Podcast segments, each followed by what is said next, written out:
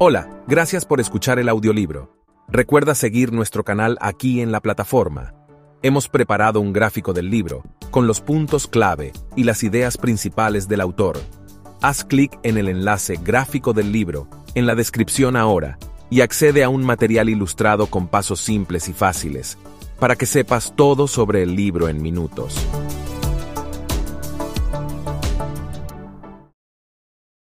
Hábitos atómicos. Escrito por James Clear. Narrado por Arthur Rock. Atómico. 1. Una cantidad extremadamente pequeña de una cosa. La unidad más pequeña y reductible que forma parte de un sistema mayor. 2. La fuente de una inmensa energía o poder. Hábito.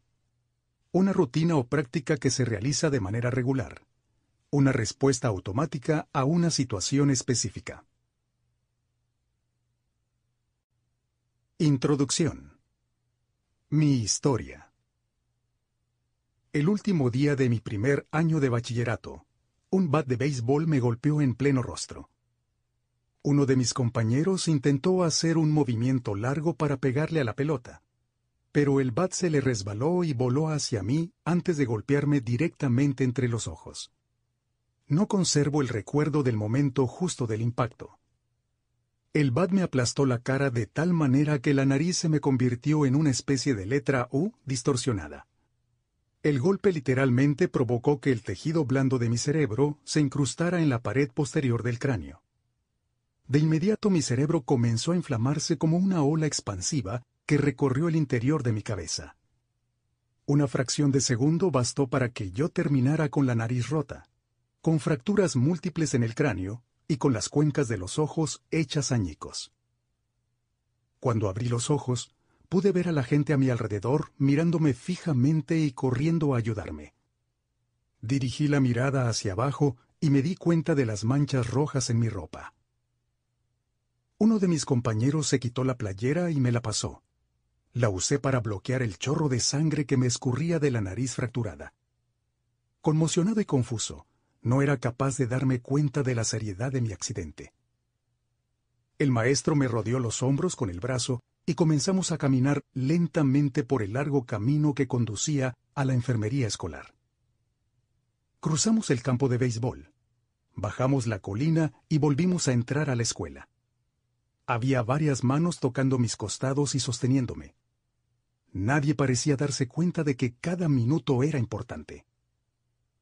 Cuando llegamos a la enfermería, la enfermera me hizo una serie de preguntas. ¿En qué año estamos? En 1998, respondí. En realidad se trataba del año 2002. ¿Quién es el presidente de los Estados Unidos? Bill Clinton, dije. La respuesta correcta era George W. Bush.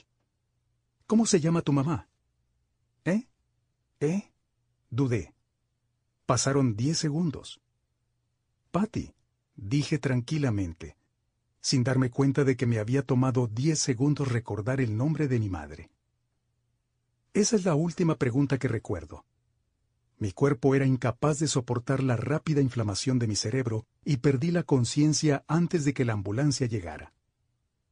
Minutos después, la ambulancia me sacaba de la escuela en dirección al hospital local.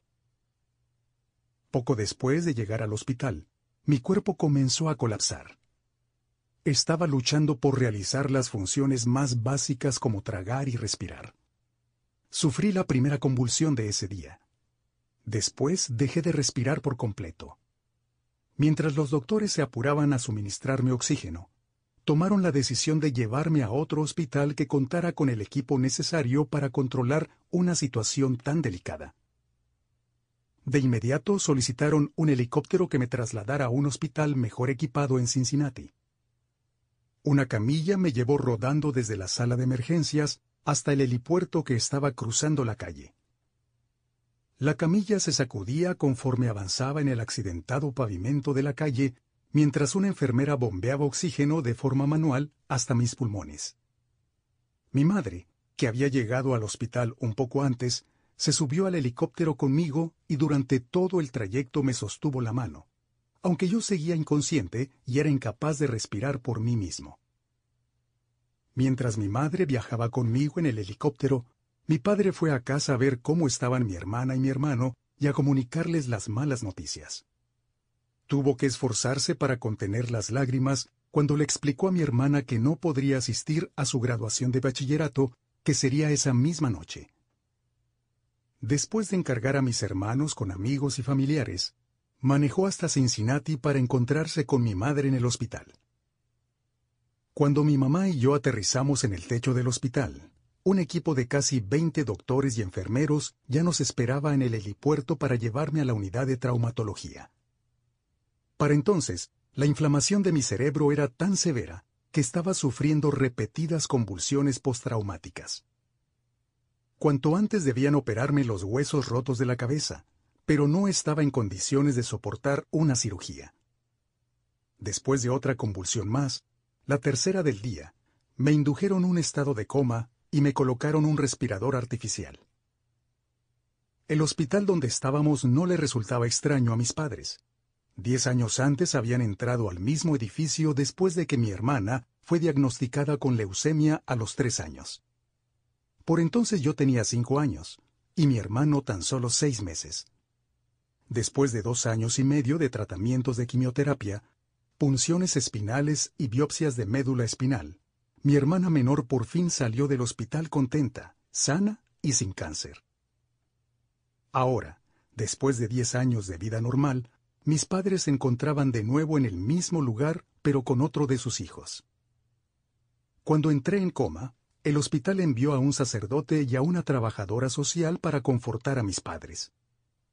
Se trataba del mismo sacerdote que habían conocido una década antes, el día en que se enteraron de que mi hermana tenía cáncer. Conforme se fue haciendo de noche, una serie de aparatos se encargaron de mantenerme con vida. Mis padres pasaron la noche en una colchoneta del hospital con gran inquietud. Por momentos caían rendidos de cansancio para enseguida despertar llenos de preocupación. Tiempo después, mi madre me contó que esa había sido una de las peores noches de su vida. Mi recuperación. Afortunadamente a la mañana siguiente mi respiración se había normalizado a tal punto que los doctores se sintieron confiados de sacarme del coma inducido. Cuando por fin recuperé la conciencia, descubrí que había perdido el sentido del olfato. Para hacer una prueba, una enfermera me pidió que me sonara la nariz y que a continuación olfateara un jugo de manzana. Mi sentido del olfato regresó, pero el hecho de sonarme provocó que el aire pasara a través de las fracturas que tenía en la cuenca del ojo lo cual empujó el globo ocular izquierdo hacia afuera. El globo quedó salido de la cuenca, sostenido apenas por el párpado y el nervio óptico que lo unía a mi cerebro. El oftalmólogo afirmó que mi ojo gradualmente volvería a su sitio conforme el aire saliera de la cuenca, pero le era imposible determinar cuánto tiempo le tomaría recuperar su posición normal. Me habían programado para una cirugía una semana después, para darme un poco más de tiempo para recuperarme. Todavía tenía el aspecto de alguien que hubiera estado en el lado equivocado de un cuadrilátero de boxeo, pero de cualquier manera me dieron autorización para salir del hospital. Regresé a casa con la nariz rota, media docena de fracturas faciales y el ojo izquierdo desprendido de su órbita. Los meses siguientes fueron muy duros. Tenía la impresión de que todo en mi vida había sido puesto en pausa. Tuve visión doble por semanas y literalmente no podía ver en una sola dirección. A mi ojo le tomó más de un mes regresar a su posición original. Entre las convulsiones y los problemas con la vista, pasaron ocho meses antes de que pudiera volver a manejar un auto. En las sesiones de terapia física tuve que practicar patrones motores básicos como caminar en línea recta. Estaba determinado a no permitir que mis heridas me doblegaran. Pero debo admitir que, en más de una ocasión, me sentí deprimido y abrumado. Cuando regresé al campo de béisbol justo un año después, fue muy doloroso darme cuenta de lo mucho que me faltaba por conseguir. El béisbol siempre había formado parte de mi vida, Mi padre había jugado para las ligas menores de los Cardenales de San Luis y yo soñaba con jugar también en las ligas profesionales. Después de haber pasado meses en rehabilitación, lo que más deseaba era volver a jugar béisbol. Pero mi regreso al campo no se dio de buena manera. Cuando comenzó la temporada, fui el único jugador de segundo grado que no pasó a formar parte del equipo principal de la escuela. Por el contrario, fui relegado a formar parte del equipo de primer grado. Yo había jugado béisbol desde que tenía cuatro años, y para alguien que había dedicado tanto tiempo y esfuerzo a un deporte, haber sido rechazado del equipo principal había sido muy humillante. Recuerdo con nitidez el día en que me comunicaron la noticia. Me senté en mi auto y lloré, mientras desesperadamente recorría con la mano el cuadrante de la radio para encontrar una melodía que me hiciera sentir mejor. Después de un año de inseguridades, cuando ya había llegado al tercer grado de bachillerato, logré ser admitido en el equipo principal de la escuela. Sin embargo, casi nunca pude entrar al campo de juego. Jugué once entradas en la temporada, lo cual apenas equivale a un juego completo. A pesar de mi deslucida participación en la temporada escolar, seguí creyendo que podía lograr convertirme en un gran jugador y tuve la certeza de que si las cosas iban a mejorar, yo sería el único responsable de lograrlo. El momento decisivo llegó dos años después de mi accidente, cuando entré a la Universidad Denison. Se trataba de un nuevo comienzo y la universidad era el lugar donde descubriría el poder de los pequeños hábitos. ¿Cómo aprendí en qué consisten los hábitos? Inscribirme a Denison fue una de las mejores decisiones de mi vida. Me gané un lugar en el equipo de béisbol, y aunque estaba en el último lugar de la lista porque era un novato, realmente estaba emocionado por haberlo conseguido. A pesar del caos que habían sido mis años de bachillerato, había logrado convertirme en atleta universitario. Aunque ya había sido admitido en el equipo, los entrenamientos no iban a comenzar pronto así que decidí dedicar el tiempo a ordenar mi vida. Mientras mis compañeros se desvelaban jugando videojuegos, yo desarrollé buenos hábitos de sueño y todas las noches me iba a dormir temprano. En el desordenado mundo del dormitorio universitario, yo me propuse mantener mi habitación limpia y ordenada. Estas mejoras no eran muy significativas, pero me hacían sentir que tenía control sobre mi vida. Comencé a sentirme seguro nuevamente y a creer en mí. Esta sensación de seguridad, que iba en aumento, se reflejó en mi desempeño escolar. Conforme mejoré mis hábitos de estudio, logré un promedio de 10 durante todo el primer año. Un hábito es una rutina o conducta que se practica con regularidad, y en muchos casos de manera automática. A medida que pasaban los semestres, acumulé pequeños hábitos que repetía de manera consciente y que eventualmente me llevaron a conseguir resultados que ni siquiera hubiera podido imaginar cuando entré a la universidad. Por ejemplo, por primera vez en mi vida, adquirí el hábito de levantar pesas varias veces a la semana. Durante los siguientes años, con mi estatura de 1,95 metros, logré pasar de 78 kilos a 90 kilos de musculatura sin grasa. Cuando comencé el segundo año en Denison y se inauguró la temporada de béisbol, fui el principal pitcher del equipo de lanzadores. Durante mi tercer año, el equipo votó por mí para que fuera su capitán. Y al final de la temporada, fui seleccionado para ser parte del equipo de toda la conferencia universitaria. Sin embargo, no fue sino hasta mi último año cuando mis hábitos de sueño, de estudio y de levantamiento de pesas realmente rindieron fruto. Seis años después de haber sido golpeado en el rostro por un bat, llevado en helicóptero a un hospital e inducido a un estado de coma, fui seleccionado como el mejor atleta masculino de la Universidad de Denison. También fui nominado como parte del equipo Academic All America, del canal de televisión ESPN, un honor que está reservado únicamente a 33 jugadores de todo el país. Para el momento en que me gradué, Había obtenido ocho récords universitarios en diferentes categorías y gané el más importante galardón académico de la universidad, la medalla del presidente. Espero que me disculpen si toda esta historia suena un poco arrogante. Para ser sincero, no hay nada de legendario en mi carrera como atleta y realmente nunca jugué de manera profesional. Sin embargo, si vuelvo la mirada hacia aquellos años, me doy cuenta de que logré algo que raramente se consigue. Desarrollé mi potencial. Y estoy convencido de que los conceptos que conforman este libro también pueden ayudarte a desarrollar tu propio potencial. Todos enfrentamos retos a lo largo de nuestra vida. Este accidente fue uno de mis retos y la experiencia me enseñó una lección fundamental. Los hábitos que en un principio pueden parecer pequeños y poco significativos, se transformarán en resultados extraordinarios si tienes la voluntad de mantenerlos durante varios años. Todos tenemos que lidiar con contratiempos y retrocesos, pero, a la larga, la calidad de nuestra vida depende de la calidad de nuestros hábitos. Si mantienes los mismos hábitos que tienes ahora, tendrás resultados equivalentes. Si mejoras tus hábitos, cualquier cosa es posible. Probablemente existan personas capaces de alcanzar grandes logros de la noche a la mañana. Yo no conozco a ninguna, y yo, ciertamente, no soy una de ellas. No existió un único momento clave en mi camino desde el coma inducido hasta el equipo del canal ESPN. Hubo muchos momentos clave, una suma de ellos. Se trató de una evolución gradual, una larga serie de pequeños triunfos y modestos avances.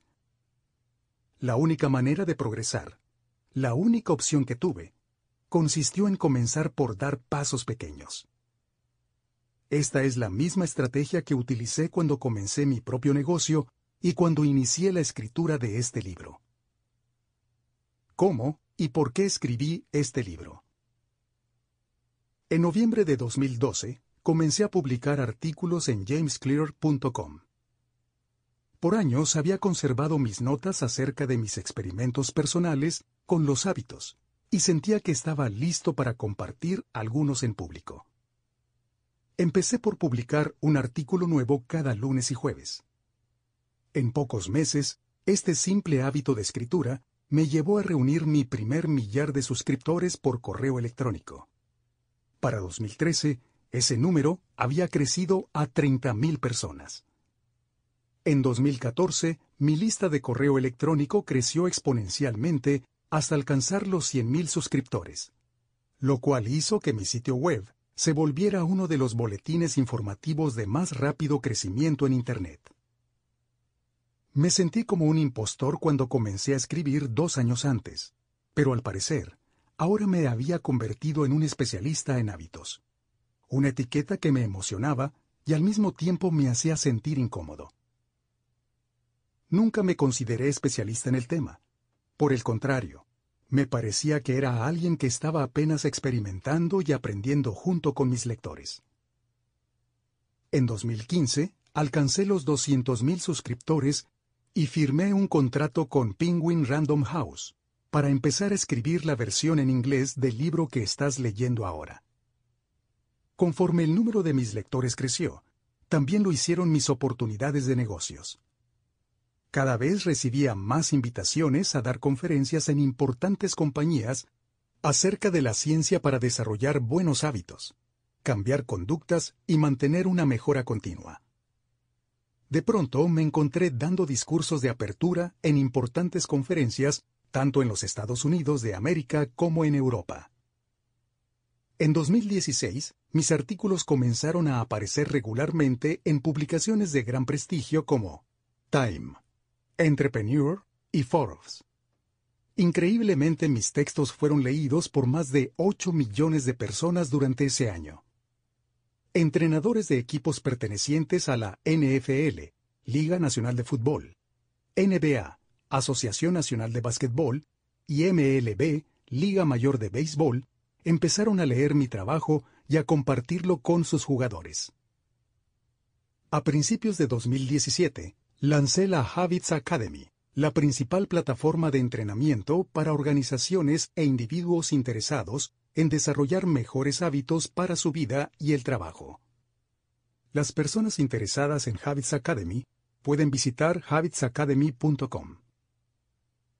Compañías pertenecientes al grupo Fortune 500 y otras empresas emergentes empezaron a inscribir a sus ejecutivos y a sus equipos de capacitación. En total, más de 10.000 líderes, gerentes, entrenadores y maestros se han graduado en la Habits Academy. Trabajar con todas esas personas me ha enseñado mucho acerca de lo que hace que los hábitos se puedan aplicar en el mundo real. Mientras daba los últimos toques a este libro durante 2018, JamesClear.com estaba recibiendo millones de visitantes al mes y casi 500.000 personas se estaban suscribiendo al correo electrónico de mi boletín informativo cada semana. Tal cantidad de suscriptores está tan lejos de las expectativas que tenía cuando inicié el sitio, que ni siquiera estoy seguro de lo que debo pensar acerca de él. ¿Cómo te puede beneficiar este libro? El empresario e inversionista Naval Ravikant dijo una vez, Para escribir un gran libro, primero tienes que convertirte en ese libro. Yo tuve que vivir las ideas que se mencionan en esta obra para aprenderlas. Tuve que confiar en pequeños hábitos para lograr mi recuperación después de mi accidente, para volverme más fuerte en el gimnasio, para lograr un desempeño de alto nivel en el campo de juego, para convertirme en escritor, para construir un negocio exitoso y sobre todo, para convertirme en un adulto responsable. Los pequeños hábitos que cultivé me ayudaron a desarrollar todo mi potencial. Y dado que elegiste este libro, asumo que tú también quieres desarrollar todo tu potencial. En las siguientes páginas voy a compartir contigo un plan paso a paso para desarrollar mejores hábitos. No por unos cuantos días, sino para siempre. A pesar de que todo lo que aparece aquí tiene un sustento científico, no se trata de un trabajo académico de investigación. Este libro es en realidad un manual de instrucciones. Conforme explico la ciencia de cómo desarrollar y cambiar tus hábitos de una manera fácil de entender y de aplicar, vas a encontrar principalmente sabiduría y consejos prácticos. Las disciplinas a las cuales recurro, biología, neurociencia, filosofía, psicología y otras, han existido durante siglos. Lo que yo ofrezco es una síntesis de las mejores ideas que personajes brillantes descubrieron hace tiempo junto con los más recientes y convincentes descubrimientos de la ciencia moderna. Mi contribución consiste, espero, en encontrar las ideas que son más significativas y en interrelacionarlas de tal manera que sean altamente funcionales. Todos los aciertos de esta obra deben atribuirse al genio de los muchos expertos que me precedieron. Los errores son mi responsabilidad. La columna vertebral de este libro es mi método de cuatro pasos para desarrollar hábitos. Señal, anhelo, respuesta y recompensa. Así como las cuatro leyes para cambiar la conducta que se desprenden de ellos. Los lectores que cuenten con conocimientos de psicología tal vez encuentren similitudes entre estos términos y los que maneja la teoría del condicionamiento operante, con la cual B. F. Skinner proponía en 1930 el ciclo estímulo, respuesta y recompensa, y que recientemente se ha popularizado como señal, rutina y recompensa, en el libro El poder de los hábitos de Charles Duhigg.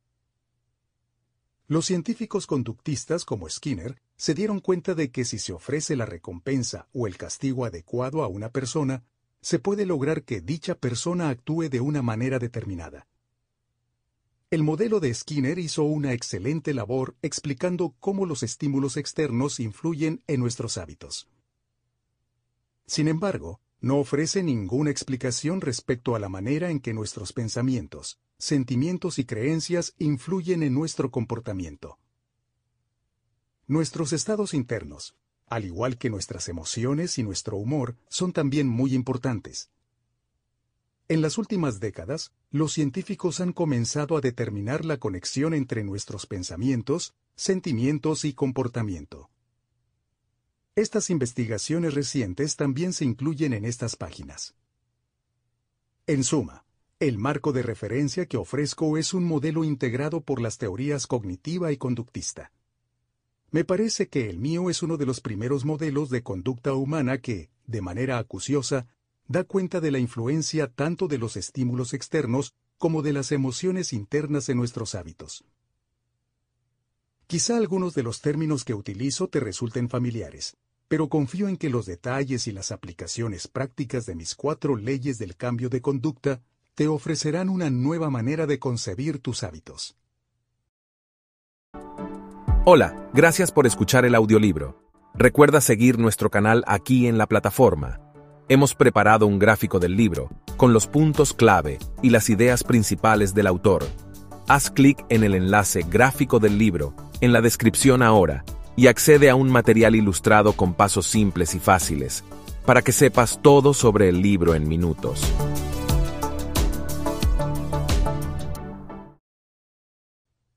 La conducta humana siempre está modificándose. De una situación a otra, de un momento a otro, de un segundo a otro. Pero este libro se trata justamente de aquello que no cambia. Es acerca de los fundamentos de la conducta humana, los principios perdurables de los que dependemos año tras año. Las ideas fundamentales sobre las que cimentamos nuestros negocios, nuestra familia y nuestra vida. No existe una manera correcta de crear mejores hábitos, pero este libro describe la mejor manera que yo conozco. Se trata de un enfoque que resultará efectivo sin importar por dónde te decidas a empezar o qué es lo que pretendas cambiar. Las estrategias que incluí en este libro serán relevantes para cualquiera que esté buscando un sistema por pasos para mejorar sus metas relacionadas con la salud, el dinero, la productividad, las relaciones sociales o todas a la vez. Mientras el comportamiento humano está involucrado, este libro puede servirte de guía. Principios fundamentales. ¿Por qué los pequeños cambios generan una gran diferencia? Capítulo 1. El sorprendente poder de los hábitos atómicos. El destino de la organización British Cycling Ciclismo Británico, cambió un día del año 2003. Esta organización, que había regulado el ciclismo profesional en Gran Bretaña, contrató ese año a Dave Brailsford como su nuevo director de desempeño. Por entonces, los ciclistas profesionales de Gran Bretaña padecían casi 100 años de mediocridad. Desde 1908, los ciclistas británicos habían conseguido solamente una medalla de oro en los Juegos Olímpicos y habían tenido aún peores resultados en la carrera ciclista más importante del mundo, el Tour de France. En 110 años ningún ciclista británico había ganado esa carrera. De hecho, el desempeño de los ciclistas británicos había sido tan poco relevante que uno de los más importantes fabricantes de Europa se había rehusado a venderles bicicletas porque temía que sus ventas se vieran afectadas cuando otros profesionales se dieran cuenta de que los británicos usaban los equipos que ellos fabricaban. Brailsford fue contratado para poner al equipo británico en una nueva trayectoria. Lo que diferenciaba a Brailsford de los entrenadores anteriores era su implacable compromiso con una estrategia a la que se refería como agregación de ganancias marginales, que es una filosofía que aspira a alcanzar un pequeño margen de mejora en todo lo que se hace. Brailsford solía afirmar, el principio de esta filosofía consiste en aislar cada uno de los aspectos del ciclismo. Si se mejora el 1% de cada uno de esos aspectos, se habrá obtenido una mejora considerable una vez que todos los cambios se apliquen al mismo tiempo. Brailsford y los entrenadores a su cargo comenzaron a hacer pequeños ajustes en diversos aspectos que podían esperarse de un equipo profesional. Empezaron por rediseñar los asientos de las bicicletas para hacerlos más cómodos y aplicaron alcohol a las ruedas para darles una mejor tracción.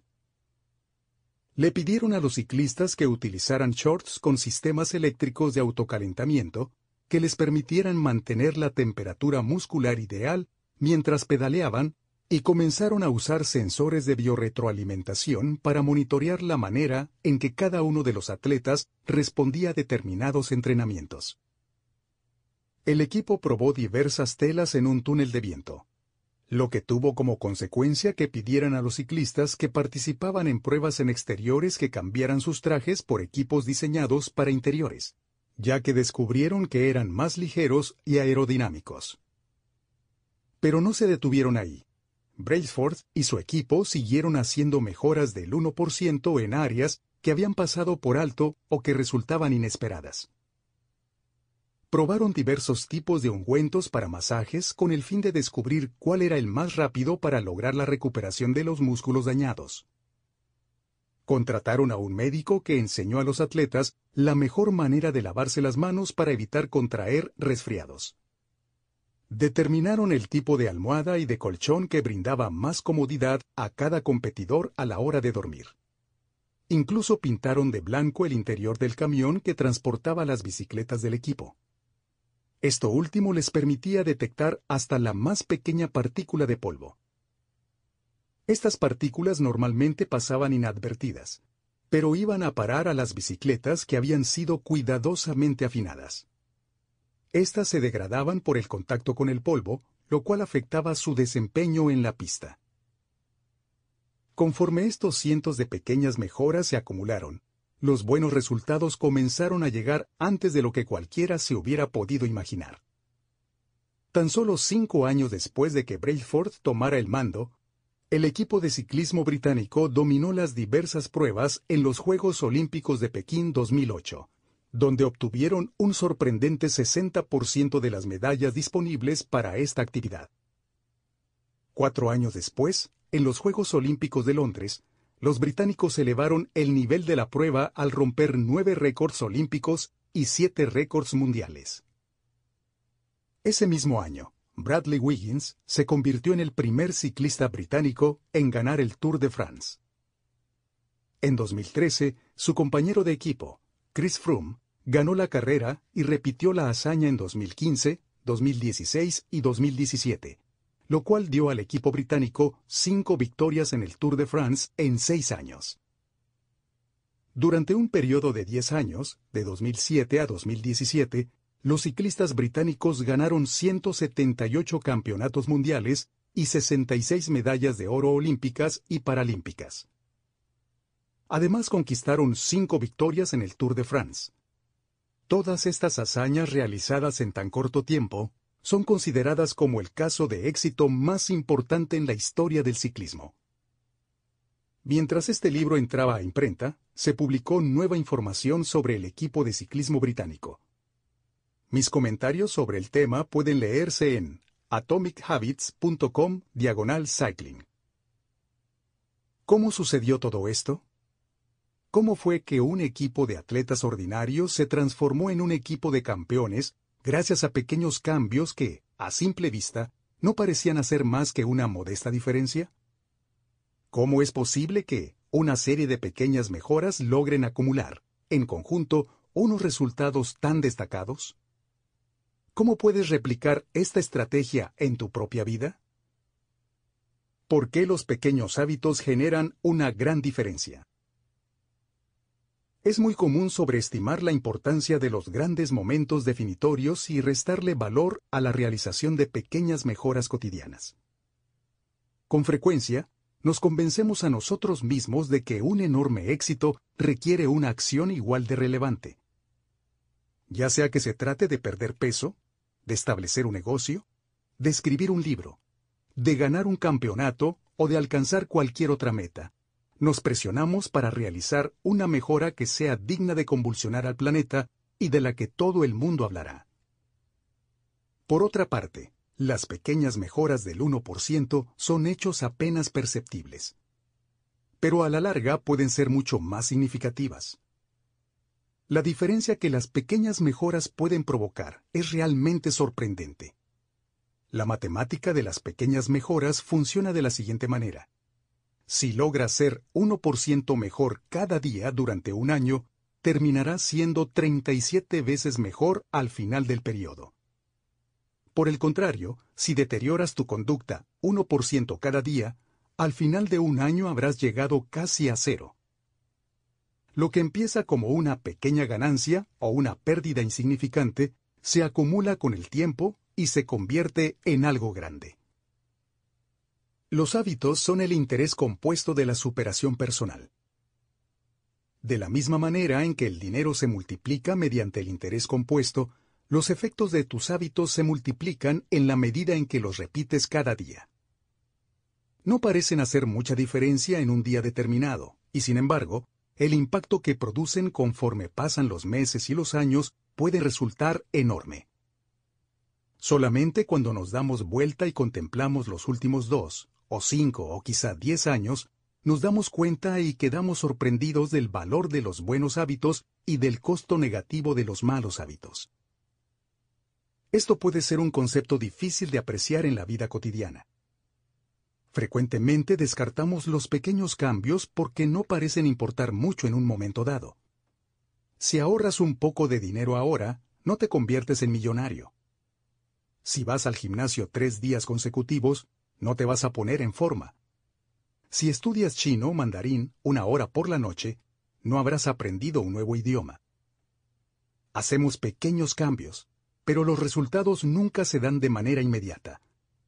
Eso nos descorazona y nos lleva de vuelta a nuestras viejas rutinas. Desafortunadamente, el lento ritmo de la transformación también hace que sea muy fácil permitir el retorno de los malos hábitos. Si comes un alimento poco saludable hoy, la báscula no va a registrar un cambio muy drástico. Si el día de hoy trabajas hasta tarde e ignoras a tu familia, te va a perdonar. Si aplazas el trabajo de un proyecto para el día siguiente, seguramente encontrarás el tiempo para terminarlo más adelante es fácil pasar por alto una pequeña mala decisión. Sin embargo, cuando repetimos día a día esos errores que representan apenas un 1%, cuando replicamos las malas decisiones y duplicamos los pequeños errores mediante excusas sin importancia, nuestras acciones acaban por producir resultados compuestos que son realmente tóxicos. La acumulación de muchos pasos en falso, un 1% de deterioro aquí y allá, finalmente se convierte en un grave problema. El impacto creado por un cambio en nuestros hábitos es similar al efecto que provoca alterar la ruta de un avión apenas unos cuantos grados. Imagina que estás volando de Los Ángeles a la ciudad de Nueva York. Si el piloto que despega de Los Ángeles ajusta la dirección 3.5 grados al sur, llegaría a Washington, D.C en lugar de llegar a Nueva York. Ese pequeño cambio apenas se notaría durante el despegue. La punta del avión apenas sí se movería un par de metros, pero si la distancia se magnificara durante el vuelo, el avión terminaría en un lugar que está a cientos de kilómetros del destino original. Me di a la tarea de investigar y calculé lo siguiente. Washington, D.C. está a unos 360 kilómetros de la ciudad de Nueva York. Asumiendo que viajes en un 747 o en un avión A380, si cambias la dirección 3.5 grados cuando despegas de Los Ángeles, el frente del avión se movería aproximadamente 2 metros. Nótese cómo una ligera variación en la dirección del avión significa llegar a un destino que está a una distancia muy considerable del destino original. Del mismo modo, un pequeño cambio en tus hábitos cotidianos puede conducir tu vida a un destino completamente distinto. Tomar una decisión que es 1% mejor o 1% peor puede no parecer importante en un momento dado, pero en el transcurso de todos los momentos que conforman una vida, estas decisiones determinan la diferencia entre la persona que eres y la persona que podría ser. El éxito es el producto de nuestros hábitos cotidianos no de transformaciones drásticas que se realizan una vez en la vida. Dicho eso, no importa cuán exitoso seas en este preciso momento, lo que importa es determinar si tus hábitos te están conduciendo hacia el camino del éxito. Debes preocuparte más de la trayectoria que estás siguiendo en el presente que de los resultados que has alcanzado hasta ahora. Si eres millonario, pero gastas más de lo que ganas cada mes, entonces estás siguiendo una mala trayectoria. Si tus hábitos de consumo no cambian, no vas a terminar bien. En cambio, si estás en quiebra pero consigues ahorrar un poco cada mes, entonces te encuentras en un camino que te conducirá a la libertad financiera. Aun si lograrlo te toma más tiempo del que te gustaría. Tus resultados son los indicadores reactivos de tus hábitos. La cantidad de dinero que posees es un indicador reactivo de tus hábitos financieros. Tu peso actual es un indicador reactivo de tus hábitos alimenticios. Tu conocimiento es un indicador reactivo de tus hábitos de estudio. El aspecto de tu casa es un indicador reactivo de tus hábitos de orden y limpieza. Al final, obtienes lo que repites. Si quieres predecir dónde terminarás tu vida, todo lo que tienes que hacer es seguir la curva de las pequeñas ganancias y pérdidas y proyectar cómo tus decisiones diarias se comportan a lo largo de 10 o 20 años.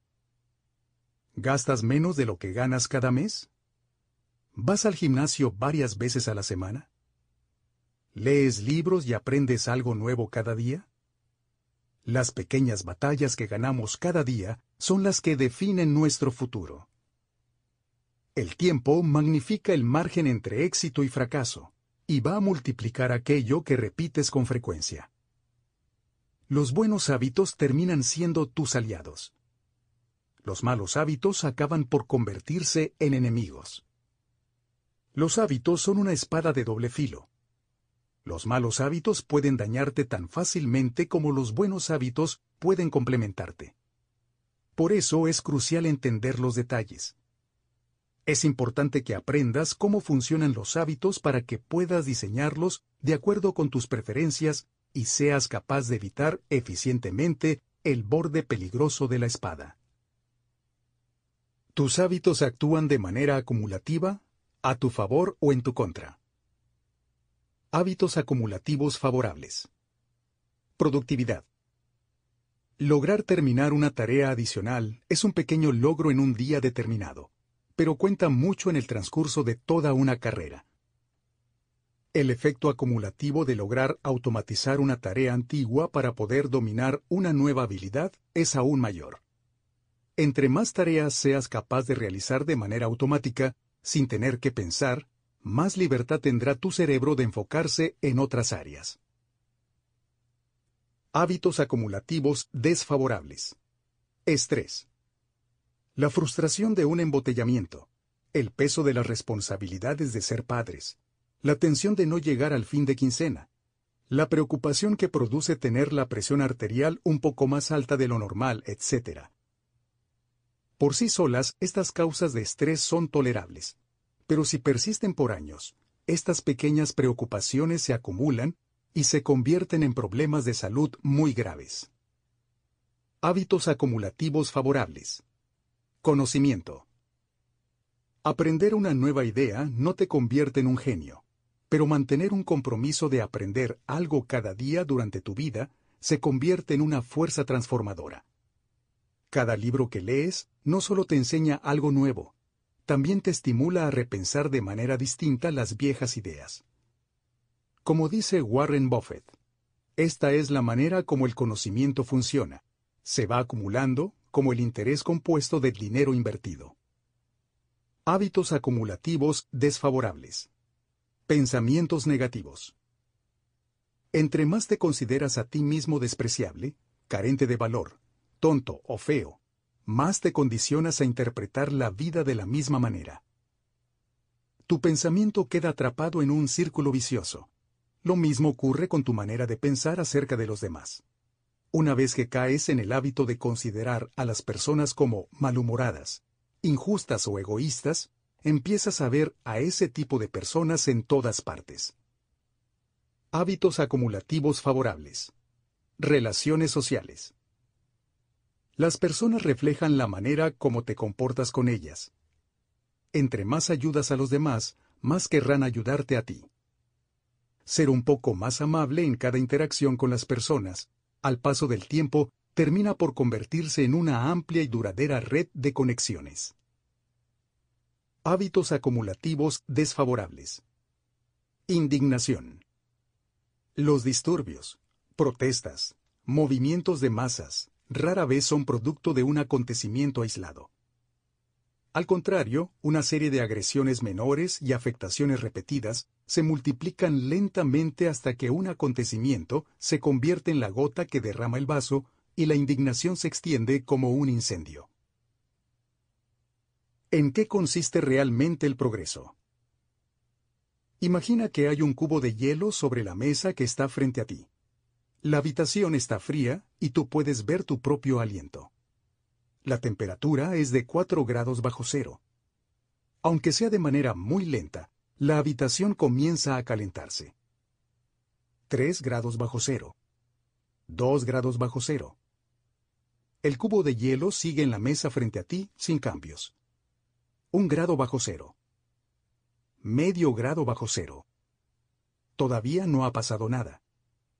De pronto, la temperatura alcanza los cero grados y el hielo comienza a derretirse. Un solo grado hace la diferencia y desencadena el gran cambio. Los grandes hitos. Los momentos definitorios con frecuencia son el resultado de muchos acontecimientos previos que acumulan el potencial requerido para desencadenar un gran cambio. Este mismo patrón se repite en todas partes. El cáncer es indetectable el 80% del tiempo desde que surge hasta que, en un momento dado, en cuestión de meses, acaba con el cuerpo. El bambú apenas se alcanza a ver durante los primeros cinco años. Durante ese tiempo desarrolla un complejo sistema de raíces que, una vez maduro, le permite crecer más de dos metros en menos de seis semanas. De manera similar, los hábitos con frecuencia no parecen provocar ningún cambio hasta que se alcanza un punto crítico, un umbral que desencadena un nivel superior de desempeño. En las etapas tempranas y medias de cualquier empresa suele haber un abismo de desilusión. Uno siempre espera realizar progresos de manera lineal y ascendente. Por ello, es frustrante cuando por periodos de días, semanas e incluso meses los cambios parecen no funcionar y uno tiene la sensación de permanecer en el mismo sitio. Es el sello de cualquier proceso acumulativo. Los resultados más poderosos toman su tiempo y se retrasan. Esta es una de las razones por las que es tan difícil desarrollar hábitos que perduren. La gente hace pequeños cambios de conducta, no ve resultados tangibles y toma la decisión de detenerse. Podrías pensar, He estado corriendo diariamente durante un mes y no logro ver ningún cambio en mi cuerpo. Una vez que este tipo de pensamiento se apodera de ti, es fácil abandonar los buenos hábitos. Para que los hábitos realmente generen un cambio, deben subsistir lo suficiente como para rebasar una meseta donde no se producen cambios perceptibles. Yo la llamo meseta de potencial latente. Si te está costando demasiado esfuerzo desarrollar un nuevo hábito bueno o romper con uno malo, no se trata de que hayas perdido tu capacidad de realizar mejoras. Con frecuencia esto se debe a que no has logrado cruzar la meseta de potencial latente. Cuando uno se queja de no estar alcanzando resultados exitosos, a pesar de estar esforzándose, es como si se quejara de que el hielo no se derrite cuando la habitación pasa de 4 a 3 grados bajo cero. El trabajo no se desperdicia, solo se acumula. Recuerda que toda la acción se desencadena cuando la temperatura alcanza los cero grados. Cuando al fin logras ir más allá de la meseta del potencial latente, la gente considera que el hecho es un éxito conseguido de la noche a la mañana. El común de la gente solo percibe los eventos más llamativos y no se detiene a ver todo el trabajo y el esfuerzo que tienen detrás. Pero tú sabes que todo el trabajo que has invertido durante mucho tiempo, cuando parecía que no estabas haciendo ningún progreso, es lo que realmente hizo posible el cambio. Es el equivalente humano de las fuerzas geológicas. Dos placas tectónicas pueden frotarse una contra otra por millones de años mientras se acumula presión entre ellas. Por fin, un día se tocan nuevamente, de la misma manera en que lo estuvieron haciendo durante varias eras. Pero en esta ocasión, la presión es demasiada. Un terremoto se desencadena. el cambio puede tomar años antes de que se manifieste de manera intensa en un instante. La maestría requiere paciencia. Las escuelas de San Antonio, uno de los equipos más exitosos de la NBA, Liga Nacional de Básquetbol de los Estados Unidos, mantiene en la pared de los vestidores una cita del reformador Jacob Riis. Cuando nada parece ir bien, visito al cantero. Este hombre golpea la roca con su cincel y su martillo, quizás hasta un centenar de veces sin hacerle siquiera una grieta.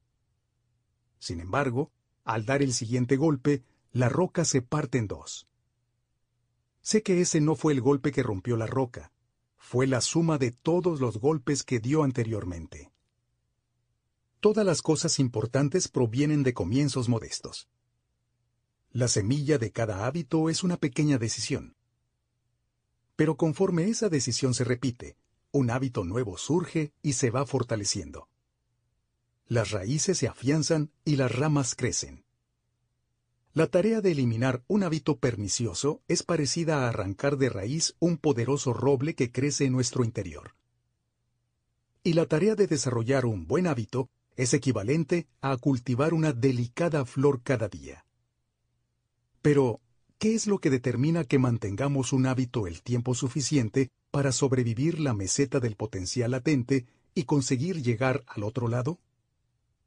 ¿Qué es lo que provoca que algunas personas regresen a sus malos hábitos mientras otras consiguen disfrutar de los efectos acumulativos de los hábitos favorables? Olvida las metas y mejor enfócate en los sistemas. La sabiduría prevaleciente afirma que la mejor manera de alcanzar lo que queremos en la vida, ponerse en forma, establecer un negocio exitoso, relajarse y dejar de preocuparse, pasar más tiempo con la familia y amistades, consiste en establecer metas específicas y viables. Durante muchos años, esa fue también la manera como abordé mis hábitos. Cada hábito constituía una meta a alcanzar.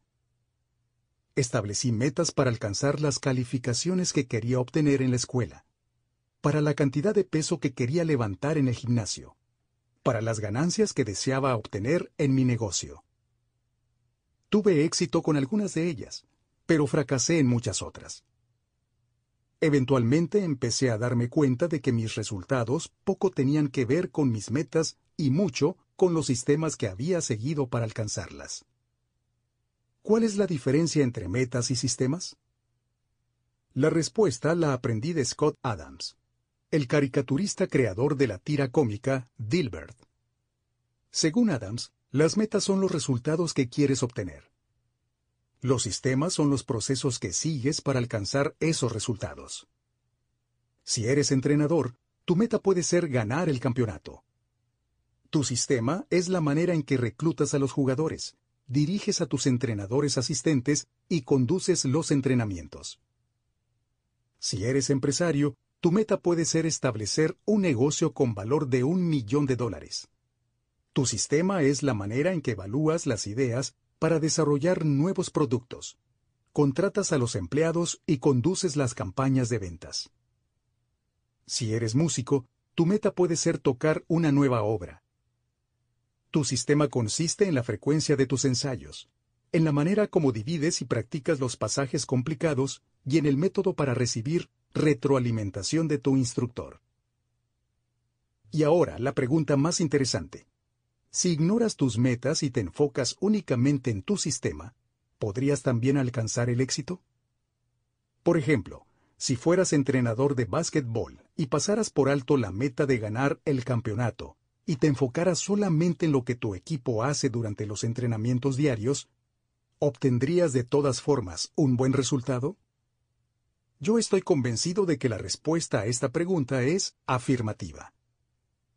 La meta de cualquier equipo deportivo es obtener el mejor resultado, pero sería absurdo pasarse el partido viendo el marcador. La única manera de ganar realmente es volverse un poco mejor cada día de entrenamiento.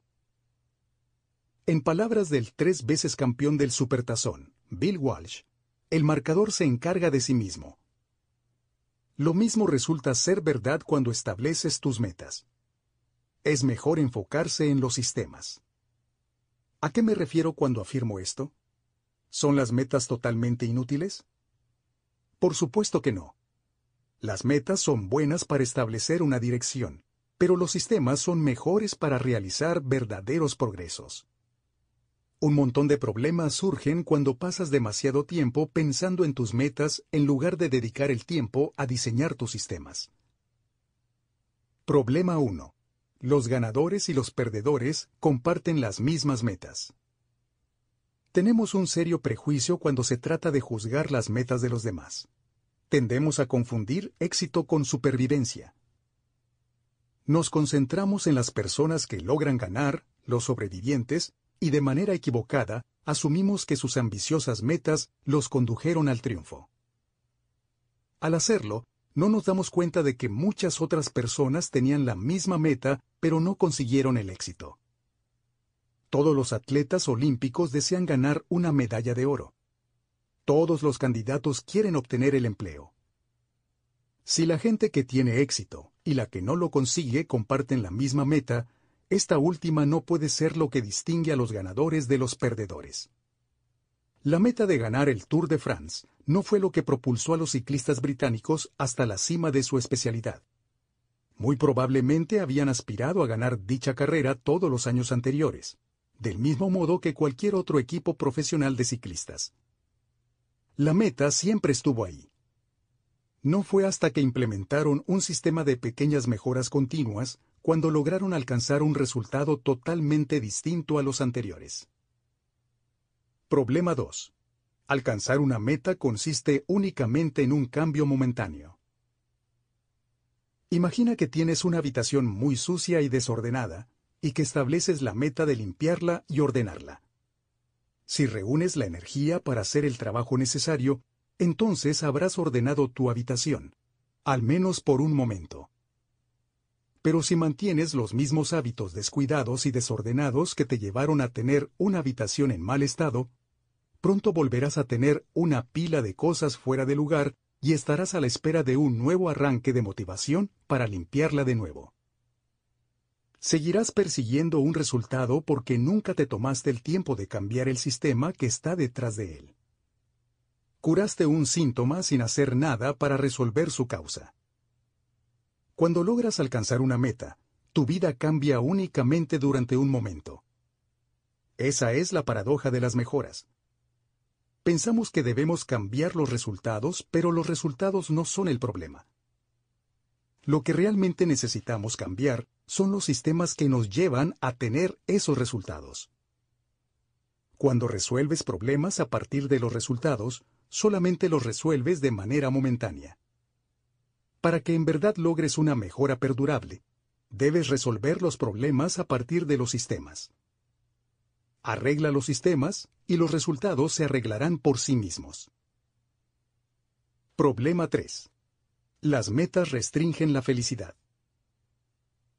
La suposición implícita detrás de cualquier meta es la siguiente. Una vez que alcance mi meta, seré feliz.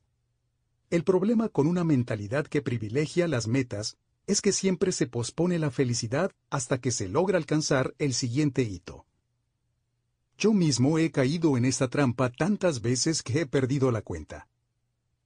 Por años me convencí de que la felicidad era algo que mi yo del futuro disfrutaría. Me prometía a mí mismo que finalmente me relajaría y sería feliz una vez que lograra desarrollar nueve kilos más de musculatura o una vez que mi negocio fuera mencionado en el diario The New York Times. Es más, la mentalidad que se rige por la consecución de metas acaba por crear un conflicto de exclusión. O alcanzas tu meta y eres exitoso, o fallas y eres un fracaso. Mentalmente te encajonas dentro de una estrecha concepción de la felicidad. Esto es una equivocación es bastante improbable que el camino real por el que se va a desarrollar tu vida coincida plenamente con el camino que imaginaste cuando decidiste lo que querías hacer. No tiene sentido que restrinjas tu felicidad y satisfacción a un solo escenario, cuando existen muchos caminos que conducen al éxito. Una mentalidad que privilegia los sistemas te proporciona un antídoto. Cuando te enamoras del proceso más que del producto final, no tienes que esperar hasta el desenlace para permitirte ser feliz. Puedes sentirte satisfecho y feliz siempre que tu sistema esté funcionando. Y los sistemas pueden funcionar bien de muchas maneras distintas, no solamente de la manera en que lo concebiste al principio. Problema 4. Las metas no coinciden con el progreso a largo plazo. Por último, una mente que privilegia las metas puede crear un efecto de yo-yo. Muchos corredores entrenan durante meses, pero tan pronto como cruzan la línea de meta, dejan de entrenar. La carrera ya no está ahí para motivarlos. Cuando todo tu trabajo se enfoca en una meta en particular, ¿qué queda para motivarte una vez que la alcanzas? Esta es la razón por la cual muchas personas regresan a sus viejos hábitos malos una vez que alcanzan una meta. El propósito de definir metas consiste en convertirse en un ganador de una sola ocasión. El propósito de construir sistemas consiste en seguir participando en el juego. La mentalidad que verdaderamente se enfoca en el largo plazo no se centra en el cumplimiento de metas. No se trata de alcanzar metas aisladas. Se trata de un ciclo de refinamiento interminable y de mejora continua. Por encima de todo, tu compromiso con el proceso es lo que va a determinar tu progreso. Un sistema de hábitos atómicos. Si tienes problemas para cambiar tus hábitos, el problema no eres tú. El problema es tu sistema. Los malos hábitos se repiten constantemente no porque tú no los quieras cambiar, sino porque tienes un sistema que no funciona. No te elevas al nivel de tus metas, desciendes al nivel de tus sistemas. Uno de los temas centrales de este libro consiste en aprender a enfocarse en los sistemas en general, en lugar de concentrarse en una meta única. De hecho, este es uno de los conceptos principales que sirven para definir la palabra atómico. A estas alturas, ya te habrás dado cuenta de que un hábito atómico se refiere a un cambio pequeño, a una ganancia marginal, a un 1% de mejora. Pero los hábitos atómicos no son los viejos malos hábitos, aunque estos sean menores. Los hábitos atómicos son pequeños hábitos que forman parte de un sistema mayor. Así como los átomos son los ladrillos que conforman las moléculas, los hábitos son los ladrillos de los resultados extraordinarios. Los hábitos son como los átomos de nuestras vidas. Cada uno es una unidad fundamental que contribuye a la mejora en general. Al principio, estas pequeñas rutinas parecen ser insignificantes, pero pronto se acumulan y se convierten en un combustible que genera ganancias tan importantes que sobrepasan con creces el costo de las inversiones iniciales. Son al mismo tiempo pequeños y poderosos. Este es el significado de la frase hábitos atómicos, una práctica regular o rutina que no es solamente pequeña y fácil de realizar, también es la fuente de un poder increíble. Un componente de un sistema de crecimiento compuesto. Resumen del capítulo. Los hábitos son el interés compuesto de la superación personal. Trabajar para lograr ser un 1% mejor cada día cuenta mucho a la larga. Los hábitos son una espada de doble filo. Pueden trabajar a tu favor o en contra tuya. Por este motivo, entender los detalles es indispensable. Los pequeños cambios con frecuencia parecen no tener ningún efecto hasta que logras cruzar un umbral crítico. Los resultados más poderosos de cualquier proceso acumulativo suelen retrasarse. Debes aprender a ser paciente. Un hábito atómico es un pequeño hábito que forma parte de un sistema más complejo. De la misma manera en que los átomos son los ladrillos de las moléculas, los hábitos atómicos son los ladrillos de los resultados excepcionales. Si quieres mejores resultados, olvídate de fijar metas. En lugar de eso, concéntrate en tu sistema. No te elevas al nivel de tus metas, desciendes al nivel de tus sistemas. Capítulo 2. La manera en que tus hábitos moldean tu identidad y viceversa. ¿Por qué es tan fácil repetir los malos hábitos y tan difícil desarrollar buenos hábitos? Pocas cosas pueden tener un impacto más poderoso en tu vida que mejorar tus hábitos rutinarios. A pesar de esto, es muy probable que el año entrante, por estas fechas, te encuentres repitiendo las mismas rutinas en lugar de estar haciendo algo mejor. A veces tenemos la impresión de que es demasiado complicado mantener un buen hábito por más de unos días. Ello a pesar de nuestro más sincero esfuerzo y de los ocasionales estallidos de motivación. Los buenos hábitos como hacer ejercicio, meditar, diseñar un diario y cocinar parecen funcionar por un día o dos, pero después se vuelven una molestia. Sin embargo, una vez que tus hábitos están arraigados, parecen quedarse contigo para siempre, especialmente los que no queremos. A pesar de nuestras buenas intenciones, los hábitos poco saludables, como comer comida chatarra, ver demasiada televisión, aplazar las obligaciones y fumar, dan la impresión de ser imposibles de romper. Cambiar tus hábitos es desafiante por dos motivos. Uno, tratamos de cambiar algo que no es lo que debemos cambiar. Y dos, tratamos de cambiar nuestros hábitos de la manera equivocada. En este capítulo voy a dedicarme al primer punto. En los capítulos siguientes voy a resolver la segunda cuestión.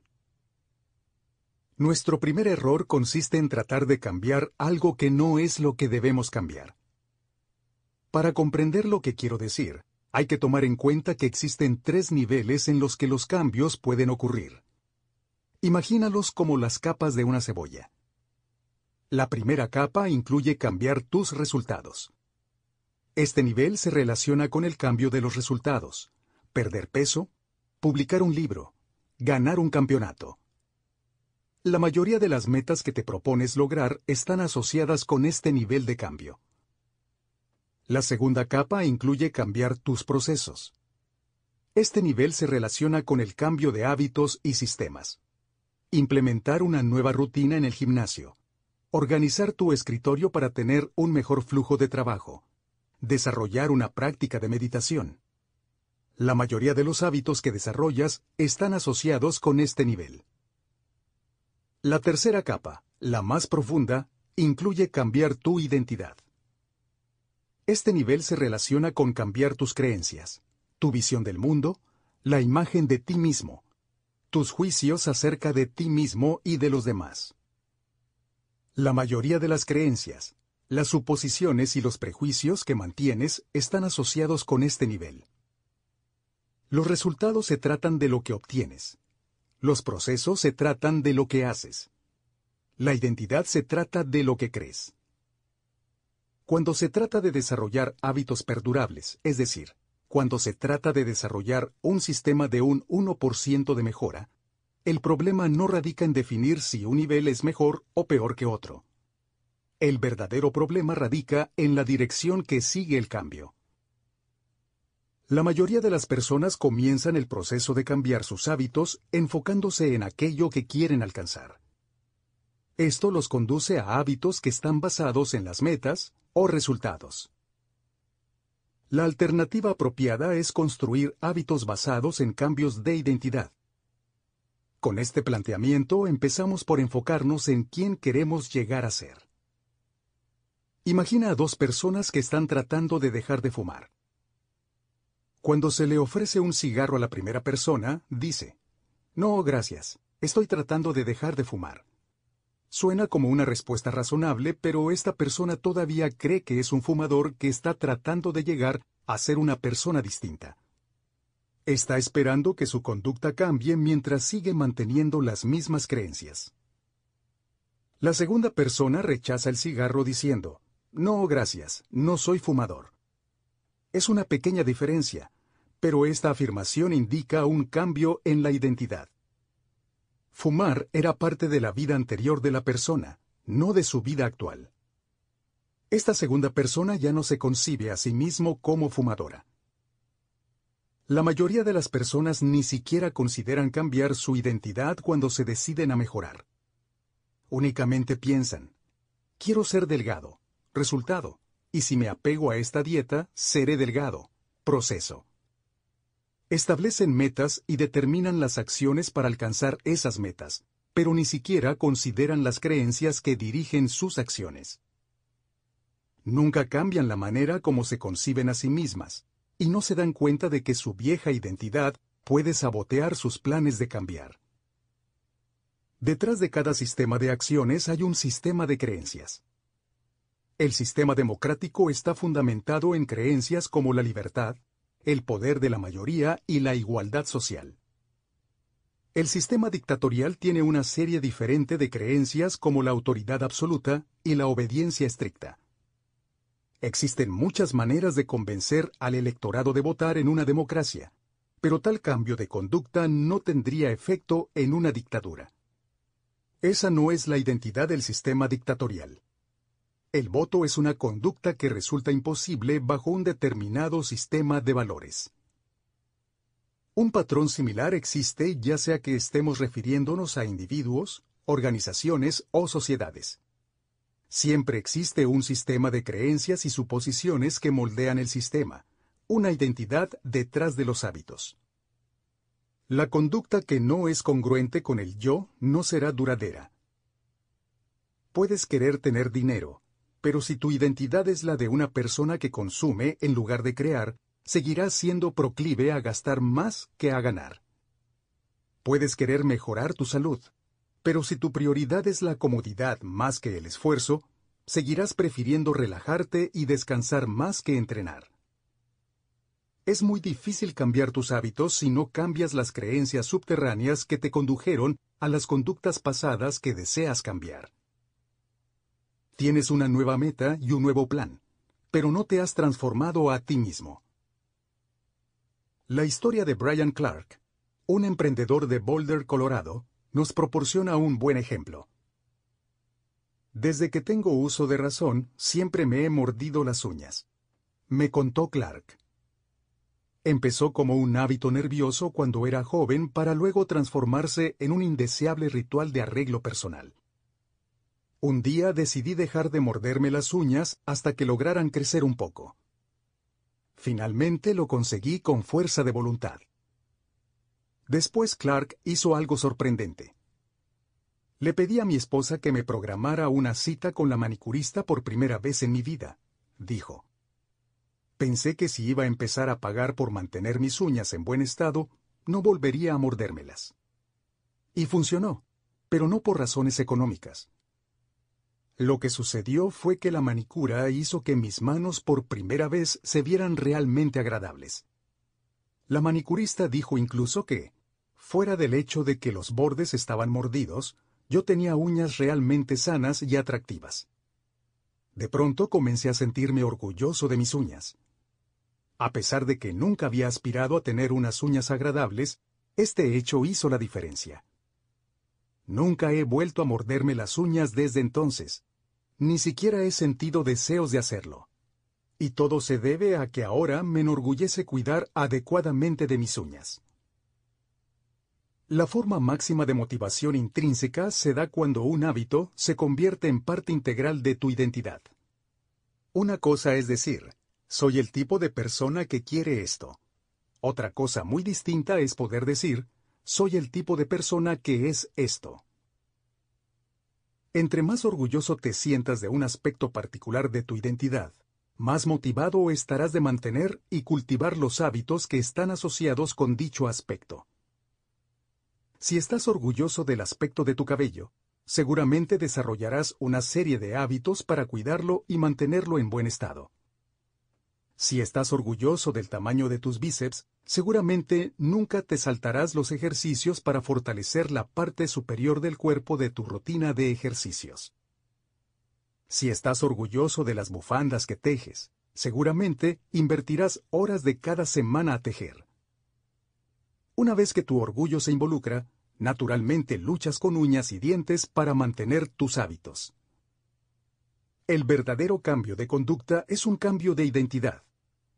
Puedes iniciar un hábito porque tienes la motivación para adquirirlo. Pero la única razón por la cual lo mantienes y lo cultivas es porque se convierte en parte de tu identidad. Cualquiera puede convencerse a sí mismo de ir al gimnasio o de comer saludablemente una o dos veces, pero si no cambias el sistema de creencias detrás de tu conducta, será muy complicado comprometerse a mantener los hábitos a largo plazo. Las mejoras solamente son temporales hasta que se convierten en parte integral de lo que eres. La meta no es leer un libro. La meta es convertirse en lector. La meta no es correr un maratón. La meta es convertirse en corredor. La meta no es aprender a tocar un instrumento. La meta es convertirse en músico. Tus conductas suelen ser un reflejo de tu identidad. Lo que haces es un indicador del tipo de persona que crees que eres, independientemente de que esto se dé a nivel consciente o inconsciente. Los términos inconsciente y subconsciente pueden usarse indistintamente para indicar ausencia de conciencia o pensamiento. Incluso en círculos académicos, estas palabras con frecuencia se usan de manera indistinta sin mucho rigor. Yo utilizaré el término inconsciente porque es lo suficientemente amplio como para abarcar al mismo tiempo tanto los procesos mentales a los que no podemos acceder de manera consciente como los momentos en los que simplemente no estamos poniendo atención a lo que nos rodea. Inconsciente nos da una descripción de aquello en lo que no estamos pensando de manera consciente. Las investigaciones han demostrado que una vez que una persona cree en un aspecto particular de su identidad, es más proclive a actuar de acuerdo con esa creencia. Por ejemplo, las personas que se identificaron a sí mismas como votantes fueron más proclives a emitir su voto que aquellas personas que solo manifestaron su intención de votar. De la misma manera, la persona que incorpora el ejercicio físico a su identidad no tiene que convencerse a sí misma de entrenar. Hacer lo correcto es sencillo. Después de todo, cuando tu conducta y tu identidad están completamente sincronizadas, ya no intentas lograr cambios de conducta. Simplemente estás actuando como la persona que tú crees que eres. Como todos los aspectos de la formación de hábitos, este también es una espada de dos filos. Cuando trabaja a tu favor, el cambio de identidad puede ser una poderosa fuerza de superación personal. En cambio, cuando trabaja en tu contra, el cambio de identidad puede ser una maldición. Una vez que has adoptado una identidad, es fácil que tu lealtad hacia ella influya en tu capacidad para cambiar. Mucha gente avanza por la vida en medio de un adormecimiento cognitivo, siguiendo ciegamente las normas asociadas a su identidad. Soy pésimo para seguir instrucciones. No sirvo para despertarme temprano. Soy malísimo para recordar los nombres de las personas.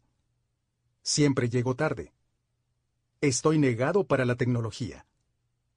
Soy pésimo para las matemáticas y miles de variantes más.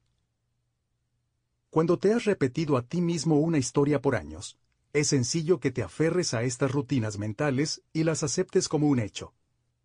Con el tiempo, comienzas a resistirte a realizar ciertas acciones porque crees que no son parte de lo que tú eres. Se desarrolla una presión interna para mantener intacta la imagen de ti mismo y tú te comportas de manera consistente con tus creencias. Encuentras todas las maneras posibles de evitar caer en contradicciones con esa imagen que tienes de ti mismo. Entre más profundamente estén vinculados a tu identidad, las acciones y los pensamientos serán más difíciles de cambiar. Puede parecer cómodo creer en lo que tu entorno cultural cree, identidad de grupo, o hacer aquello que sustenta tu autoimagen, identidad personal, a pesar de que no sea correcto y te perjudique. El conflicto con la identidad es la mayor barrera que puede enfrentar el cambio positivo a cualquier nivel, individual, grupal o social. Los hábitos positivos pueden tener sentido a nivel racional, pero si entran en conflicto con tu identidad, vas a fracasar cuando intentes ponerlos en práctica. Un día cualquiera quizá te encuentres buscando excusas para no cumplir con tus hábitos positivos, simplemente porque estás demasiado cansado, o demasiado ocupado, o demasiado abrumado, o por un sinnúmero de pretextos distintos. Al final de cuentas, sin embargo, La verdadera razón por la cual dejas de cumplir con tus hábitos es porque la imagen que tienes de ti mismo se interpone en el camino.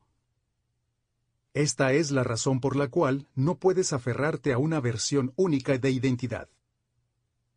El progreso requiere desaprender lo aprendido. Para lograr ser la mejor versión de ti mismo, es necesario que edites constantemente tus creencias y que actualices y expandas tu identidad. Lo anterior nos conduce a una pregunta importante. Si tus creencias y tu visión del mundo desempeñan un papel tan importante en tu conducta, ¿de dónde surgen en primer lugar? ¿Cómo es que se construye la identidad? Y finalmente, ¿cómo es posible enfatizar los aspectos de tu identidad que te son útiles mientras que gradualmente eliminas los aspectos que impiden tu desarrollo? El proceso de dos pasos para cambiar tu identidad. Tu identidad surge a partir de tus hábitos. No naces con un sistema de creencias preestablecido. Cada creencia, incluyendo lo que crees acerca de ti mismo, es aprendida y condicionada a partir de la experiencia. Ciertamente, hay algunos aspectos de tu identidad que tienden a permanecer sin cambios a través del tiempo. Por ejemplo, si te concibes a ti mismo como bajo o alto. Pero otras características o cualidades más complejas, ya sea que las concibas como positivas o negativas, son determinadas por tus experiencias de vida. Para ser más preciso, tus hábitos son la manera como encarnas tu identidad. Cuando tiendes tu cama cada mañana, encarnas la identidad de una persona ordenada. Cuando escribes todos los días, encarnas la identidad de una persona creativa. Cuando entrenas todos los días, encarnas la identidad de una persona atlética. Entre más repites una conducta, más refuerzas la identidad asociada con dicha conducta. De hecho, la palabra identidad originalmente se deriva de los términos en latín essentitas, que significa ser o existir, e identidem, significa repetidamente. Tu identidad es, literalmente, la repetición del existir. Cualquiera que sea tu identidad en este momento, tú crees en ella porque tienes evidencia de que existe.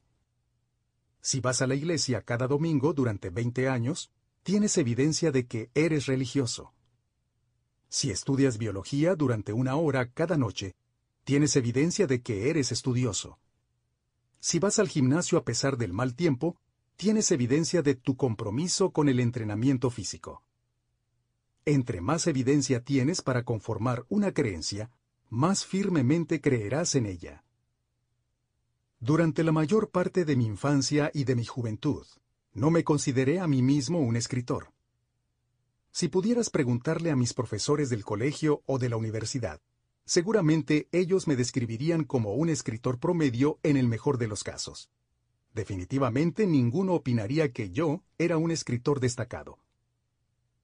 Cuando comencé mi carrera de escritor, publiqué un artículo nuevo cada lunes y jueves durante los primeros años.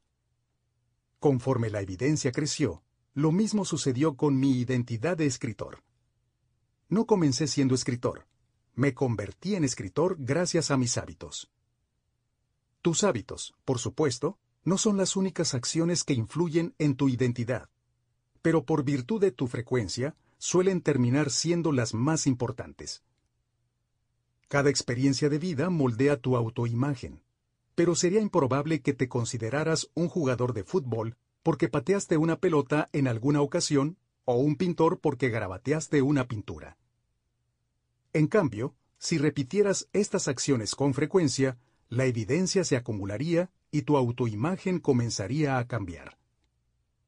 Los efectos de las experiencias únicas tienden a desvanecerse, mientras que el efecto de los hábitos se refuerza conforme pasa el tiempo, lo que significa que tus hábitos contribuyen con la mayor parte de la evidencia que moldea tu identidad.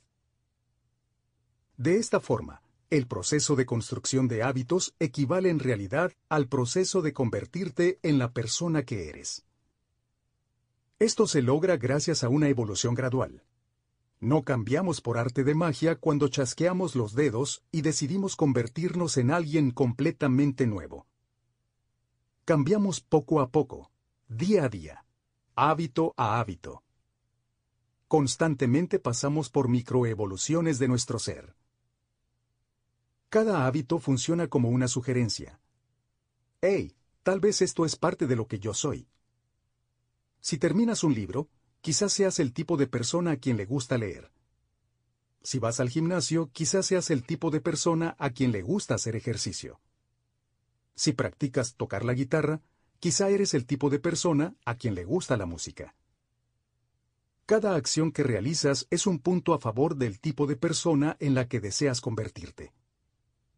Una acción aislada no va a cambiar tu sistema de creencias, pero conforme los puntos a favor se acumulen, también se irán sumando las evidencias que soportan tu nueva identidad. Esta es una de las razones por las cuales el cambio significativo no requiere cambios radicales. Los pequeños hábitos pueden provocar una diferencia significativa al proveer evidencia de una nueva identidad. Y si un cambio es significativo, también es un gran cambio. Esa es justamente la paradoja de hacer pequeñas mejoras continuamente. Al poner todo esto en un mismo plano, podrás darte cuenta de que los hábitos son el camino que conduce al cambio de identidad. La manera más práctica de cambiar quién eres es cambiar lo que haces. Cada vez que escribes una página, eres un escritor. Cada vez que tocas el violín, eres un músico. Cada vez que empiezas a entrenar, eres un atleta. Cada vez que motivas a tus empleados, eres un líder. Cada hábito no solo te ayuda a obtener resultados, también te enseña algo mucho más importante. Te enseña a confiar en ti mismo. Comienzas a creer que realmente puedes alcanzar eso que te propusiste lograr. Cuando los puntos a favor o votos se acumulan y la evidencia comienza a cambiar, la historia que te cuentas a ti mismo empieza a cambiar también. Por supuesto, esto también funciona en sentido opuesto. Cada vez que eliges realizar un hábito negativo, este hábito también cuenta como un punto o voto por construir tu identidad. La buena noticia es que no necesitas ser perfecto. En una elección hay votos tanto para demócratas como para republicanos. No se requiere un voto unánime para ganar una elección. Solo necesitas obtener la mayoría de votos. No importa si algunos votos se van por el lado de los hábitos negativos e improductivos. La meta es conquistar la mayoría de votos para el lado de los hábitos positivos. Las identidades renovadas requieren nueva evidencia. Si sigues promoviendo los mismos votos de siempre, vas a obtener los mismos resultados de siempre. Si nada cambia en el origen, nada cambiará al final. Se trata de un simple proceso de dos pasos. Número 1. Decide qué tipo de persona quieres ser. Número 2. Demuéstratelo a ti mismo mediante pequeñas victorias continuas. Primero decide quién quieres ser.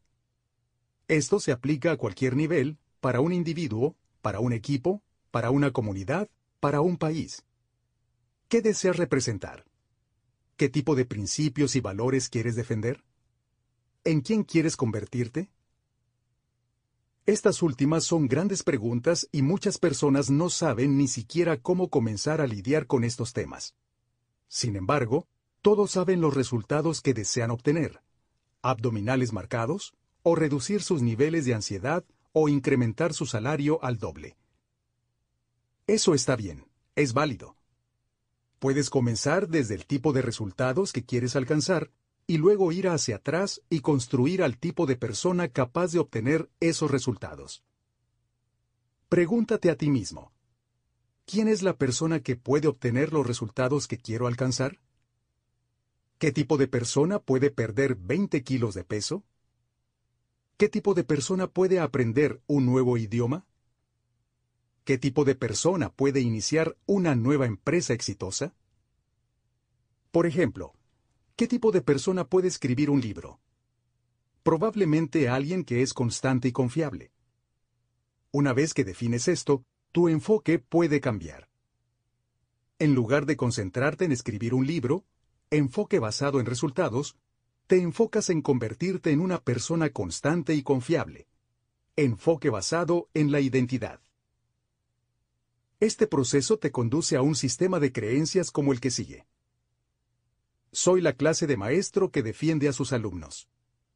Soy la clase de doctor que dedica a sus pacientes el tiempo y la empatía que requieren. Soy la clase de líder que aboga por sus empleados.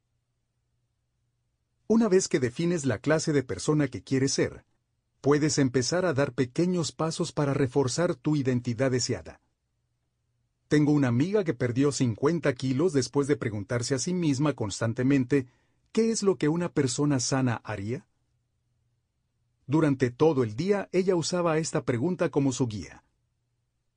¿Una persona sana caminaría o tomaría un taxi? ¿Una persona sana ordenaría un burrito o una ensalada? Mi amiga se dio cuenta de que si actuaba como una persona sana durante el tiempo suficiente, finalmente se convertiría en ese tipo de persona. Ella tenía razón. El concepto de los hábitos basados en la identidad es nuestra primera introducción a otro tema clave de este libro. Los circuitos de retroalimentación. Tus hábitos moldean tu identidad y tu identidad moldea tus hábitos. Es una calle de dos sentidos. La formación de todos los hábitos es un circuito de retroalimentación, un concepto que estudiaremos a profundidad en el próximo capítulo pero es importante que dejes que tus valores, tus principios e identidad conduzcan el circuito en lugar de permitir que sean los resultados los que lo guíen. El enfoque debe estar siempre en convertirse en el tipo de persona que puede alcanzar una meta, no en la meta en sí. La verdadera razón por la que los hábitos importan. El cambio de identidad es la estrella polar que guía el cambio de hábitos. El resto del libro te proporcionará instrucciones paso a paso de cómo construir mejores hábitos para ti, para tu familia, para tu equipo, para tu compañía y cualquier otro ámbito que sea importante para ti. Pero la verdadera cuestión es, ¿te estás convirtiendo en la persona que quieres ser? El primer y más importante paso de este proceso no es qué o cómo, sino quién. Necesitas saber quién quieres ser. Y por esto, estamos comenzando en este punto. Tú tienes el poder de cambiar tus creencias acerca de ti mismo. Tu identidad no está grabada en piedra. En todo momento tienes el poder de elegir. Puedes elegir la identidad que quieras, reforzar el día de hoy con los hábitos que escojas hoy. Y esto nos conduce hasta el propósito más profundo de este libro y la verdadera razón por la cual los hábitos importan. Construir mejores hábitos no consiste en desperdiciar tu día en describir técnicas ingeniosas para hacer tu vida más fácil. No se trata de usar hilo dental cada noche ni de tomar duchas frías cada mañana o de usar la misma ropa todos los días. No se trata de alcanzar determinados indicadores superficiales de éxito como ganar cierta cantidad de dinero, perder peso o reducir el nivel de estrés. Por supuesto, los hábitos positivos pueden ayudarte a alcanzar este tipo de objetivos y más. Pero en el fondo los hábitos no consisten en obtener algo. Los hábitos consisten en convertirte en alguien. En última instancia, tus hábitos importan porque te ayudan a convertirte en el tipo de persona que deseas ser. Son el canal a través del cual desarrollas y cultivas las creencias más profundas acerca de ti mismo. De manera estrictamente literal, te conviertes en tus hábitos. Resumen del capítulo. Hay tres niveles o capas de cambios. El cambio de resultados, el cambio de proceso y el cambio de identidad. La manera más efectiva de cambiar tus hábitos consiste en enfocarse no en lo que quieres lograr, sino en la persona en quien te quieres convertir. Tu identidad surge de tus hábitos. Cada acción es un paso a favor o voto por la persona en quien te quieres convertir. Para que logres convertirte en la mejor versión de ti mismo, es necesario que constantemente revises y corrijas tus creencias y que actualices y expandas tu identidad. La verdadera razón por la cual los hábitos importan no es porque te ayuden a alcanzar mejores resultados, aunque por supuesto pueden hacerlo, sino porque son capaces de hacerte cambiar tus creencias acerca de ti mismo y ayudarte a construir una nueva identidad. Hola, gracias por escuchar el audiolibro. Recuerda seguir nuestro canal aquí en la plataforma. Hemos preparado un gráfico del libro, con los puntos clave y las ideas principales del autor. Haz clic en el enlace gráfico del libro, en la descripción ahora, y accede a un material ilustrado con pasos simples y fáciles, para que sepas todo sobre el libro en minutos.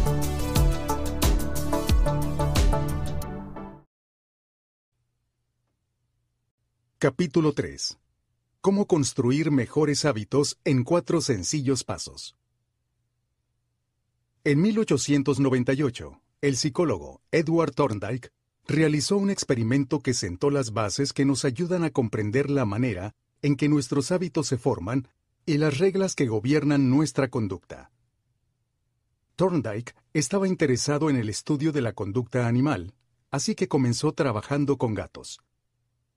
El experimento de Thorndike consistía en colocar a los gatos dentro de un dispositivo conocido como caja problema. La caja estaba diseñada de tal manera que los gatos pudieran escapar a través de la puerta mediante un acto sencillo, como jalar el lazo de una cuerda, presionando una palanca o parándose en una plataforma. Por ejemplo, una de las cajas contenía una palanca que, cuando se presionaba, abría la puerta colocada en un extremo de la caja. Una vez que la puerta se abría, el gato podía escapar a través de ella y correr hasta un tazón lleno de comida. La mayoría de los gatos que eran colocados dentro de la caja trataban de escapar tan pronto como estaban dentro. Al principio golpeaban las orillas de la caja con la nariz, trataban de meter las patas por los orificios y movían con las garras cualquier objeto suelto que encontraban. Después de unos minutos de exploración, los gatos lograban oprimir por casualidad la palanca mágica. La puerta se abría y ellos escapaban. Thorndike observó y registró la conducta de todos los gatos durante varios intentos. Al principio los animales se movían alrededor del interior de la caja de manera aleatoria, pero tan pronto como lograban oprimir la palanca y la puerta se abría, el proceso de aprendizaje comenzaba. Poco a poco cada gato aprendía a asociar la acción de oprimir la palanca con la recompensa que consistía en salir de la caja y obtener la comida. Después de 20 o 30 intentos, la conducta se volvió tan automática y habitual que el gato lograba escapar en unos cuantos segundos. Por ejemplo, Thorndike anotó lo siguiente. Al gato número 12 le tomó los siguientes tiempos realizar la acción. 160 segundos. 30 segundos, 90 segundos, 60, 15, 28, 20, 30, 22, 11, 15, 20, 12, 10, 14, 10, 8, 8, 5, 10, 8, 6, 6, 7. Durante los tres primeros intentos, el gato escapó en un promedio de 1.5 minutos. Durante los tres últimos intentos, el gato tardó un promedio de 6.3 segundos en escapar. Con la práctica, los gatos cometieron menos errores y sus acciones se volvieron más rápidas y automáticas. En lugar de seguir cometiendo los mismos errores, los gatos comenzaron a llegar directamente a la solución correcta. A partir de sus estudios, Thorndike describió el proceso de aprendizaje de la siguiente manera. Las conductas seguidas de consecuencias satisfactorias tienden a repetirse. Las conductas que producen consecuencias desagradables tienden a no repetirse. Su trabajo provee el punto de partida perfecto para hablar de cómo los hábitos se forman en nuestra vida. También da respuesta a algunas preguntas fundamentales como ¿qué son los hábitos? ¿Por qué nuestro cerebro se toma la molestia de desarrollar hábitos? ¿Por qué nuestro cerebro desarrolla hábitos? Un hábito es una conducta que se ha repetido lo suficiente como para volverse automática. El proceso de formación de hábitos empieza con una secuencia de ensayo y error. Siempre que estás ante una situación nueva en la vida, tu cerebro tiene que tomar una decisión. ¿Cómo debo responder a esta nueva situación? La primera vez que enfrentas un problema, no estás seguro de cómo resolverlo.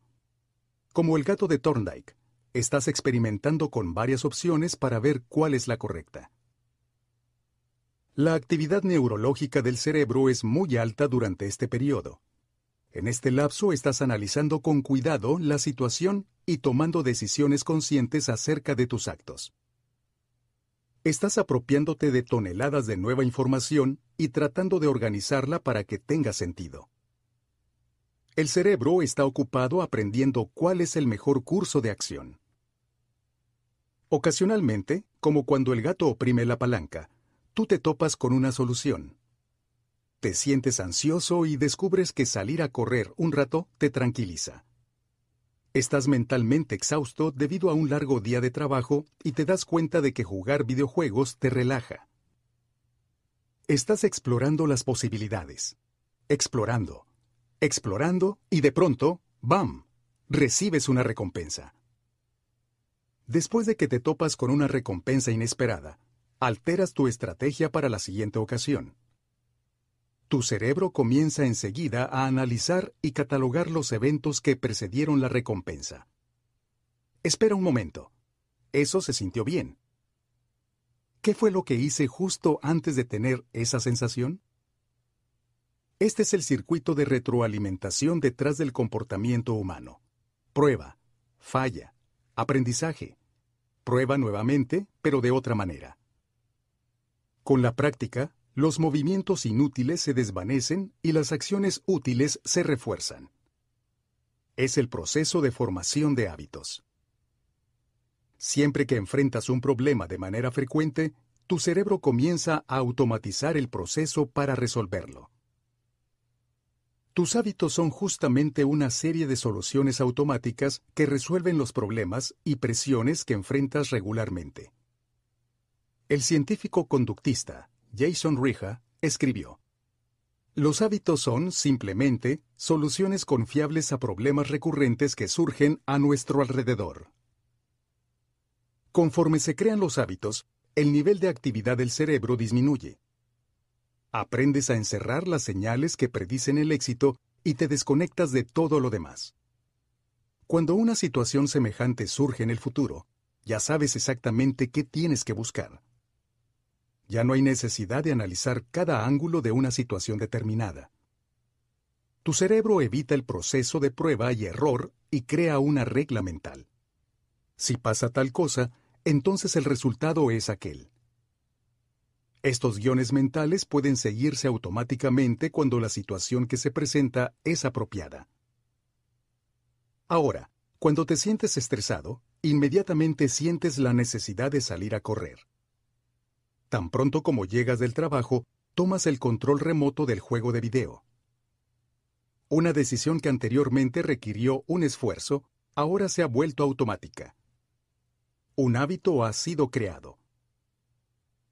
Los hábitos son atajos mentales aprendidos gracias a la experiencia. En cierto sentido, un hábito es simplemente la memorización de los pasos que seguiste previamente para resolver un problema. Siempre que las condiciones sean correctas, puedes hacer uso de esta memoria y aplicar la misma solución de manera automática. La principal razón por la cual el cerebro recuerda el pasado es para predecir de mejor manera lo que va a funcionar bien en el futuro. La formación de hábitos es increíblemente útil porque la mente consciente es el cuello de botella del cerebro. El cerebro solamente puede poner atención a un problema a la vez. Como resultado, el cerebro siempre se esfuerza por preservar la atención consciente y destinarla a la tarea que resulta más esencial en un momento determinado. La mente consciente le pasa a la mente inconsciente las tareas para que las ejecute de manera automática sin hacer uso de la conciencia. Eso es justamente lo que pasa cuando se forma un hábito. Los hábitos reducen la carga cognitiva y liberan la capacidad mental, lo que permite dedicar la atención consciente a otras tareas. A pesar de su evidente eficacia, algunas personas siguen dudando de los beneficios de los hábitos. El argumento que esgrimen es parecido a esto. Los hábitos de la voluntad hacen la vida aburrida. Yo no quiero encasillarme en un estilo de vida que no disfruto. ¿Acaso no es la rutina y la repetición lo que le resta a la vida espontaneidad y dinamismo? Esto difícilmente es así. Los planteamientos anteriores establecen una falsa dicotomía. Te hacen creer que tienes que elegir entre la construcción de hábitos y la obtención de la libertad. En la realidad, ambos conceptos se complementan. Los hábitos no restringen la libertad. En realidad, la promueven. De hecho, las personas que no tienen sus hábitos bajo control son aquellas que disfrutan de menos libertad. Si no cuentas con buenos hábitos financieros, siempre estarás luchando para conseguir dinero para completar la quincena. Si no tienes buenos hábitos de estudio, siempre vas a sentir que el resto de la clase te deja atrás. Si siempre estás obligado a tomar decisiones acerca de las tareas más básicas, por ejemplo, ¿cuándo debo entrenar? ¿Dónde voy para escribir? ¿Cuándo pago las cuentas? No te quedará mucho tiempo para disfrutar de tu libertad. Cuando logras simplificar las tareas fundamentales de la vida, puedes crear el espacio mental necesario para el pensamiento libre y la creatividad.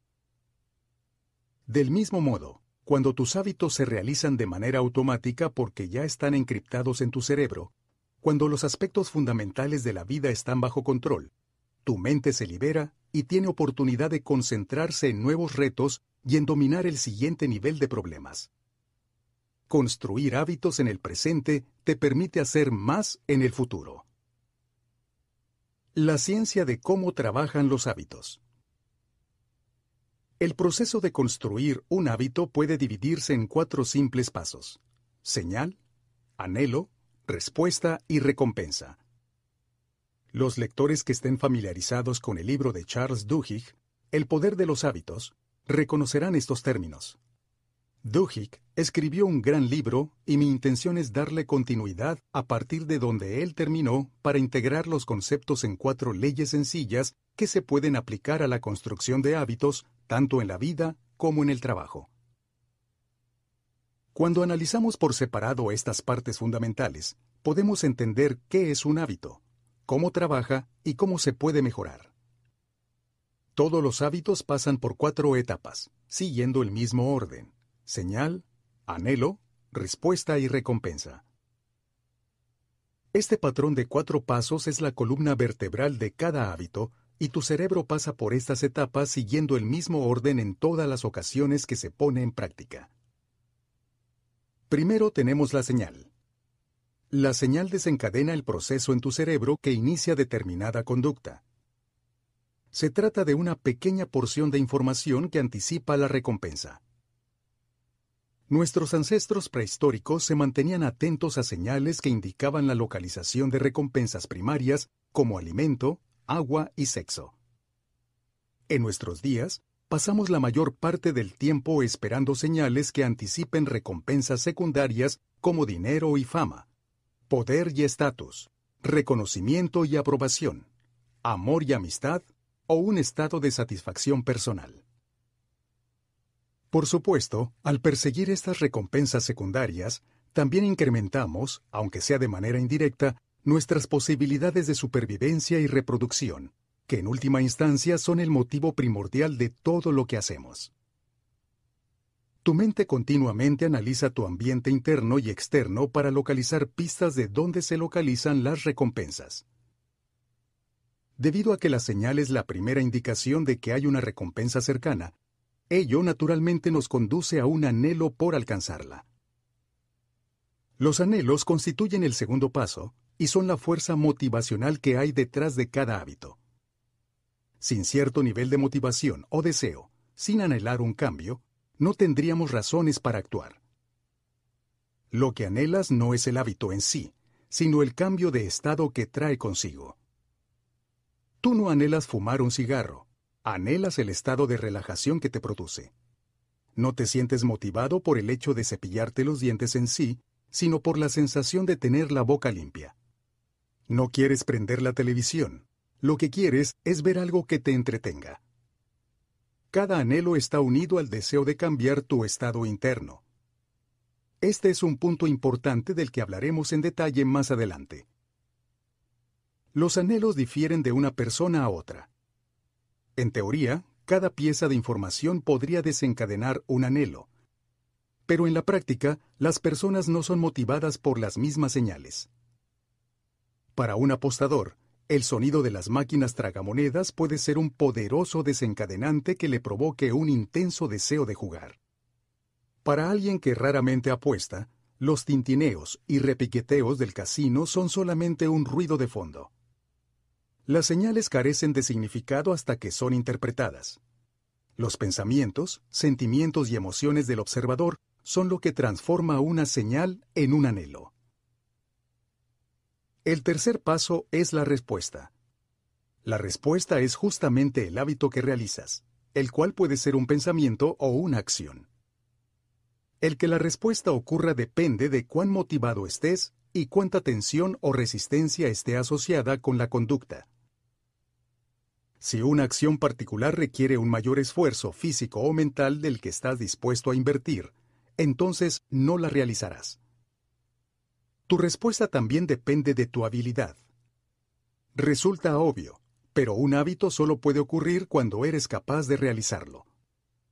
Si quieres clavar una pelota dentro del aro de básquetbol, pero no puedes saltar lo suficientemente alto para alcanzarlo, bueno, pues no tendrás ninguna oportunidad de lograrlo. Finalmente, la respuesta te lleva a obtener la recompensa. Las recompensas son la meta final de cada hábito. La señal consiste en darse cuenta de cuál será la recompensa. El anhelo consiste en desear obtener la recompensa. La respuesta consiste en obtener la recompensa. Perseguimos las recompensas porque nos sirven para dos propósitos. Uno, nos satisfacen y dos, nos enseñan. El primer propósito de las recompensas es satisfacer tu anhelo. Efectivamente, las recompensas proporcionan beneficios por sí mismas. Los alimentos y el agua nos proporcionan la energía que necesitamos para sobrevivir. Obtener una promoción en el trabajo nos brinda un mejor salario y el respeto de los colegas. Ponerse en forma mejora tu salud y tus posibilidades de conseguir una pareja. Pero el beneficio más inmediato de las recompensas es que satisfacen tu anhelo de comer o de ganar estatus o de obtener aprobación. Al menos por un momento, las recompensas nos brindan contento y alivio para nuestros anhelos. El segundo propósito de las recompensas es enseñarnos qué acciones vale la pena recordar en el futuro. Tu cerebro es un detector de recompensas. Conforme avanzas en la vida, tu sistema nervioso sensorial está monitoreando constantemente qué acciones satisfacen tus deseos y te producen placer. Los sentimientos de placer y decepción son parte del mecanismo de retroalimentación que le ayuda a tu cerebro a distinguir las acciones útiles de las inútiles. Las recompensas cierran el circuito de retroalimentación y completan el ciclo de los hábitos. Si una conducta resulta insuficiente en cualquiera de las cuatro etapas, no se convertirá en un hábito. Si eliminas la señal, tu hábito nunca va a comenzar. Si reduces el anhelo, no encontrarás suficiente motivación para actuar. Si la conducta es demasiado difícil, no serás capaz de realizarla. Y si la recompensa es incapaz de satisfacer tu deseo, entonces no habrá una razón para que la repitas en el futuro. Sin los primeros tres pasos, la conducta no ocurrirá. Sin el cuarto paso, la conducta no se repetirá. El ciclo de los hábitos. Las cuatro etapas de los hábitos se pueden definir como un circuito de retroalimentación. Estos cuatro pasos conforman un ciclo interminable que funciona durante toda tu vida. Mediante este ciclo de los hábitos, tu mente está analizando continuamente el ambiente que te rodea. prediciendo lo que va a ocurrir después, tratando de ensayar distintas respuestas y aprendiendo de los resultados. Charles Duhigg y Nir Eyal merecen un reconocimiento especial por su influencia en la creación de esta imagen. Esta representación del ciclo de los hábitos es una combinación de los términos que acuñó Duhigg en su libro El poder de los hábitos y el diseño que Eyal popularizó en su libro Hooked, enganchado, como construir productos y servicios exitosos que formen hábitos. Sunshine Business Development, 2014. En resumen, la señal desencadena el anhelo. El anhelo motiva la obtención de una respuesta y la respuesta nos brinda una recompensa. La recompensa satisface el anhelo y, finalmente, queda asociada con la señal que desencadena el ciclo. Juntos, estos cuatro pasos forman un circuito de retroalimentación neurológico. Señal, anhelo, respuesta y recompensa. Señal, anhelo, respuesta y recompensa, que en última instancia te permite crear hábitos automáticos. Este ciclo es conocido como ciclo de los hábitos. Este proceso de cuatro pasos no es algo que suceda ocasionalmente. Por el contrario, se trata de un circuito de retroalimentación que está activo trabajando durante cada minuto de tu vida, incluso ahora, mientras lees este libro. El cerebro está escaneando constantemente el ambiente, prediciendo lo que va a acontecer a continuación, experimentando con diferentes respuestas y aprendiendo de los resultados. El proceso entero se completa en una fracción de segundo, y hacemos uso de él una y otra vez sin darnos cuenta conscientemente de todo lo que sucedió en el momento precedente. Podemos dividir estos cuatro pasos en dos fases la fase del problema y la fase de la solución. La fase del problema incluye la señal y el anhelo, y ocurre cuando nos damos cuenta de que es necesario cambiar algo. La fase de la solución incluye la respuesta y la recompensa, y tiene lugar cuando te decides a tomar acción y logras el cambio que deseas. Toda conducta está dirigida por el deseo de resolver un problema. Algunas veces el problema consiste en descubrir algo bueno que quieres obtener. En otras ocasiones, el problema es que estás experimentando dolor y quieres eliminarlo. De cualquier manera, el propósito de cada hábito es resolver los problemas que enfrentas. Fase del problema. 1. Señal. Tu teléfono indica que has recibido un nuevo mensaje de texto. Fase del problema. 2. Anhelo. Deseas conocer el contenido del mensaje. Fase de la solución. 3. Respuesta. Tomas el teléfono y lees el mensaje. Fase de la solución. 4. Recompensa. Satisfaces tu deseo de leer el mensaje y saber qué dice. El acto de tomar tu teléfono para ver los mensajes queda asociado con la señal de aviso que emite tu teléfono. Fase del problema. 1. Señal. Estás respondiendo correos electrónicos. Fase del problema. 2. Anhelo. Empiezas a sentirte estresado por el exceso de trabajo. Quieres volver a sentir que tienes el control. Fase de la solución. 3. Respuesta. Te muerdes las uñas. Fase de la solución. 4. Recompensa. Satisfaces tu deseo de reducir el estrés. El hecho de morderte las uñas queda asociado con la acción de responder correos electrónicos. Fase del problema. 1. Señal. Te despiertas. Fase del problema. 2. Anhelo. Quieres tener la sensación de estar alerta. Fase de la solución. 3. Respuesta. Tomas una taza de café. Fase de la solución. 4. Recompensa satisfaces tu deseo de sentirte alerta. Tomar café queda asociado con despertar. Fase del problema. 1. Señal. Percibes el olor de los croissants que sale de una panadería cercana a tu oficina. Fase del problema. 2. Anhelo. Empiezas a anhelar un pan. Fase de la solución. 3. respuesta. Compras un croissant y te lo comes. Fase de la solución. 4. Recompensa. Satisfaces tu deseo de comer un croissant. Comprar un croissant queda asociado con caminar por la calle cercana a tu oficina. Fase del problema. 1. Señal. Enfrentas un gran obstáculo en un proyecto de trabajo.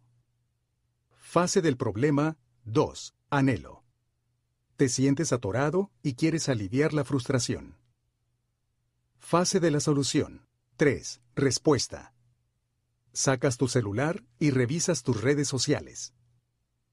Fase de la solución. 4. Recompensa. Satisfaces la necesidad de sentirte aliviado. Revisar tus redes sociales queda asociado con sentirte estancado en el trabajo. Fase del problema. 1. Señal. Entras a una habitación oscura.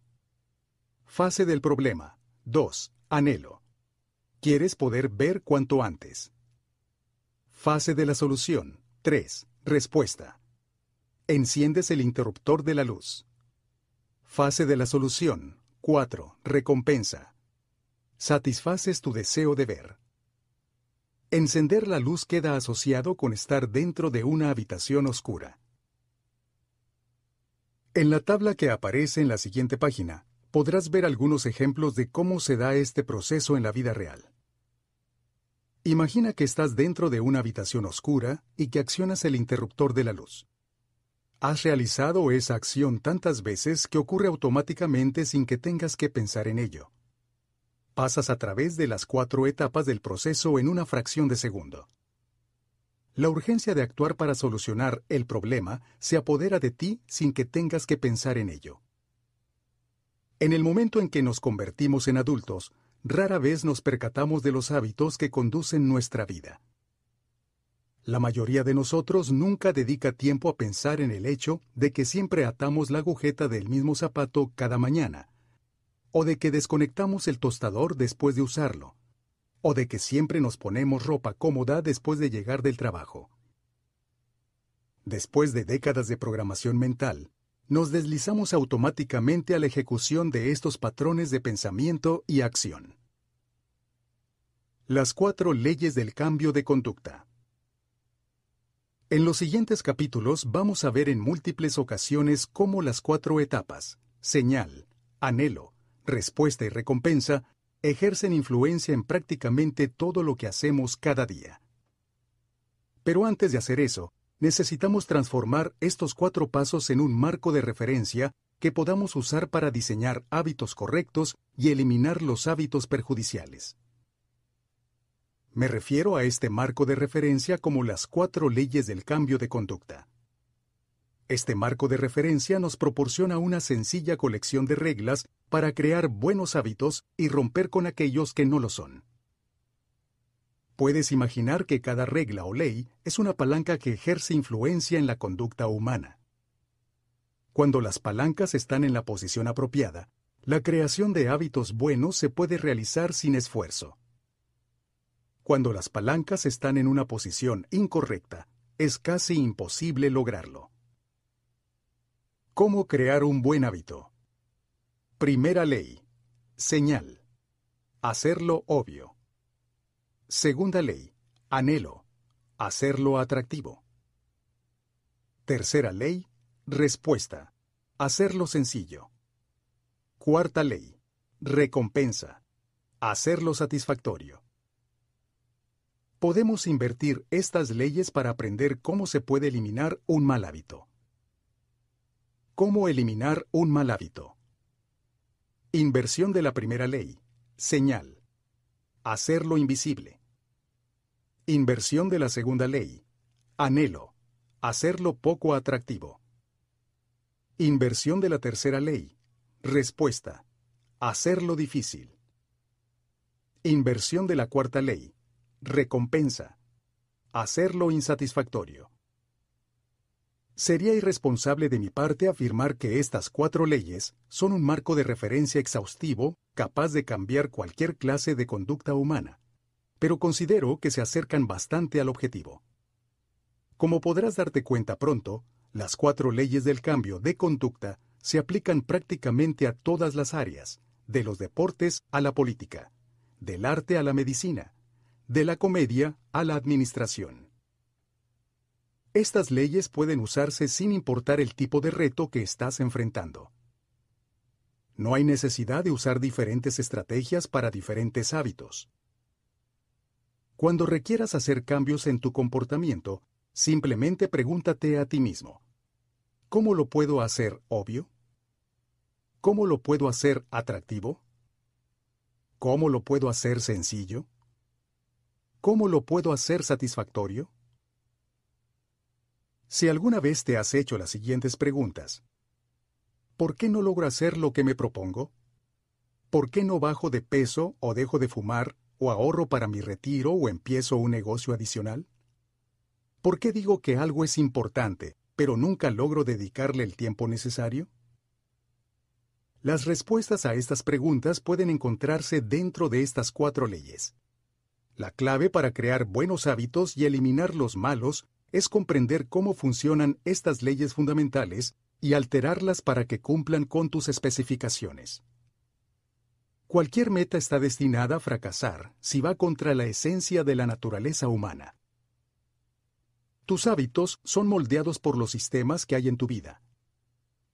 En los capítulos siguientes hablaremos acerca de estas leyes, una por una, para mostrar cómo puedes usarlas para crear un sistema en el que los buenos hábitos emergen naturalmente y los malos hábitos se desvanecen.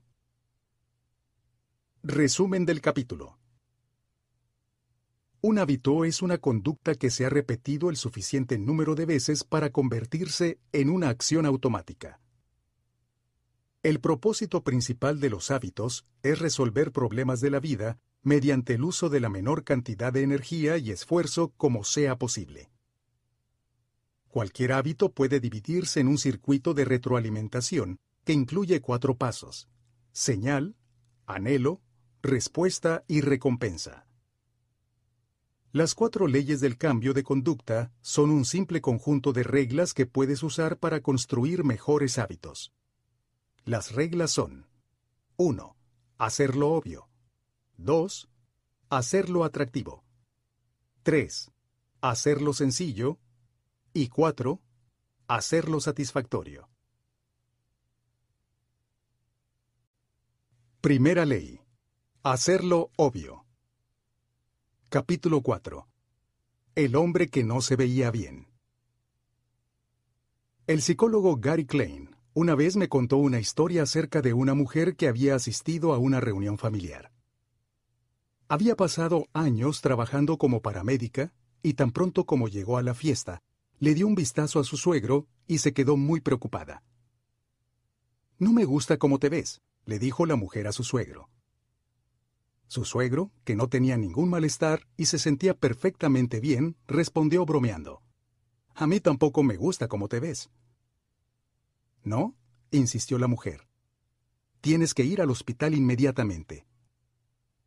Unas horas después el hombre estaba siendo sometido a una cirugía para salvarle la vida después de que las pruebas médicas habían revelado que tenía una arteria mayor bloqueada y que estaba en riesgo inminente de sufrir un ataque cardíaco. Sin la intuición de su nuera, podría haber muerto. ¿Qué fue lo que la paramédica vio?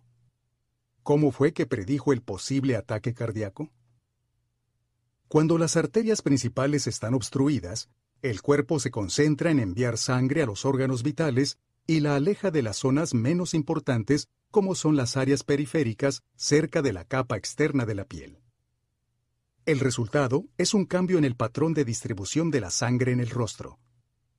Después de varios años de trabajar con personas que padecían de fallas cardíacas, la mujer había desarrollado, sin saberlo, la habilidad de reconocer este patrón a simple vista.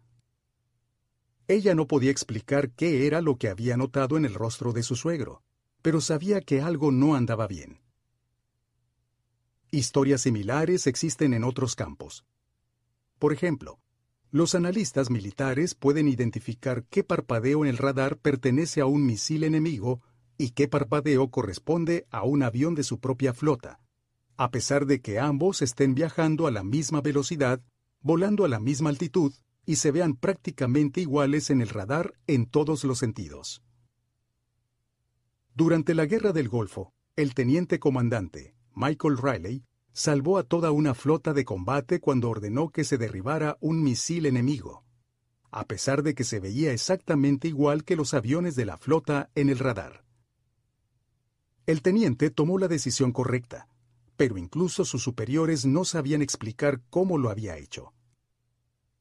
Hay curadores de museo que son reconocidos porque son capaces de distinguir la diferencia entre una obra de arte auténtica y una falsificación hecha por un experto.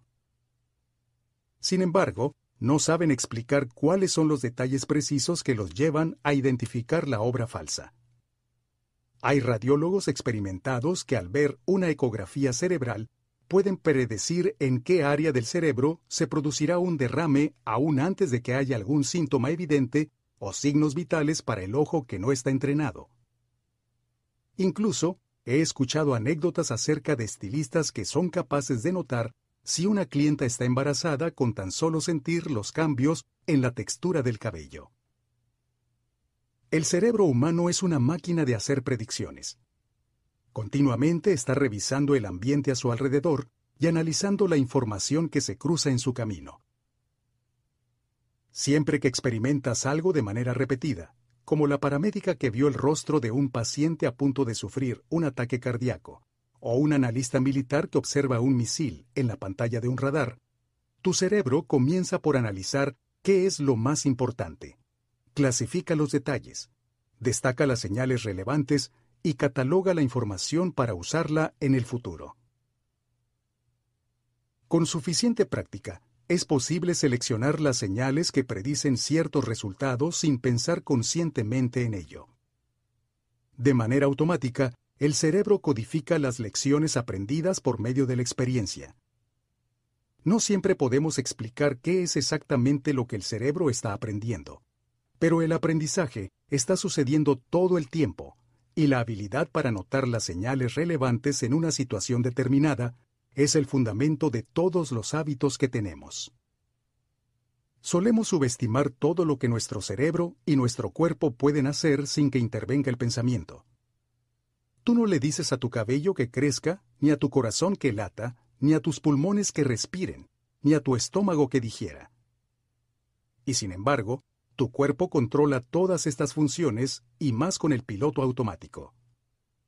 Tú eres mucho más que tu ser consciente. Considera el hambre, por ejemplo. ¿Cómo sabes cuando tienes hambre?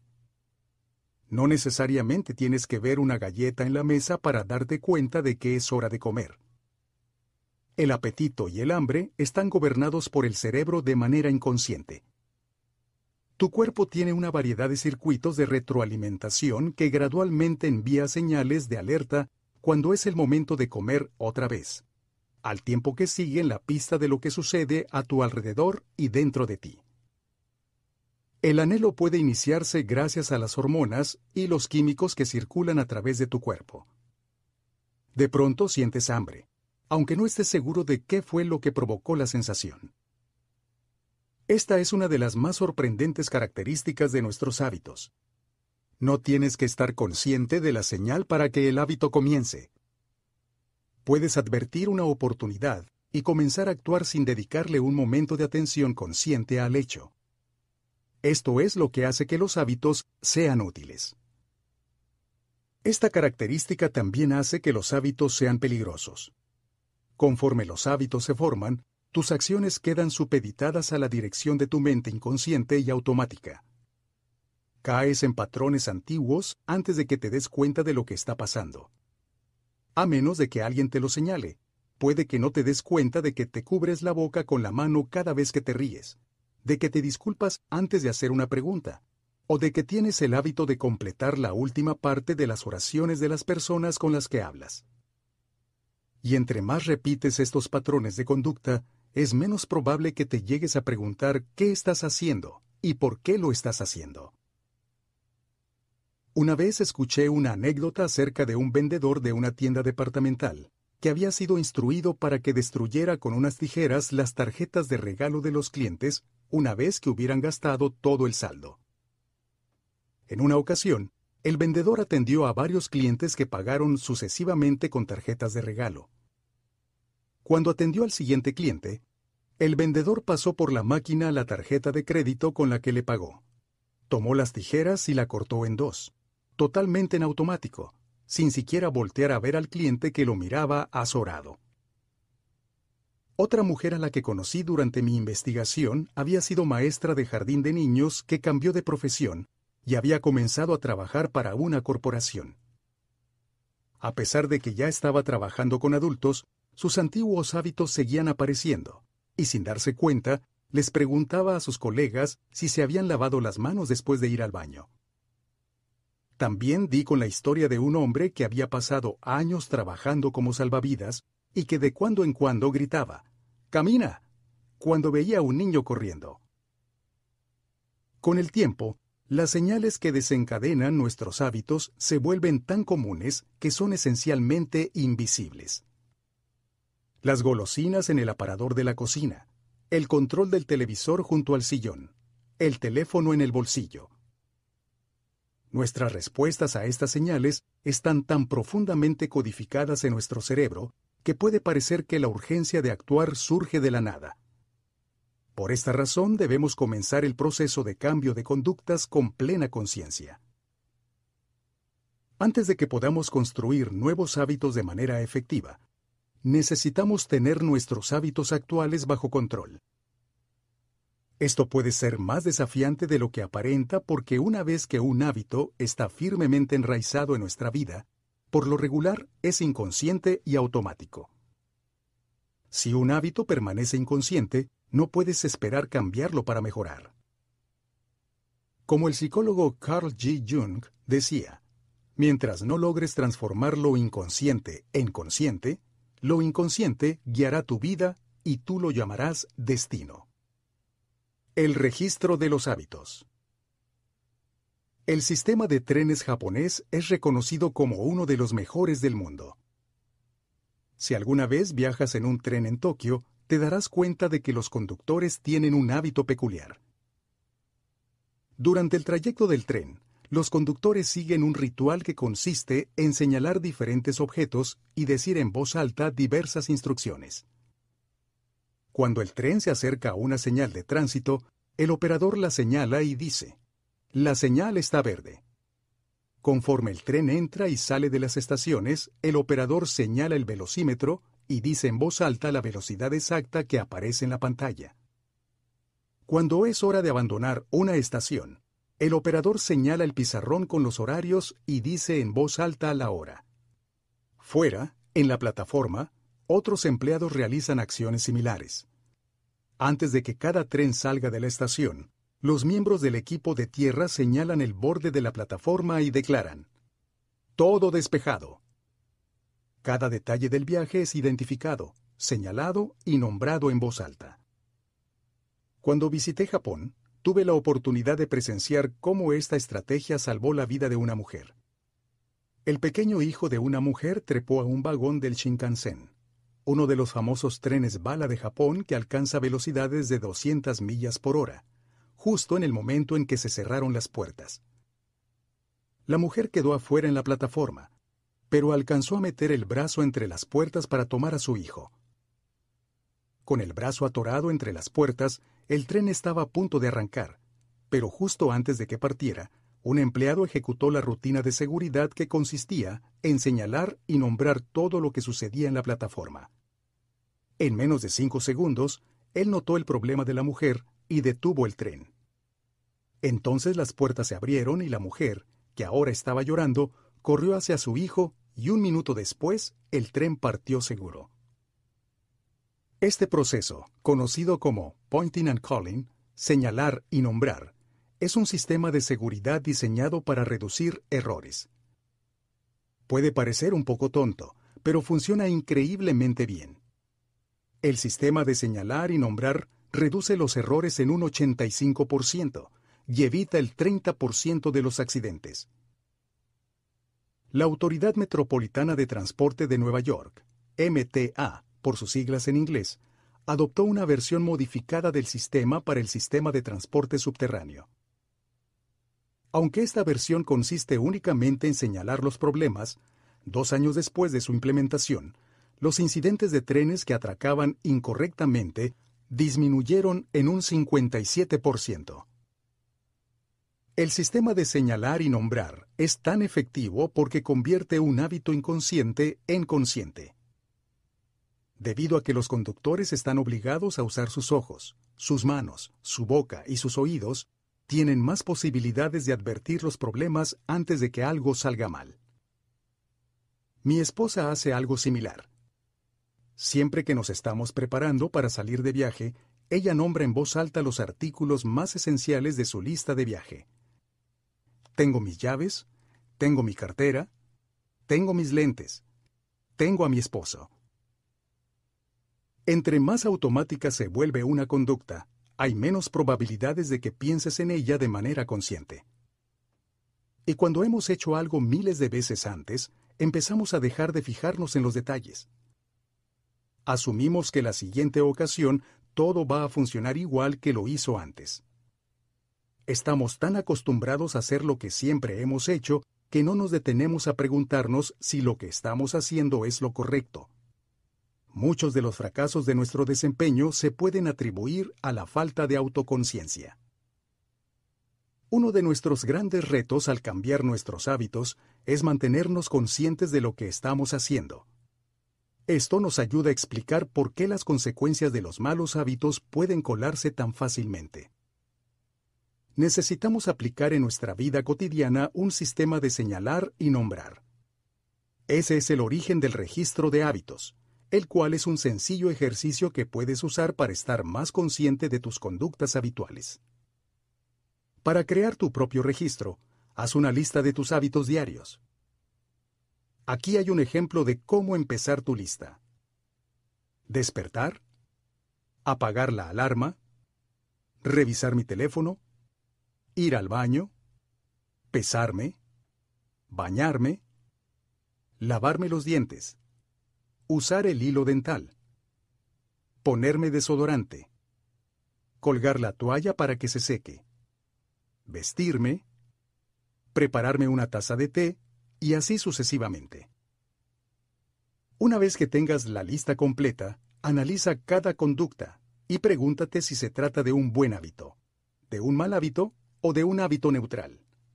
Si es un buen hábito, escribe junto un signo de más. Si es un mal hábito, escribe junto un signo de menos. Si es un hábito neutral, escribe un signo de igual. Por ejemplo, la lista anterior quedaría así. Despertar. Hábito neutral. Apagar la alarma. Hábito neutral. Revisar mi teléfono. Mal hábito. Ir al baño. Hábito neutral. Pesarme. Buen hábito. Bañarme. Buen hábito. Lavarme los dientes. Buen hábito. Usar el hilo dental. Buen hábito. Ponerme desodorante. Buen hábito. Colgar la toalla para que se seque. Hábito neutral. Vestirme. Hábito neutral. Prepararme una taza de té. Buen hábito. La marca que le asignas a cada hábito en particular dependerá de tu situación y de tus metas. Para alguien que está tratando de perder peso, comer un pan con crema de cacahuate cada mañana puede ser un mal hábito. Para alguien que está tratando de desarrollar los músculos, la misma conducta puede ser un buen hábito. Todo depende de las metas que estás persiguiendo. Los lectores interesados pueden obtener su propio registro de hábitos en atomihabits.com diagonal scorecard.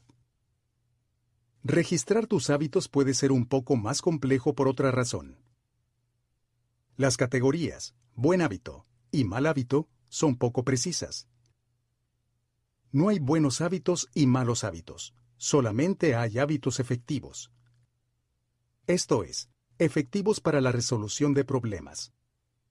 Todos los hábitos te sirven de alguna manera, incluso los malos hábitos, motivo por el cual lo repetimos constantemente. Para este ejercicio, Clasifica tus hábitos por la forma en que te benefician a largo plazo.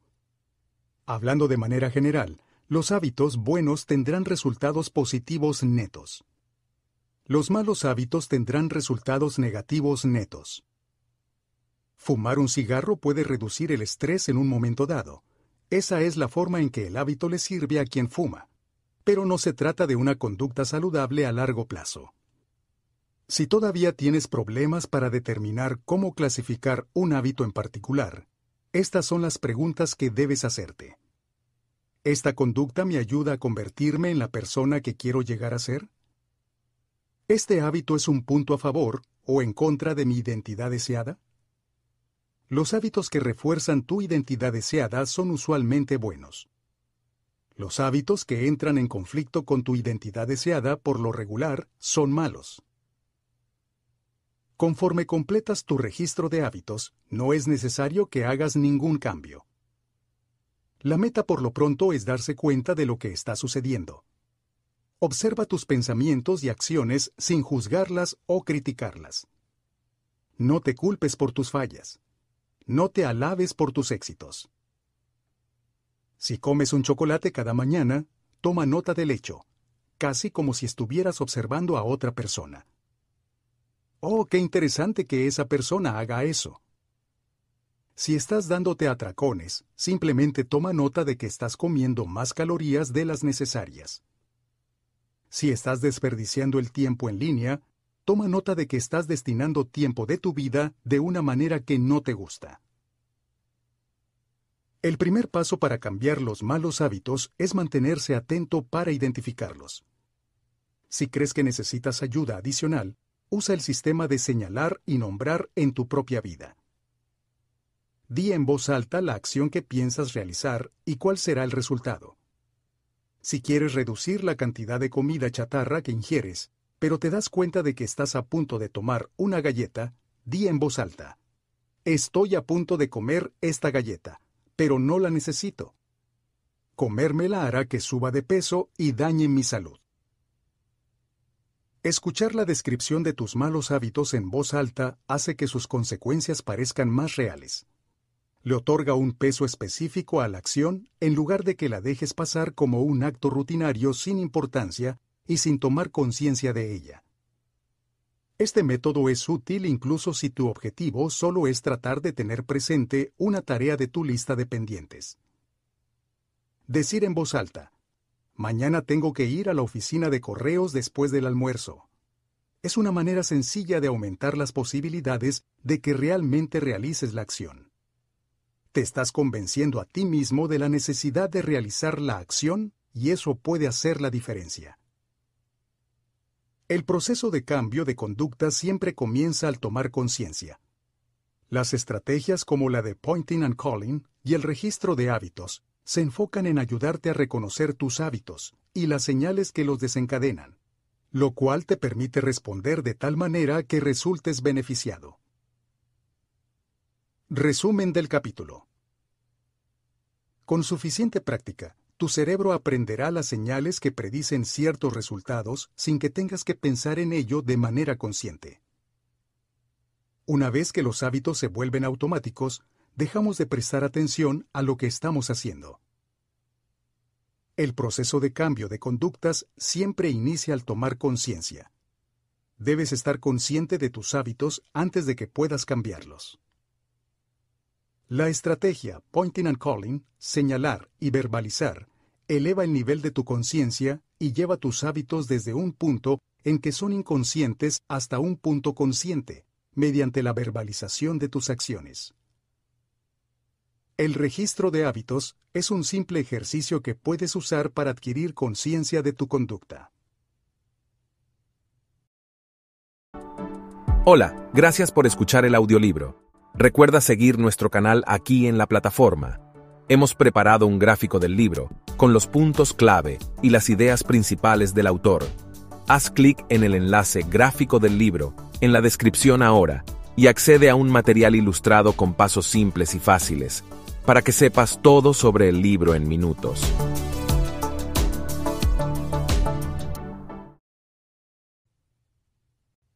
Capítulo 5 La mejor manera de comenzar un nuevo hábito.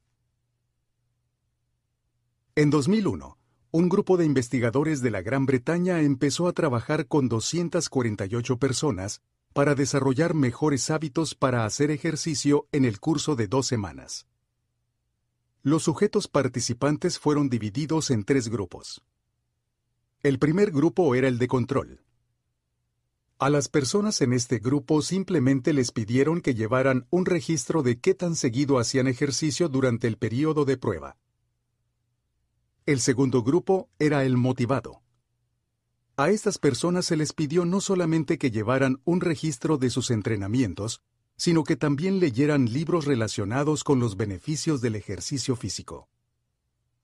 Los investigadores también les explicaron la manera en que el ejercicio contribuía a reducir el riesgo de enfermedad coronaria y a mejorar la salud cardíaca.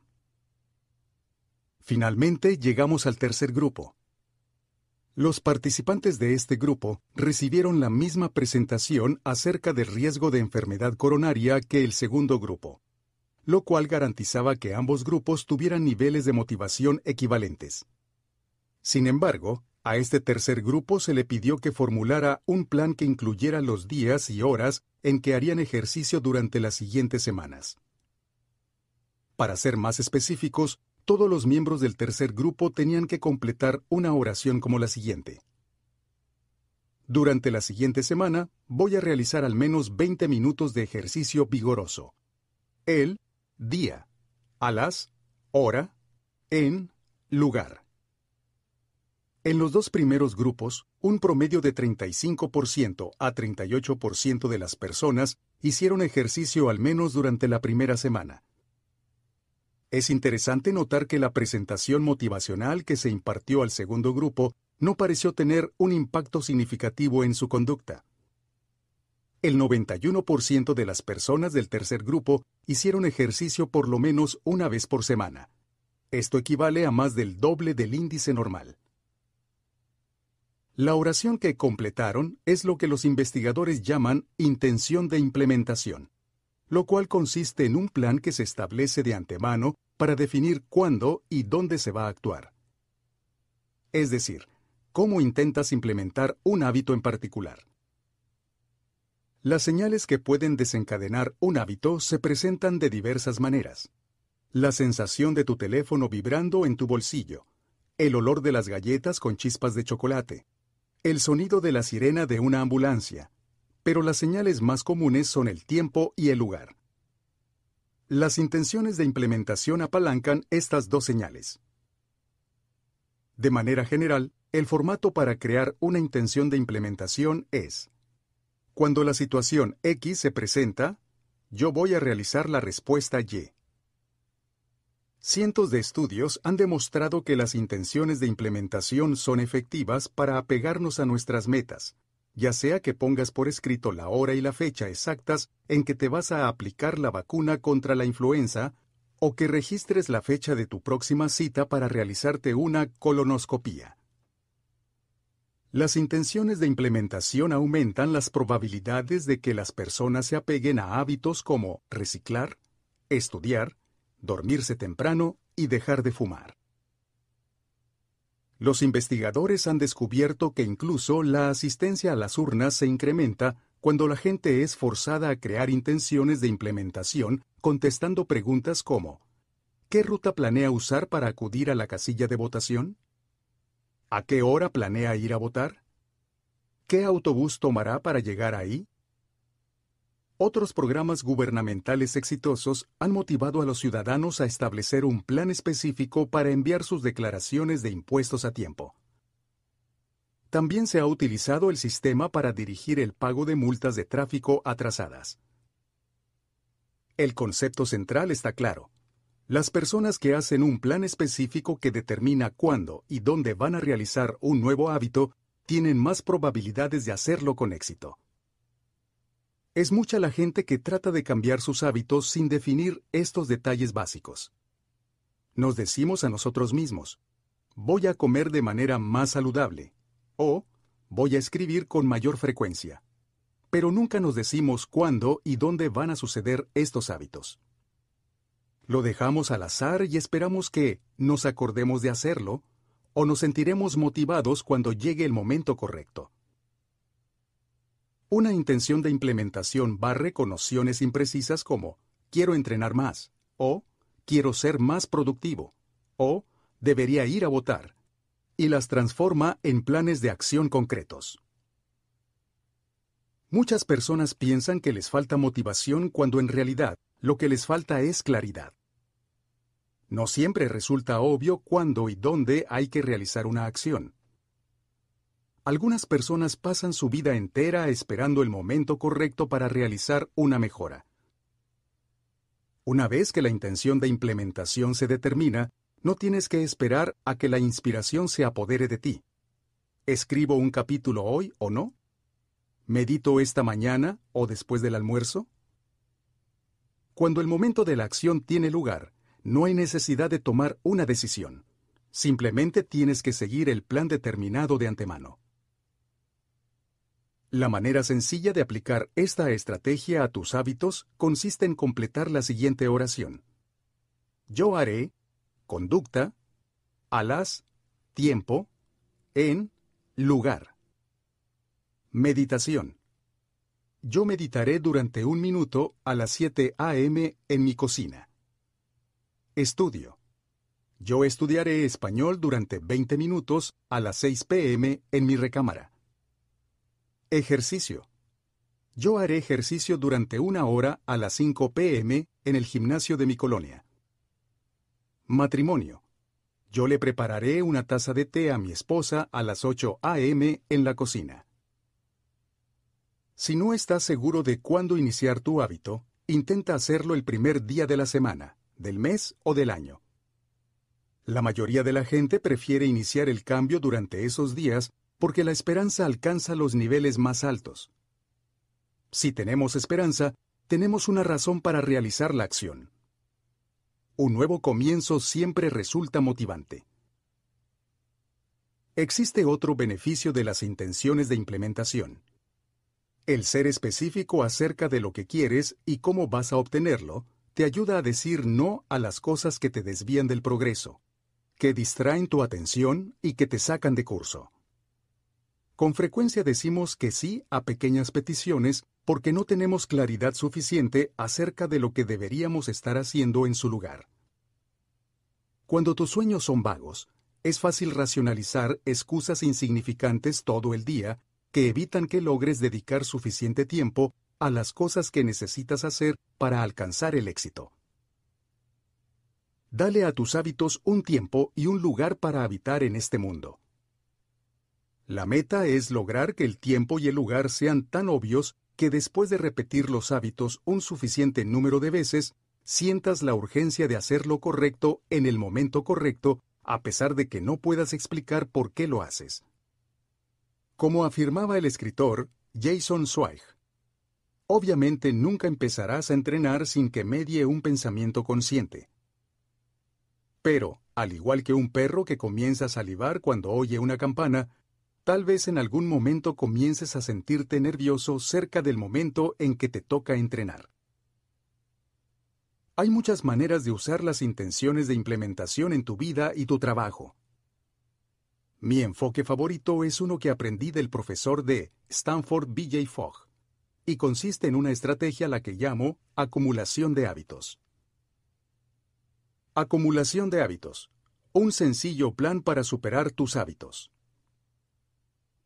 El filósofo francés Denis Diderot vivió toda su vida en la pobreza, pero todo cambió un día de 1765. La hija de Diderot estaba a punto de casarse y él no tenía dinero para pagar la boda. A pesar de su falta de fortuna, Diderot era bien conocido por su papel como cofundador y escritor de la Enciclopedia, una de las más exhaustivas enciclopedias de su tiempo. Cuando Catalina la Grande, la emperatriz de Rusia, se enteró de los problemas financieros de Diderot, su corazón se apiadó de él. Catalina era una amante de los libros y había disfrutado enormemente de la enciclopedia de Diderot. Se ofreció a comprar su biblioteca personal por mil libras, más de tres millones de pesos actuales. Además del generoso pago por la biblioteca, Catalina la Grande le pidió que conservara los libros hasta que ella los necesitara y ofreció pagarle un salario anual por actuar como su bibliotecario privado. De pronto Diderot tuvo dinero para gastar en grande.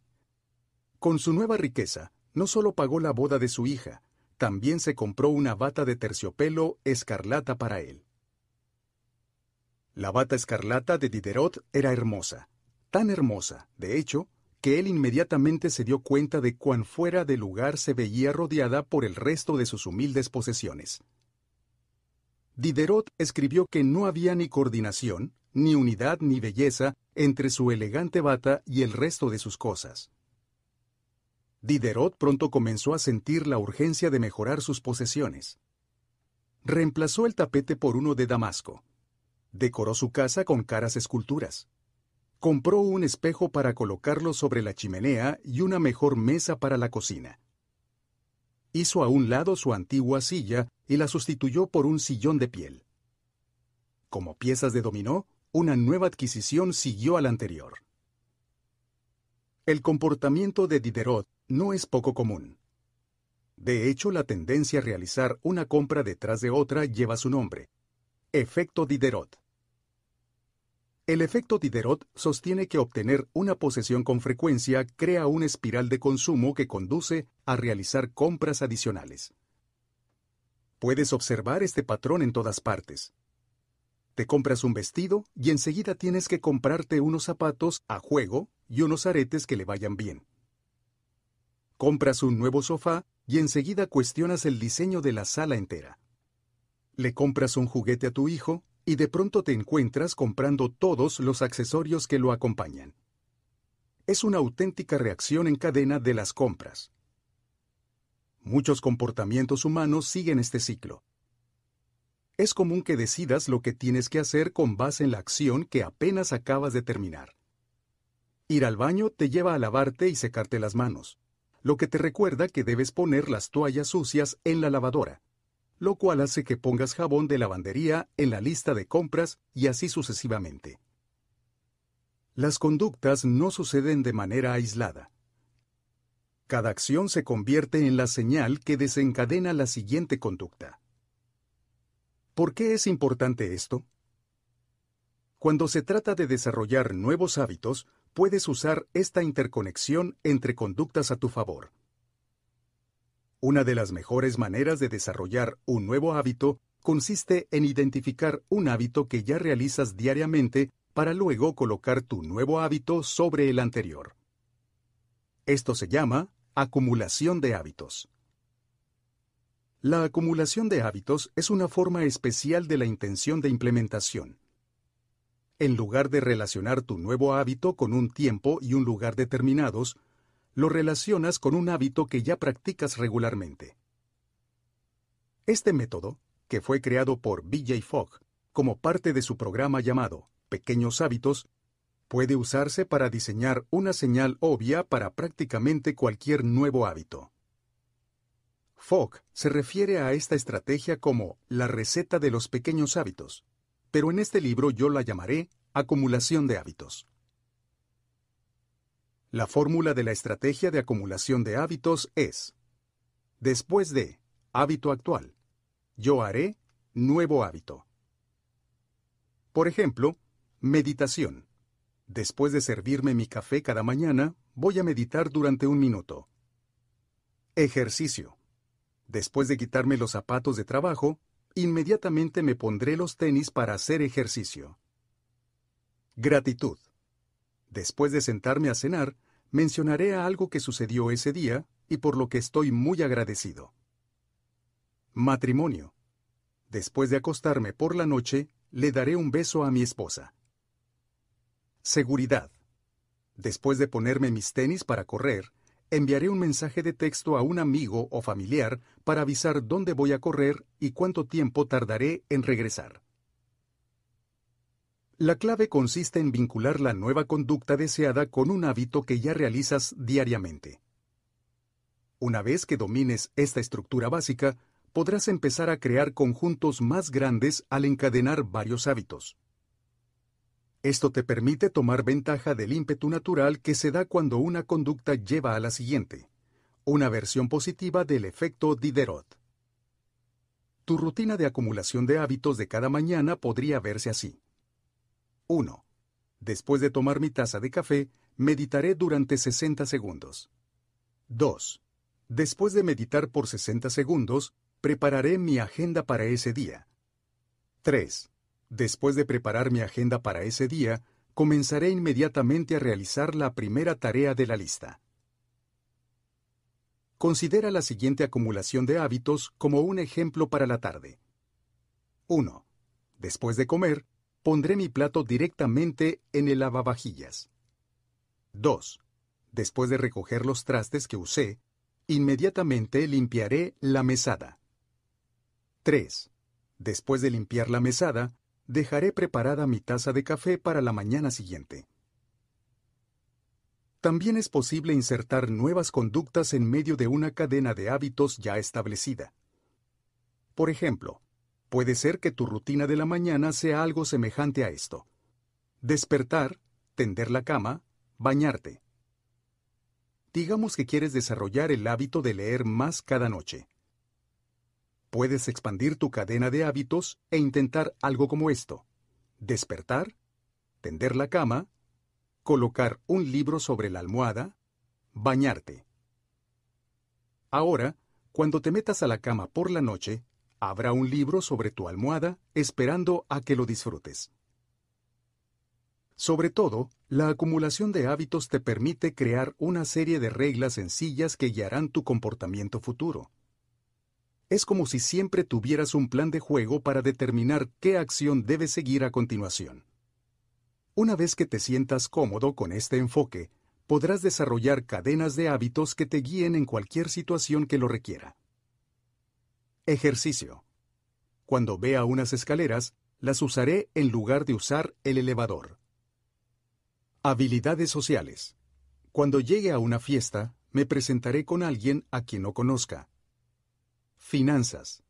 Cuando tenga intención de comprar algo que cueste más de dos mil pesos, Esperaré y lo pensaré durante 24 horas antes de realizar la compra. Alimentación saludable. Cuando me sirva una comida, siempre voy a poner vegetales en mi plato antes que otra cosa. Minimalismo. Cuando compre un nuevo artículo, me desharé de algo que ya tenga. Entra uno, sale uno. Buen humor. Cuando suene mi teléfono, respiraré profundamente y sonreiré antes de contestar. Descuidos. Cuando me vaya de un lugar público, revisaré la mesa y las sillas para asegurarme de que no estoy olvidando algo. Sin importar cómo uses la estrategia, el secreto de crear una cadena de hábitos exitosa consiste en seleccionar la señal apropiada para desencadenar el proceso. Al contrario de la intención de implementación, que específicamente establece el tiempo y lugar para una conducta determinada, la acumulación de hábitos tiene implícitos el tiempo y lugar. Dónde y cuándo insertes un nuevo hábito en tu rutina diaria pueden marcar una gran diferencia. Si estás tratando de añadir meditación a tu rutina de la mañana, pero las mañanas son caóticas y tus hijos se la pasan corriendo en la habitación, entonces quizá no sea muy buena idea realizar esa acción durante ese momento. Considera cuándo puedes realizarla de manera exitosa. No te pidas a ti mismo realizar un hábito cuando sabes que estarás ocupado realizando otra cosa al mismo tiempo. Tu señal también debe tener la misma frecuencia que tu hábito deseado. Si quieres realizar un hábito todos los días, pero lo colocas en una cadena de hábitos que solamente realizas los lunes, no será una buena opción. Una manera de encontrar el detonante apropiado para tu cadena de hábitos consiste en realizar una lluvia de ideas para hacer una lista de tus hábitos actuales. Puedes usar tu registro de hábitos del capítulo anterior como un punto de partida. Alternativamente, puedes crear una lista de dos columnas. En la primera columna escribe todos los hábitos que realizas diariamente sin fallar. Si necesitas más ejemplos y guía para hacer esto, puedes bajar un formato de acumulación de hábitos, Habit Stacking, de atomichabits.com diagonal Habit Stacking. Por ejemplo, te levantas de la cama, te bañas, te cepillas los dientes, te preparas una taza de café, desayunas, llevas a los niños a la escuela, empiezas a trabajar, comes el almuerzo, terminas tu día de trabajo, te quitas la ropa de trabajo, te sientas a cenar, apagas las luces, te metes en la cama. Por supuesto, tu lista puede ser mucho más larga, pero esto te da una idea. En la segunda columna de la tabla escribe todas las cosas que suceden cada día sin fallar. Por ejemplo, el sol sale, llega un mensaje de texto a tu celular, la canción que estás escuchando termina, el sol se pone. Armado con estas dos listas, puedes comenzar a buscar el mejor lugar para integrar tu nuevo hábito dentro de tu estilo de vida. La acumulación de hábitos trabaja mejor cuando la señal es altamente específica y se puede poner en acción de inmediato. Mucha gente selecciona señales que son demasiado vagas. Yo mismo cometí ese error. Cuando quise comenzar el hábito de hacer lagartijas diariamente, mi cadena de hábitos era cuando tome un descanso para almorzar, haré 10 lagartijas. A primera vista, esto sonaba razonable. Pero pronto me di cuenta de que la señal desencadenante era poco clara. ¿Haría las lagartijas antes de comer el almuerzo? ¿Después de comerlo? ¿Dónde haría las lagartijas? Después de unos cuantos días de inconsistencias, cambié mi cadena de hábitos por la siguiente. Cuando cierre mi computadora para comer mi almuerzo, haré 10 lagartijas junto a mi escritorio. La ambigüedad desapareció. Hábitos como leer más o comer mejor son causas que valen la pena, pero por sí mismas estas metas no indican cuándo o dónde actuar. Sé específico y claro. Después de cerrar la puerta, después de cepillarme los dientes, después de sentarme a la mesa. La especificidad es importante. Entre más vinculado esté el nuevo hábito a una señal específica, más posibilidades habrá de que te des cuenta de que ha llegado la hora de realizar la acción. La primera ley del cambio de conducta consiste en hacerlo obvio. Estrategias como la intención de implementación y la acumulación de hábitos están entre las maneras más prácticas de crear señales obvias para tus hábitos y de diseñar un plan claro para determinar cuándo y dónde realizar la acción. Resumen del capítulo. La primera ley del cambio de conducta es hacerlo obvio. Las señales más comunes son el tiempo y lugar. Crear una intención de implementación es una estrategia que puedes usar para integrar un nuevo hábito en un horario y un lugar específicos. La fórmula de la intención de implementación es yo haré, conducta, a, tiempo, en, lugar. La acumulación de hábitos es una estrategia que puedes usar para integrar un nuevo hábito con otro que ya practicas. La fórmula de la acumulación de hábitos es, después de, hábito actual, yo haré, nuevo hábito. Capítulo 6. La motivación está sobrevalorada. El ambiente a menudo es más importante. Ann Thorndike, doctora de cuidados primarios en el Hospital General de Massachusetts, en Boston, tuvo una idea genial. Ella creía que podía mejorar los hábitos alimenticios de miles de miembros del equipo del hospital, así como de los visitantes sin tratar de alterar su fuerza de voluntad o motivación en lo más mínimo. De hecho, no planeaba hablar con ellos para nada. Thorndike y sus colegas diseñaron un estudio de seis meses para cambiar la forma en que se ofrecían los productos en la cafetería del hospital. El equipo comenzó por cambiar la forma en que las bebidas estaban distribuidas en la cafetería. Originalmente, los refrigeradores que se encontraban junto a la caja registradora solo estaban llenos con refrescos. Los investigadores añadieron botellas de agua como una opción adicional en cada uno de los refrigeradores.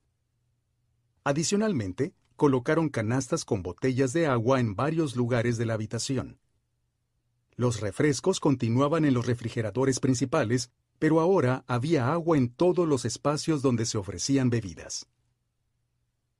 Durante los siguientes tres meses, las ventas de refrescos del hospital bajaron un 11.4%, mientras que las ventas de agua embotellada se incrementaron un 25.8%.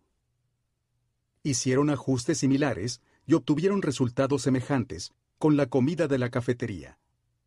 Nadie le había dicho una palabra a ninguno de los comensales. Con frecuencia las personas eligen productos no por lo que son, sino por el lugar donde se encuentran. Si entro a la cocina y veo un plato de galletas en la mesada, seguramente tomaré una docena y empezaré a comérmelas, incluso si no había pensado en ellas anteriormente y a pesar de que no tenga hambre. Si la mesa compartida en la oficina está siempre llena de panecillos y donas, será difícil no tomar una de vez en cuando. Tus hábitos cambian dependiendo de la habitación en la que te encuentres y las señales que están frente a ti. El ambiente es la mano invisible que moldea el comportamiento humano. A pesar de que tenemos personalidades únicas, ciertas conductas tienden a generarse una y otra vez bajo ciertas condiciones del ambiente. En la iglesia, la gente tiende a hablar en murmullos.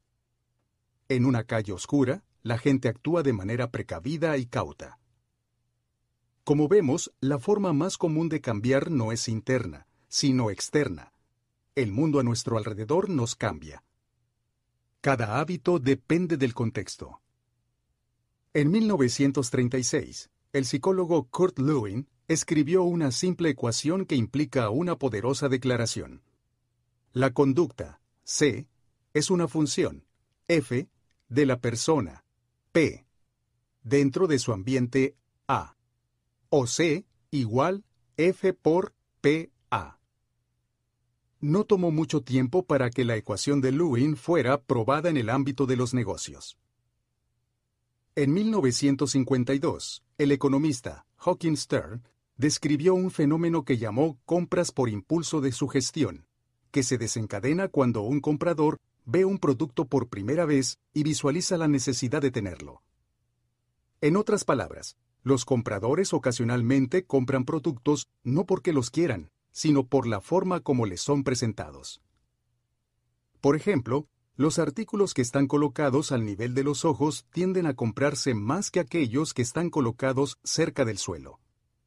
Por esta razón, encuentras las marcas más caras en lugares que son más fáciles de alcanzar en los anaqueles de las tiendas y que, por lo tanto, dejan las mejores ganancias. Los productos que son más baratos se colocan en los lugares que son más difíciles de alcanzar. Lo mismo se aplica a los anaqueles que se encuentran al principio o al final de los pasillos del supermercado. Estas unidades son máquinas de hacer dinero, ya que son espacios muy visibles donde los compradores pasan más a menudo. Por ejemplo, 45% de la venta de Coca-Cola proviene específicamente de los anaqueles colocados al principio de los pasillos. Entre más accesible sea un producto o servicio, mayores son las probabilidades de que quieras comprarlo. Las personas beben Bud Light porque la encuentran en todos los bares y visitan Starbucks porque hay una sucursal en cada esquina. Nos gusta pensar que tenemos el control. Si elegimos agua en lugar de refresco, asumimos que fue porque quisimos hacerlo. La verdad, sin embargo, es que muchas de nuestras acciones diarias son moldeadas no por decisiones conscientes y con un propósito definido, sino porque son las opciones más obvias y accesibles. Cada ser viviente tiene sus propios métodos para percibir y entender el mundo. Las águilas tienen una extraordinaria visión de larga distancia.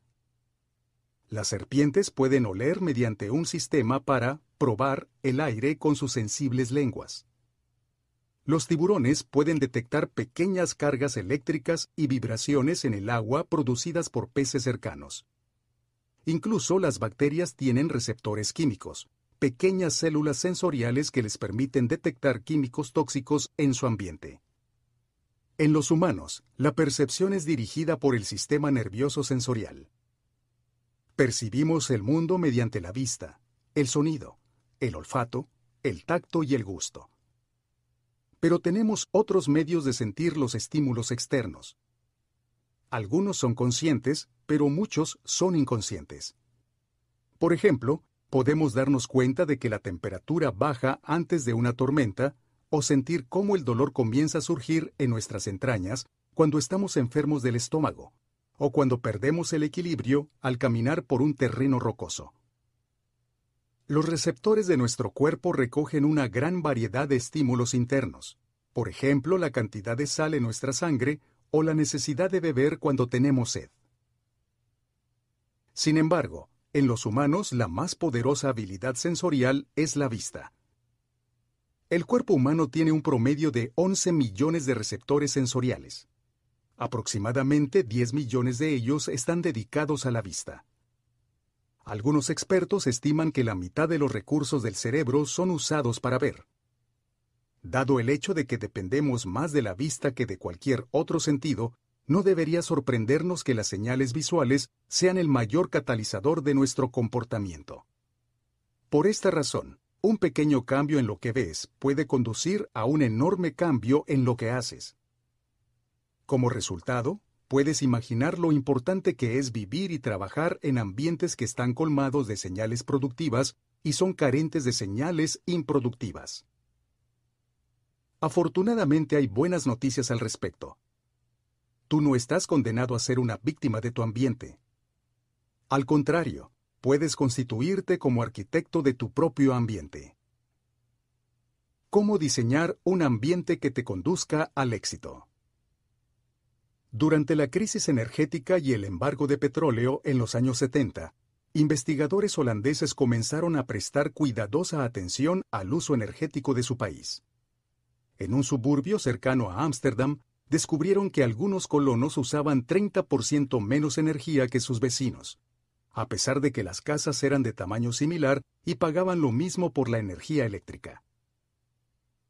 Resultó ser que las casas en este suburbio eran casi idénticas excepto por una característica, el lugar donde estaba colocado el medidor de electricidad. Algunas casas lo tenían instalado en el sótano. Otros lo tenían instalado en el pasillo del piso principal. Como quizá ya adivinaste, las casas que tenían los medidores en el pasillo principal usaban menos electricidad. Como podían observar su medidor con frecuencia y el uso de energía era evidente y fácil de seguir. La gente cambiaba su conducta y usaba menos electricidad. Todos los hábitos se inician con una señal, y somos más proclives a notar las señales que destacan. Desafortunadamente, los ambientes en los que vivimos y trabajamos no contienen señales obvias que desencadenen conductas positivas. Por el contrario, parecen facilitar el no seguir ciertas conductas. Es fácil no tocar guitarra cuando está escondida en el closet. Es fácil no leer un libro cuando el librero está en el rincón más alejado del cuarto de huéspedes. Es fácil no tomar tus vitaminas cuando están fuera de la vista dentro de la alacena. Cuando las señales que desencadenan un hábito son sutiles o están escondidas, son fáciles de ignorar. En comparación, cuando creamos señales visuales muy evidentes, podemos atraer nuestra atención hacia el desarrollo de un hábito deseado. Al principio de los años 90, el equipo de limpieza del aeropuerto de Schiphol, en Ámsterdam, instaló una pequeña calcomanía que parecía una mosca junto al centro de cada orinal. Aparentemente cuando los hombres se paraban frente al orinal, trataban de darle a lo que pensaban que era un insecto. Las calcomanías hicieron que se dirigieran al centro del orinal, lo que reducía significativamente la cantidad de salpicaduras alrededor del mismo. Un análisis posterior reveló que las calcomanías redujeron el costo de limpieza de los baños en un 8% cada año. Yo mismo he experimentado el poder de las señales evidentes en mi propia vida. Hasta hace poco solía comprar manzanas y cuando llegaba de la tienda las ponía en el cajón de verduras en la parte baja del refrigerador. Entonces me olvidaba de ellas. Para cuando recordaba que estaban allí, las manzanas ya se habían echado a perder. Como nunca las veía, nunca me las comía.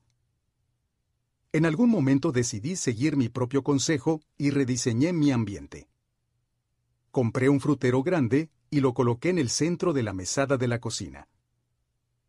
La próxima vez que compré manzanas fue ahí donde las coloqué, justo donde podía verlas fácilmente. Como por arte de magia, empecé a comer algunas manzanas cada día simplemente porque ahora eran evidentes en lugar de estar escondidas fuera de mi vista. Aquí hay algunas maneras de rediseñar tu ambiente y hacer señales para que tus hábitos de preferencia se vuelvan más obvios.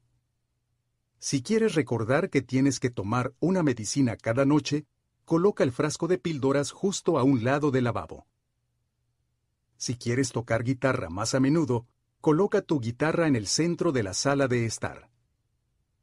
Si quieres enviar notas de agradecimiento con más frecuencia, mantén un paquete de papelería para tal fin en tu escritorio.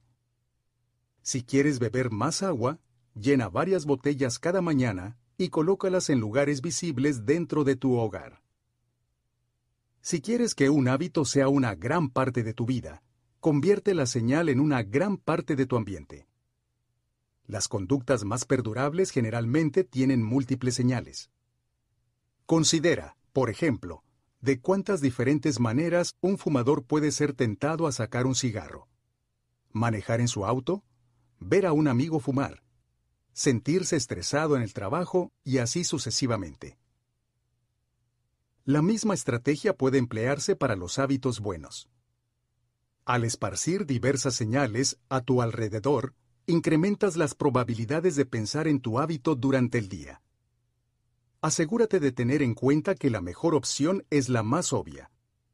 Tomar una buena decisión es sencillo y natural cuando las señales para los buenos hábitos están justo frente a ti. El diseño del ambiente es poderoso no solo porque influye en la forma en que nos relacionamos con el mundo, sino también porque raramente lo hacemos. La mayoría de la gente vive en un mundo que otros han creado para ellos. Pero tú puedes alterar los espacios donde vives y trabajas para incrementar tu exposición a las señales positivas y reducir tu exposición a las señales negativas. El diseño de ambientes te permite tomar el control y volverte el arquitecto de tu vida. Sé el diseñador de tu mundo y no solamente un consumidor dentro de él. El contexto es la señal. Las señales que desencadenan un hábito pueden empezar de manera muy específica, pero con el tiempo tus hábitos se asocian no con un solo disparador, sino con todo el contexto que rodea a ese hábito. Por ejemplo, mucha gente bebe más en situaciones sociales que cuando se encuentra sola.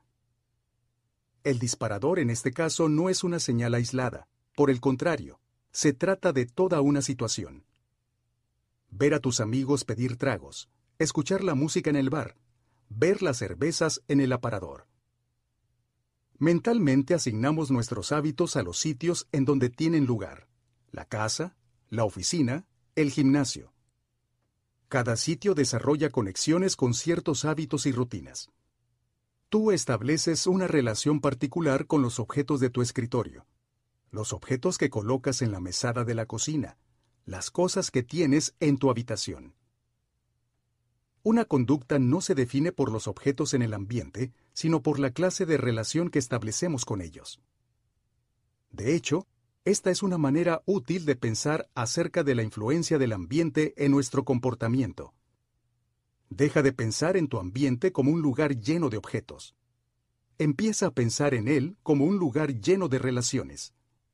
Piensa en términos de cómo interactúas con los espacios que te rodean. Para cierta persona, el sofá es el lugar donde lee una hora cada noche. Para otra persona, el sofá es el lugar donde ve la televisión y come helado después del trabajo. Diferentes personas pueden tener diferentes recuerdos y, por lo tanto, diferentes hábitos asociados al mismo objeto. ¿Cuáles son las buenas noticias? Te puedes entrenar para unir un hábito particular con un contexto determinado. En un estudio sobre insomnio, los científicos a cargo instruían a los participantes a meterse a la cama solamente cuando estuvieran cansados. Si no lograban conciliar el sueño y dormir, tenían que levantarse e irse a sentar a otra habitación hasta que se sintieran somnolientos. Con el tiempo, los sujetos comenzaron a asociar el contexto de la cama con la acción de dormir, y se volvió mucho más sencillo quedarse dormidos cuando se metían a la cama. Sus cerebros aprendieron que dormir, no usar su teléfono celular, no ver la televisión, no quedarse viendo el reloj, era la única acción que podía suceder en esa habitación. El poder del contexto también revela una importante estrategia. Los hábitos pueden cambiarse de manera más sencilla en un nuevo ambiente. Un nuevo ambiente ayuda a escapar de los sutiles disparadores y señales que te empujan hacia tus hábitos actuales. Ve a un nuevo lugar, una cafetería diferente, otra banca distinta en el parque, un rincón de tu habitación que casi nunca uses y crea una nueva rutina ahí. Es más fácil asociar un nuevo hábito con un nuevo contexto que construir un nuevo hábito en medio de señales que implican competencia y distracción. Puede ser difícil dormirte temprano si ves la televisión en tu habitación cada noche. Puede ser difícil estudiar en la sala sin distraerte si ese es el lugar donde sueles jugar videojuegos. Pero cuando te sales de tu ambiente normal, dejas tus prejuicios conductuales atrás. No tienes que estar luchando contra las antiguas señales ambientales, lo cual permite que desarrolles nuevos hábitos sin interrupción. ¿Quieres pensar de una manera más creativa? Cámbiate a una habitación más grande, a un patio en el techo de la casa o múdate a un edificio con arquitectura expansiva. Toma un descanso del espacio donde sueles trabajar, el cual también está encadenado a tus actuales patrones de pensamiento. ¿Quieres comer de manera más saludable? Probablemente haces tus compras en el supermercado de siempre de manera automática. Intenta ir a una tienda diferente. Probablemente te será más fácil dejar de comprar comida chatarra gracias a que tu cerebro no sabe de manera automática dónde está colocada. Cuando no puedes cambiar enteramente de ambiente, redefine o reacomoda el espacio que usas ahora. Crea un espacio aparte para trabajar, estudiar, hacer ejercicio, divertirte y cocinar. El mantra que encuentro útil en estos casos es, un solo lugar, un solo uso.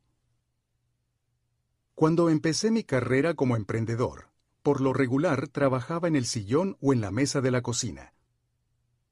En las tardes me era muy complicado dejar de trabajar, no había una clara división entre el final del tiempo para trabajar y el principio del tiempo personal. ¿La mesa de la cocina era un espacio de trabajo o para comer? ¿El sillón era para relajarme o para enviar correos electrónicos? Todo sucedía en el mismo lugar. Unos cuantos años después, por fin tuve las posibilidades económicas para cambiarme a un hogar que tenía una habitación que pude usar como oficina. De pronto el trabajo era algo que pasaba, en este lugar, mientras que la vida personal era algo que pasaba fuera de este lugar. A partir de entonces fue más fácil para mí apagar el lado profesional de mi cerebro, cuando quedaba clara la línea divisoria entre vida laboral y vida personal. Cada habitación tenía un uso primario. La cocina era para cocinar. La oficina era para trabajar. Cuando te sea posible, evita mezclar el contexto de un hábito con otro. Cuando empiezas a mezclar contextos, empiezas también a mezclar los hábitos. Y los más fáciles son los que van a ganar. Esta es una de las razones por las que la versatilidad de la tecnología moderna es tanto una fuerza como una debilidad. Es posible usar el teléfono celular para toda clase de tareas, lo que lo convierte en un instrumento poderoso. Pero cuando uno puede usar su celular para hacer casi cualquier cosa, es difícil asociarlo con una tarea específica.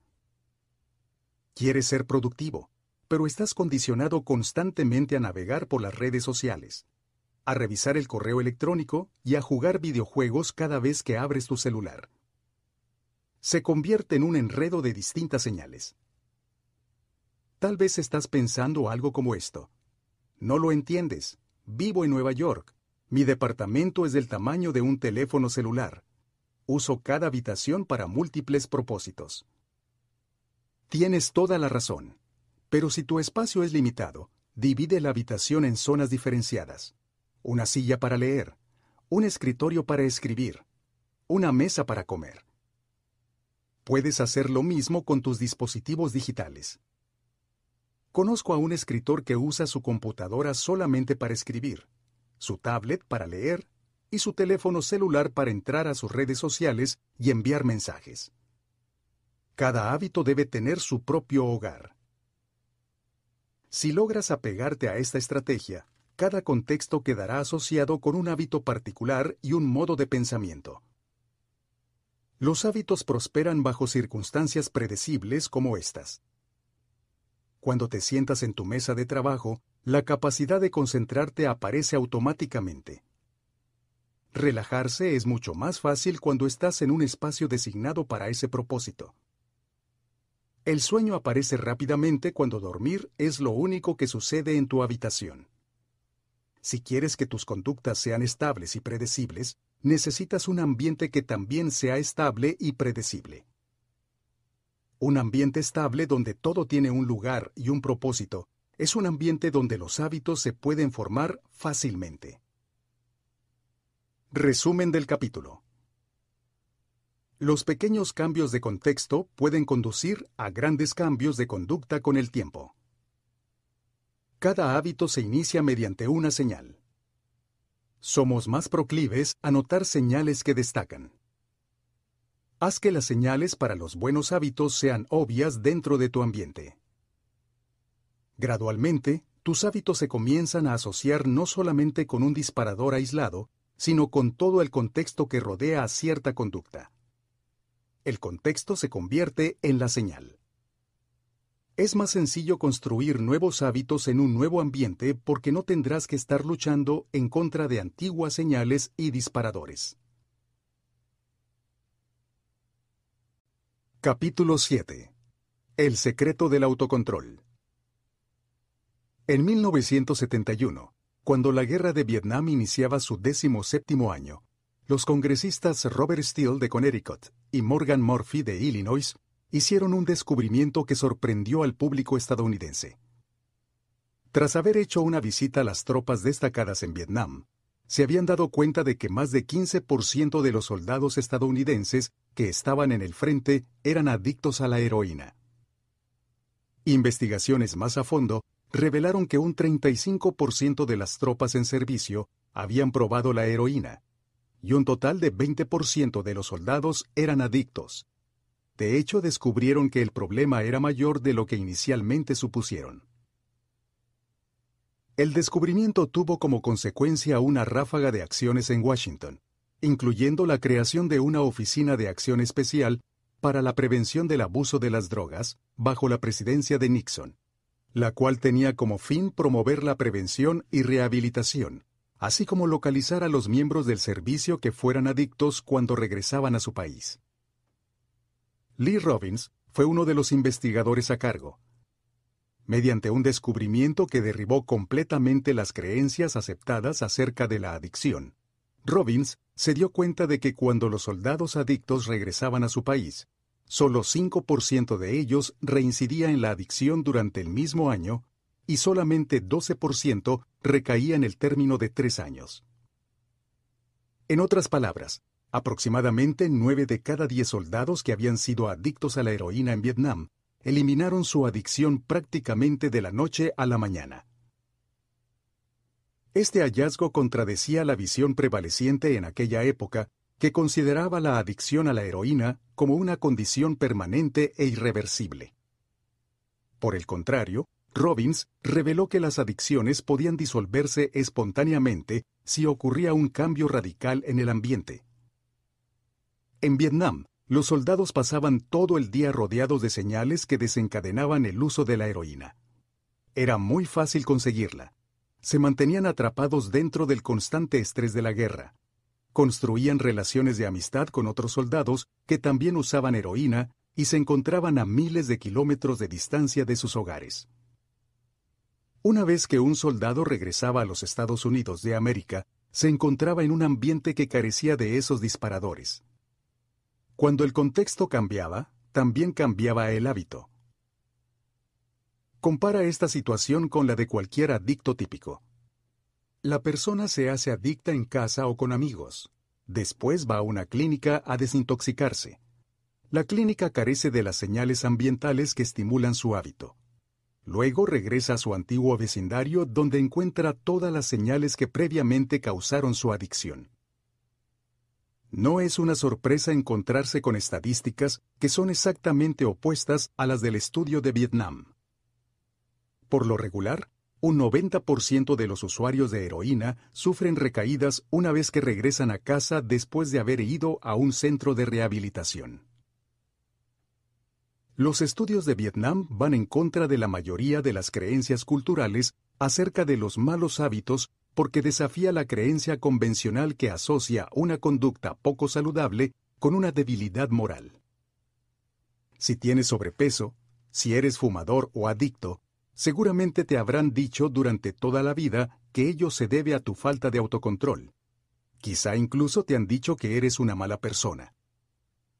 La idea de que un poco de disciplina resolvería todos tus problemas está profundamente enraizada en nuestra cultura. Investigaciones recientes, sin embargo, muestran algo distinto. Cuando los científicos analizan a las personas que aparentemente tienen un enorme autocontrol, resulta que esos individuos no son para nada distintos a las personas que tienen que luchar por autocontrolarse. Por el contrario, las personas disciplinadas son mejores para estructurar sus vidas de tal forma que no requieren un poder de voluntad y un autocontrol heroicos. En otras palabras, pasan menos tiempo en situaciones que son tentadoras. Las personas con el mejor autocontrol son las que, por lo regular, menos tienen que usarlo. Es más fácil poner en práctica tu autodominio cuando no tienes que usarlo muy frecuentemente. Así que, efectivamente, la perseverancia, el valor y la fuerza de voluntad son esenciales para el éxito. Pero la manera de mejorar estas cualidades no consiste en desear ser una persona más disciplinada, sino en crear un ambiente más disciplinado. Esta idea contradictoria adquiere más sentido una vez que entiendes lo que sucede cuando un hábito se forma en el cerebro. Un hábito que se ha codificado en la mente está listo para ser usado en cualquier momento que una situación relevante se presenta. Cuando Patty Odwell, una terapeuta de Austin, Texas, empezó a fumar, frecuentemente encendía un cigarro cuando montaba a caballo con una amiga. Finalmente consiguió dejar de fumar y lo evitó por años.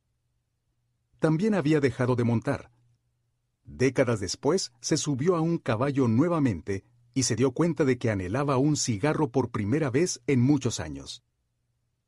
Las señales aún estaban internalizadas, pero simplemente ella no se había expuesto a esas señales durante muchos años. Una vez que un hábito se ha codificado, la urgencia de actuar aparece siempre que las señales del ambiente se presentan de nuevo. Esta es una de las razones por las que las técnicas para cambiar la conducta fracasan. Avergonzar a las personas obesas con presentaciones de pérdida de peso puede provocarles tensión. Como resultado, muchas personas retornan a su estrategia favorita para afrontar los problemas, comer en exceso. Mostrar a fumadores imágenes de pulmones ennegrecidos conduce a mayores niveles de ansiedad, lo cual tiene como consecuencia que muchas personas fumen. Si no tienes cuidado con las señales, puedes estar causando el comportamiento que quieres eliminar. Los malos hábitos son autocatalíticos. El proceso se alimenta a sí mismo. Acogen los sentimientos que quieren adormecer. Te sientes mal, así que comes comida chatarra. Como comes comida chatarra, te sientes mal. Ver la televisión te hace sentir perezoso. Así que ves aún más televisión porque no tienes la energía de hacer nada más. Preocuparte por tu salud te hace sentir ansioso, lo cual provoca que fumes por ansiedad, lo cual hace que tu salud se deteriore aún más y pronto te sientas más ansioso. Es una espiral en descenso, un tren de malos hábitos. Los investigadores se refieren a este fenómeno como deseo inducido por señales. Un disparador externo causa un anhelo compulsivo de repetir un mal hábito. Una vez que te das cuenta de algo, empiezas a desearlo. Este proceso está sucediendo todo el tiempo, muchas veces sin que nos demos cuenta. Los científicos han descubierto que mostrar a los adictos una imagen de la cocaína durante solamente 33 microsegundos estimula el deseo de alcanzar la recompensa en el cerebro. Esta velocidad es demasiado rápida para que el cerebro pueda registrarla conscientemente. Los adictos no logran siquiera decir lo que acaban de ver, sin embargo desean la droga de todas maneras. La frase clave es, puedes eliminar un hábito, pero probablemente no lograrás olvidarlo. Una vez que los canales mentales de un hábito se han grabado en tu cerebro, es casi imposible borrarlos del todo, aun cuando no se usen durante mucho tiempo. Y eso significa que solo resistir la tentación no es una estrategia muy efectiva. Es muy complicado mantener una actitud zen en una vida llena de distracciones. Requiere mucha energía. A corto plazo, puede ceder ante el poder de la tentación. A largo plazo, nos convertimos en un producto del ambiente dentro del que vivimos. Para ponerlo en términos claros, nunca he visto a nadie apegarse de manera consistente a unos hábitos positivos en un ambiente negativo. Un enfoque más confiable consiste en eliminar malos hábitos desde su origen. Uno de los métodos más prácticos para eliminar un hábito negativo es reducir la exposición a la señal que lo causa. Si no consigues avanzar en tu trabajo, deja tu teléfono celular en otra habitación por unas horas. Si constantemente sientes que no vales lo suficiente, deja de seguir redes sociales que desencadenan los celos y la envidia. Si estás desperdiciando mucho tiempo viendo la televisión, mueve la televisión fuera de la habitación. Si estás gastando mucho dinero en aparatos electrónicos, deja de leer reseñas que presentan las novedades tecnológicas. Si estás jugando muchos videojuegos, desconecta la consola y ponla dentro de un closet después de usarla. Esta práctica en realidad es la primera ley del cambio de conducta invertida. En lugar de hacerlo obvio, debes hacerlo invisible. Suele sorprenderme lo efectivo que ciertos cambios sencillos pueden ser. Elimina tan solo una señal y el hábito completo se desvanece. El autocontrol es una estrategia a corto plazo. No sirve a largo plazo. Puedes controlarte y resistir la tentación una o dos veces, pero es poco probable que siempre puedas dominar tu fuerza de voluntad para dominar tus deseos. En lugar de convocar una nueva dosis de fuerza de voluntad cada vez que quieras hacer lo correcto, lo mejor es usar tu energía en optimizar tu ambiente. Este es el secreto del autocontrol. Convierte las señales de tus buenos hábitos en algo evidente y notorio, y vuelve invisibles tus malos hábitos. Resumen del capítulo. La primera ley del cambio de conducta invertida es hacerlo invisible. Una vez que un hábito está formado, es poco probable que se olvide. Las personas con un alto grado de autocontrol tienden a pasar menos tiempo dentro de situaciones tentadoras, es más fácil evitar la tentación que resistirla. Una de las maneras más prácticas de eliminar un mal hábito consiste en reducir la exposición a la señal que lo desencadena. El autocontrol es una estrategia de corto plazo, no de largo plazo. ¿Cómo crear buenos hábitos? Primera ley. 1.1. Hacerlo obvio. Llena el registro de hábitos. Escribe tus hábitos actuales y hazte consciente de ellos. Primera ley, 1.2. Hacerlo obvio. Usa la estrategia de intención de implementación. Yo haré, conducta. A, hora, en, lugar. Primera ley, 1.3. Hacerlo obvio. Usa la estrategia de acumulación de hábitos. Después de, hábito actual, yo haré, nuevo hábito. Primera ley, 1.4. Hacerlo obvio. Diseña tu ambiente. Vuelve evidentes y obvias las señales de los hábitos positivos. ¿Cómo eliminar malos hábitos? Inversión de la primera ley. 1.5. Hacerlo invisible. Reduce la exposición. Elimina de tu ambiente las señales que causan tus hábitos negativos. Puedes bajar e imprimir una versión de esta tabla en atomichabbits.com diagonal cheat sheet.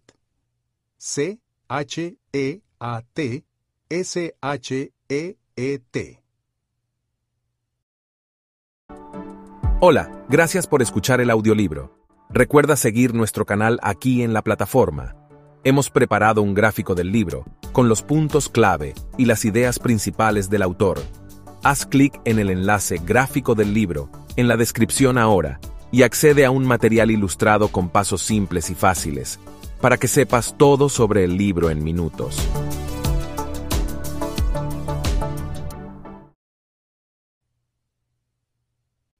Segunda ley. Hacerlo atractivo.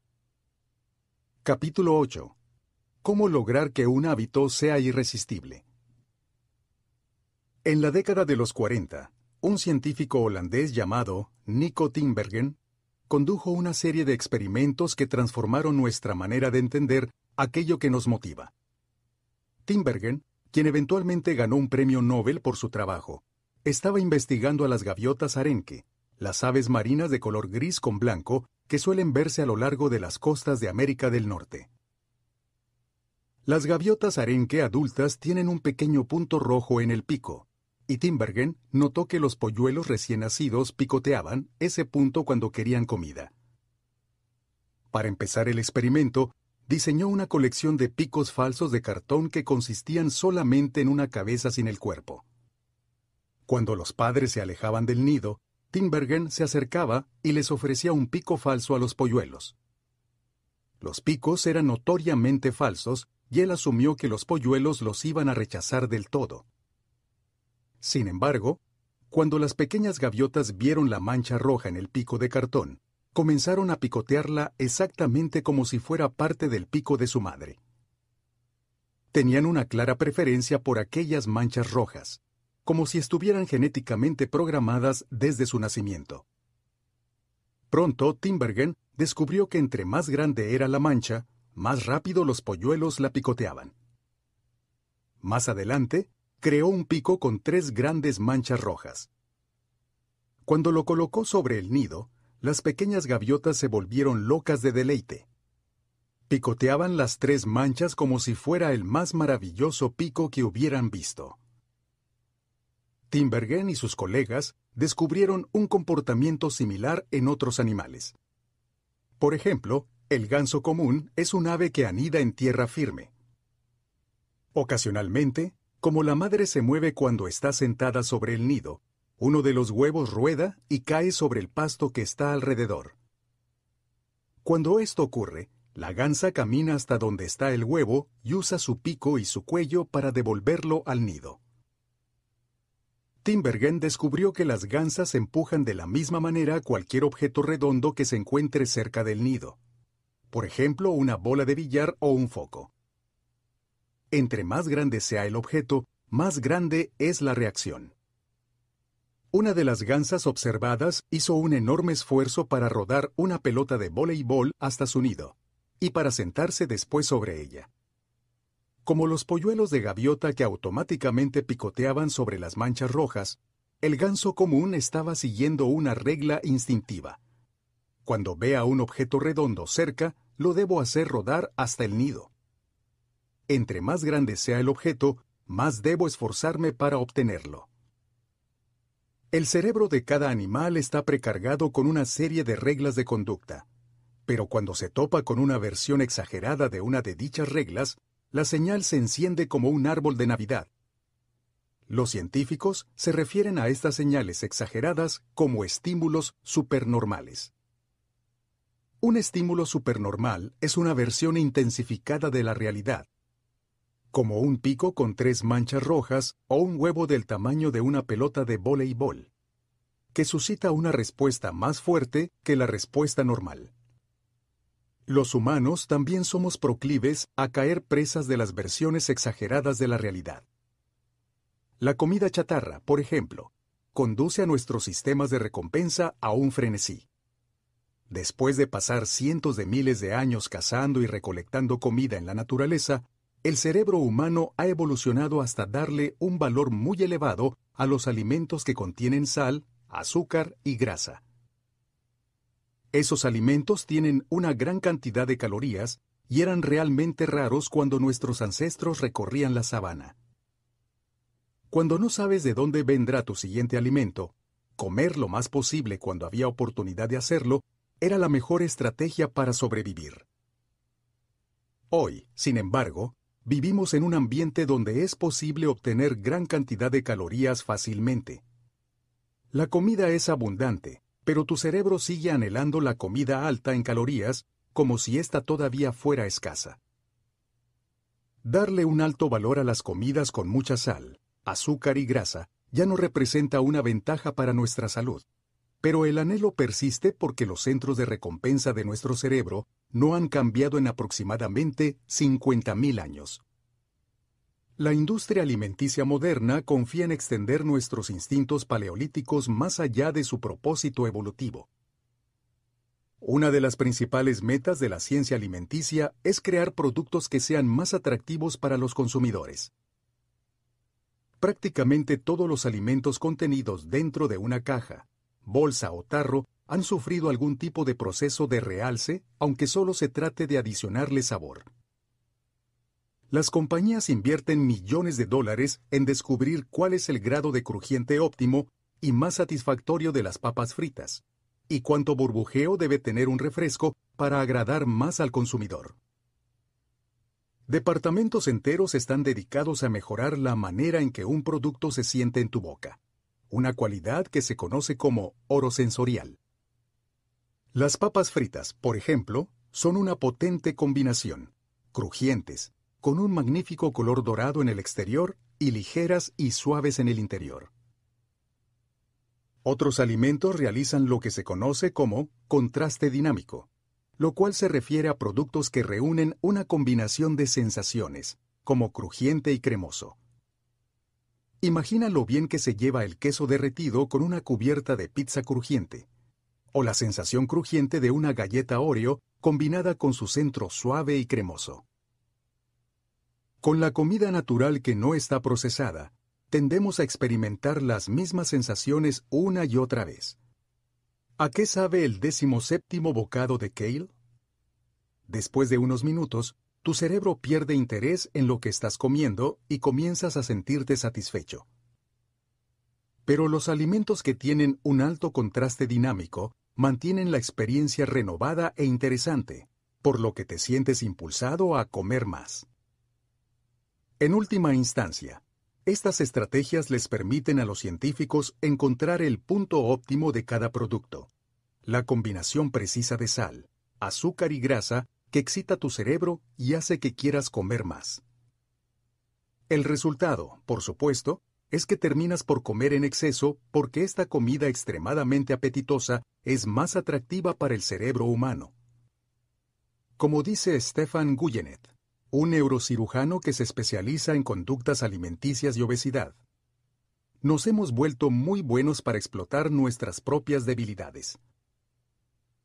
La moderna industria alimenticia y los hábitos de sobrealimentación que ha engendrado son solamente un ejemplo de la segunda ley del cambio de conducta, hacerlo atractivo.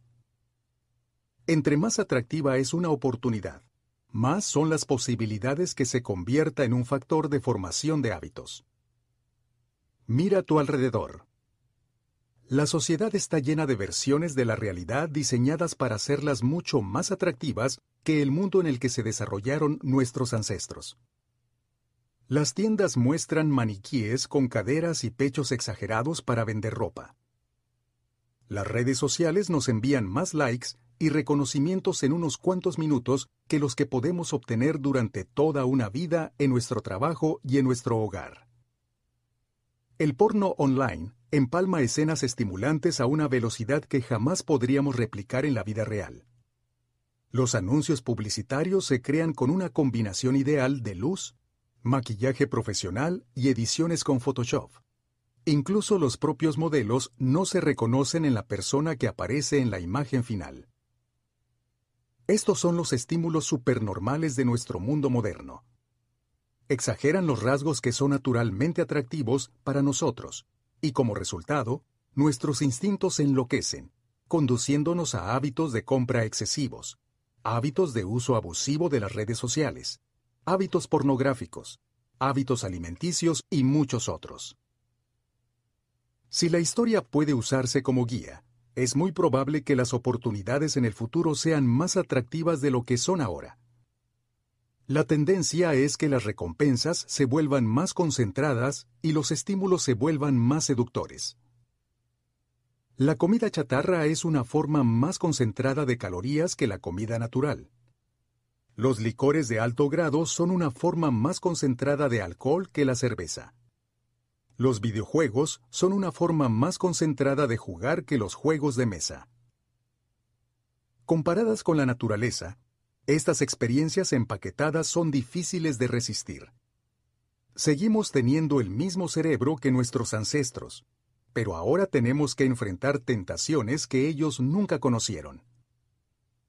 Si quieres aumentar las posibilidades de que una conducta ocurra, entonces necesitas hacerla atractiva.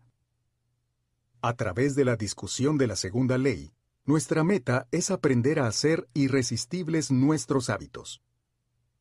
Y pese a que no es posible transformar cada uno de nuestros hábitos en estímulos supernormales, sí podemos hacer más seductores a cada uno de nuestros hábitos.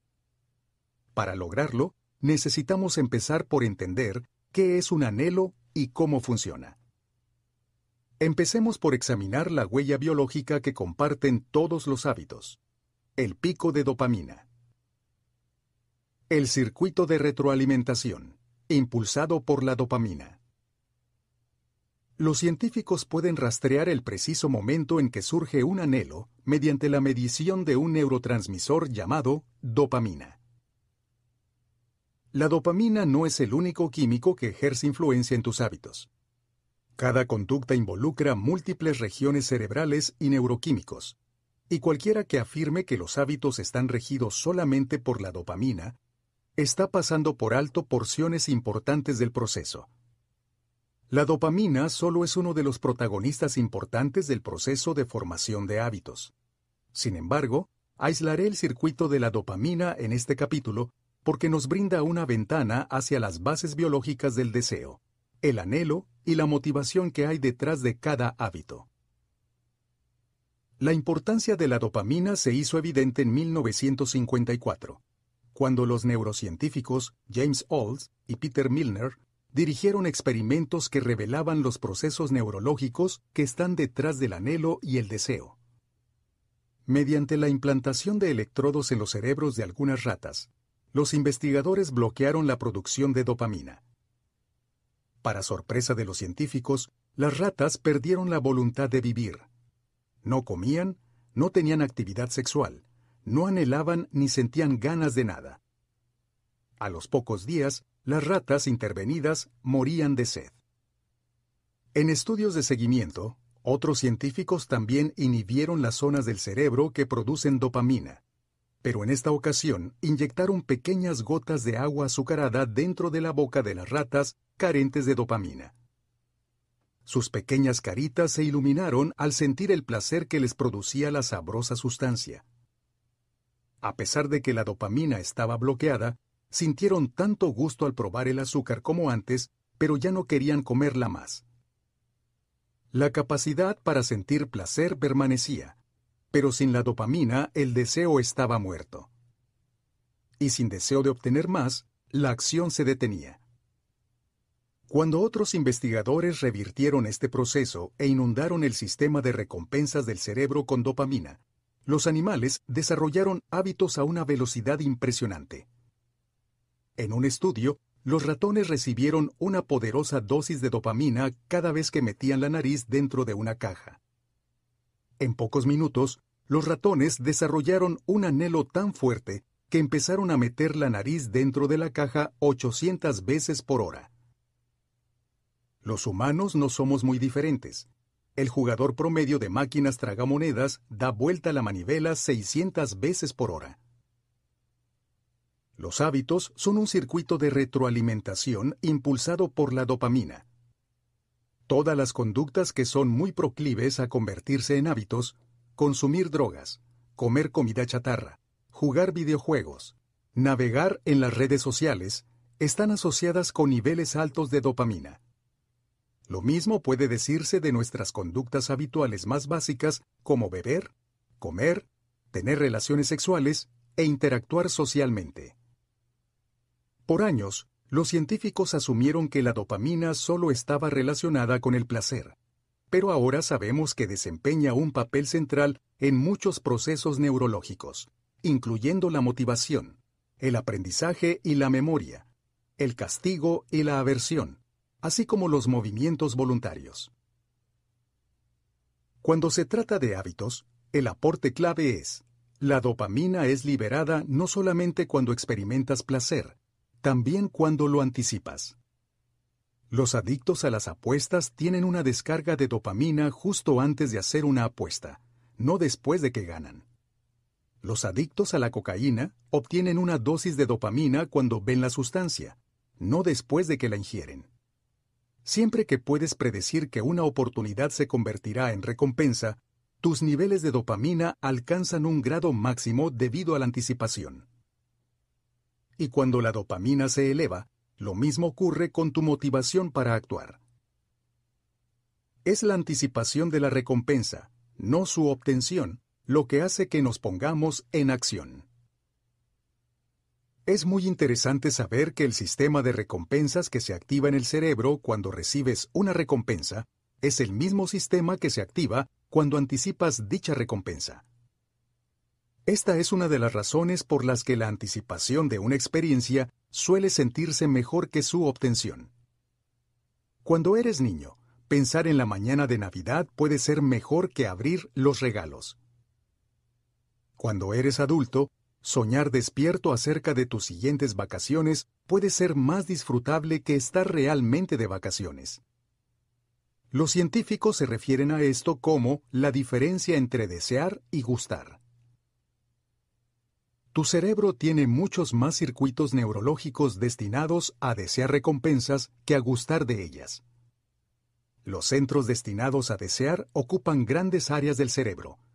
El tallo cerebral, el núcleo accumbens, el área ventral tegmental, el núcleo estriado dorsal, la amígdala y porciones de la corteza prefrontal. En comparación, los centros del cerebro destinados a gustar son mucho más pequeños. Usualmente se les llama centros hedónicos y están distribuidos como pequeñas islas en todo el cerebro. Por ejemplo, los investigadores han descubierto que 100% del núcleo accumbens es activado cuando se desea algo. Por otra parte, solamente el 10% de la estructura se activa cuando nos gusta algo. El hecho de que el cerebro destine tanto espacio a las regiones responsables de anhelar y desear nos proporciona evidencia adicional de lo cruciales que son estos procesos. El deseo es el motor que conduce la conducta. Cada acción se realiza debido a la anticipación que la precede. El anhelo es lo que nos conduce a la respuesta. Estas percepciones revelan la importancia de la segunda ley del cambio de conducta.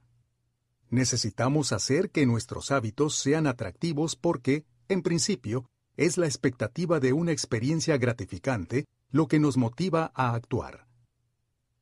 Aquí es donde la estrategia conocida como acumulación de tentaciones entra en juego. Cómo usar la acumulación de tentaciones para hacer tus hábitos más atractivos.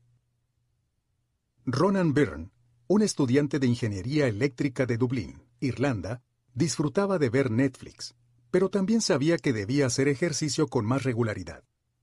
Poniendo en práctica sus habilidades como ingeniero, Byrne alteró su bicicleta fija y la conectó a su laptop y a su televisión. Luego escribió un programa de computación que permitía ver Netflix solamente si él estaba pedaleando a cierta velocidad. Si bajaba la velocidad durante un tiempo, el programa que estaba viendo se ponía en pausa hasta que él volviera a pedalear nuevamente a la velocidad correcta. Byrne estaba, en palabras de una de sus fans, combatiendo la obesidad, con un atracón de Netflix en cada ocasión. También estaba empleando la estrategia de acumulación de tentaciones para hacer que su hábito de hacer ejercicio fuera más atractivo. La acumulación de tentaciones trabaja mediante la unión de una acción que quieres hacer con una acción que necesitas hacer. En el caso de Byrne, él acumuló lo que quería hacer, ver Netflix, con lo que necesitaba hacer, entrenar en la bicicleta estacionaria. Los negocios son maestros de la acumulación de tentaciones. Por ejemplo, cuando la American Broadcasting Company, compañía americana de televisión, mejor conocida como ABC, lanzó su horario de programación para los jueves en la noche de la temporada 2014-2015, promovió la estrategia de acumulación de tentaciones a escala masiva. Cada jueves, la compañía transmitía de forma consecutiva tres series de televisión creadas por la guionista Shonda Rhimes. Anatomía de Grey, Grey's Anatomy, Escándalo, Scandal y Lecciones del Crimen, How to Get Away with Murder. Anunciaban la transmisión como TGIT on ABC, gracias a Dios que es jueves en ABC. Además de promover los programas, ABC animaba a los televidentes a prepararse palomitas, beber una copa de vino y disfrutar de la velada. Andrew Kubitz, jefe de programación de ABC, describió la idea detrás de la campaña. Vemos la noche del jueves como una oportunidad para que los televidentes, ya sea que se trate de parejas o de mujeres solas, se sienten, se relajen y escapen mientras se divierten y se toman una copa de vino con palomitas. Lo brillante de esta estrategia es que la ABC estaba asociando algo que ellos necesitaban que los televidentes hicieran, ver sus programas, con actividades que los televidentes ya querían hacer, relajarse, tomar una copa de vino y comer palomitas.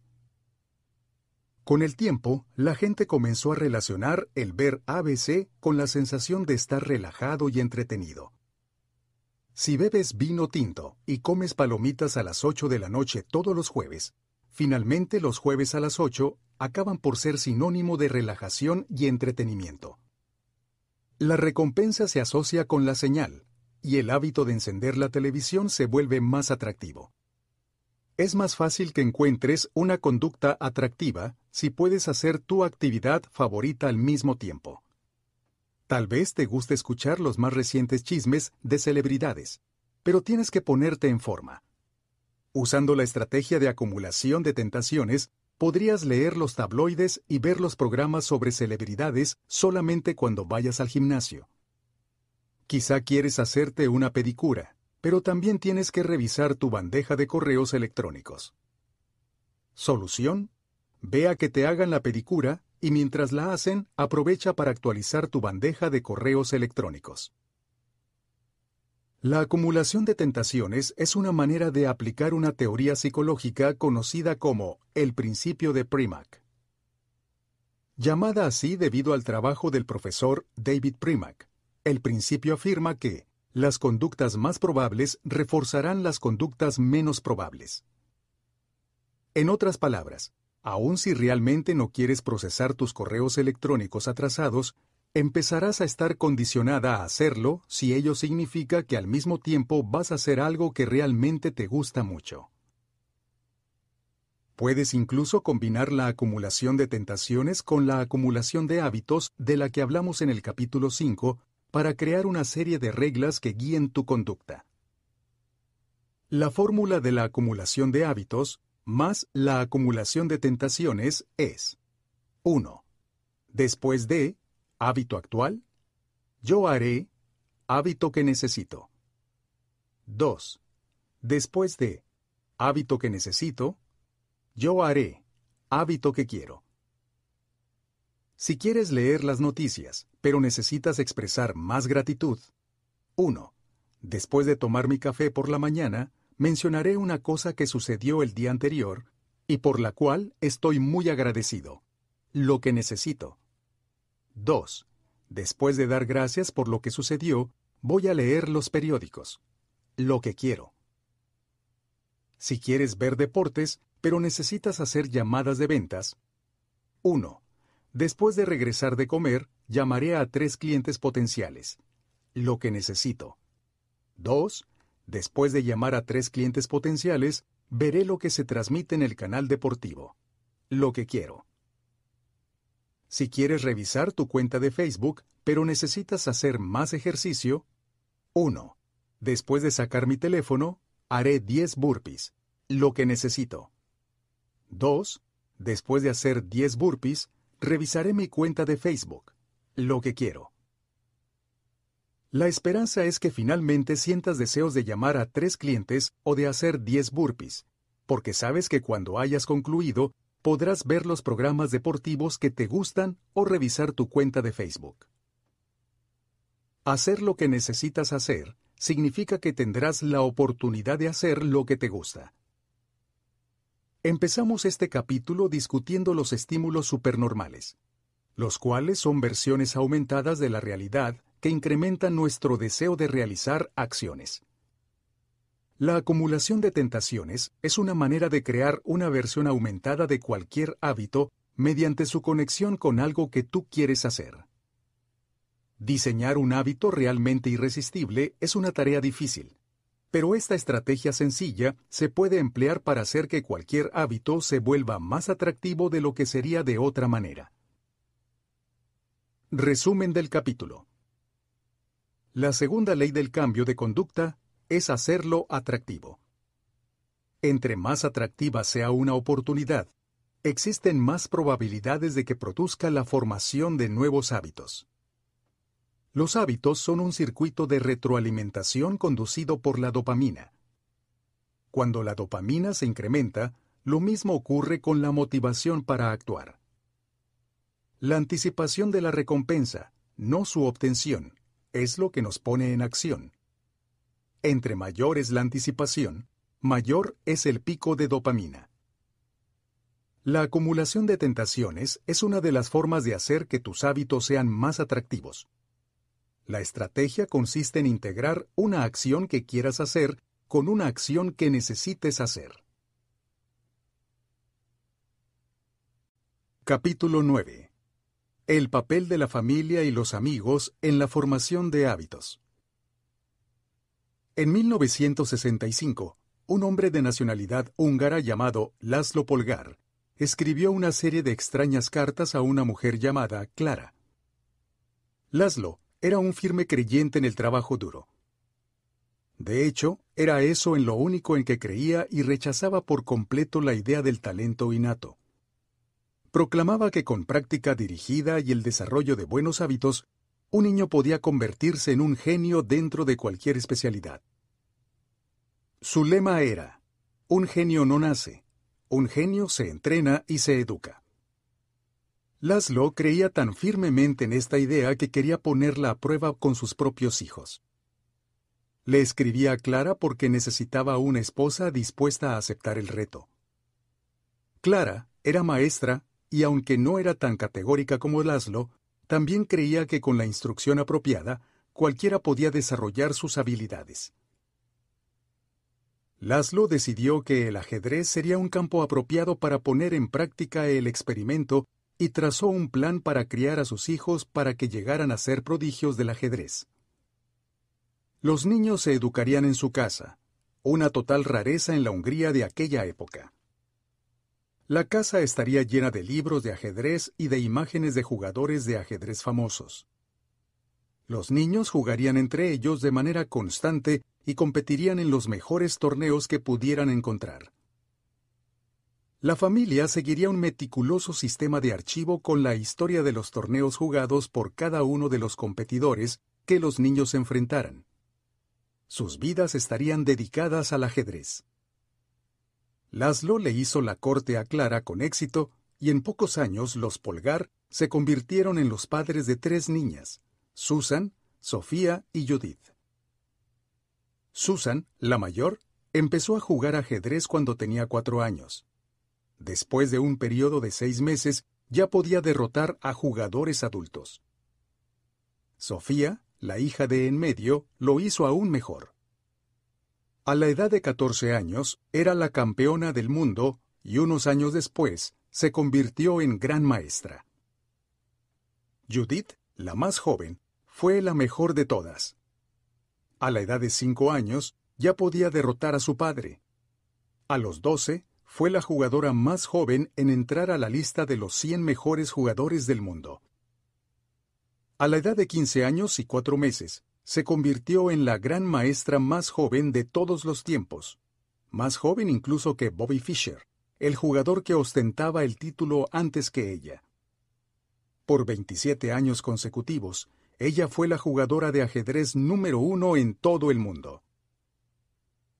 La niñez de las hermanas Polgar fue completamente atípica, por decirlo menos. Y, sin embargo, si les preguntas acerca de su infancia, ellas afirman que su estilo de vida era atractivo y placentero. En entrevistas, las hermanas se refieren a su infancia como entretenida en lugar de extenuante. Les encantaba jugar ajedrez y lo hacían todo el tiempo de manera incansable. Una vez, según cuentan, Laszlo encontró a Sofía jugando ajedrez en el baño en medio de la noche. Exhortándola a regresar a la cama, le dijo, Sofía, deja esas piezas en paz. A lo que ella contestó, Papá, son ellas las que no me dejan a mí. Las hermanas Polgar crecieron en una cultura que le daba prioridad al ajedrez sobre cualquier otra cosa. Las alababa por ello y las recompensaba por ello. En su mundo, la obsesión por el ajedrez era normal. Y como estamos a punto de ver, los hábitos que son normales dentro de tu cultura son los más atractivos hábitos que podemos encontrar. La fuerza seductora de las normas sociales. Los humanos somos animales gregarios. Queremos encajar en el grupo al que pertenecemos, relacionarnos con otros y ganar el respeto y la aprobación de nuestros pares.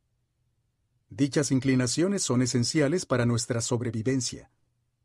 Durante la mayor parte de nuestra historia evolutiva, nuestros ancestros vivieron en tribus. Ser separado de la tribu, o aún peor, ser desterrado, equivalía a una sentencia de muerte. El lobo solitario muere, pero la manada sobrevive. Estoy muy contento por haber podido incorporar una cita de Juego de Tronos en este libro. Mientras, aquellos que colaboraron y formaron vínculos con los demás, disfrutaron de una seguridad mayor, encontraron oportunidades de encontrar una pareja y tuvieron acceso a más recursos.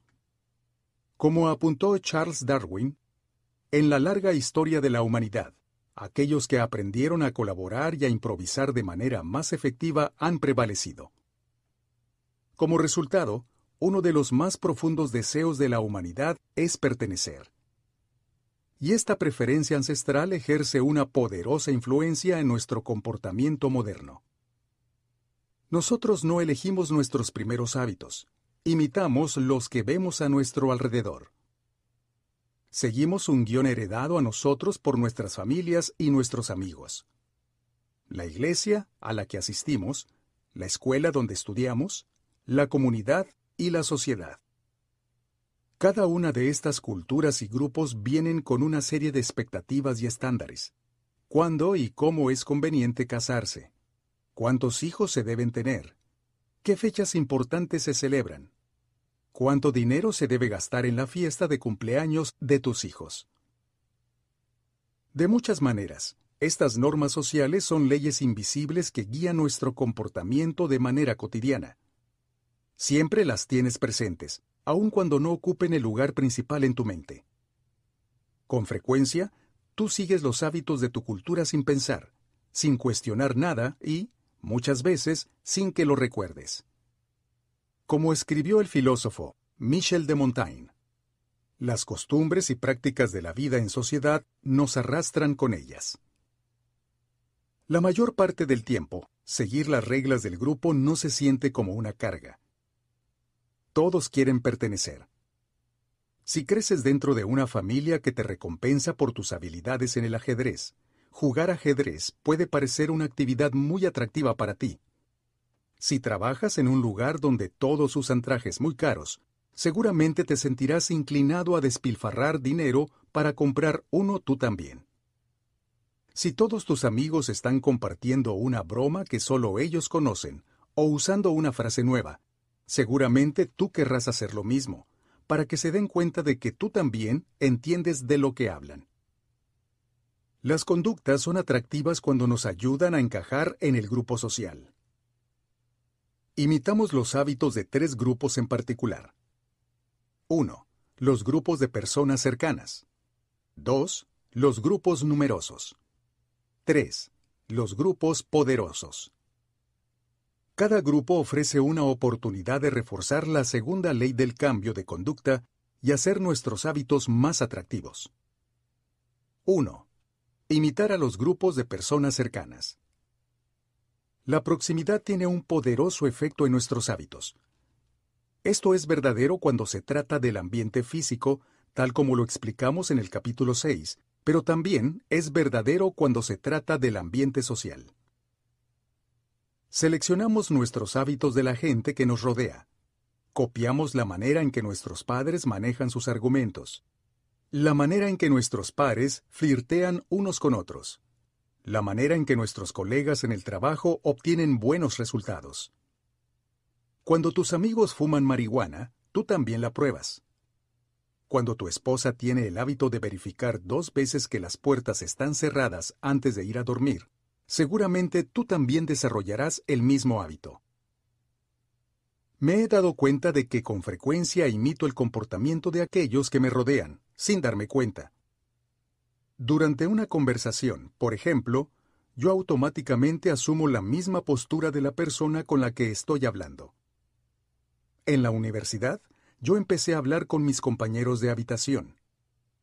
Cuando he viajado a otros países, inconscientemente comienzo a imitar el acento local, a pesar de que me digo a mí mismo que no debo hacerlo. Como regla general, entre más cerca estamos de alguien, mayor es la tendencia a imitar algunos de sus hábitos. Un estudio revolucionario siguió a 12.000 personas durante 32 años y descubrió que una persona tiene 57% más posibilidades de convertirse en obesa cuando un amigo cercano se vuelve obeso. También funciona de manera opuesta. Otro estudio descubrió que si una persona en una relación pierde peso, su pareja también reducirá su peso en un tercio de las ocasiones. Nuestros amigos y familiares proveen una especie de presión social invisible que nos impulsa a seguir la misma dirección. Por supuesto, la presión social es mala solamente si estás rodeado de malas influencias. Cuando el astronauta Mike Massimino estudiaba en el Instituto Tecnológico de Massachusetts, MIT, tomó una clase de robótica. De los 10 estudiantes que asistieron a dicha clase, cuatro se convirtieron en astronautas. Si tu meta era llegar al espacio exterior, entonces aquel salón de clases era el mejor ambiente para conseguirlo. De manera similar, un estudio encontró que, cuando tienes entre 11 y 12 años, entre más alto es el IQ de tu mejor amigo, más alto resulta ser tu IQ cuando cumples 15 años. Este resultado se da incluso si se controlan los niveles naturales de inteligencia. Absorbemos las cualidades y prácticas de aquellos que nos rodean. Una de las estrategias más efectivas para construir buenos hábitos consiste en unirte a un ambiente donde las conductas que deseas adquirir sean las conductas normales de las personas que lo conforman. La adquisición de nuevos hábitos es más fácil de alcanzar cuando ves a otros realizarlos de manera cotidiana. Si te rodeas de personas que tienen buena condición física, será más probable que hacer ejercicio se convierta en un hábito común para ti. Si estás rodeado de amantes del jazz, existen más posibilidades de que te parezca razonable tocar jazz todos los días. El ambiente en el que te desarrollas determina lo que tú esperas que sea normal. Rodéate de personas que tengan los hábitos que tú quieres adquirir. Es muy probable que alcances los mismos hábitos junto con esas personas. Para lograr que tus hábitos sean aún más atractivos, puedes llevar una estrategia un paso más allá. Únete a un ambiente en el que 1 tu hábito deseado sea un comportamiento normal y cotidiano. Y donde, dos, haya gente con la que ya tienes algo en común de antemano. Steve Camp, un empresario de la ciudad de Nueva York, dirige una compañía llamada Nerd Fitness, que se podría traducir como Cerebritos en Forma, que se dedica a ayudar a los cerebritos, ratones de biblioteca, ñoños y mutantes a perder peso, ponerse fuertes y volverse saludables. Sus clientes incluyen amantes de los videojuegos, fanáticos del cine y otras personas comunes que quieren ponerse en forma. Mucha gente se siente fuera de lugar la primera vez que acude a un gimnasio o cuando quiere cambiar su dieta. Pero si eres similar a otros de los miembros del grupo, de alguna manera, por ejemplo, si compartes con ellos el gusto por la película La Guerra de las Galaxias, el cambio se vuelve más atractivo porque se convierte en algo que gente igual a ti ya está realizando. Nada mantiene la motivación mejor que pertenecer a una tribu o grupo. Transforma una misión personal en una misión compartida. Antes de formar parte de la tribu, estaba solo. Tu identidad era individual. Tú eres un lector. Tú eres un músico. Tú eres un atleta. Cuando te unes a un club de lectura, o una orquesta o a un grupo de ciclismo, tu identidad se vincula a la de aquellos que están a tu alrededor. El cambio y el desarrollo ya no es una conquista individual. Somos lectores, somos músicos, somos ciclistas. La identidad compartida comienza a reforzar tu identidad individual. Este es el motivo por el cual seguir siendo parte de un grupo después de lograr una meta es crucial para mantener tus hábitos. La amistad y la comunión quedan grabadas profundamente en una nueva identidad y te ayudan a mantener las conductas saludables durante mucho tiempo. 2. Imitar a la mayoría. En la década de 1950, el psicólogo Solomon Hash condujo una serie de experimentos que ahora son enseñados cada año a legiones de estudiantes de licenciatura. Al inicio de cada experimento, un sujeto entraba en una habitación donde había un grupo de personas que le eran desconocidas. Los otros participantes eran actores plantados en la habitación por el investigador, quien les proporcionaba un guion que indicaba las respuestas que debían dar a ciertas preguntas. El experimento consistía en mostrar al grupo una primera tarjeta con una línea y luego una segunda tarjeta con una serie de líneas. Se pedía a cada persona que seleccionara en la segunda tarjeta la línea que era similar a la línea que aparecía en la primera tarjeta. Era una tarea muy sencilla. Experimento de conformidad social.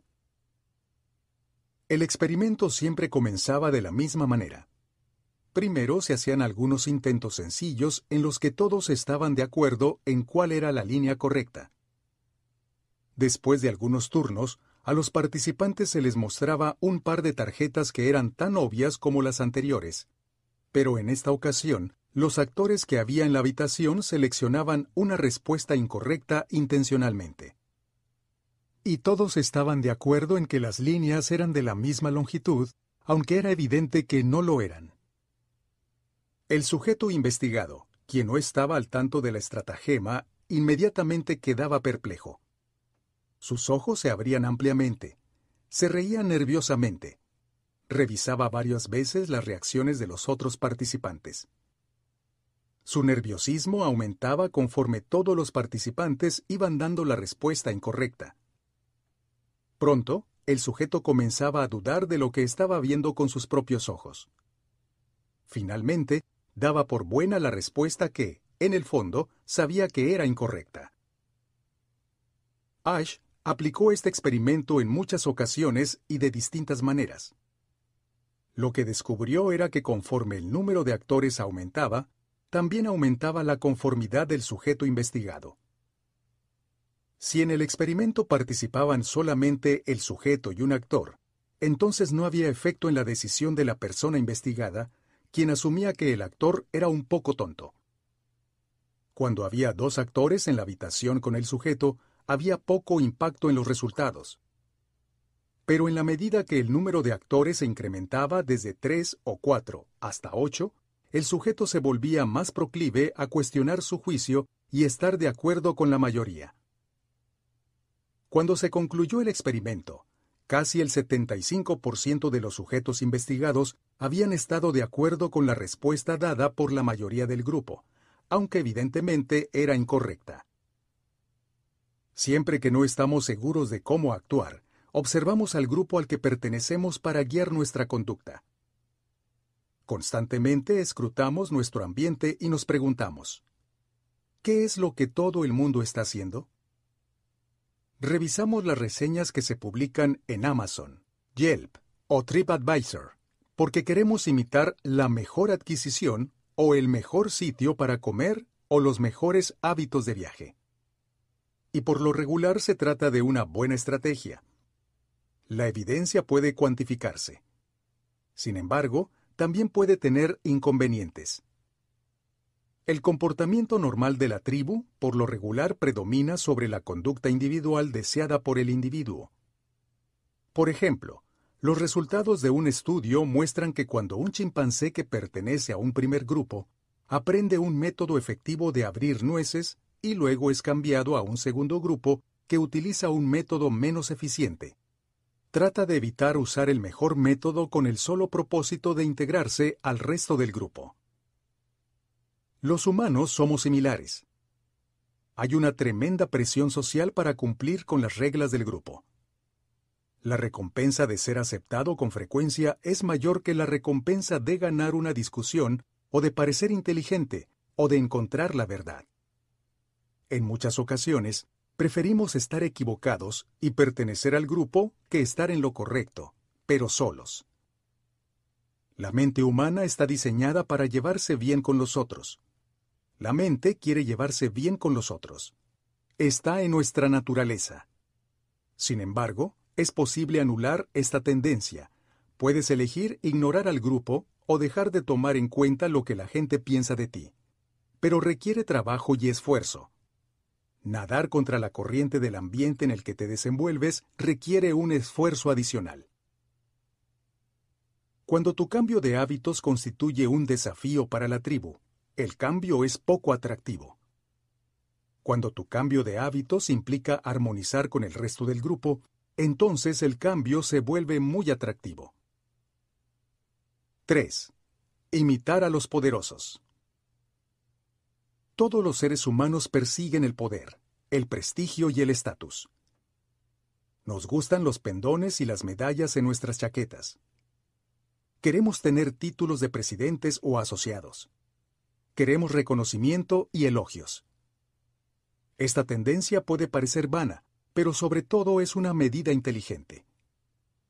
Históricamente, las personas con mayor poder y estatus tienen acceso a más recursos. Se tienen que preocupar menos por su supervivencia y suelen ser parejas más atractivas. Naturalmente nos sentimos atraídos hacia los comportamientos que nos permiten ganar respeto, aprobación, admiración y estatus. Queremos ser los atletas del gimnasio que pueden elevar su cuerpo sobre la barra, o los músicos que pueden tocar las melodías más intrincadas, o los padres de los niños más aventajados, porque esas características nos permiten distinguirnos del resto de las personas. Una vez que logramos integrarnos al grupo, empezamos a buscar maneras de destacar. Esta es una de las razones por las que tanto nos importan los hábitos de las personas altamente efectivas. Tratamos de imitar el comportamiento de las personas exitosas porque nosotros también deseamos tener éxito. Muchos de nuestros hábitos cotidianos replican los hábitos de gente que admiramos. Replicas las estrategias de las compañías más exitosas de la industria en la que trabajas. Preparas las recetas de tu chef pastelero favorito. Tomas prestadas las estrategias literarias de tu escritor predilecto. Imitas el estilo de comunicación de tu jefe. Imitamos a la gente que envidiamos. La gente que tiene un estatus alto disfruta de la aprobación, el respeto y el reconocimiento de los demás. Y eso significa que si un comportamiento determinado nos puede proporcionar aprobación, respeto y reconocimiento, lo encontramos atractivo. También estamos motivados a evitar conductas que reducirán nuestro estatus. Podamos los arbustos y el pasto de nuestros jardines, porque no queremos aparecer como los holgazanes del vecindario donde vivimos. Cuando nuestra madre nos visita, limpiamos la casa porque no queremos ser juzgados. Constantemente nos estamos preguntando, ¿Qué pensarán los demás de mí? Y siempre estamos alterando nuestro comportamiento con base en las respuestas a esa pregunta. Las hermanas Polgar, las prodigiosas jugadoras de ajedrez mencionadas al principio de este capítulo, son prueba de la poderosa y perdurable influencia que el impacto social puede tener en nuestro comportamiento. Las hermanas jugaban ajedrez durante muchas horas cada día y continuaron su destacado esfuerzo por décadas. Pero estos hábitos y conductas mantuvieron su atractivo para ellas debido, en parte, a que eran valoradas por el ambiente dentro del cual vivían. Desde el apoyo y elogio de sus padres hasta la conquista de metas que elevaban su estatus, como el hecho de convertirse en grandes maestras de su especialidad. Ellas tenían muchas razones para continuar con su esfuerzo. Resumen del capítulo. El ambiente dentro del que vivimos determina cuáles conductas son atractivas para nosotros. Tendemos a adoptar hábitos que son elogiados y aprobados por el ambiente en el que vivimos porque sentimos un natural deseo de integrarnos y pertenecer a una tribu. Tendemos a imitar los hábitos de tres grupos sociales, el cercano, familia y amigos, el amplio, la tribu, y el poderoso, aquellos que cuentan con un estatus elevado y prestigio. Una de las estrategias más efectivas que puedes seguir para construir mejores hábitos consiste en unirte a un ambiente donde 1.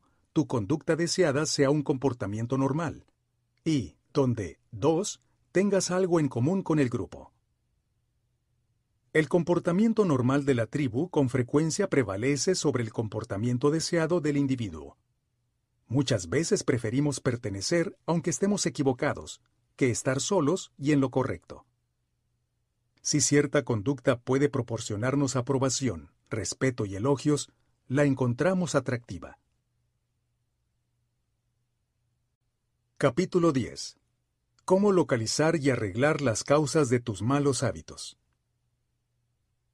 Al final del año 2012, estaba sentado en un viejo departamento localizado a unas cuantas cuadras de la calle más famosa de Estambul, Istiklal Kadesi. Estaba a la mitad de un viaje de cuatro días por Turquía y mi guía, Mike, se relajaba sentado en un destartalado sillón a un par de metros de donde estaba yo. Mike no era un auténtico guía de turistas. Solamente era un tipo que provenía de Maine, en los Estados Unidos de América y que había estado viviendo en Turquía durante cinco años. Él había ofrecido mostrarme los alrededores mientras yo estaba en el país, y yo acepté su oferta. Durante la noche a la que me estoy refiriendo, me habían invitado a cenar junto con él y algunos de sus amigos turcos. Éramos siete en total, y yo era el único que nunca había fumado al menos una cajetilla de cigarros al día en algún momento. Le pregunté a uno de los turcos cómo había empezado a fumar. Amigos, me dijo, siempre empiezas con tus amigos. Un amigo fuma y luego tú lo pruebas también. Lo que resultaba fascinante era que la mitad de las personas en esa habitación había conseguido dejar de fumar. Mike llevaba algunos años sin fumar en ese momento, y él juraba a diestra y siniestra que había logrado abandonar el hábito gracias a un libro llamado La manera sencilla de dejar de fumar de Allen Carr. Te libera de la carga mental de fumar, afirmó él. Te dice, deja de mentirte a ti mismo. Tú sabes que realmente quieres dejar de fumar. Tú sabes que, en realidad, no disfrutas cuando fumas. Te ayuda a dejar de sentir que eres una víctima. Empiezas a darte cuenta de que no necesitas fumar. Nunca he probado un cigarro, sin embargo, leí el libro después de esa conversación por curiosidad. El autor emplea una estrategia interesante para ayudar a los fumadores a eliminar su ansiedad. De manera sistemática, replantea cada mito asociado al cigarro y le da un nuevo significado. Tú crees que estás renunciando a algo, pero no estás renunciando a nada porque los cigarros no hacen nada por ti. Tú crees que fumar es algo que necesitas hacer para socializar, pero no es así. Tú puedes socializar sin fumar. Tú crees que fumar alivia el estrés, pero no es así. Fumar no calma tus nervios, al contrario, los destruye. Una y otra vez, el autor repite estas frases y otras semejantes. Entiende esto con claridad, afirma. No solamente no estás perdiendo nada, y a cambio estás obteniendo estupendas ganancias positivas, no solo para tu salud, energía y economía, también estás ganando seguridad en ti mismo, respeto, libertad y sobre todo, estás alargando y mejorando la calidad de tu vida en el futuro. Cuando llegas al final del libro, fumar parece el acto más absurdo del mundo. Y si ya no encuentras ningún beneficio en fumar, ya no tienes ninguna razón para fumar. Se trata de una inversión de la segunda ley del cambio de conducta. Hazlo poco atractivo. Ahora bien, entiendo que esta idea puede parecer simplista en exceso. Cambia tu forma de pensar y deja de fumar. Pero concédeme el beneficio de la duda un poco más. ¿De dónde provienen los anhelos? Cada conducta tiene un nivel de anhelo o deseo superficial y un motivo más profundo y subyacente. Con frecuencia yo siento un deseo que más o menos expresa de la siguiente manera. Quiero comer tacos. Si me preguntaras por qué quiero comer tacos, no te respondería. Porque necesito comida para sobrevivir. Pero la verdad es que, en algún lugar profundo de mi ser, estoy motivado a comer tacos porque necesito comida para sobrevivir. El motivo subyacente es obtener comida y agua, aunque mi deseo superficial y específico sea comer un taco. Algunas de nuestras motivaciones subyacentes son Esta es una lista parcial de motivos subyacentes. Ofrezco una lista más completa y ejemplos adicionales de cómo aplicarlos a los negocios en atomichabits.com diagonal business. Conservar la energía. Obtener comida y agua. Encontrar el amor y reproducirse. Conectarse y establecer vínculos emocionales con otras personas. Ganar aceptación social y aprobación. Reducir la incertidumbre. Alcanzar un estatus alto y prestigio. Un anhelo o deseo es solamente una manifestación específica de un motivo subyacente más profundo. Tu cerebro no evoluciona con un deseo de fumar cigarros o de navegar por Instagram o de jugar videojuegos. En un nivel profundo, simplemente quieres reducir la incertidumbre o aliviar la ansiedad, o ganar aceptación y aprobación social, o alcanzar un mayor estatus. Observa con atención cualquier producto que sea susceptible de convertirse en un hábito y te darás cuenta de que no genera una nueva motivación, solamente se entrelaza con motivos subyacentes de la naturaleza humana. Encontrar el amor y reproducirse, igual a usar Tinder conectarse y establecer vínculos emocionales con otras personas, igual a navegar por Facebook. Ganar aceptación social y aprobación, igual publicar en Instagram, Reducir la incertidumbre, igual a buscar información en Google. Alcanzar un estatus alto y prestigio, igual a jugar videojuegos. Tus hábitos son soluciones modernas a deseos ancestrales. Nuevas versiones de vicios antiguos. Los motivos subyacentes detrás de la conducta humana permanecen inmutables. Los hábitos específicos que realizamos difieren de acuerdo con el periodo de la historia en que nos encontramos. Aquí hay un concepto muy poderoso.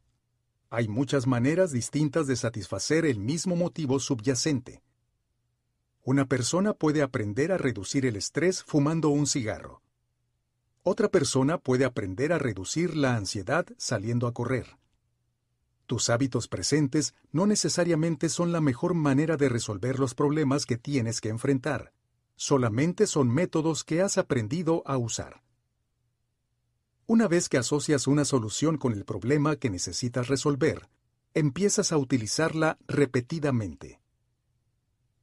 Los hábitos tienen mucho que ver con asociaciones.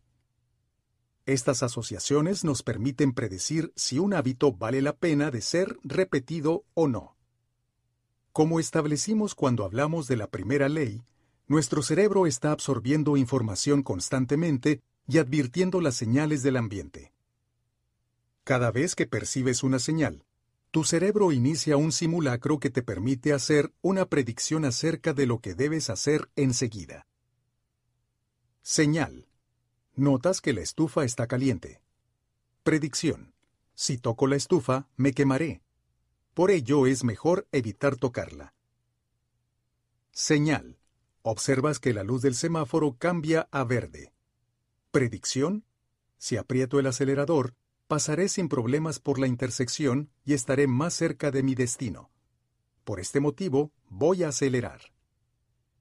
Cuando percibes una señal, la clasificas de acuerdo con tu experiencia previa y determinas una respuesta apropiada. Todo esto ocurre en un instante, pero tiene un rol crucial en tus hábitos porque cada acción es precedida por una predicción. La vida parece ser reactiva, pero en realidad es predictiva. Durante todo el día, estás eligiendo la mejor manera de actuar a partir de lo que acabas de ver y de lo que te ha funcionado mejor en el pasado constantemente y sin cesar, estás haciendo predicciones de lo que va a suceder en el siguiente instante. Nuestro comportamiento depende enormemente de estas predicciones.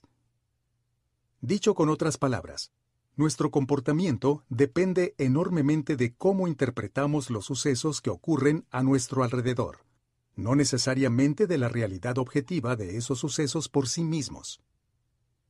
Cuando dos personas observan el mismo cigarro, una puede sentir el impulso de fumar mientras que la otra puede sentir repulsión por su desagradable olor. La misma señal puede provocar un buen hábito o un mal hábito dependiendo de la predicción de cada quien. Causa de los hábitos es en realidad la predicción que los precede. Cada una de estas predicciones tiene como consecuencia un sentimiento, que es justamente como definimos el anhelo, un sentimiento, un deseo, un impulso. Los sentimientos y las emociones transforman las señales que percibimos y las predicciones que hacemos, y las convierten en una señal que podemos aplicar. Nos ayudan a explicar qué estamos sintiendo en un momento dado. Por ejemplo, sin importar si te das cuenta de manera consciente o no, tu cuerpo está percibiendo si sientes frío o calor en este momento. Si la temperatura desciende un grado, probablemente no harás nada. Pero si la temperatura desciende 10 grados, sentirás frío y te pondrás otra capa de ropa. Sentir frío es la señal que te impulsa a actuar. Habías estado percibiendo la señal de la temperatura todo el tiempo pero solamente cuando predijiste que estarías mejor si cambiaras de estado, entonces realizaste la acción. El anhelo surge cuando tienes la sensación de que algo te falta. Se trata de un deseo de cambiar tu estado interno. Cuando la temperatura desciende, se genera un vacío entre lo que tu cuerpo está sintiendo en un momento dado y lo que desea estar sintiendo. Este vacío entre tu estado actual y el estado deseado te proporciona una razón para actuar. El deseo es la diferencia entre el punto donde te encuentras ahora y el punto donde quieres estar en el futuro. Incluso la acción más insignificante está teñida por la motivación de sentir algo distinto a lo que sientes en un momento determinado. Cuando comes comida chatarra o enciendes un cigarro o pierdes tiempo navegando en las redes sociales, lo que realmente quieres no es una papa frita o un cigarro o un montón de likes. Lo que realmente quieres es sentirte de una manera distinta. Nuestros sentimientos y emociones nos indican si mantenemos el estado en el que estamos o si realizamos un cambio. Nos ayudan a decidir el mejor curso de acción. Los neurólogos han descubierto que cuando las emociones y los sentimientos están afectados, perdemos la capacidad de tomar decisiones. Cuando esto sucede, no tenemos señales que nos indiquen qué debemos conseguir y qué debemos evitar. El neurocientífico Antonio Damasio lo explica de la siguiente manera. La emoción es lo que hace que etiquetemos las cosas como buenas, malas o indiferentes. Para resumir, los anhelos o deseos que sientes y los hábitos que realizas son, en realidad, un intento de satisfacer tus motivos subyacentes fundamentales. En las ocasiones en que un hábito satisface un motivo de manera exitosa, tú desarrollas un deseo o anhelo que te lleva a repetirlo. Con el tiempo, aprendes a predecir que navegar por las redes sociales te hará sentir querido o que ver YouTube te ayudará a olvidarte de tus temores. Los hábitos son atractivos cuando los asociamos con sentimientos positivos. Y es posible usar este conocimiento a nuestro favor en lugar de aplicarlo en detrimento de nosotros mismos. ¿Cómo reprogramar tu cerebro para que disfrute de los hábitos difíciles? Puedes lograr que los hábitos difíciles sean más atractivos si aprendes a asociarlos a experiencias positivas. En ocasiones todo lo que necesitas es un ligero cambio en tu mente. Por ejemplo, usualmente nos referimos a todo lo que debemos hacer en un día dado. Debes despertarte temprano. Debes hacer la comida de tu familia. Ahora imagina reemplazar una palabra de esas frases. En lugar de deber hacer algo, piensa que tienes la oportunidad de hacer algo. Tienes la oportunidad de levantarte temprano para ir a trabajar. Tienes la oportunidad de hacer una llamada de ventas para tu negocio. Tienes la oportunidad de preparar la comida de tu familia. Con el simple hecho de reemplazar una palabra, cambias la manera de percibir cada una de esas tareas. Pasas de ver estas conductas como cargas y las conviertes en oportunidades. La clave es que ambas versiones de la realidad son ciertas. Ciertamente debes hacer esas cosas, pero también es verdad que tienes la oportunidad de hacerlas. Es posible encontrar evidencias para cualquier mentalidad o perspectiva que elijamos. En una ocasión escuché la historia de un hombre que usaba una silla de ruedas. Cuando le preguntaron si era difícil para él estar confinado a usar la silla, él respondió, No estoy confinado a usar mi silla de ruedas, gracias a ella soy libre. Si no fuera por la silla de ruedas, estaría condenado a vivir acostado y jamás podría salir de mi casa. Este cambio de perspectiva transformó completamente mi forma de vivir cada día. Replantear tus hábitos para resaltar sus beneficios sobre sus desventajas es una manera sencilla de reprogramar tu mente y lograr que un hábito se vuelva más atractivo. Ejercicio. Mucha gente asocia el ejercicio con una tarea desafiante que drena su energía y los deja exhaustos. En su lugar, podrías verlo como una oportunidad de desarrollar tus habilidades y fortalecer tu cuerpo.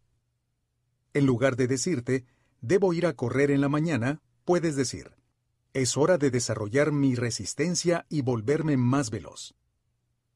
Finanzas. Ahorrar dinero con frecuencia se asocia con hacer un sacrificio.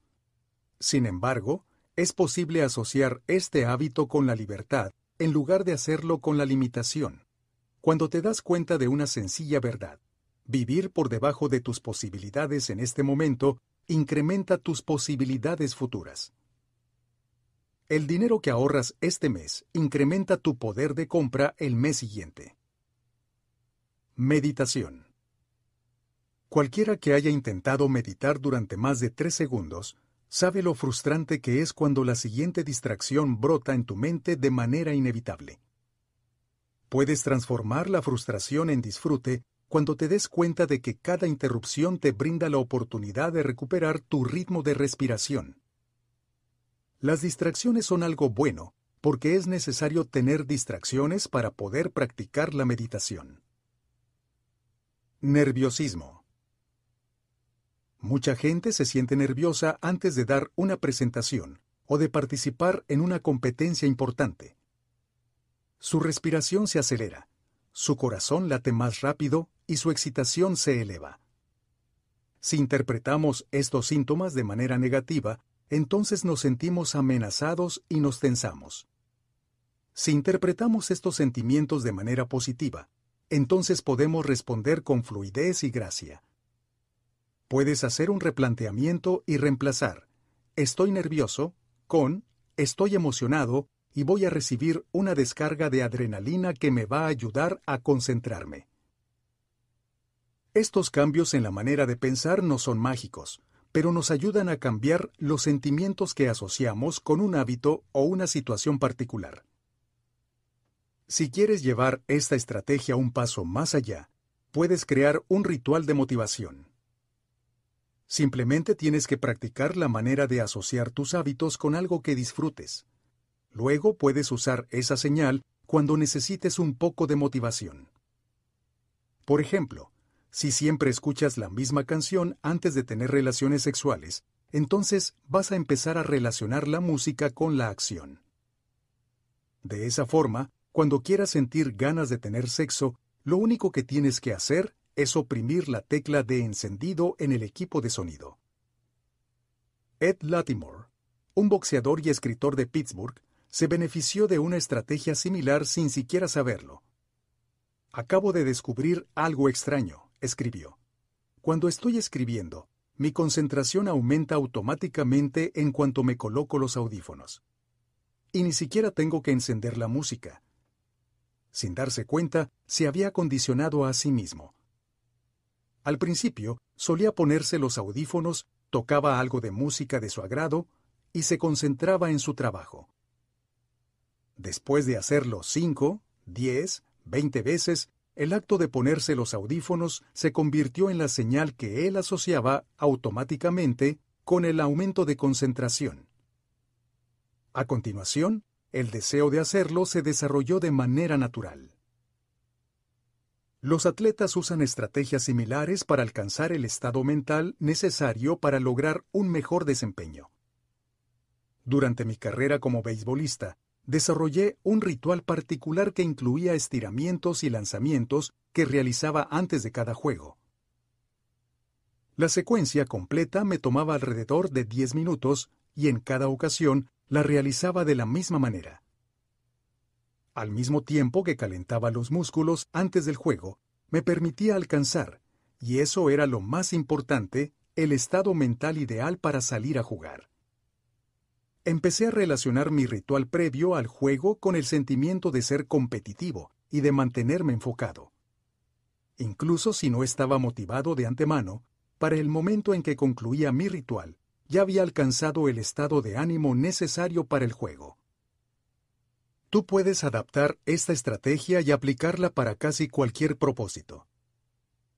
Digamos que quieres sentirte más alegre. Encuentra algo que realmente te haga feliz como acariciar a tu perro o tomar un baño de burbujas. Y luego crea un pequeño ritual que vas a realizar justo antes de hacer lo que te hace feliz cada vez que lo hagas. Puede ser algo sencillo como hacer tres inhalaciones profundas y luego sonreír. Tres inhalaciones profundas, sonrisa, acariciar al perro, repetir. En algún momento vas a empezar a asociar esta rutina consistente en inhalar y sonreír con estar contento y de buen humor. Se convertirá en la señal que significa sentirse alegre. Una vez que esté establecida, la puedes usar cada vez que necesites transformar tu estado emocional. ¿Estás estresado en el trabajo? Inhala profundamente tres veces y sonríe. Una vez que el hábito ha sido desarrollado, la señal puede producir un deseo o un anhelo, aunque no tenga mucho que ver con la situación original. La clave para encontrar y reparar las causas de tus malos hábitos consiste en replantearse las asociaciones que has desarrollado a partir de ellos. No es sencillo, pero si puedes reprogramar tus predicciones, puedes transformar un hábito difícil en un hábito atractivo. Resumen del capítulo. La inversión de la segunda ley del cambio de conducta es hacerlo poco atractivo. Cada conducta tiene un anhelo o deseo superficial y un motivo subyacente. Tus hábitos son soluciones modernas a deseos ancestrales. La causa de tus hábitos es, en realidad, la predicción que los precede. La predicción conduce a un sentimiento. Destaca los beneficios de abandonar un hábito perjudicial para hacerlo parecer poco atractivo. Los hábitos son atractivos cuando los asociamos con sentimientos positivos y son poco atractivos cuando los asociamos con sentimientos negativos. Crea un ritual motivacional haciendo algo que disfrutes mucho justo antes de realizar un hábito que te cuesta trabajo. ¿Cómo crear un buen hábito? Segunda ley. 2.1. Hacerlo atractivo. Usa la vinculación de tentaciones. Vincula una acción que quieras hacer con una acción que necesites hacer. ¿Cómo crear un buen hábito? Segunda ley. 2.2. Hacerlo atractivo. Únete a un ambiente donde tu conducta deseada sea una conducta normal para el resto de los integrantes. ¿Cómo crear un buen hábito? Segunda ley, 2.3. Hacerlo atractivo. Crea un ritual de motivación. Haz algo que disfrutes mucho inmediatamente antes de realizar un hábito que sea difícil. ¿Cómo eliminar los malos hábitos? Inversión de la segunda ley. 2.4. Hacerlo poco atractivo. Replantea tu mentalidad resalta los beneficios que obtienes al evitar tus malos hábitos. Puedes bajar e imprimir una versión de esta tabla en atomichabbits.com diagonal cheat sheet.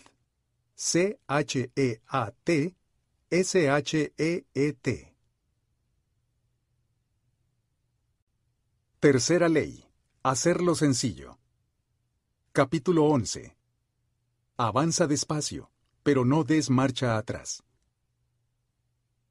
El primer día de clases de un semestre, Jerry Ulsman, profesor de la Universidad de Florida, dividió a sus estudiantes de fotografía cinematográfica en dos grupos. Todos los que estaban sentados a la izquierda del salón, les explicaba, formarían parte del grupo cuantitativo. Sus calificaciones se basarían únicamente en la cantidad de trabajo que fueran capaces de producir. El último día de clases, él haría el recuento del total de fotos entregadas por cada alumno. 100 fotos equivaldrían a A, 90 fotos a B, 80 fotos a C, y así sucesivamente. Por otro lado, los alumnos que estaban sentados del lado derecho formarían parte del grupo cualitativo. Ellos obtendrían su calificación con base en la excelencia de su trabajo solamente tendrían que producir una sola foto durante el semestre, pero para obtener una A, tenían que entregar una foto que fuera casi perfecta. Al final del semestre, les sorprendió descubrir que las mejores fotos fueran producidas por el grupo cuantitativo. Durante el semestre estos alumnos habían estado ocupados tomando fotos, experimentando con la composición y la iluminación, probando distintos métodos de revelado en el cuarto oscuro y aprendiendo de sus propios errores. mientras el grupo cualitativo se sentó a especular sobre la perfección. Al final, tenían poco que mostrar como resultado de su esfuerzo, excepto algunas teorías que no podían verificarse y una foto mediocre. Una historia similar es contada en el libro Art and Fair de David Bales y Ted Orland. Aquí ha sido adaptada con su permiso. Es fácil empantanarse tratando de encontrar el plan ideal para cambiar. La forma más rápida de perder peso. El mejor programa para desarrollar los músculos. La idea perfecta para una ocupación secundaria. Estamos tan enfocados en descubrir la mejor manera de hacer algo que en realidad nunca ponemos manos a la obra. Como dijo alguna vez Voltaire, lo mejor es enemigo de lo bueno. Suelo referirme a esto como la diferencia entre ponerse en marcha y actuar. Los dos conceptos suenan parecidos, pero no son iguales. Cuando te pones en marcha estás planeando, estableciendo estrategias y aprendiendo. Todo eso es bueno, pero no produce un resultado. Actuar, por otra parte, es la clase de comportamiento que te conduce a un resultado. Si bosquejo 20 ideas para artículos que pretendo escribir, eso equivale a ponerme en marcha. Si realmente me siento y escribo un artículo, eso es actuar. Si busco el mejor plan para perder peso y leo algunos libros sobre el tema, eso es ponerme en marcha. Cuando realmente empiezo a comer de manera saludable, eso es actuar. En ocasiones, Ponerse en marcha es útil, pero ello nunca va a producir un resultado por sí mismo.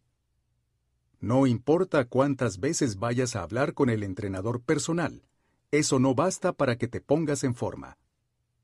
Tienes que entrenar para obtener el resultado que quieres alcanzar. Si ponerse en marcha no basta para alcanzar resultados, ¿por qué lo hacemos? Algunas veces lo hacemos porque verdaderamente necesitamos un plan o aprender más sobre un tema. Pero con frecuencia lo hacemos porque al ponernos en marcha sentimos que estamos progresando sin necesidad de correr el riesgo de fracasar. Muchos de nosotros somos expertos en evadir la crítica. No se siente bien fallar y ser juzgado públicamente, así que tendemos a evadir situaciones en las que eso puede suceder.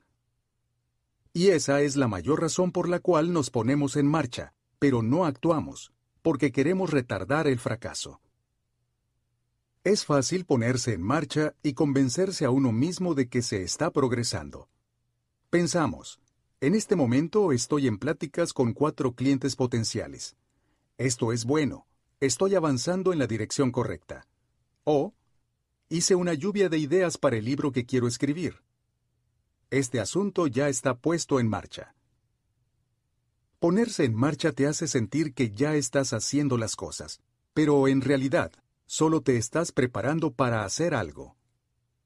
Cuando la preparación se vuelve una manera de postergar lo que tienes que hacer, es necesario hacer un cambio. No quieres estar planeando todo el tiempo, también quieres actuar. Si quieres dominar un hábito, la clave es empezar con la repetición del mismo, no con la perfección. No tienes que tener contempladas todas las características de tu hábito de antemano. Solo tienes que ponerlo en práctica. Esta es la primera aportación de la tercera ley. Solamente tienes que ponerte manos a la obra y hacer tus repeticiones. ¿Cuánto tiempo toma desarrollar un nuevo hábito? La formación de hábitos es un proceso mediante el cual una conducta se vuelve progresivamente automática mediante la repetición constante. Entre más repitas una actividad, más cambiará tu estructura cerebral para volverse eficiente en dicha actividad.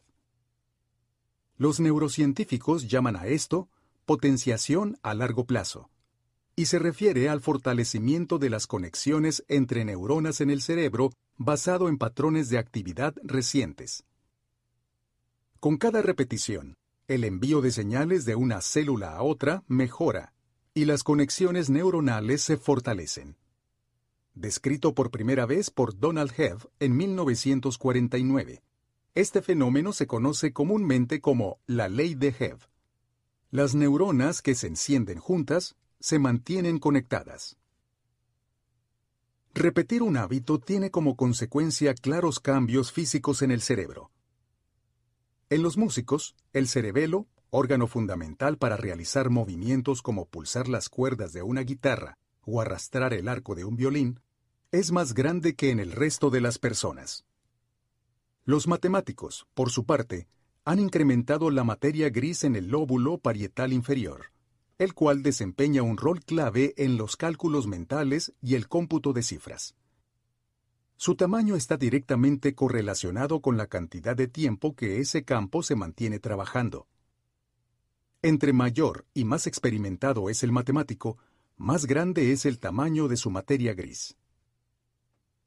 Cuando los científicos analizaron los cerebros de los taxistas en Londres, se dieron cuenta de que el hipocampo, la región del cerebro relacionada con la memoria espacial, era significativamente más grande en ellos que en conductores que no manejaban un taxi. Lo más fascinante es que el hipocampo de los taxistas se encogía cuando se retiraban. Igual que los músculos del cuerpo que responden al entrenamiento regular con pesas. Ciertas regiones del cerebro se adaptan cuando son utilizadas para luego atrofiarse cuando se dejan de usar. Por supuesto, la importancia de la repetición para el establecimiento de hábitos fue reconocida mucho antes de que los científicos empezaran a hacer sus investigaciones. En 1860, el filósofo George H. Lewis afirmaba lo siguiente. Cuando se trata de aprender a hablar un nuevo idioma, a tocar un instrumento musical o a realizar movimientos que no se acostumbran, se siente una gran dificultad porque los canales a través de los cuales tiene que pasar cada sensación no se han establecido. Pero tan pronto como la repetición frecuente de una acción abre brecha, entonces esta dificultad desaparece. Estas acciones se vuelven tan automáticas que se pueden realizar incluso cuando la mente está ocupada en otra cosa. Tanto el sentido común como la evidencia científica están de acuerdo. La repetición es una forma de cambio. Cada vez que repites una acción, estás activando un circuito neuronal específico que está asociado con ese hábito. Esto significa que hacer tus repeticiones es uno de los pasos más importantes para lograr codificar un hábito en tu cerebro. Esta es la razón por la que los estudiantes que tomaron toneladas de fotografías mejoraron sus habilidades, mientras que aquellos que solamente teorizaron acerca de cómo debía ser una foto perfecta, no lo hicieron. Un grupo se involucró en la práctica activa, mientras que los otros practicaron el aprendizaje pasivo. Un grupo se puso en marcha, mientras que otro grupo actuó. Todos los hábitos siguen una trayectoria semejante que va de la práctica esforzada a las conductas automáticas, un proceso que se conoce como automaticidad. La automaticidad es la habilidad de realizar una conducta sin tener que pensar en cada paso, lo que ocurre cuando la mente inconsciente está a cargo. A continuación, verás la representación gráfica de los resultados que obtienen los investigadores cuando miden el nivel de automaticidad de un hábito real como caminar durante 10 minutos diariamente. La forma de estas gráficas, que los científicos llaman curvas de aprendizaje, revelan una importante verdad acerca del cambio de comportamiento. Los hábitos se construyen a partir de la frecuencia con que se practican, no por cuánto tiempo se practican. Una de las preguntas que escucho con más frecuencia es, ¿cuánto tiempo se requiere para desarrollar un hábito? Pero lo que la gente en realidad debería preguntar es, ¿cuántas veces tengo que repetir un hábito para desarrollarlo? Esto es, ¿cuántas veces hay que repetir un hábito para que se vuelva automático? No hay nada mágico respecto al tiempo requerido para la formación de hábitos. No importa si se ha realizado durante 21 días, o 30 o 300. Lo que importa es el ritmo que aplicas para ejecutar la conducta. Puedes hacer algo dos veces en un mes o 200 veces en un mes. La frecuencia es lo que hace la diferencia. Tus hábitos actuales se han internalizado en el curso de cientos, sino miles de repeticiones. Los nuevos hábitos también requieren el mismo nivel de frecuencia.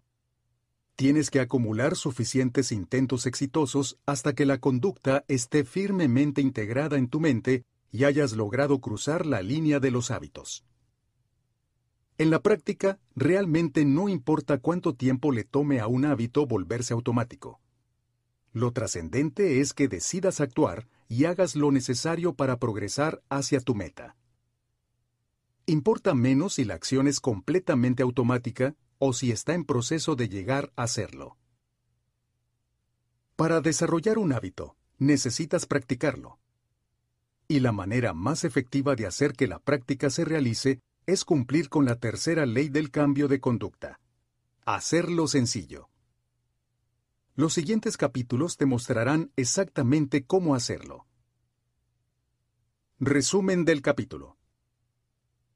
La tercera ley del cambio de conducta es hacerlo sencillo.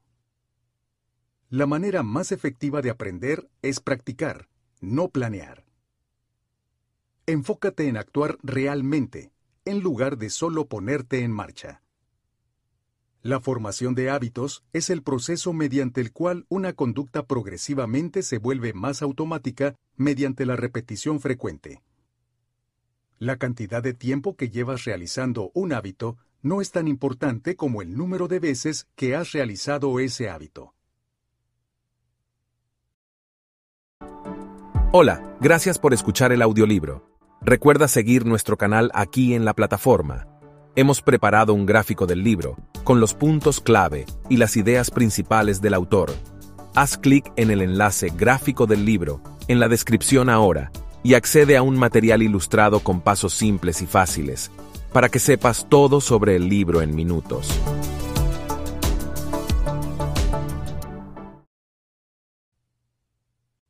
Capítulo 12.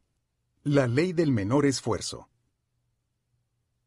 En su premiado libro, Guns, Germs and Steel, el antropólogo y biólogo Jared Diamond señala un hecho sencillo. Los distintos continentes tienen formas distintas.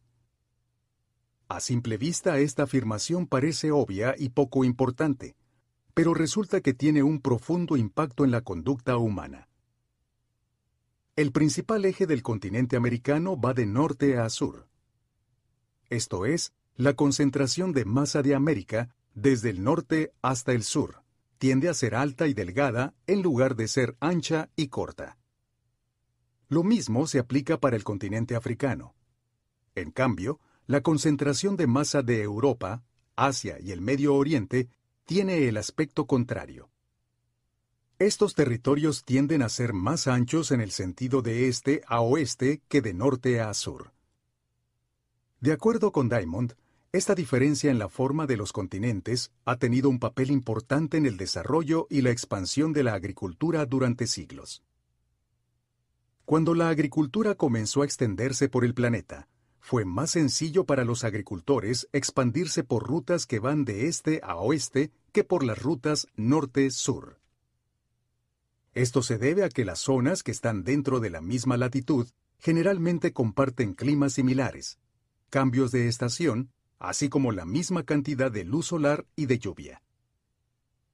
Estos factores similares permitieron a los agricultores de Europa y Asia domesticar algunos cultivos y extenderlos por una franja de tierra que va desde Francia hasta China.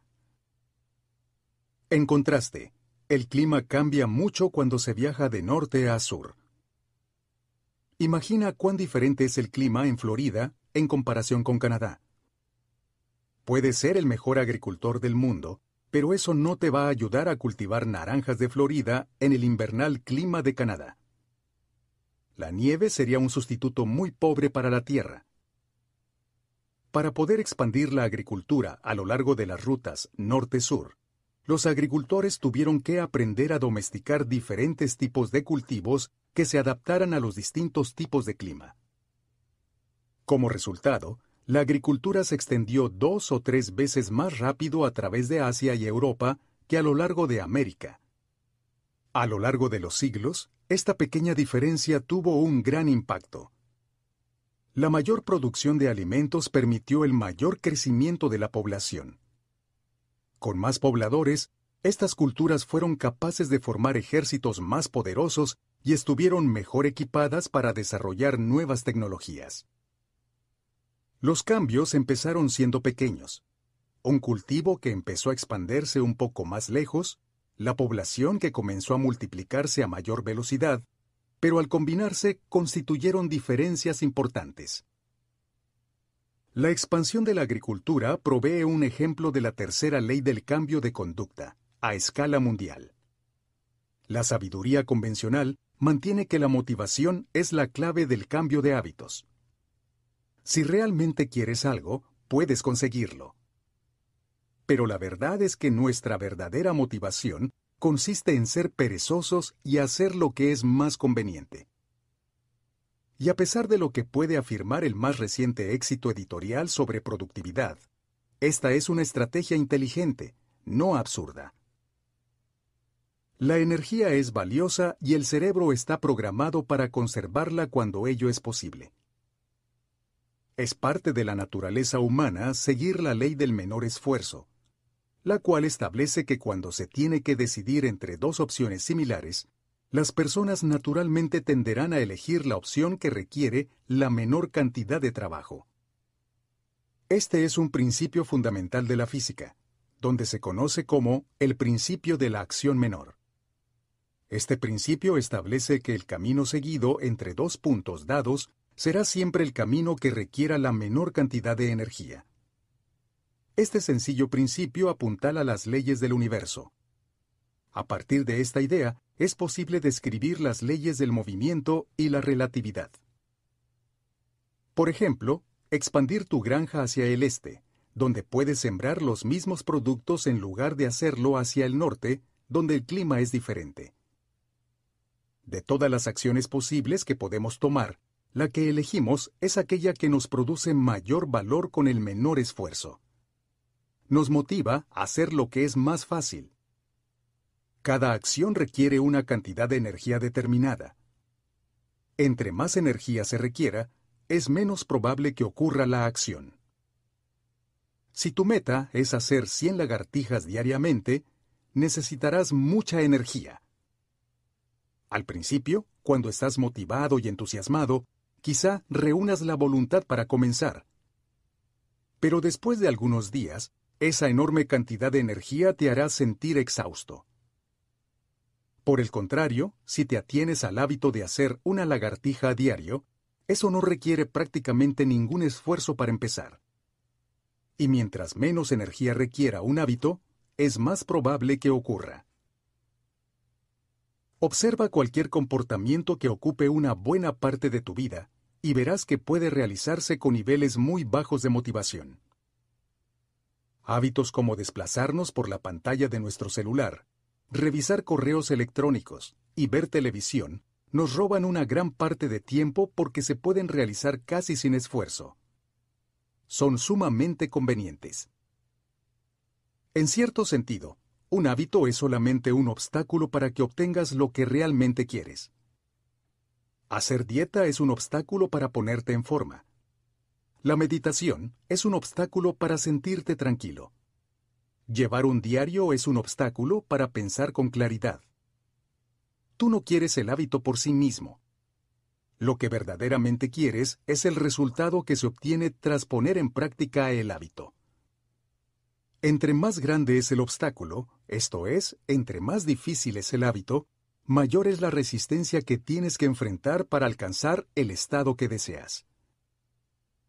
Este es el motivo por el cual es crucial lograr que tus hábitos sean tan sencillos de realizar que los sigas, aunque no tengas ganas.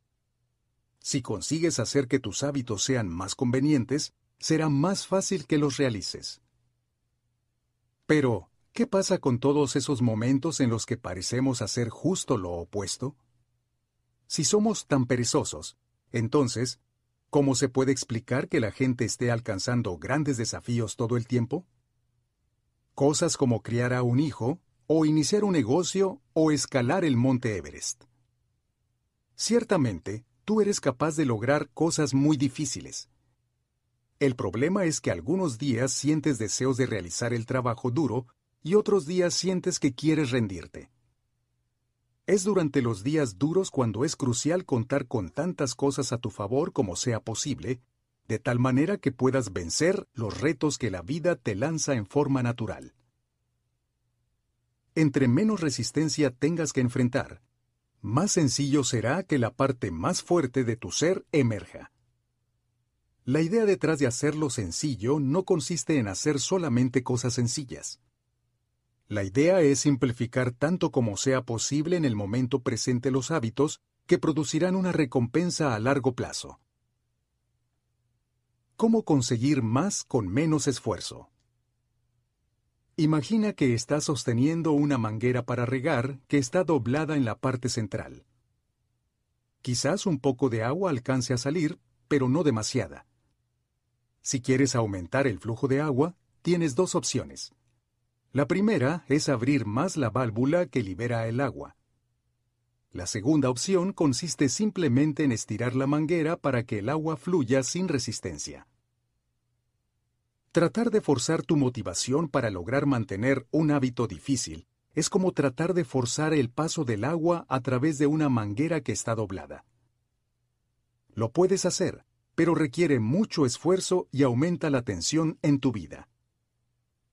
Por otra parte, simplificar y facilitar tus hábitos equivale a estirar la manguera para que el agua fluya. En lugar de tratar de vencer la resistencia en tu vida, puedes reducirla. Una de las maneras más efectivas de reducir la tensión o resistencia asociada con tus hábitos consiste en practicar el diseño del ambiente. En el capítulo 6 dijimos que el diseño del ambiente es un método para hacer las señales más evidentes, pero también puedes optimizar el ambiente para poder realizar las acciones de manera más sencilla.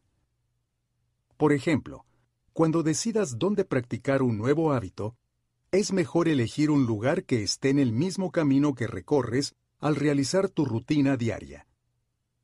Es más fácil construir hábitos cuando encajan en el flujo de tu vida cotidiana. Es más sencillo que vayas al gimnasio si está camino a tu trabajo, porque detenerte ahí no va a añadir mucha tensión a tu estilo de vida. Por el contrario, si el gimnasio está fuera del camino que normalmente sigues, incluso si son apenas algunas cuadras, tendrás que desviarte para poder llegar ahí. Quizá reducir la tensión dentro de tu casa u oficina será aún más efectivo.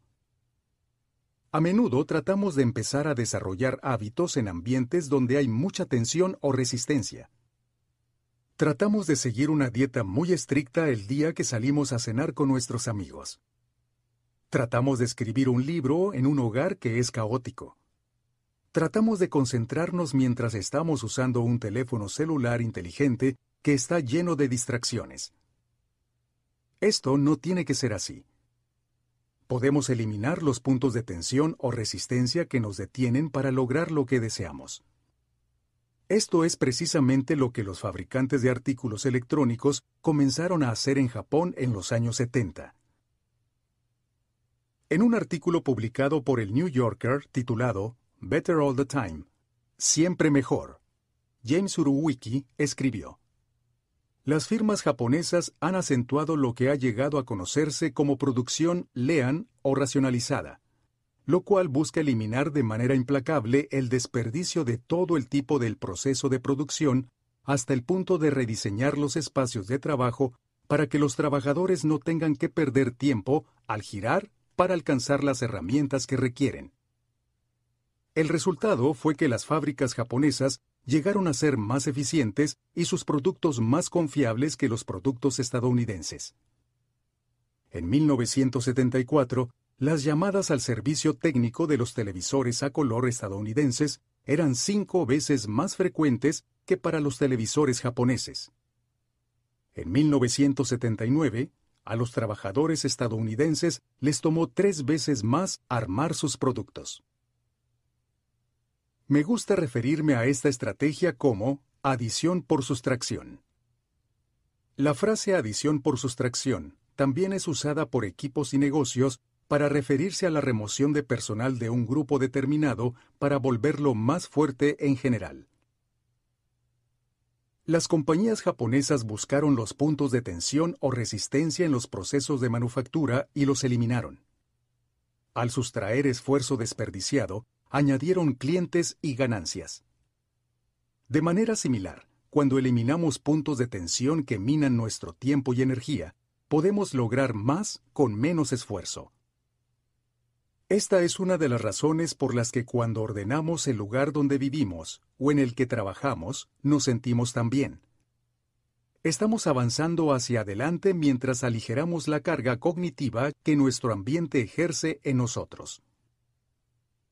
Si observas los productos que más generan hábitos en los usuarios, te darás cuenta de que una de las cosas que esos bienes y servicios hacen mejor es eliminar tensión de la vida de quienes los usan.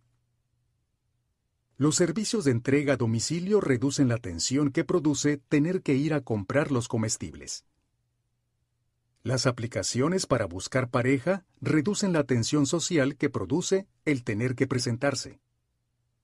Los servicios de transportación compartida reducen la tensión que produce ir de un lugar a otro en transporte público. Enviar mensajes de texto reduce la tensión de tener que enviar cartas por correo como un fabricante de televisiones japonés que rediseñó el espacio de trabajo para evitar el desperdicio de tiempo, que implicaba para sus empleados moverse para tomar sus herramientas de trabajo, las compañías exitosas diseñan sus productos para automatizar, eliminar o simplificar tantos pasos como sea posible. Ellos reducen el número de campos en los formatos que se tienen que llenar. Simplifican el proceso para crear una cuenta, entregan productos con instrucciones fáciles de seguir o promueven que sus clientes tengan que hacer menos cosas. Cuando se lanzaron las primeras bocinas activadas por voz, productos como Google Home, Amazon Echo y Apple HomePod, le pregunté a un amigo qué era lo que le gustaba más del producto que había comprado. Él me comentó que ahora le era mucho más sencillo decir, toca algo de música country, que tener que sacar su teléfono, abrir la aplicación de música y buscar una canción de la lista. Por supuesto, tan solo unos años antes, contar con acceso a la música dentro de tu bolsillo fue una conducta notablemente menos tensionante que tener que ir a la tienda a comprar un disco compacto. Los negocios son la búsqueda incesante por dar el mismo resultado de una manera más sencilla. Estrategias similares han sido utilizadas de manera efectiva por gobiernos de algunos países. Cuando el gobierno británico quiso elevar sus tasas de recolección de impuestos, en lugar de enviar a los ciudadanos a una página web desde donde se podía bajar el formato para el pago de impuestos, les daban un vínculo que los llevaba directamente al formato.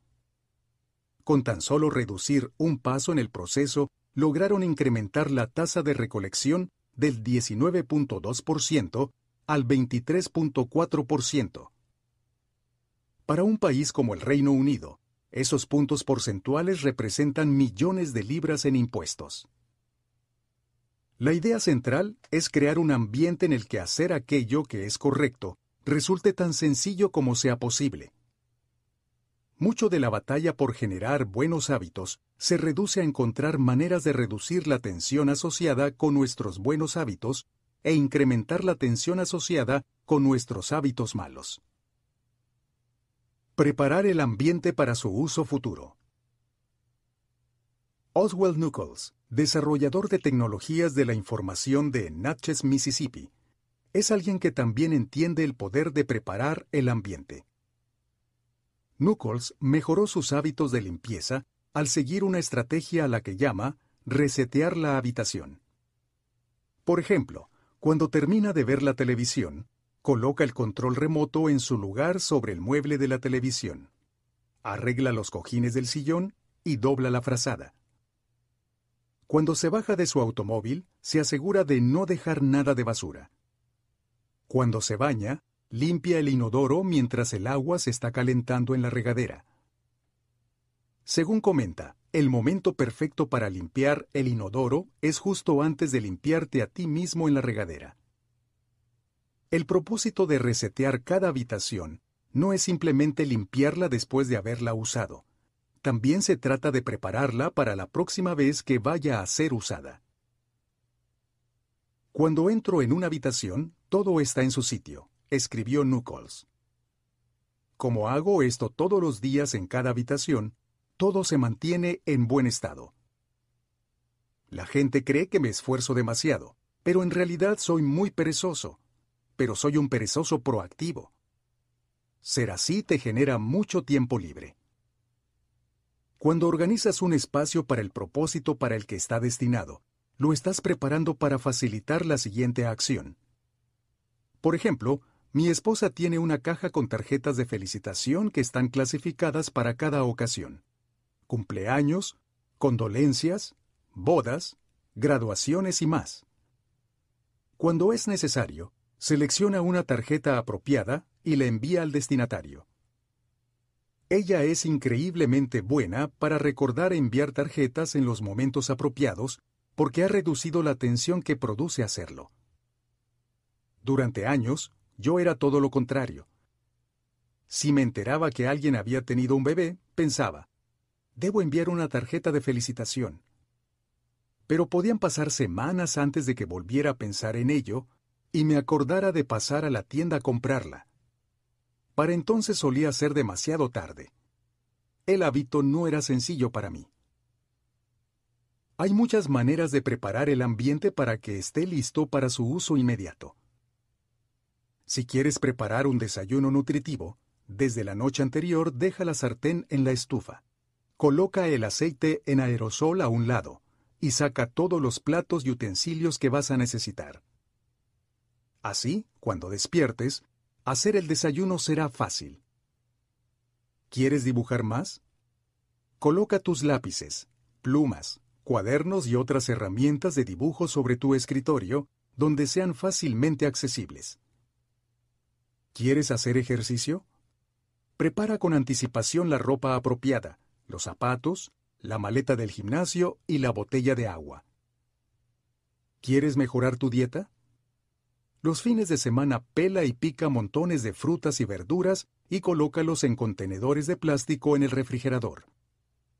Esto te permitirá tener fácil acceso a opciones saludables y listas para comer durante toda la semana. Estas son maneras sencillas de hacer que el camino hacia un buen hábito ofrezca la menor cantidad posible de resistencias. También puedes invertir este principio y preparar el ambiente para hacer que los malos hábitos se vuelvan difíciles. Si te das cuenta de que ves demasiada televisión, por ejemplo, desconéctala después de usarla. Vuélvela a conectar solamente cuando seas capaz de decir el nombre del programa que quieres ver. Esta preparación crea suficiente tensión para evitar que veas la televisión sin pensar. Si eso no es suficiente, puedes llevar la solución un paso más allá. Desconecta la televisión y quita las baterías del control remoto después de usarlos. Esto hará que tome algo de tiempo poder usar el control nuevamente. Si eres muy terco, guarda la televisión dentro del closet cada vez que termines de usarla. Puedes estar seguro de que solamente la sacarás de ahí cuando realmente quieras ver un programa en especial. Entre más resistencia haya, menos posibilidades existen de que el hábito se repita. Cuando es posible, dejo mi teléfono en otra habitación de la casa hasta que llega la hora del almuerzo. Cuando tengo mi teléfono al lado, toda la mañana lo estoy revisando constantemente sin razón. Pero cuando lo pongo en otra habitación, rara vez pienso en él y no me distraigo y la resistencia es suficiente como para evitar que vaya por él a menos que realmente lo requiera. Como resultado, consigo tener tres o cuatro horas de trabajo continuo sin interrupciones. Si poner tu teléfono en otra habitación no es suficiente, pídele a un amigo o a alguien de tu familia que lo esconda durante unas cuantas horas. Dile a tu compañero de trabajo que lo mantenga guardado en su escritorio durante la mañana y te lo devuelva a la hora del almuerzo. Es notable la poca resistencia que se requiere para evitar una conducta indeseable. Cuando coloco la cerveza en la parte posterior del refrigerador, donde no puedo verla, bebo menos. Cuando borro las aplicaciones de redes sociales de mi teléfono, pueden pasar semanas antes de que las vuelva a instalar y me conecte a ellas. Estos trucos no van a terminar con una verdadera adicción, pero para muchos de nosotros, un poco de tensión o resistencia puede ser la diferencia entre adquirir un buen hábito o caer en uno malo. Imagina el impacto acumulativo que se lograría al hacer docenas de cambios de este tipo y vivir en un ambiente diseñado para simplificar las conductas buenas y dificultar las conductas perjudiciales. Ya sea que te estés aproximando a los cambios de conducta como un individuo, un padre de familia, un entrenador o un líder, debemos hacernos la siguiente pregunta.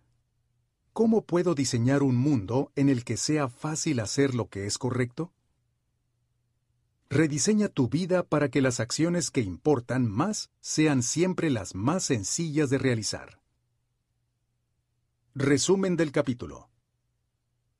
El comportamiento humano sigue la ley del menor esfuerzo.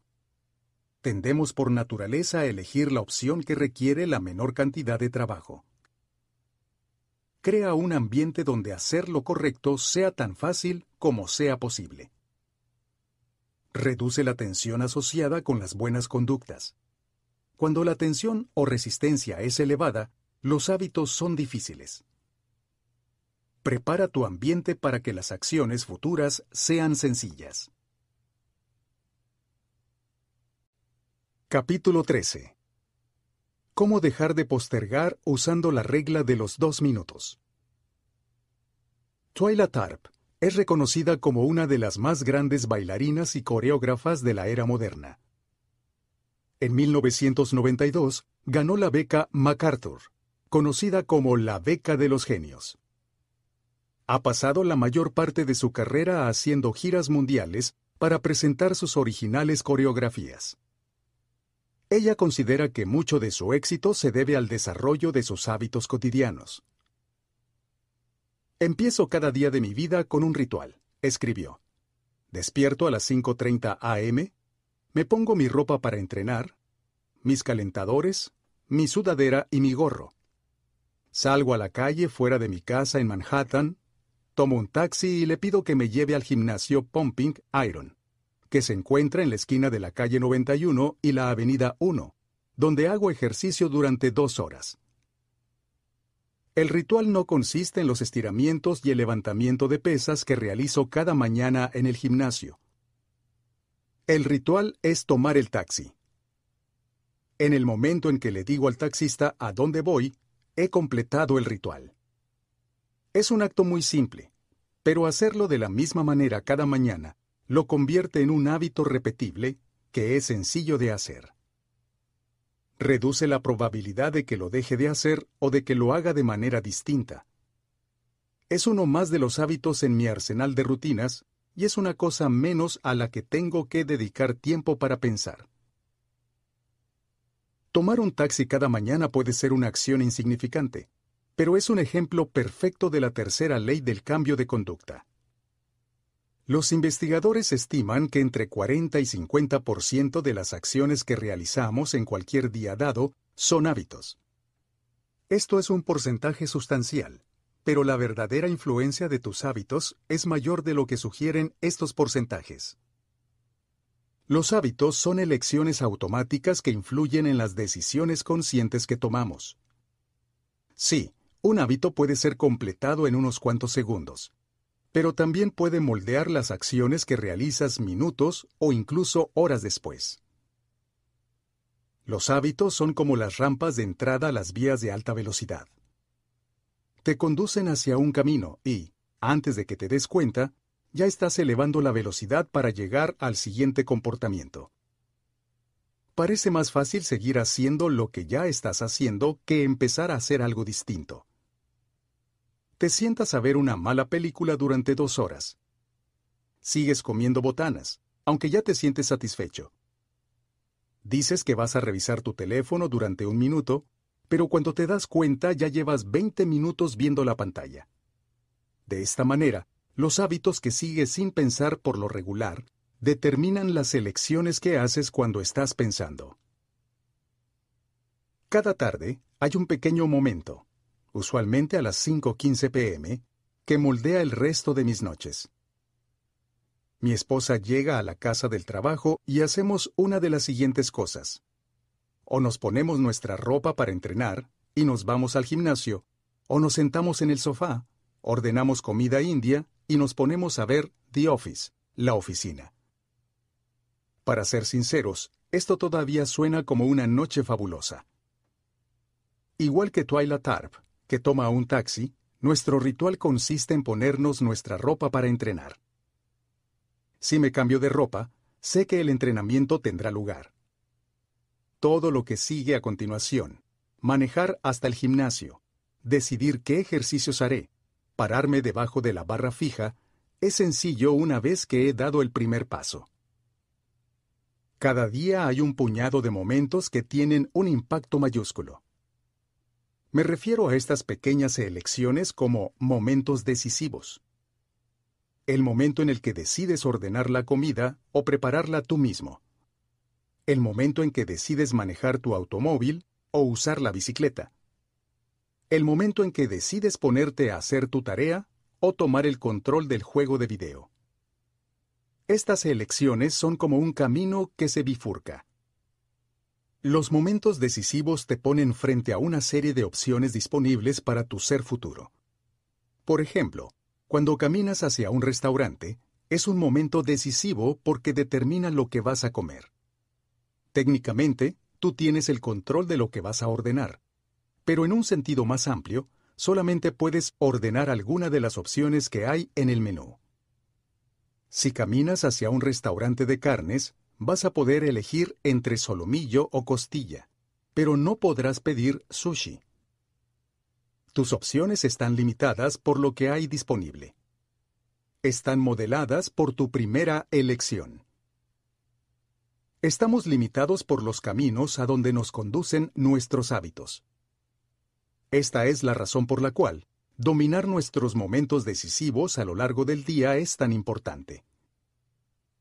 Cada día está formado por muchos momentos, pero, en realidad, son unas pocas elecciones habituales las que determinan el camino que tomamos. Estas pequeñas elecciones se acumulan. Cada una establece la trayectoria que nos indica cómo pasaremos el siguiente intervalo de nuestro tiempo. Los hábitos son el punto de entrada, no el punto final. Los hábitos son el taxi, no el gimnasio. La regla de los dos minutos. A pesar de que lo lógico sería empezar por lo más sencillo y pequeño, es común tratar de empezar por lo grande. Cuando sueñas con hacer un cambio, la emoción te domina de manera inevitable y terminas tratando de hacer demasiadas cosas en poco tiempo. La mejor manera de contrarrestar esta tendencia es usar la regla de los dos minutos, la cual establece cuando empiezas un nuevo hábito, no debe tomarte más de dos minutos. Te darás cuenta de que es posible encontrar una versión de dos minutos de casi cualquier hábito. Leer antes de dormir se transforma en leer una página. Hacer 30 minutos de yoga se convierte en sacar mi tapete para hacer yoga. Estudiar para la clase equivale a Abrir mi cuaderno de notas. Doblar la ropa recién lavada se convierte en doblar un par de calcetines. Correr tres millas equivale a amarrarme las agujetas de los tenis. La idea es hacer, al principio, tus hábitos tan sencillos como sea posible. Cualquiera puede meditar durante un minuto, leer una página o guardar una pieza de ropa. Y, tal como dijimos anteriormente, esta es una estrategia poderosa porque una vez que empezamos a hacer lo correcto, es mucho más sencillo seguir haciéndolo. Un nuevo hábito no debería parecer un reto. Las acciones que seguirán pueden ser desafiantes, pero los primeros dos minutos deben ser sencillos. Lo que quieres es un hábito umbral que te conduzca a un camino más productivo. Con frecuencia puedes descubrir los hábitos umbral que te conducirán al resultado deseado clasificando tus metas con una escala que vaya de lo muy sencillo a lo muy difícil. Por ejemplo, correr un maratón es muy difícil. Correr 5 kilómetros es difícil. Caminar 10.000 pasos es moderadamente difícil. Caminar 10 minutos es sencillo. Y ponerte los tenis es sumamente sencillo. Tu meta puede ser correr un maratón, pero tu hábito umbral es ponerte los tenis. Así es como sigues la regla de los dos minutos. La gente cree con frecuencia que es raro recibir reconocimiento por haber leído una sola página, o por meditar durante un minuto, o por hacer una llamada de ventas. Pero el punto no consiste en hacer una sola cosa. El punto es dominar el hábito de hacerte presente. La verdad es que un hábito debe estar firmemente establecido antes de poder mejorar. Si no puedes dominar la habilidad básica de hacerte presente, entonces tienes pocas esperanzas de dominar los detalles más finos. En lugar de tratar de diseñar un hábito perfecto desde el principio, haz algo sencillo de manera consistente tienes que estandarizar antes de poder optimizar. Conforme dominas el arte de hacer las acciones evidentes, los primeros dos minutos se vuelven simplemente un ritual al principio de una rutina más larga. Este no es simplemente un truco para hacer los hábitos más sencillos, sino, en realidad, la manera ideal de dominar una habilidad complicada. Entre más ritualices el principio del proceso, es más probable que avances al estado de concentración profunda que se requiere para hacer grandes cosas.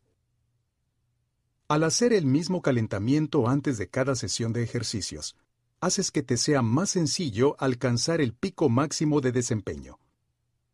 Al realizar siempre el mismo ritual creativo, se vuelve más sencillo abordar el complejo trabajo de crear algo nuevo. Al desarrollar de manera consistente un hábito que te permita reducir los niveles de energía de tu cuerpo, será más fácil irte a dormir a una hora razonable cada noche. Quizá no seas capaz de automatizar todo el proceso, pero puedes lograr realizar la primera acción sin pensar. Consigue que el inicio sea sencillo y el resto se dará de manera natural. La regla de los dos minutos puede parecer un truco para algunas personas. Tú sabes que la meta real es realizar el hábito más de dos minutos, así que podría parecer que estás tratando de engañarte a ti mismo. Nadie aspira realmente a leer una única página de un libro o hacer solamente una lagartija o abrir el cuaderno para ver sus notas. Y si sabes que trata solamente de un truco mental, entonces ¿cómo es posible caer en el engaño? Si la regla de los dos minutos te parece forzada, intenta lo siguiente. Realiza la acción durante dos minutos y luego detente. Sal a correr, pero debes detenerte después de dos minutos. Empieza a meditar, pero debes detenerte luego de dos minutos. Estudia árabe, pero debes detenerte dos minutos después de haber empezado. No se trata de una estrategia para comenzar, se trata de todo el proceso. Tu hábito solamente puede durar 120 segundos.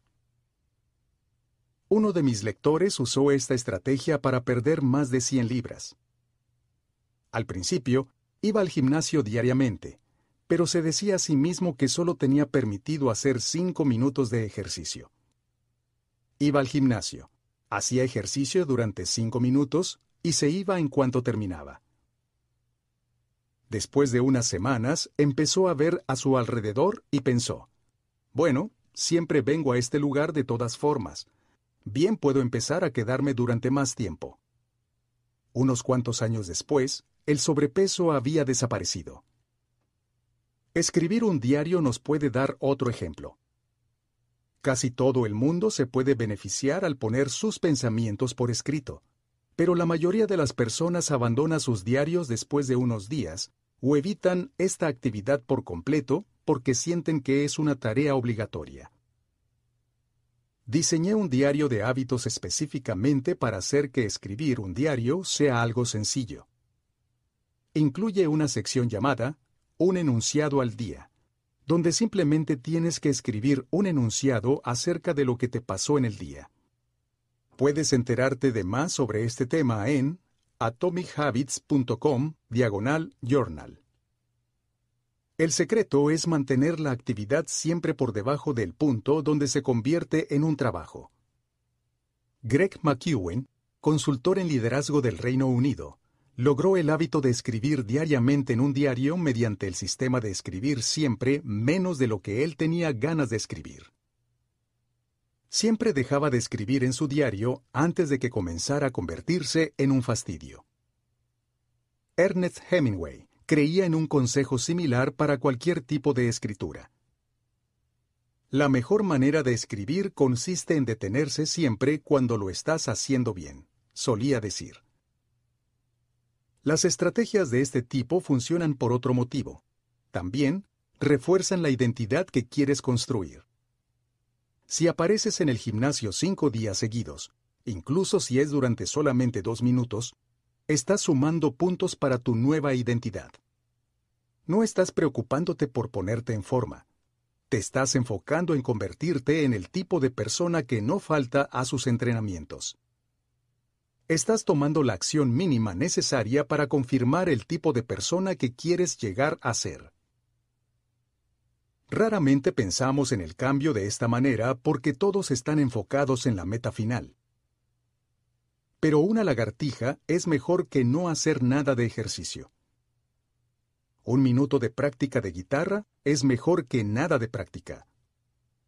Un minuto de lectura es mejor que nunca abrir un libro. Es mejor hacer menos de lo que te propusiste que no hacer nada. En algún momento, una vez que has establecido el hábito y estás cumpliendo diariamente con hacerlo, puedes empezar a combinar la regla de los dos minutos con una técnica que llamamos modelado de hábitos. De tal forma que puedas elevar tu hábito hasta la meta que te habías propuesto originalmente. Empieza por dominar los primeros dos minutos de la versión más sencilla de la conducta que quieres convertir en hábito. Luego, avanza hasta un paso intermedio y repite el proceso enfócate solamente en los primeros dos minutos hasta que domines esa etapa antes de avanzar al siguiente nivel. Finalmente, terminarás dominando el hábito que originalmente habías deseado desarrollar mientras sigues manteniendo tu atención donde debe estar, en los primeros dos minutos de la conducta. Hábito. Levantarse temprano todos los días. Fase 1. Llegar a casa a las 10 pm todas las noches. Fase 2. Apagar todos los aparatos TV, teléfono, etc. a las 10 pm todas las noches. Fase 3. Acostarse a las 10 pm en punto cada noche, leer un libro en la cama, platicar con tu pareja. Fase 4. Apagar las luces a las 10 pm en punto. Fase 5 Despertar a las 6 a.m. diariamente. Hábito. Volverse vegano. Fase 1. Empezar a comer verduras en cada comida. Fase 2. Dejar de comer animales con cuatro patas, vaca, cerdo, cordero, etc. Fase 3. Dejar de comer animales con dos patas, pollo, pavo, etc. Fase 4 Dejar de comer animales que no tengan patas, pescado, almejas, ostiones, etc. Fase 5.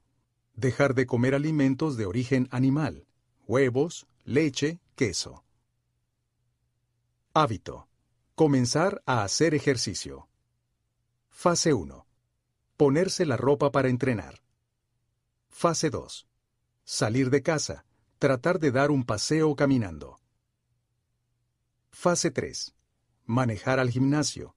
Hacer 5 minutos de ejercicio y salir del gimnasio. Fase 4. Hacer ejercicio durante 15 minutos por lo menos una vez a la semana. Fase 5. Hacer ejercicio tres veces por semana. Casi todas las metas importantes de la vida se pueden transformar en una conducta de dos minutos. Quiero vivir una vida larga y saludable. Mayor que. Necesito ponerme en forma. Mayor que. Necesito hacer ejercicio. Mayor que. Necesito ponerme mi ropa para entrenar. Quiero tener un matrimonio feliz. Mayor que. Necesito ser una buena pareja. Mayor que. Debo hacer algo cada día para hacer la vida de mi pareja más sencilla. Mayor que. Debo planear las comidas de la próxima semana. Cuando estés luchando para mantener un hábito, puedes usar la regla de los dos minutos. Es una manera sencilla de facilitar el desarrollo de hábitos. Resumen del capítulo. Los hábitos se pueden completar en unos cuantos segundos, pero siguen impactando nuestra conducta durante minutos e incluso horas después. Muchos hábitos ocurren en momentos decisivos, las elecciones que son como una letra y en un camino, y te pueden conducir ya sea en dirección de un día bueno o de un día completamente improductivo. La regla de los dos minutos establece, cuando empiezas un nuevo hábito, debe tomarte menos de dos minutos hacerlo. Entre más ritualices el principio de un proceso, más posibilidades hay de que acabes por alcanzar el estado de concentración profunda que se requiere para alcanzar grandes logros. Hay que estandarizar antes de optimizar. No se puede mejorar un hábito que no existe. Capítulo 14. Cómo hacer inevitables los buenos hábitos e imposibles los malos hábitos. Durante el verano de 1830, el escritor Víctor Hugo tenía que cumplir con una fecha de entrega casi imposible. Doce meses antes, el autor francés había prometido a su editor un nuevo libro. Pero en lugar de ponerse a escribir, se pasó todo ese año persiguiendo otros proyectos, atendiendo invitados y posponiendo el trabajo. Frustrado al ver esta situación, el editor respondió estableciendo una nueva fecha límite de entrega menos de seis meses después. El libro tenía que estar terminado en febrero de 1831. Hugo confeccionó un extraño plan para vencer su postergación. Reunió toda su ropa y le pidió a un asistente que la guardara dentro de un gran baúl. Se quedó sin nada más que un gran chal. Sin tener ningún tipo de ropa para salir de casa, tuvo que permanecer en su estudio donde escribió furiosamente durante el otoño e invierno de 1830. El jorobado de Nuestra Señora de París fue publicado dos semanas antes del plazo, el 14 de enero de 1831. La ironía de cuánto se parece esta historia a mi propio proceso de escritura no me pasa inadvertida. A pesar de que mi propia editora fue mucho más flexible y de que mi closet siempre se mantuvo lleno, yo también creí necesario ponerme en arresto domiciliario para terminar mi manuscrito. Algunas veces el éxito se trata menos de facilitar los buenos hábitos y más de dificultar los malos hábitos. Esta es una inversión de la tercera ley del cambio de conducta, hacerlo difícil. Si constantemente te encuentras luchando para cumplir con tus planes, entonces puedes tomar una página de Víctor Hugo y hacer tus malos hábitos más difíciles, creando lo que los psicólogos llaman un mecanismo de compromiso. Un mecanismo de compromiso es una elección que haces en el presente para controlar tus acciones en el futuro. Es una manera de asegurar tu conducta futura, atarte a los buenos hábitos y apartarte de los malos hábitos. Cuando Víctor Hugo pidió que encerraran su ropa para poder concentrarse en su escritura, estaba creando un mecanismo de compromiso. Esto también se refiere a lo que se llama el Pacto de Ulises, o el contrato de Ulises, llamado así por Ulises, el héroe de la Odisea, quien pidió a sus marineros que lo ataran al mástil del barco en el que viajaban para que pudiera escuchar el encantador canto de las sirenas, y evitar que éste lo obligara a dar vuelta al barco para tratar de llegar a ellas, y en su lugar acabar chocando contra las rocas. Ulises se dio cuenta de los beneficios de asegurar sus acciones futuras, mientras su mente estaba lúcida en lugar de esperar a ver a dónde lo podían llevar sus deseos del momento. Peter Ubel, de Ulises Strategy, The New Yorker, 11 de diciembre 2014. https dos puntos, diagonal diagonal, www.newyorker.com, diagonal business, diagonal currency, diagonal Ulises, guion, strategy, guion, self, guion, control. La estrategia de Ulises. Hay muchas formas de crear mecanismos de compromiso. Para evitar comer en exceso puedes comprar la comida en paquetes individuales en lugar de hacerlo en paquetes grandes. Puedes solicitar de manera voluntaria que te incluyan en la lista de jugadores no autorizados de casinos y sitios de póker por Internet para prevenir que apuestes en exceso en el futuro. Incluso he escuchado de atletas que tienen que alcanzar un peso determinado antes de una competencia, y para lograrlo dejan sus carteras en casa. Eso les asegura que no se sentirán tentados a comprar comida chatarra. Otro ejemplo es el de mi amigo y experto en formación de hábitos, Nir Eyal, quien adquirió un temporizador automático, que es un adaptador que se conecta entre el módem y el contacto eléctrico que le pasa corriente. Mi amigo programó el temporizador para que a las 10 de la noche se cortara la electricidad automáticamente y el módem se apagara. Cuando el Internet se apaga en su casa, todos saben que es hora de ir a la cama. Los mecanismos de compromiso son útiles porque permiten tomar ventaja de las buenas intenciones antes de que caigamos víctimas de la tentación. Siempre que estoy tratando de reducir las calorías que como, por ejemplo, le pido al mesero que divida mi comida en dos y empaque la mitad para llevar antes de que me sirvan la comida. Si espero hasta que la comida está servida y me digo a mí mismo, solo comeré la mitad, nunca funcionaría. La clave consiste en cambiar la tarea de tal forma que requiera más trabajo abandonar el buen hábito que empezar a realizarlo. Si te sientes motivado para entrenar y ponerte en forma, programa una sesión de yoga y págala por adelantado. Si estás emocionado acerca de un nuevo negocio que quieres emprender, Envía un correo electrónico a un empresario que respetes y organiza una llamada de asesoría. Cuando llegue el momento de actuar, la única manera de escapar será cancelar la reunión, lo cual requiere esfuerzo e incluso te puede costar dinero. Los mecanismos de compromiso aumentan las posibilidades de que hagas lo correcto en el futuro al provocar que los malos hábitos se vuelvan difíciles en el presente. Sin embargo, podemos mejorar esta opción.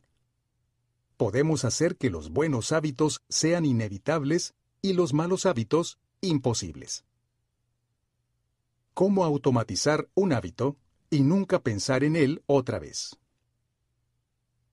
John Henry Patterson nació en Dayton, Ohio, en 1844. Pasó su infancia trabajando en la granja de su familia y haciendo turnos en el aserradero de su padre. Después de ir a la universidad en Dartmouth, Patterson regresó a Ohio y abrió una pequeña tienda de suministros para mineros de carbón. Parecía ser una buena oportunidad. La tienda tenía que enfrentar muy poca competencia y contaba con una buena cantidad de clientes regulares. De cualquier manera, Patterson tenía dificultades para ganar dinero. Fue entonces cuando se dio cuenta de que sus empleados le estaban robando.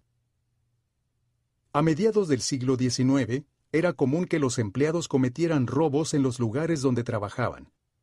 Los recibos se guardaban en un cajón abierto y podían alterarse o tirarse fácilmente. No había cámaras de video para vigilar la conducta de los empleados y no había computadoras para llevar registros de las transacciones. A menos que estuvieras dispuesto a rondar sobre tus empleados cada minuto del día o a realizar todas las transacciones tú mismo, era muy difícil evitar los robos. Mientras Patterson estaba meditando sobre su predicamento, se topó con el anuncio de un nuevo invento que se llamaba la caja registradora incorruptible de Ritty. Diseñada por otro residente de Dayton, James Ritty, era la primera caja registradora de la historia. La máquina automáticamente encerraba el dinero y los recibos que había dentro de ella al terminar cada transacción. Patterson compró dos por 50 dólares cada una.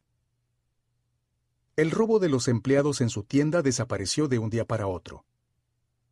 Durante los siguientes seis meses, el negocio de Patterson pasó de perder dinero a generar ganancias de 5 mil dólares, el equivalente a 100 mil dólares de hoy. Patterson estaba tan impresionado con la máquina que cambió de negocio. Compró los derechos del invento de Ritty y abrió la National Cash Register Company, Compañía Nacional de Cajas Registradoras. Diez años después, la nueva compañía contaba con más de mil empleados y estaba en camino de convertirse en uno de los negocios más exitosos de su tiempo. La mejor manera de terminar con un mal hábito es convertirlo en algo impráctico. Aumentar la tensión y la resistencia hasta que ya no se tenga la opción de actuar. Lo brillante de la solución de la caja registradora fue que automatizó la conducta ética al hacer el robo prácticamente imposible. En lugar de tratar de reemplazar a los empleados, la buena conducta se volvió automática. Algunas acciones, como instalar una caja registradora, rinden frutos una y otra vez. Estas opciones que se toman una sola vez en la vida requieren un poco de esfuerzo al principio, pero luego adquieren valor agregado con el tiempo. Me siento fascinado por la idea de que una decisión única pueda dar beneficios una y otra vez. Por ello encuesté a mis lectores para averiguar cuáles eran las acciones que habían realizado una sola vez, pero que los habían conducido a desarrollar los mejores hábitos a largo plazo. La siguiente tabla muestra algunas de las respuestas más populares. Acciones que se realizan una sola vez en la vida y que garantizan el desarrollo de buenos hábitos. Nutrición. Adquiere un filtro que limpie el agua que usas para beber. Usa platos más pequeños para reducir la ingesta calórica. Felicidad. Adopta un perro. Cámbiate a un vecindario amigable, tranquilo y sociable. Sueño. Compra un buen colchón. Pon cortinas que bloqueen el paso de luz. Saca la TV de tu recámara. Salud en general. Aplícate todas las vacunas. Cómprate zapatos de alta calidad que eviten los dolores de espalda. Cómprate una silla con soporte para la espalda o un escritorio de pie. Productividad. Cancela tu suscripción a correos electrónicos publicitarios. Apaga las notificaciones y pon los chats grupales en modo de silencio. Pon tu celular en modo de silencio. Utiliza filtros de correo electrónico para limpiar tu cuenta de entrada. Elimina los juegos y las aplicaciones de redes sociales de tu teléfono. Finanzas. Inscríbete a un plan automático de ahorros. Activa los sistemas de pagos automáticos. Cancela el servicio de televisión por cable. Averigua maneras de reducir las tarifas de los servicios podría apostar que si cualquier persona promedio realizara simplemente la mitad de estas acciones una vez en la vida, aun si no le dedicara otro pensamiento al desarrollo de sus hábitos, se encontraría viviendo una mejor vida dentro de un año. Estas acciones de una sola vez en la vida son una manera directa de aplicar la tercera ley del cambio de conducta. Estas acciones facilitan el buen dormir, la alimentación saludable, la productividad, el ahorro y, en general, una vida mejor. Por supuesto, hay muchas formas de automatizar los buenos hábitos y de eliminar los malos. Típicamente, puedes poner la tecnología a tu servicio. La tecnología puede transformar las acciones que antes eran difíciles, fastidiosas y complicadas y convertirlas en conductas que son sencillas, indoloras y simples. La tecnología es una manera confiable y efectiva de garantizar una conducta apropiada. Esto es particularmente útil para conductas que ocurren con tan poca frecuencia que es poco probable que se conviertan en habituales. Las cosas que tienes que hacer solamente una vez al mes o al año, como revisar y balancear tu portafolio de inversión, no se repiten con suficiente frecuencia como para convertirse en hábitos. Por lo tanto, resulta bastante beneficioso hacer que la tecnología te recuerde lo que tienes que hacer. Otros ejemplos incluyen Medicina. Puedes programar tus visitas al médico y definir recordatorios automáticos. Finanzas personales. Los empleados pueden ahorrar para el retiro mediante descuentos automáticos de su nómina. Cocina. Puedes solicitar que un servicio de entregas haga las compras de alimentos por ti. Productividad. La navegación por las redes sociales puede eliminarse con un bloqueador de sitios web. Cuando automatizas una gran parte de tu vida cotidiana, puedes dedicar tu tiempo y esfuerzo a las tareas que las computadoras no pueden realizar todavía. Cada hábito que ponemos en manos de la tecnología libera tiempo y energía para que los pongamos al servicio de nuestra siguiente etapa de crecimiento. Como el matemático y filósofo Alfred Whitehead escribió, La civilización avanza al aumentar el número de operaciones que podemos realizar sin tener que pensar en ellas. Por supuesto, el poder de la tecnología también puede jugar en nuestra contra. Ver en exceso la pantalla se convierte en un hábito porque cuesta más trabajo dejar de verla que continuar viéndola. En lugar de necesitar que oprimas un botón para avanzar al siguiente episodio, Netflix y YouTube siguen reproduciendo capítulos automáticamente para ti. Todo lo que necesitas para seguir viendo es mantener los ojos abiertos. La tecnología crea un nivel de conveniencia que te permite actuar para complacer tus más mínimos caprichos y deseos. Ante la menor manifestación de hambre, puedes ordenar comida que te será entregada directamente en tu puerta. Ante la menor seña de aburrimiento, te puedes extraviar en el vasto espacio de las redes sociales. Cuando el esfuerzo requerido para actuar según tus deseos equivale a cero de manera efectiva, puedes caer presa de cualquier impulso que se presente en un momento dado.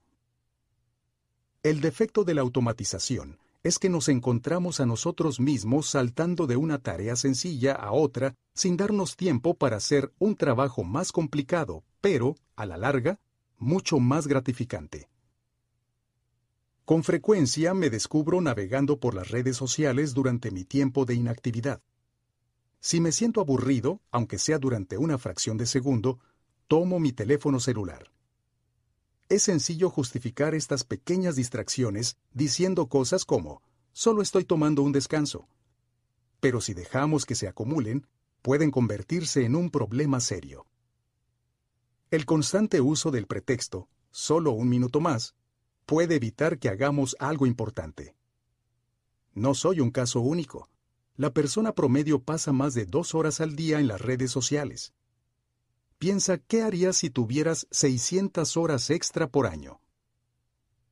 El año durante el cual estuve escribiendo mi libro, experimenté con una estrategia de gestión de tiempo. Cada lunes mi asistente reseteaba las contraseñas de mis cuentas de redes sociales. Esto me permitía trabajar toda la semana sin distracciones. Los viernes, ella me enviaba las contraseñas. De esa forma tenía todo el fin de semana para disfrutar lo que me ofrecían las redes sociales hasta el siguiente lunes, cuando mi asistente volvía a cambiar las contraseñas. Si no cuentas con un asistente, pídele a un amigo o a un miembro de tu familia que te ayude a seguir esta estrategia cambiando tus contraseñas cada semana. Una de las sorpresas más grandes fue lo rápido que me adapté a hacer esto. Durante la primera semana en que estuve aislado de las redes sociales, me di cuenta de que no necesitaba revisarlas tan frecuentemente como lo había estado haciendo, y ciertamente no necesitaba revisarlas a diario. Lo que había estado pasando era que la facilidad para tener acceso a ellas se había convertido en una opción accesible. Una vez que eliminé esa golosina mental de mi ambiente, fue mucho más fácil alimentar mi mente con material saludable. Cuando la automatización trabaja a tu favor, puede convertir tus buenos hábitos en inevitables y tus malos hábitos en imposibles. Es la mejor manera de garantizar tu comportamiento futuro en lugar de confiar en tu fuerza de voluntad del momento. Al utilizar mecanismos de compromiso, decisiones estratégicas de una sola ocasión y tecnología, puedes crear un ambiente de inevitabilidad, un espacio donde los buenos hábitos no son únicamente un resultado que esperas alcanzar, sino un resultado que está virtualmente garantizado de antemano. Resumen del capítulo. La inversión de la tercera ley del cambio de conducta es hacerlo difícil. Un mecanismo de compromiso es una elección que haces en el presente para garantizar un mejor comportamiento en el futuro.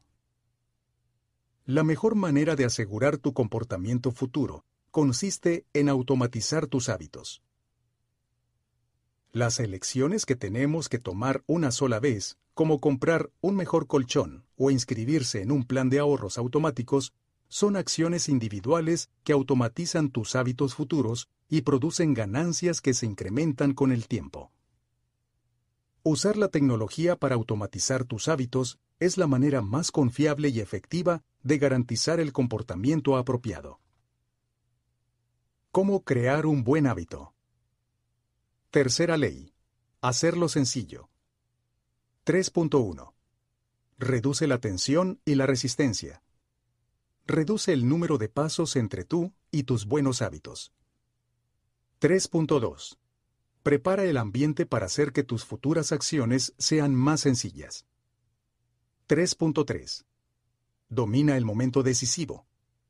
Optimiza las pequeñas elecciones que producen un impacto mayúsculo. 3.4. Usa la regla de los dos minutos. Simplifica tus hábitos hasta que puedan realizarse en dos minutos o menos. 3.5. Automatiza tus hábitos. Invierte en tecnología y en compras de una sola ocasión que aseguren tu conducta futura. ¿Cómo eliminar los malos hábitos? Inversión de la tercera ley. Hacerlo difícil. 3.6. Incrementa la resistencia y la tensión. Aumenta el número de pasos entre tú y tus malos hábitos. 3.7. Usa un mecanismo de compromiso. Limita tus elecciones futuras solamente a aquellas que te beneficien. Puedes bajar e imprimir una versión de esta tabla en atomichabbits.com diagonal sheet sheet. C-H-E-A-T S-H-E-E-T. Hola, gracias por escuchar el audiolibro. Recuerda seguir nuestro canal aquí en la plataforma. Hemos preparado un gráfico del libro, con los puntos clave y las ideas principales del autor. Haz clic en el enlace gráfico del libro, en la descripción ahora, y accede a un material ilustrado con pasos simples y fáciles, para que sepas todo sobre el libro en minutos.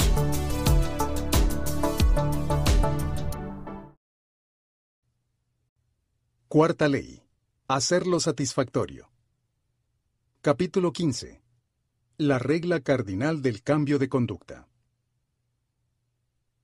En la segunda mitad de la década de 1990, un servidor público del sector salud llamado Stephen Luby dejó su pueblo natal en Omaha, Nebraska, y se compró un boleto de ida a Karachi, Pakistán.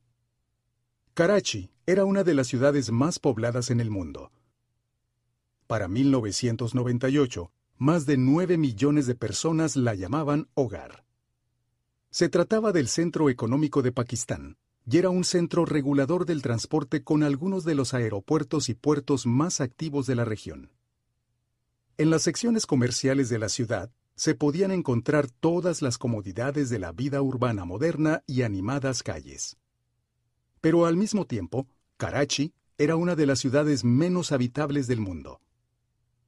Más del 60% de los residentes de Karachi vivían en asentamientos ilegales y barrios marginales. Estos vecindarios densamente poblados estaban llenos de casas improvisadas construidas con viejos cartones, bloques de hormigón y otros materiales de desecho. No había servicio de limpia ni de recolección de basura. Carecían de cableado eléctrico y de agua potable. En época de secas, las calles eran una combinación de polvo y basura. En época de lluvias, se convertían en fosos lodosos de aguas negras. Las colonias de mosquitos florecían en los charcos de agua estancada y los niños jugaban en medio de la basura. Estas condiciones insalubres fomentaban el desarrollo de todo tipo de enfermedades. Las fuentes contaminadas de agua provocaban epidemias de diarrea, vómito y dolor abdominal. Casi un tercio de los niños que vivían ahí sufrían desnutrición. Con tanta gente hacinada en un espacio tan pequeño, las infecciones por virus y bacterias se esparcían rápidamente. Justamente esta crisis de salud pública era lo que había llevado a Stefan Luby a Pakistán.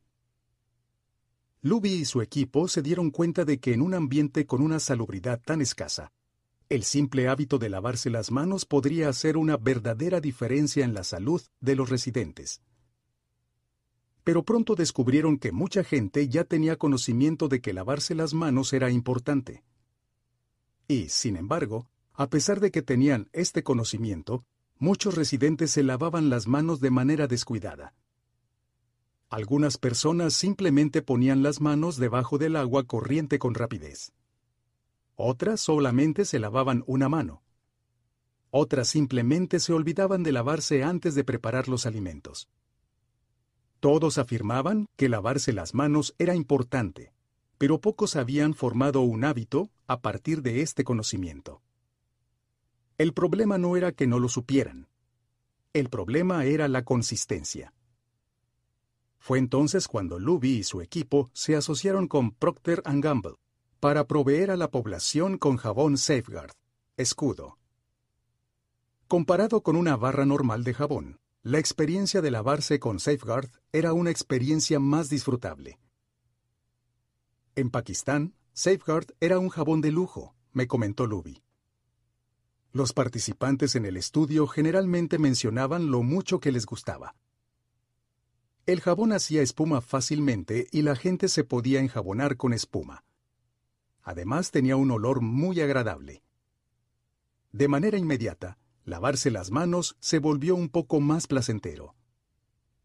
Me parece que la meta de la publicidad de lavarse las manos no consiste en lograr un cambio de conducta, sino en adoptar un hábito, dijo Luby.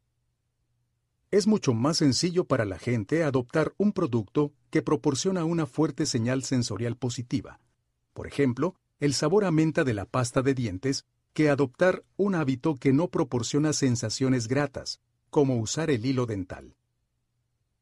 El equipo de mercadotecnia de Procter ⁇ Gamble habló acerca de hacer del lavado de manos una experiencia positiva. En el transcurso de unos meses, los investigadores vieron una rápida mejoría en la salud de los niños del vecindario. La tasa de diarrea disminuyó 52%, la neumonía 48% y el impétigo, una infección bacterial de la piel, un 35%. Los efectos a largo plazo fueron incluso mejores. Regresamos a algunas de las casas en Karachi seis años después, me contó Luby. Más del 95% de las familias a las que se les regaló el jabón y se les animó a lavarse las manos ya tenían un lugar destinado a este fin con jabón y agua disponible cuando nuestro equipo fue de visita. No le habíamos dado nada de jabón al grupo intervenido durante los últimos cinco años. Pero durante la investigación, ellos se acostumbraron a lavarse las manos y mantuvieron la práctica con el paso de los años. Este es un poderoso ejemplo de la cuarta ley del cambio de conducta, hacerlo satisfactorio. Somos más proclives a repetir una conducta cuando la experiencia es satisfactoria. Esto es completamente lógico. Los sentimientos de placer, incluso aquellos que son menores como lavarse las manos con un jabón que huele bien y hace mucha espuma, son señales que le indican al cerebro. Esto se siente bien, Haz esto de nuevo la próxima vez. El placer le enseña a nuestro cerebro que una conducta vale la pena ser recordada y repetida. Podemos usar como ejemplo la historia de la goma de mascar. La goma de mascar se había vendido comercialmente durante el siglo XIX, pero no fue hasta que Wrigley se lanzó al negocio en 1891 cuando mascarla se convirtió en un hábito a escala mundial. Las primeras versiones de la goma de mascar fueron hechas con resina sin sabor, masticables, pero no sabrosas.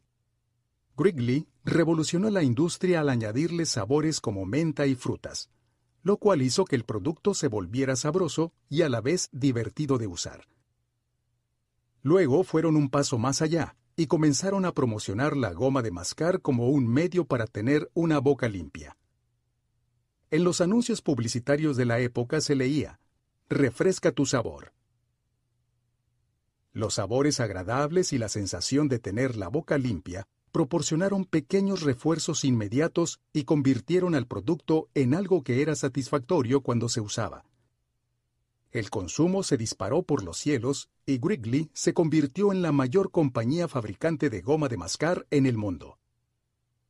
La pasta de dientes tuvo una trayectoria semejante. Los fabricantes disfrutaron de un gran éxito cuando añadieron sabores como menta, hierbabuena y canela a sus productos. Estos sabores no mejoraban la efectividad de la pasta de dientes.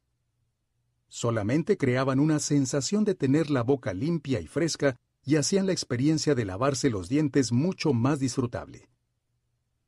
Mi esposa, de hecho, dejó de usar la pasta de dientes Sensodine, porque no le gustaba el sabor que le dejaba en la boca al terminar de lavarse.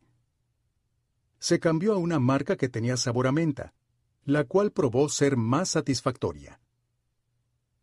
De manera contraria, si una experiencia no es satisfactoria, tenemos pocas razones para repetirla. En el curso de mi investigación me topé con la historia de una mujer que tenía un pariente narcisista que le resultaba insoportable. En un intento por pasar menos tiempo con este egomaníaco, ella actuaba de manera tan poco interesante y aburrida como era posible cuando él estaba cerca. Después de algunos encuentros, él empezó a evitarla a ella porque le parecía anodina.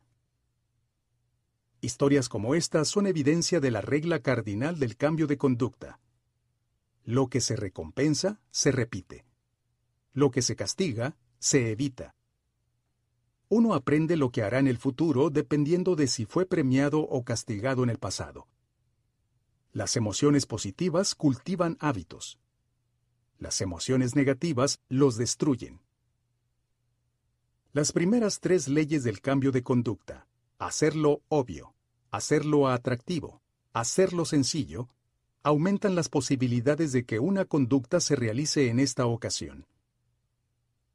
La cuarta ley del cambio de conducta, hacerlo satisfactorio, aumenta las posibilidades de que una conducta se repita en la siguiente ocasión. Esto completa el ciclo de los hábitos. Pero hay un truco. No estamos buscando cualquier tipo de satisfacción. Estamos buscando satisfacción inmediata. La discrepancia entre las recompensas inmediatas y las recompensas retardadas. Imagina que eres un animal deambulando por las planicies de África, una jirafa o un elefante o un león. En un día dado, la mayoría de tus decisiones tienen un impacto inmediato. Siempre estás pensando qué comer o dónde dormir o cómo evitar a un depredador. Estás constantemente enfocado en el presente y el futuro cercano. Vives en lo que los científicos llaman sistema de retorno inmediato porque tus acciones producen resultados claros e inmediatos. Ahora regresa a tu estado humano. En la sociedad moderna muchas de las elecciones que haces no te beneficiarán de manera inmediata. Si haces un buen trabajo, recibirás un cheque con tu pago unas semanas después. Si haces ejercicio hoy, quizá logres eliminar el sobrepeso el año entrante. Si ahorras ahora, quizá logres reunir suficiente capital para tu retiro dentro de algunas décadas. Vives en lo que los científicos llaman un sistema de retorno retardado, porque puedes trabajar durante años antes de que tus acciones produzcan el resultado buscado. El cerebro humano no evolucionó para la vida en un sistema de retorno retardado. los restos más antiguos del hombre moderno, conocido como Homo sapiens, tienen aproximadamente 200.000 años. Estos fueron los primeros seres humanos que tuvieron un cerebro relativamente similar al nuestro. En particular, el neocórtex, la región más desarrollada y nueva de nuestro cerebro, la responsable de las funciones cerebrales más complejas como el lenguaje, era casi del mismo tamaño hace 200.000 años que ahora. Actualmente estamos caminando por ahí con el mismo hardware que nuestros ancestros paleolíticos. Fue recientemente, durante los últimos 500 años aproximadamente, que la sociedad cambió y adoptó de manera predominante un sistema de retorno retardado. El cambio a un ambiente de retorno retardado probablemente comenzó alrededor del advenimiento de la agricultura hace 10.000 años, cuando los agricultores empezaron a plantar cultivos en previsión de una cosecha meses después. Sin embargo, no fue hasta los últimos siglos cuando nuestras vidas se llenaron de opciones de retraso en el retorno, planificación de carrera, planificación de jubilación, planificación de vacaciones y todo lo demás que ocupan nuestros calendarios. Comparada con la edad del cerebro, la sociedad moderna es realmente nueva. Durante los últimos 100 años hemos visto el surgimiento del automóvil, el avión, la televisión, la computadora personal, el Internet, el teléfono inteligente y Beyoncé. El mundo ha cambiado mucho en años recientes, pero la naturaleza humana ha cambiado mucho menos. Igual que los otros animales en la sabana africana, nuestros ancestros pasaban sus días protegiéndose de graves peligros, asegurando su siguiente alimento y buscando refugio de las tormentas. Tiene sentido que se le diera un valor tan alto a la gratificación instantánea. El futuro distante es un factor que preocupaba mucho menos y después de miles de generaciones sumergidas en un sistema de retorno inmediato, nuestros cerebros humanos evolucionaron de tal manera que preferimos los resultados rápidos sobre aquellos que llegan a largo plazo. Los economistas de la conducta se refieren a esta tendencia como inconsistencia temporal. En otras palabras, la manera en que nuestro cerebro evalúa las recompensas es consistente a través del tiempo. La inconsistencia temporal también recibe el nombre de descuento hiperbólico. Tú valoras el presente más que el futuro. Por lo regular, esta tendencia nos resulta bastante útil. Una recompensa que es segura en este momento típicamente es más valiosa que una mera posibilidad en el futuro.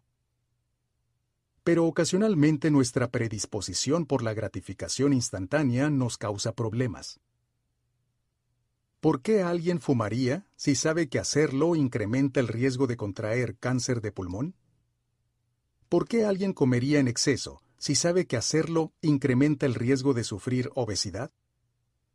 ¿Por qué alguien tendría relaciones sexuales sin protección si sabe que ello puede tener como resultado una enfermedad de transmisión sexual? Una vez que entiendes cómo nuestro cerebro prioriza las recompensas, las respuestas se hacen más claras las consecuencias de los malos hábitos son retardadas mientras las recompensas son inmediatas.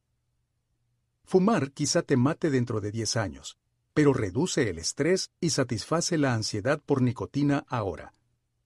Comer en exceso es dañino a largo plazo, pero apetecible en este momento. El sexo, ya sea seguro o no, nos proporciona placer inmediato. La enfermedad, si ocurre, no aparecerá sino hasta dentro de varios días o incluso años. Cada hábito produce resultados múltiples con el paso del tiempo. Desafortunadamente, estos resultados por lo regular están mal alineados. Con nuestros malos hábitos, el resultado inmediato usualmente se siente bien, pero el resultado último se siente mal. Con los buenos hábitos sucede lo contrario. El resultado inmediato no se disfruta, pero el resultado último sí se siente bien. El economista francés, Frédéric Bastiat, explicaba el problema con claridad cuando escribió, Casi siempre sucede que cuando la consecuencia inmediata es favorable, las consecuencias posteriores son desastrosas y viceversa. Por lo regular, entre más dulce es la primera fruta que produce un hábito, más amargas son las frutas que llegan posteriormente. Dicho con otras palabras, los costos de tus buenos hábitos se dan en el presente. Los costos de tus malos hábitos se darán en el futuro. La tendencia de nuestro cerebro a priorizar el momento presente significa que no puedes confiar en las buenas intenciones. Cuando haces un plan para perder peso, escribir un libro o aprender un idioma, en realidad estás haciendo planes para tu ser futuro. Y cuando contemplas lo que quieres que sea tu vida en el futuro, es fácil ver el valor de realizar acciones que te traerán beneficios a largo plazo. Todos queremos mejores vidas para nosotros en el futuro. Sin embargo, cuando llega el momento de las decisiones, por lo regular la gratificación inmediata prevalece. Ya no estás tomando una decisión para el futuro tú, ese que sueña con estar en forma o con ser rico o más feliz. Estás haciendo una elección para el tú presente, ese que quiere estar satisfecho, mimado y entretenido. Como regla general, entre más placer inmediato obtengas a partir de una acción, más debes cuestionarte si dicha acción está alineada con tus metas a largo plazo. Esto también puede desviar nuestro poder de decisión. El cerebro sobreestima el peligro de algo que parece una amenaza inmediata, pero que es casi imposible que ocurra en realidad. El avión estrellándose durante una pequeña turbulencia, un ladrón entrando a tu casa cuando estás solo, un terrorista haciendo estallar el autobús en el que viajas. Por el contrario, el cerebro subestima lo que parece ser una amenaza distante, pero que es muy probable que ocurra en realidad. La constante acumulación de grasa debido al exceso de comida. Un gradual deterioro de los músculos debido a que permanecemos sentados mucho tiempo. La lenta acumulación de desorden cuando no haces la limpieza. Ahora que contamos con un mejor entendimiento de lo que causa que nuestro cerebro repita algunos comportamientos y evite otros, actualicemos la regla cardinal del cambio de conducta. Lo que es recompensado de manera inmediata se repite. Lo que es castigado de manera inmediata se evita. Nuestra preferencia por la gratificación instantánea revela una importante verdad acerca del éxito. Debido a nuestra naturaleza, la mayoría de las personas se pasarán todo el día persiguiendo pequeñas dosis de satisfacción inmediata. El camino menos transitado es el camino de la gratificación retardada. Si estás dispuesto a esperar por las recompensas, enfrentarás menos competencia y, en muchas ocasiones, una recompensa mayor. Como dice el dicho, el último kilómetro es el menos concurrido. Esto es precisamente lo que ha demostrado la investigación. La gente mejor dotada para posponer la gratificación obtiene calificaciones superiores en las pruebas para ingresar a la universidad. Es menos proclive a tener problemas de abuso de sustancias. Tiene menos probabilidades de padecer obesidad. Es capaz de ofrecer mejores respuestas al estrés y posee habilidades sociales superiores. Todos hemos experimentado esto como parte de nuestra vida. Si pospones el ver televisión y terminas la tarea, generalmente aprendes más y obtienes mejores calificaciones. Si no compras postres y frituras en la tienda, generalmente comerás algo más saludable cuando llegues a casa. En algún momento, el éxito en cualquier campo requiere que ignores una recompensa inmediata en favor de una recompensa retardada. Aquí está el problema. La mayoría de la gente sabe que posponer la gratificación es la opción más sabia. Todos quieren los beneficios que acarrean los buenos hábitos, ser saludables, productivos, vivir en paz. Pero estos resultados rara vez están presentes en nuestra mente en los momentos decisivos. Afortunadamente, es posible entrenarnos para aprender a posponer la gratificación pero necesitamos trabajar en el sentido de la naturaleza humana en lugar de ir contra ella. La mejor manera de hacer esto es añadir un poco de placer inmediato a los hábitos que nos brindarán recompensas a la larga y un poco de dolor inmediato a los hábitos que no nos traen recompensas. ¿Cómo convertir la gratificación instantánea en ventaja?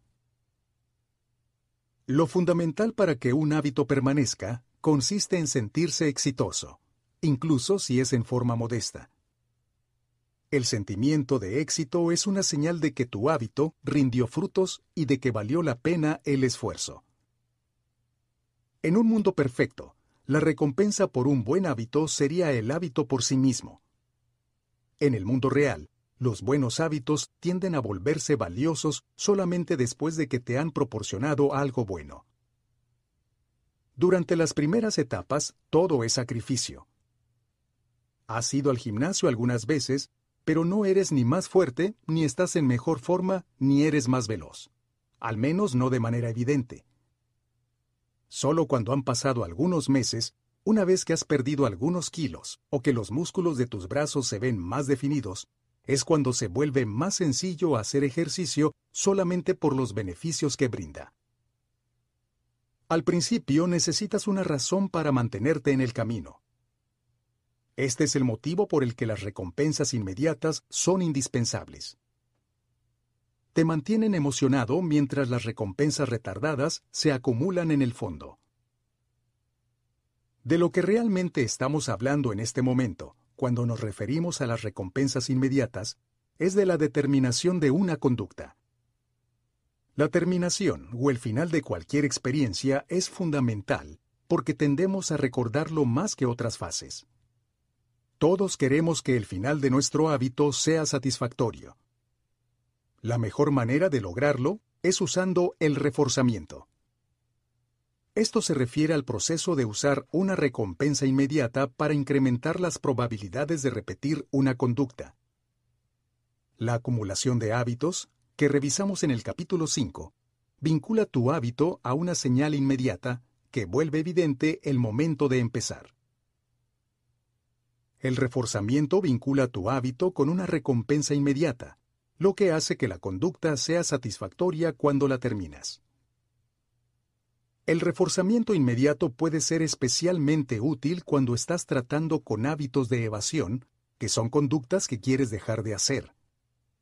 Puede ser desafiante mantener hábitos como nada de compras frívolas o nada de alcohol durante este mes, porque nada sucede cuando evitas los tragos de la hora feliz o dejas de comprar un par de zapatos. Puede ser difícil sentirse satisfecho cuando no hay acción en primer lugar todo lo que estás haciendo es resistir la tentación y no hay nada satisfactorio en ello.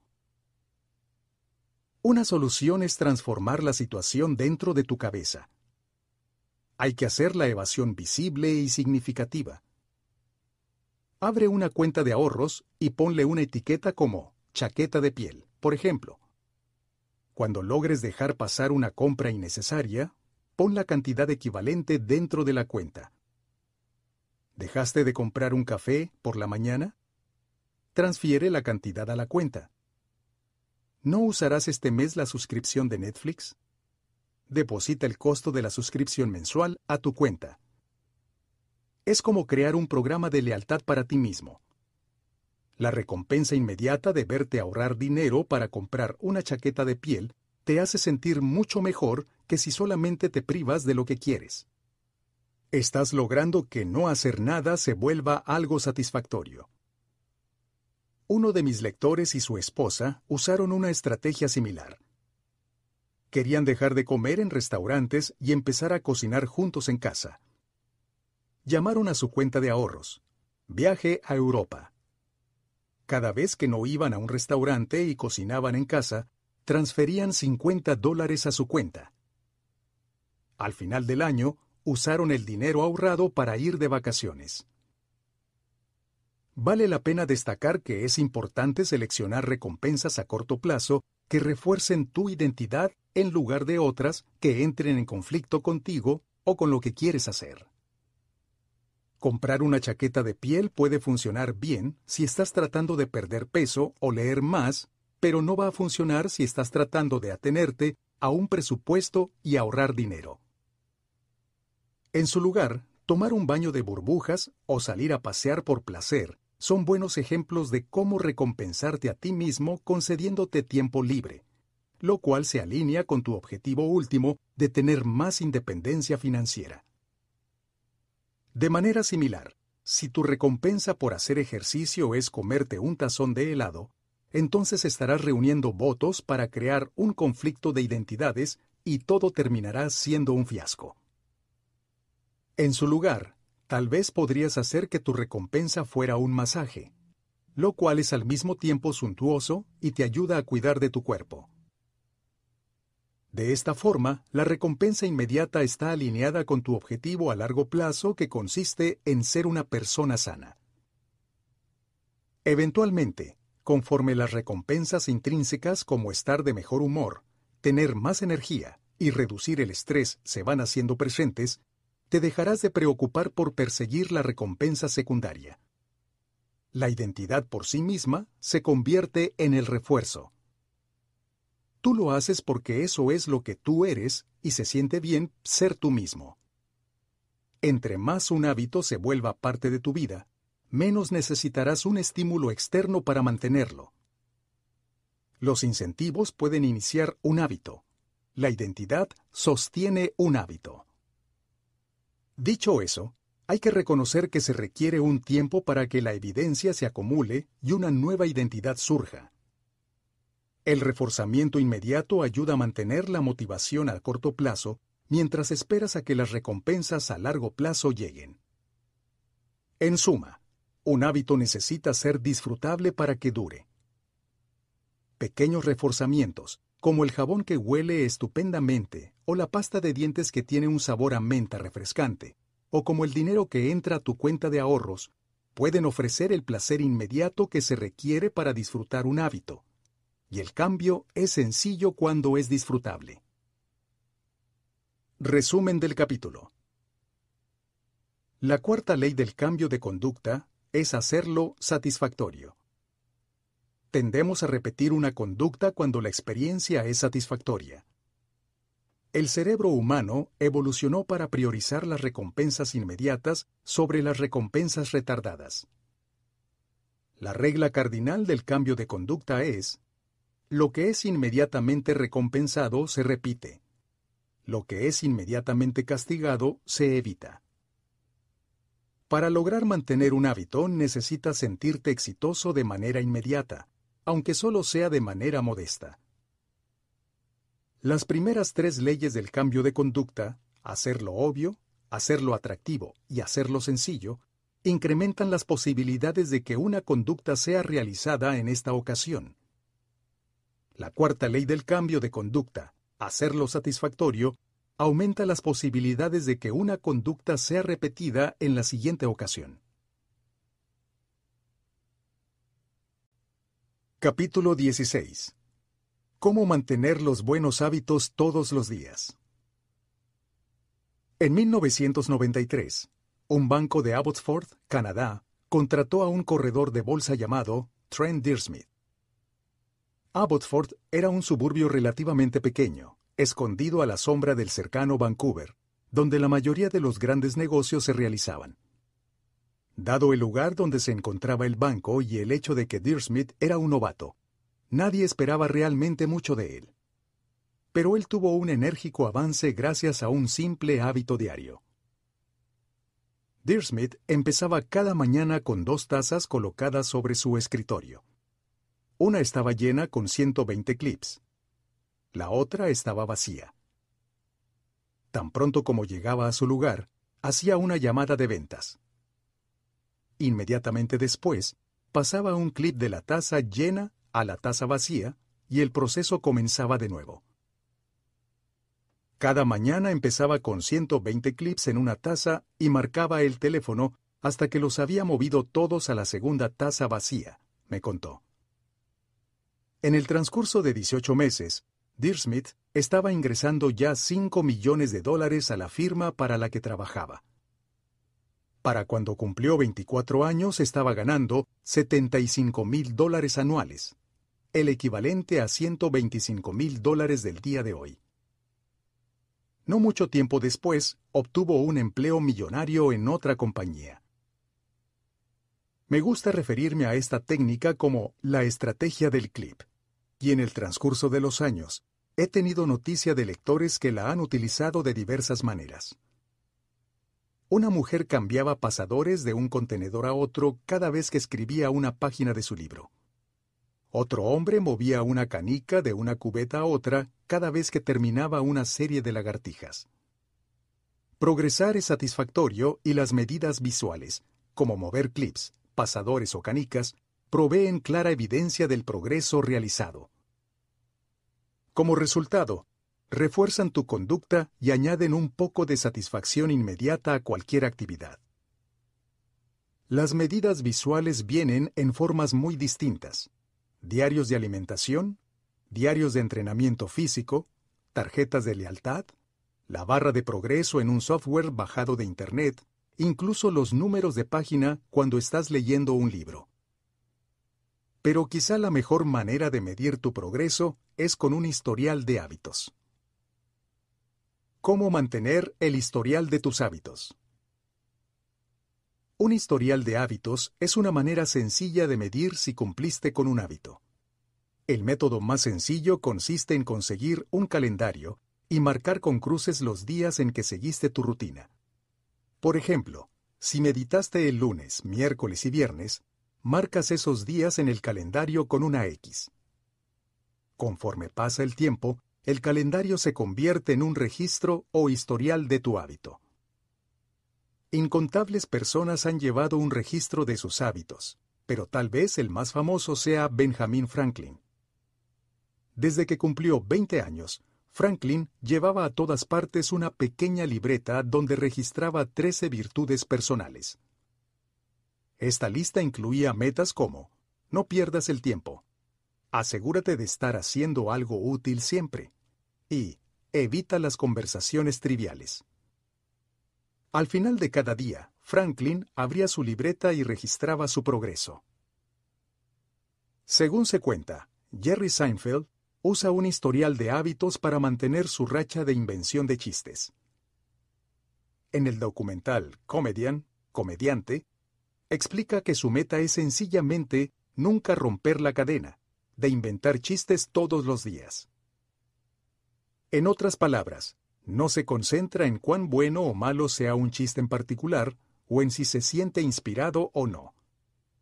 Él simplemente se enfoca en ponerse a trabajar todos los días y añadir algo a su cadena de chistes. Nunca romper la cadena. Es un mantra muy poderoso.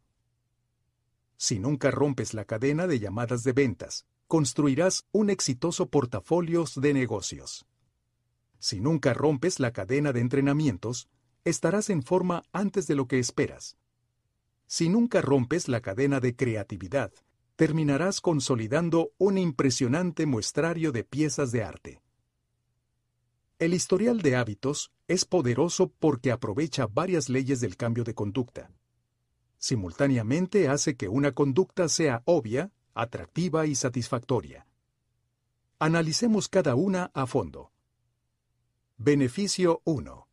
El historial de hábitos es obvio. Registrar tu acción más reciente crea un disparador que puede iniciar tu siguiente acción. El historial de hábitos naturalmente construye una serie de señales visuales, como la cadena de X en tu calendario o la lista de comidas en tu diario de alimentación. Cuando observes el calendario y veas la cadena, te acordarás de realizar la acción nuevamente. La investigación científica ha demostrado que las personas que llevan un registro de su progreso para alcanzar metas como perder peso, dejar de fumar y reducir la presión arterial, son más proclives a mejorar que aquellas que no lo hacen. Un estudio que involucró a más de 1.600 personas descubrió que aquellas que mantuvieron un diario de alimentación perdieron hasta el doble de peso que las personas que no llevaron un registro. El mero acto de registrar una conducta puede motivar el deseo de cambiar. El historial de hábitos también te ayuda a ser honesto. La mayoría de nosotros tenemos una visión distorsionada de nuestro comportamiento. Pensamos que actuamos mejor de lo que realmente lo hacemos. La medición te ofrece una manera de superar la miopía que no nos permite apreciar nuestro comportamiento y te permite reconocer lo que realmente está sucediendo. Una mirada a los clips que hay en los contenedores e inmediatamente te darás cuenta de cuánto trabajo has estado invirtiendo. Cuando la evidencia está justo frente a ti, es menos probable que te mientas a ti mismo. Beneficio 2. El historial de hábitos es atractivo. La forma más efectiva de motivación es el progreso. Cuando recibimos una señal que indica que estamos avanzando, nos sentimos motivados para continuar el camino. De esta manera, el historial de hábitos puede tener un efecto adictivo en la motivación. Cada pequeño triunfo alimenta tu deseo de alcanzar la meta final. Esto puede ser particularmente poderoso durante un mal día. Cuando te sientes desanimado, es fácil olvidar todo el progreso que has hecho hasta ese momento. El historial de hábitos te proporciona evidencia visual del esfuerzo que has hecho, un recordatorio sutil de lo lejos que has llegado. Además, el recuadro vacío que ves cada mañana puede motivarte a iniciar el hábito de nuevo porque no quieres interrumpir el progreso al romper la cadena. Beneficio 3. El historial de hábitos es satisfactorio. Este es el beneficio más crucial de todos. Llevar un historial de los logros puede ser una recompensa por sí mismo. Resulta satisfactorio poner una marca junto a cada actividad concluida en tu lista de pendientes. También lo es completar una entrada en tu diario de entrenamiento o poner una X en tu calendario.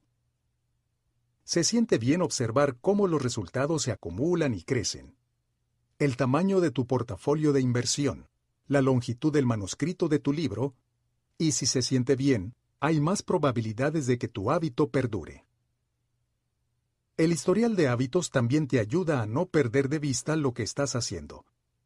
Tu concentración se centra más en el proceso que en el resultado.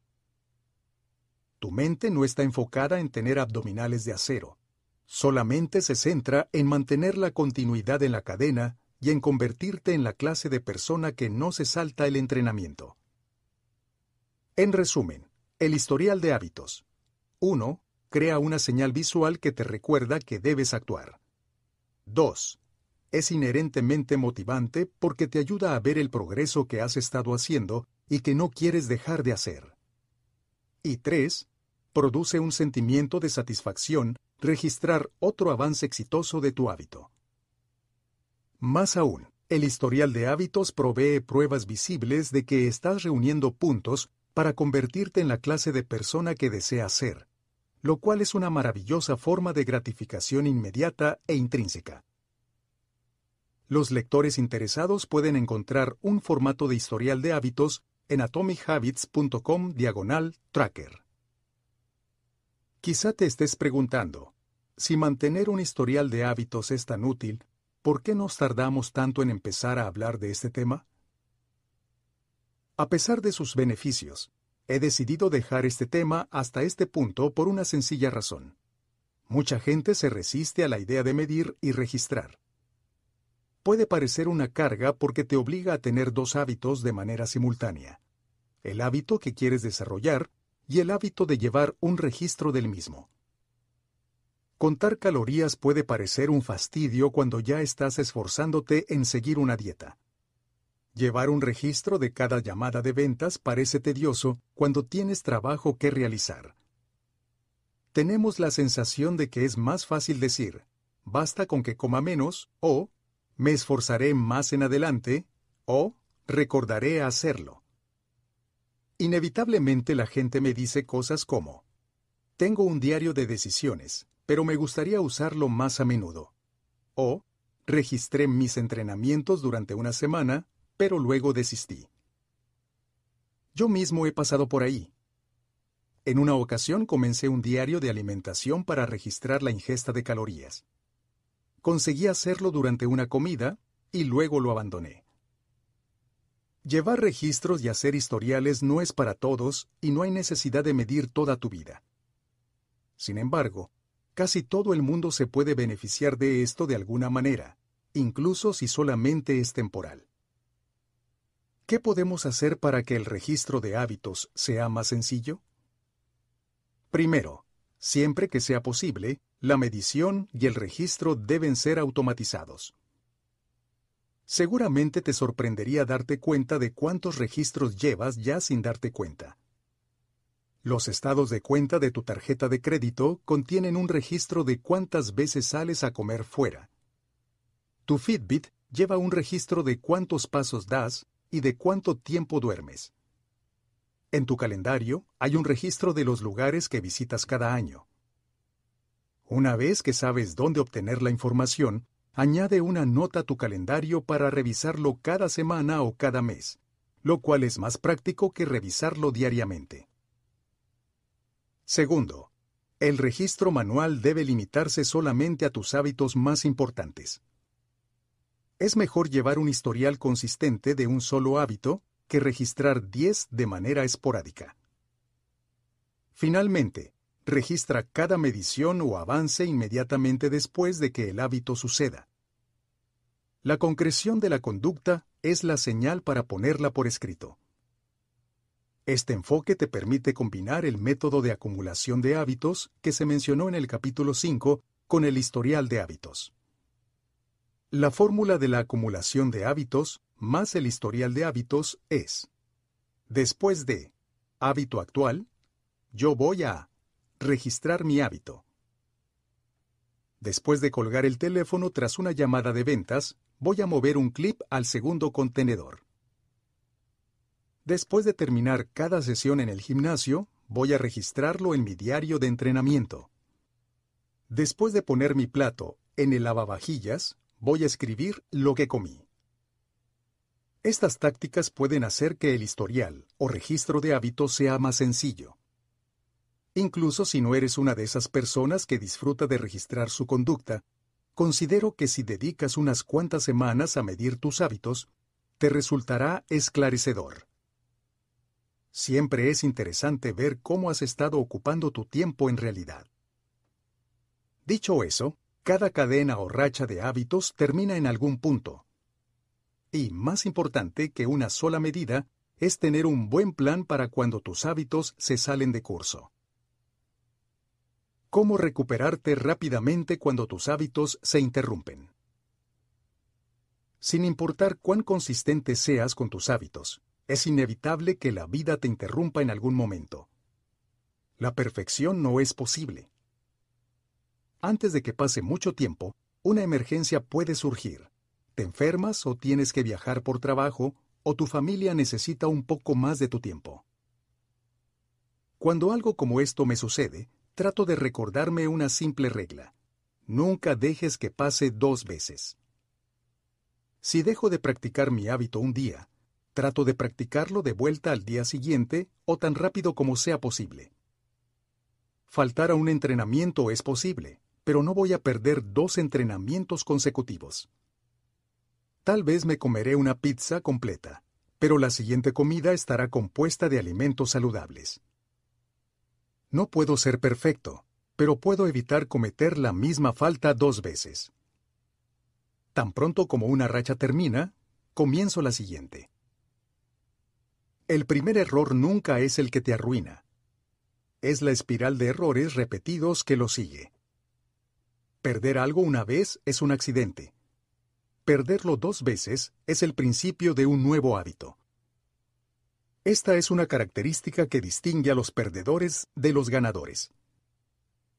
Cualquiera puede tener un mal desempeño, un mal entrenamiento, un mal día de trabajo. Pero cuando la gente exitosa falla, se recupera rápidamente. Interrumpir un hábito no importa, siempre y cuando la recuperación ocurra rápido.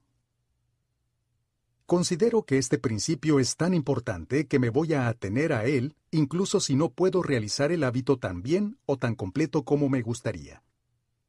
Muy a menudo caemos en un ciclo de todo o nada con relación a nuestros hábitos.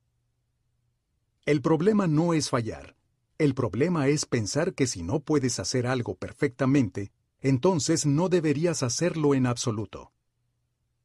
No te das cuenta de cuán valioso es al menos presentarse cuando tienes un día malo o muy ocupado. Los días perdidos te dañan más de lo que los días exitosos te ayudan.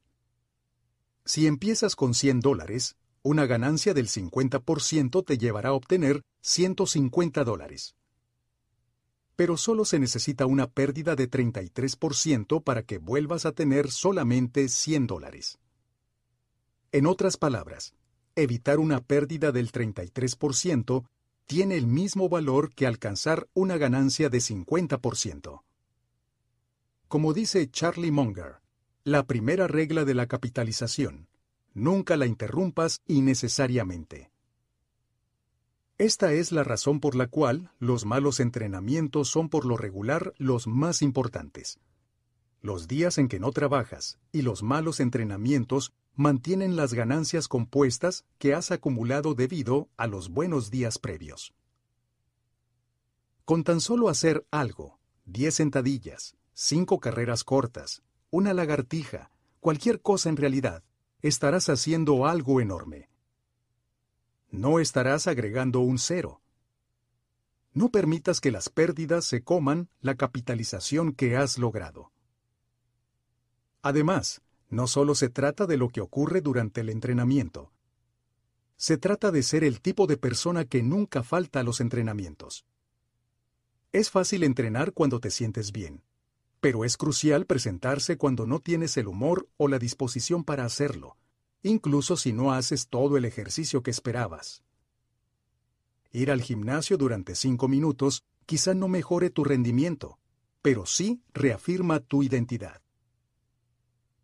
El ciclo de todo o nada del cambio de conducta es solamente uno de los problemas que pueden desviar tus hábitos. Otro peligro potencial especialmente si estás usando una historial o registro de hábitos, consiste en medir algo equivocado. Saber cuándo y cuándo no registrar un hábito. Digamos que estás administrando un restaurante y quieres saber si tu chef está haciendo un buen trabajo. Una manera de medir el éxito es registrar cuántos clientes pagan por una comida diariamente. Si vienen más clientes, significa que la comida debe ser buena. Si hay menos clientes, entonces algo debe de estar mal. Sin embargo, esta medida, ingresos diarios, solo te proporciona una imagen parcial de lo que realmente sucede. El hecho de que alguien pague por una comida no significa que disfrute la comida. De hecho, si solo estás midiendo las ganancias, podría ser que la comida sea mala, pero que estés aumentando las ventas gracias a una estrategia de mercadotecnia, o de descuentos o mediante algún otro sistema. En su lugar, puede ser más efectivo llevar un registro de cuántos clientes terminan su comida o tal vez el porcentaje de clientes que dejan una propina generosa. El lado oscuro de llevar un registro o un historial de una conducta particular es que nos dejamos llevar por el número en lugar de guiarnos por el propósito detrás del hábito. Si tu éxito es medido por ganancias cuatrimestrales, seguramente vas a optimizar las ventas, los ingresos y la contabilidad para demostrar buenas ganancias cuatrimestrales. Si tu éxito es medido por un número más bajo en la báscula, entonces vas a optimizar tu comportamiento para alcanzar ese número más bajo en la báscula, incluso si ello significa hacer dietas de choque, purgas con jugos y tomar pastillas para eliminar la grasa. La mente humana siempre quiere ganar sin importar el juego que se esté jugando. Este escollo es evidente en muchas áreas de la vida. Nos enfocamos en trabajar muchas horas en lugar de terminar pronto un trabajo significativo. Nos importa más hacer 10.000 pasos que ser saludables. Enseñamos a los alumnos lo que necesitan para aprobar pruebas estandarizadas, en lugar de ayudarlos a aprender y a desarrollar la curiosidad y el pensamiento crítico. En pocas palabras, optimizamos nuestros esfuerzos para alcanzar una medida. Cuando escogemos la medida equivocada, obtenemos la conducta equivocada. A este fenómeno a veces se le llama ley de Goodhart, llamado así por el economista Charles Goodhart. El principio establece que, cuando una medida se convierte en el objetivo, deja de ser una buena medida. Una medida solamente es útil cuando te guía y añade un contexto a una imagen más grande, no cuando te consume. Cada número es simplemente una parte de la retroalimentación de un sistema de conjunto. En nuestro mundo que gira alrededor de los datos y la información, tendemos a sobrevalorar los números y a subestimar cualquier cosa que sea efímera, suave o difícil de cuantificar. Consideramos de manera equivocada que los factores que podemos medir son los únicos que existen. Pero el hecho de que algo puede ser medido no significa que ese algo sea lo más importante. Y si algo no puede ser medido, no significa que no sea importante. Todo esto sirve de base para afirmar que es crucial mantener el registro de los hábitos en su lugar apropiado. Puede resultar satisfactorio registrar un hábito y dar seguimiento a tu progreso, pero la medida no es lo único que cuenta. De hecho, hay muchas maneras de medir el progreso, y en ocasiones ayuda a cambiar el enfoque y dirigirlo hacia algo completamente distinto. Esta es la razón por la que las victorias sin báscula pueden ser tan efectivas cuando se trata de perder peso. El número que aparece en la báscula puede ser terco, así que si te enfocas solamente en él, tu motivación flaqueará. Pero tal vez notes que tu piel se ve mejor o que eres capaz de despertar más temprano o que tus impulsos sexuales han aumentado. Estos últimos factores son maneras válidas de llevar un historial de tu progreso. Si no te estás sintiendo motivado por el número que aparece en la báscula, tal vez es hora de enfocarse en una medida distinta, una que te dé más señales de progreso. Sin importar cómo midas tu avance, el registro o historial de hábitos te ofrece una manera simple de hacer que tus hábitos sean más satisfactorios. Cada medida te proporciona un pedazo de evidencia de que te estás moviendo en la dirección correcta, así como un breve momento de placer inmediato gracias al buen trabajo que has realizado. Resumen del capítulo. Uno de los sentimientos más satisfactorios es el sentimiento de estar progresando. Un historial o registro de hábitos es una manera simple de medir si realizaste o no un hábito, como marcar con una X un espacio en un calendario. Los registros de hábitos y otras formas visuales de medir pueden hacer que tus hábitos sean satisfactorios al proveer evidencia clara de tu progreso. No rompas la cadena. Trata de mantener tu hábito en una racha continua que no se detenga. Nunca dejes de hacer algo dos veces. Si dejas de realizar tu hábito un día, recupera el ritmo tan rápido como sea posible. Solo porque puedas medir algo, no significa que ello sea lo más importante. Capítulo 17 cómo un socio corresponsable puede cambiarlo todo. Después de servir como piloto en la Segunda Guerra Mundial, Roger Fisher acudió a la Facultad de Leyes de Harvard y pasó los siguientes 34 años especializándose en negociación y manejo de conflictos. Fue el fundador del proyecto Harvard de negociación y trabajó en numerosos países asesorando a líderes mundiales en tratados de paz crisis de rehenes y compromisos diplomáticos. Pero fue en las décadas de 1970 y 1980 cuando la amenaza de una guerra nuclear se hizo más patente, cuando Fisher desarrolló la que tal vez sea su idea más interesante. En aquella época, Fisher estaba concentrado en diseñar estrategias que pudieran prevenir una guerra nuclear, y había notado un hecho preocupante. Cada uno de los presidentes que estaban participando en las negociaciones tenía acceso a códigos que de activarse podían matar a millones de personas. Sin embargo, ninguno de ellos los vería morir porque siempre estarían a miles de kilómetros de distancia. Mi sugerencia es bastante simple, afirmó en 1981. Hay que poner ese número de código, nuclear, dentro de una pequeña cápsula y luego implantarla a un lado del corazón de un voluntario. El voluntario deberá traer siempre consigo un filoso cuchillo de carnicero mientras le hace compañía al presidente. Si en algún momento el presidente decide disparar las armas nucleares, la única manera en que podrá hacerlo será matando a un ser humano con sus propias manos. El presidente tendría que decir, George, lo siento, pero decenas de millones de personas deben morir ahora. En ese momento tendría que ver a un ser humano y darse cuenta de lo que la muerte representa en realidad, lo que la muerte de un inocente significa. Sangre en la alfombra de la Casa Blanca. Esa realidad se haría patente. Cuando sugería aquella idea en el Pentágono, la gente me dijo, Dios mío, eso es terrible. Tener que matar a alguien distorsionaría el juicio del presidente. Seguramente jamás se atrevería a apretar el botón.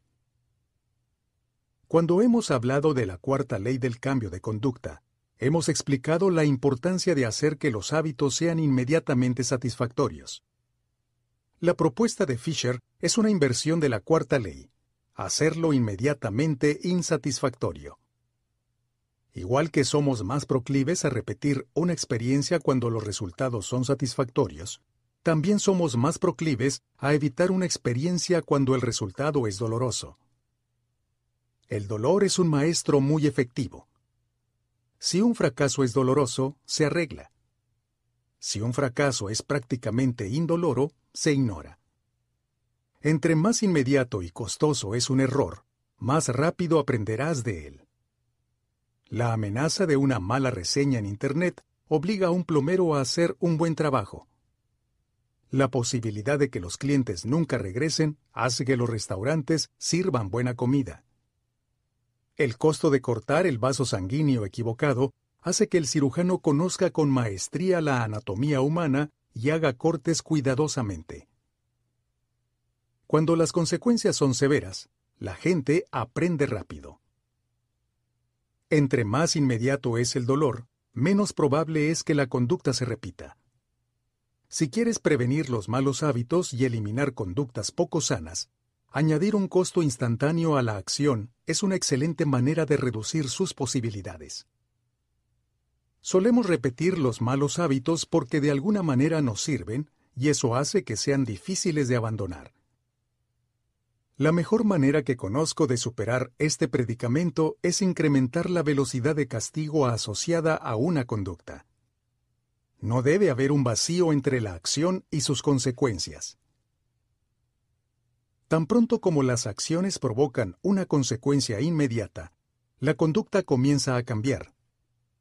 Los clientes pagan su cuenta a tiempo cuando obtienen un cargo adicional por retrasarse. Los alumnos se presentan a clase cuando su calificación depende de la asistencia. Haremos grandes sacrificios y esfuerzos para evitar un poco de dolor inmediato. Hay, por supuesto, un límite para esto. Si vas a confiar en el castigo para cambiar una conducta, entonces la fuerza del castigo debe corresponder relativamente a la fuerza de la conducta que estás tratando de corregir. Para ser productivo, el costo de posponer una actividad debe ser mayor que el costo de realizarla a tiempo. Para ser saludable, el costo de ser perezoso debe ser mayor que el costo de hacer ejercicio. Ser multado por fumar en un restaurante o por no haber reciclado le añade una consecuencia negativa a una acción.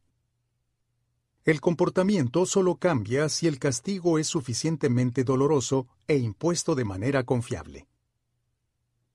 En general, entre más local, tangible, concreta e inmediata sea la consecuencia, más probabilidades tiene de influir en la conducta individual.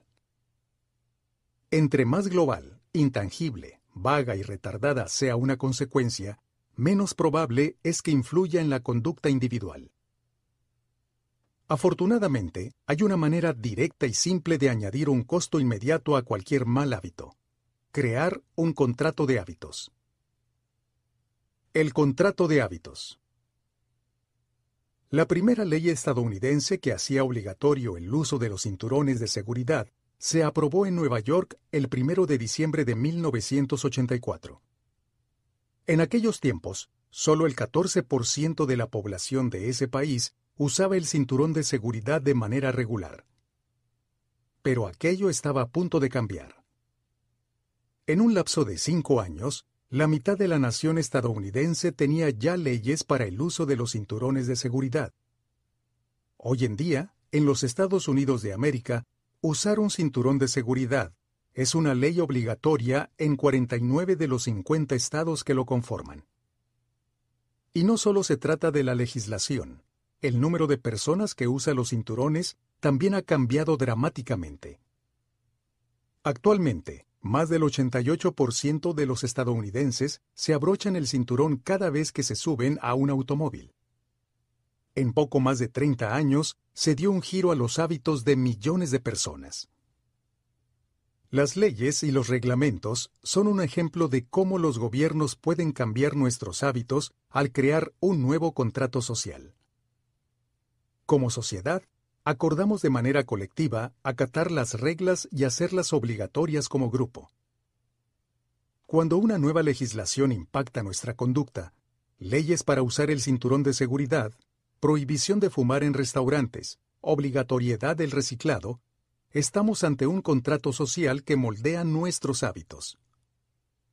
El grupo social acuerda actuar de determinada manera y si tú no sigues las reglas, serás castigado. Así como los gobiernos usan las leyes para responsabilizar a los ciudadanos de sus actos, tú puedes crear un contrato para hacerte responsable de tus propias acciones. Un contrato de hábitos es un acuerdo verbal o escrito en el que estableces tu compromiso de cumplir un hábito en particular, así como el castigo que ocurrirá si no lo cumples. Luego encuentras a una o dos personas que actúen como tus socios corresponsables y que firmen el contrato contigo. Brian Harris es un emprendedor de Nashville, Tennessee. Fue la primera persona que, según sé, puso esta estrategia en acción. Poco después del nacimiento de su hijo, Harris se dio cuenta de que quería perder algunos kilos. Escribió un contrato de hábitos entre él, su esposa y su entrenador personal. En la primera versión se leía, El primer objetivo de Brian para el primer trimestre de 2017 es comenzar a comer correctamente otra vez para poder sentirse mejor, verse mejor y alcanzar su meta a largo plazo de llegar a pesar 90 kilos y tener solamente 10% de grasa corporal. Debajo de esa declaración, Harris bosquejó los pasos que lo llevarían a alcanzar su meta ideal. Fase 1. Volver a la estricta dieta baja en carbohidratos durante el primer trimestre. Fase 2. Iniciar un estricto programa de registro de macronutrientes en el segundo trimestre.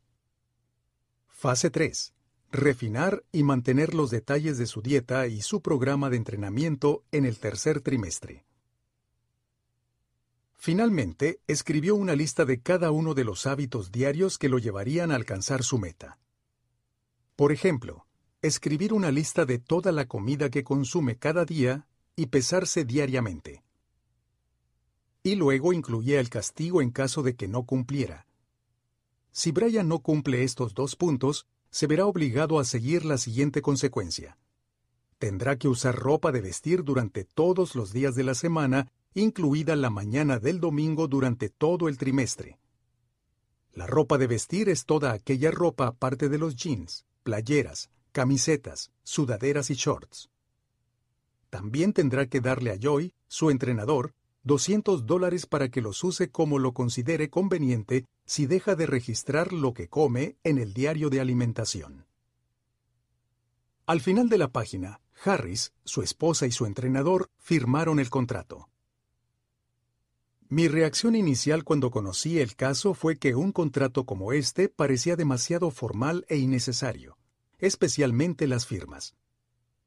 Pero Harris me convenció de que firmar el contrato era una indicación de seriedad. Cada vez que me salto esta parte, me dijo, empiezo a flojear casi inmediatamente. Tres meses después de haber alcanzado sus metas para el primer trimestre, Harris elevó sus metas para el siguiente trimestre. Las consecuencias se hicieron más rigurosas. Si fallaba y no alcanzaba sus objetivos de carbohidratos y proteínas, tenía que pagarle 100 dólares a su entrenador. Y si dejaba de pesarse diariamente, tenía que pagarle 500 dólares para que los usara de la manera en que él considerara conveniente. Quizá lo más doloroso era que si no corría su serie de carreras cortas, tenía que vestir formal todos los días y además usar una gorra de Alabama durante todo el trimestre. El rival acérrimo de Auburn, su equipo favorito. La estrategia funcionó. Con su esposa y su entrenador actuando como socios corresponsables y con el contrato de hábitos que aclaraba exactamente lo que tenía que hacer cada día, Harris perdió peso. Puedes ver los contratos de hábitos que utilizó Brian Harris y bajar un formato en blanco en atomichabits.com. Para hacer insatisfactorios los malos hábitos, tu mejor opción es hacerlos dolorosos en el momento. Crear un contrato de hábitos es una manera directa de hacer exactamente eso.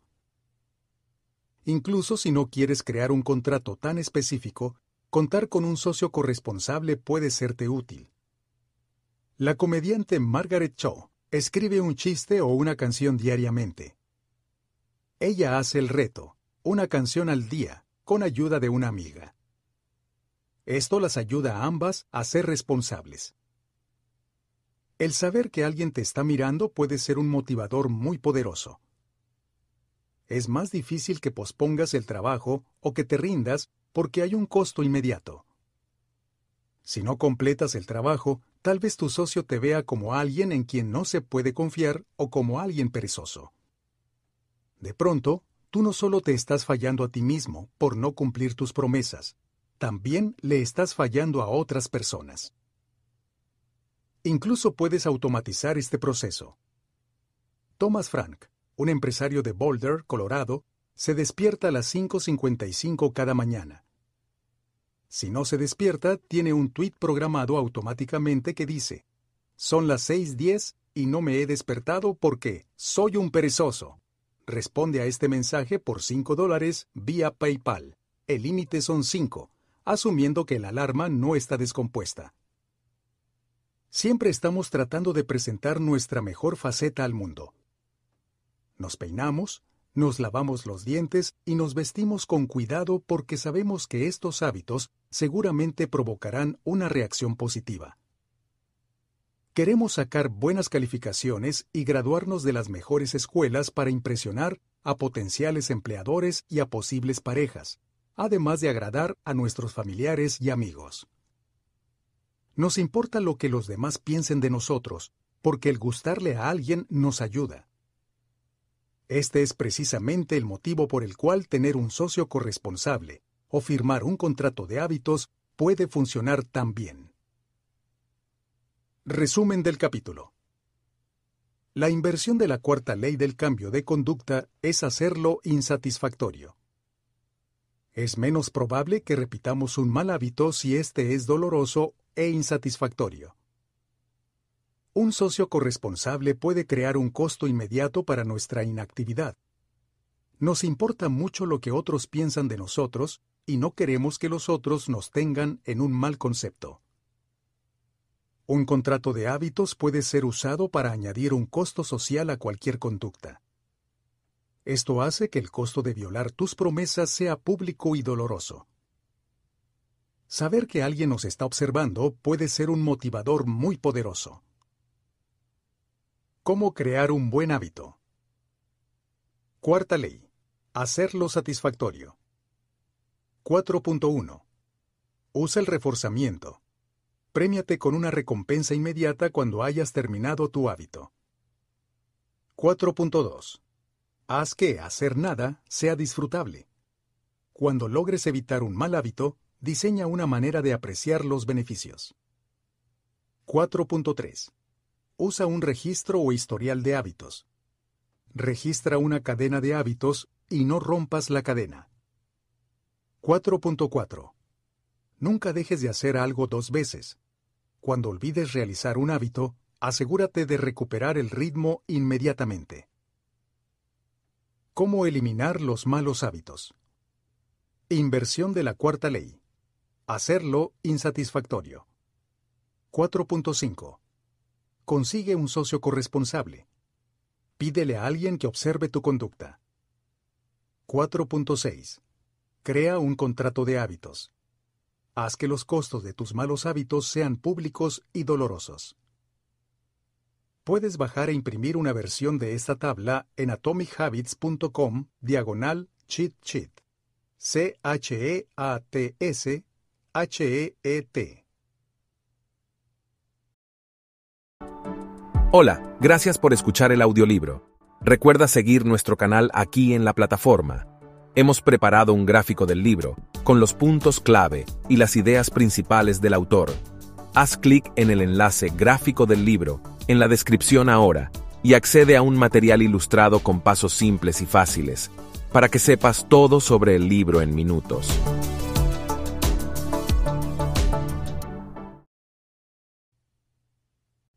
Tácticas avanzadas.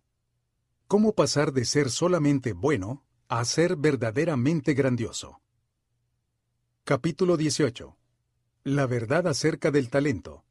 Cuándo los genes importan y cuándo no. Muchas personas conocen a Michael Phelps, quien es considerado por todo el mundo como uno de los mejores atletas de la historia. Phelps ha ganado más medallas olímpicas que cualquier otro nadador. De hecho, ha ganado más medallas olímpicas que cualquier otro atleta de cualquier especialidad. Menos gente conoce el nombre Hisham El Gerruj, pero él también fue un destacado atleta por derecho propio. El Gerruj es un corredor marroquí que obtuvo dos medallas olímpicas de oro y es uno de los mejores corredores de media distancia de todos los tiempos. Durante muchos años mantuvo el récord mundial en las carreras de 800, 1500 y 2000 metros. En los Juegos Olímpicos de Atenas 2004, ganó el oro en las carreras de 1500 y 5000 metros. Estos dos atletas son completamente diferentes en varios aspectos. Para empezar, uno compite en tierra y el otro en agua. Pero de manera más notable, son distintos sobre todo en altura. El Guerroj mide 1,75 metros, mientras que Phelps mide 1,93. A pesar de esta diferencia de 18 centímetros, los dos hombres son idénticos en un aspecto. Michael Phelps y Hisham el usan la misma talla de entrepierna en los pantalones. ¿Cómo es posible? Phelps tiene unas piernas relativamente cortas para su altura y un torso muy largo, complexión perfecta para un nadador. El Guerroj tiene unas piernas increíblemente largas y un torso corto, constitución ideal para un corredor de pista. Ahora, imagina que estos atletas de clase mundial tuvieran que intercambiar sus deportes. Dada su destacada capacidad deportiva, ¿habría podido Phelps convertirse en un corredor de pista de calibre olímpico si hubiera contado con el entrenamiento necesario? Es poco probable. En su mejor momento, Phelps pesaba 88 kilos, lo que equivale a 40% más que lo que pesaba el Guerroj, quien competía con un peso ultraligero de 62 kilos.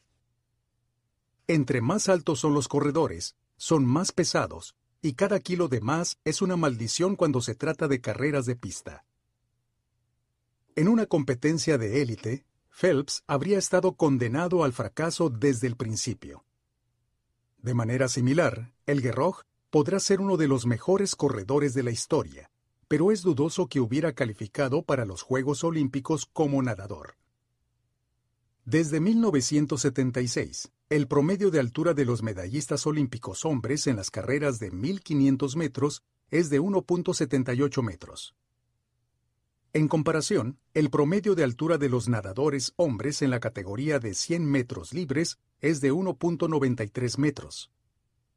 Los nadadores tienden a ser altos y a tener espalda y brazos largos, los cuales son ideales para impulsarse bajo el agua el Guerroj habría estado en seria desventaja incluso antes de tocar la alberca. El secreto para maximizar tus posibilidades de éxito es elegir el campo de competencia apropiado. Esto es tan cierto para el cambio de hábitos como lo es para los deportes y los negocios. Los hábitos son sencillos de realizar, y es más satisfactorio mantenerlos cuando son compatibles con tus inclinaciones y habilidades naturales. Igual que Michael Phelps en la alberca o Hisham el Guerroj en la pista, seguramente quieres participar en un juego en el que las probabilidades estén a tu favor. Adoptar esta estrategia implica aceptar una simple verdad. Todas las personas nacemos con distintas habilidades. Hay gente a quien no le gusta hablar de este hecho.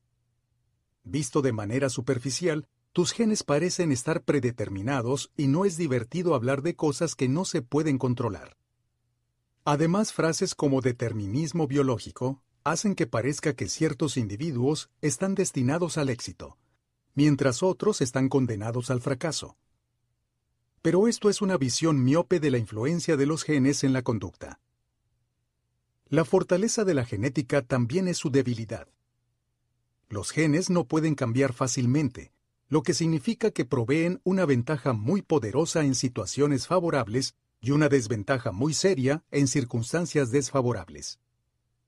Si quieres encestar una pelota de básquetbol y mides dos metros, encontrarás esta cualidad muy útil. En cambio, si quieres realizar una rutina de gimnasia, medir dos metros te resultará un gran inconveniente. Nuestro ambiente determina la idoneidad de nuestros genes y la utilidad de nuestros talentos naturales. Cuando nuestro ambiente cambia, también cambian las cualidades que determinan el éxito. Esto es cierto no solo para las características físicas, sino para las mentales. Yo soy inteligente si me preguntas sobre hábitos y conducta humana pero no tanto si el tema es tejido con agujas o propulsión de cohetes o cuerdas de guitarra. Las competencias dependen en gran medida del contexto.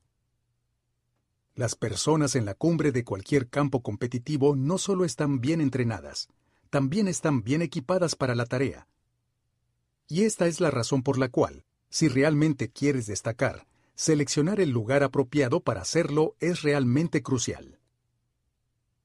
En pocas palabras, los genes no determinan tu destino. Los genes determinan tus áreas de oportunidad. Como afirma el físico Gabor Mate, los genes pueden predisponer, pero no predeterminar. Las áreas donde estás genéticamente predispuesto al éxito son las áreas donde los hábitos tenderán a ser más satisfactorios. La clave está en dirigir tu esfuerzo hacia áreas que te entusiasmen y que sean compatibles con tus habilidades naturales. Esto hará que tus ambiciones estén en armonía con tus habilidades. Las preguntas obvias son, ¿cómo puedo descubrir cuáles son las posibilidades que juegan a mi favor? ¿Cómo identifico las oportunidades y los hábitos que son apropiados para mí? El primer punto para buscar la respuesta radica en entender tu personalidad. ¿Cómo influye tu personalidad en tus hábitos? Tus genes se encuentran operando bajo la superficie de todos tus hábitos. De hecho, debajo de la superficie de todas tus conductas. Los genes han demostrado ser una influencia en todo, desde el número de horas que pasas frente al televisor hasta las posibilidades de que te cases o te divorcies, pasando por tu tendencia a ser adicto a las drogas, el alcohol o la nicotina. Hay un fuerte componente genético que determina cuán obediente o rebelde eres frente a la autoridad, cuán vulnerable o resistente eres ante acontecimientos estresantes, cuán proactivo o reactivo tiendes a ser e, incluso, cuán cautivado o aburrido te puedes sentir ante experiencias sensoriales como asistir a un concierto.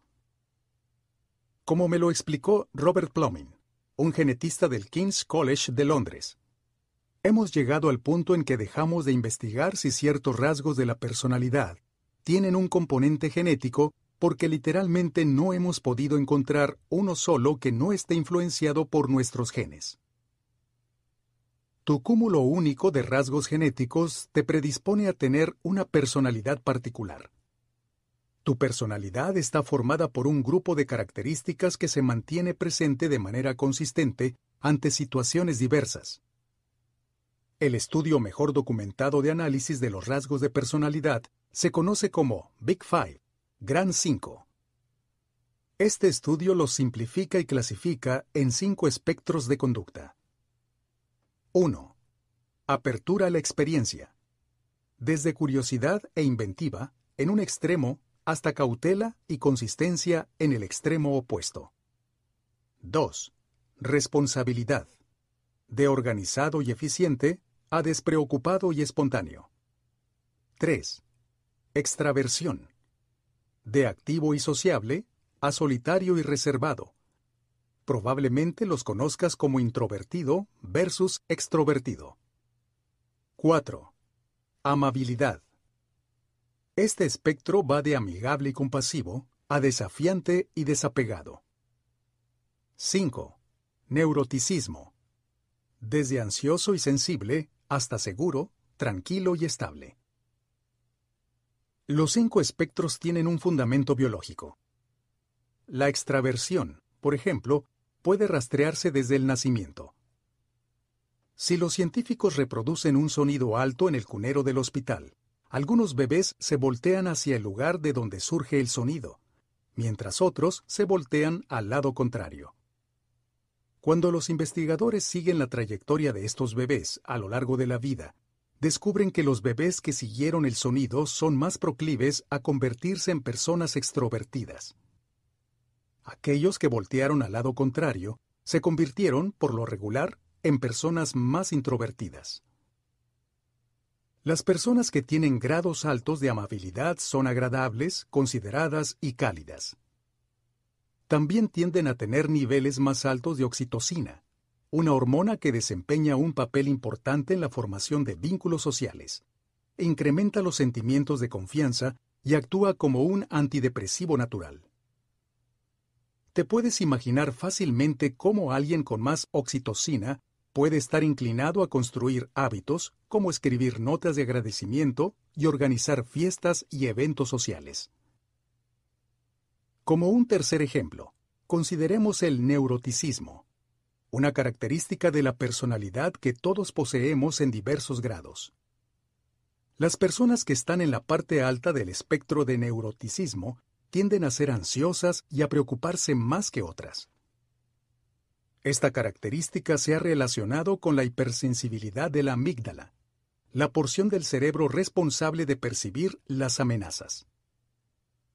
En otras palabras, las personas que son más sensibles a las señales negativas de su ambiente son más propensas a tener un alto puntaje en neuroticismo. Nuestros hábitos no solamente se determinan por nuestra personalidad. No cabe duda de que nuestros genes nos empujan en cierta dirección.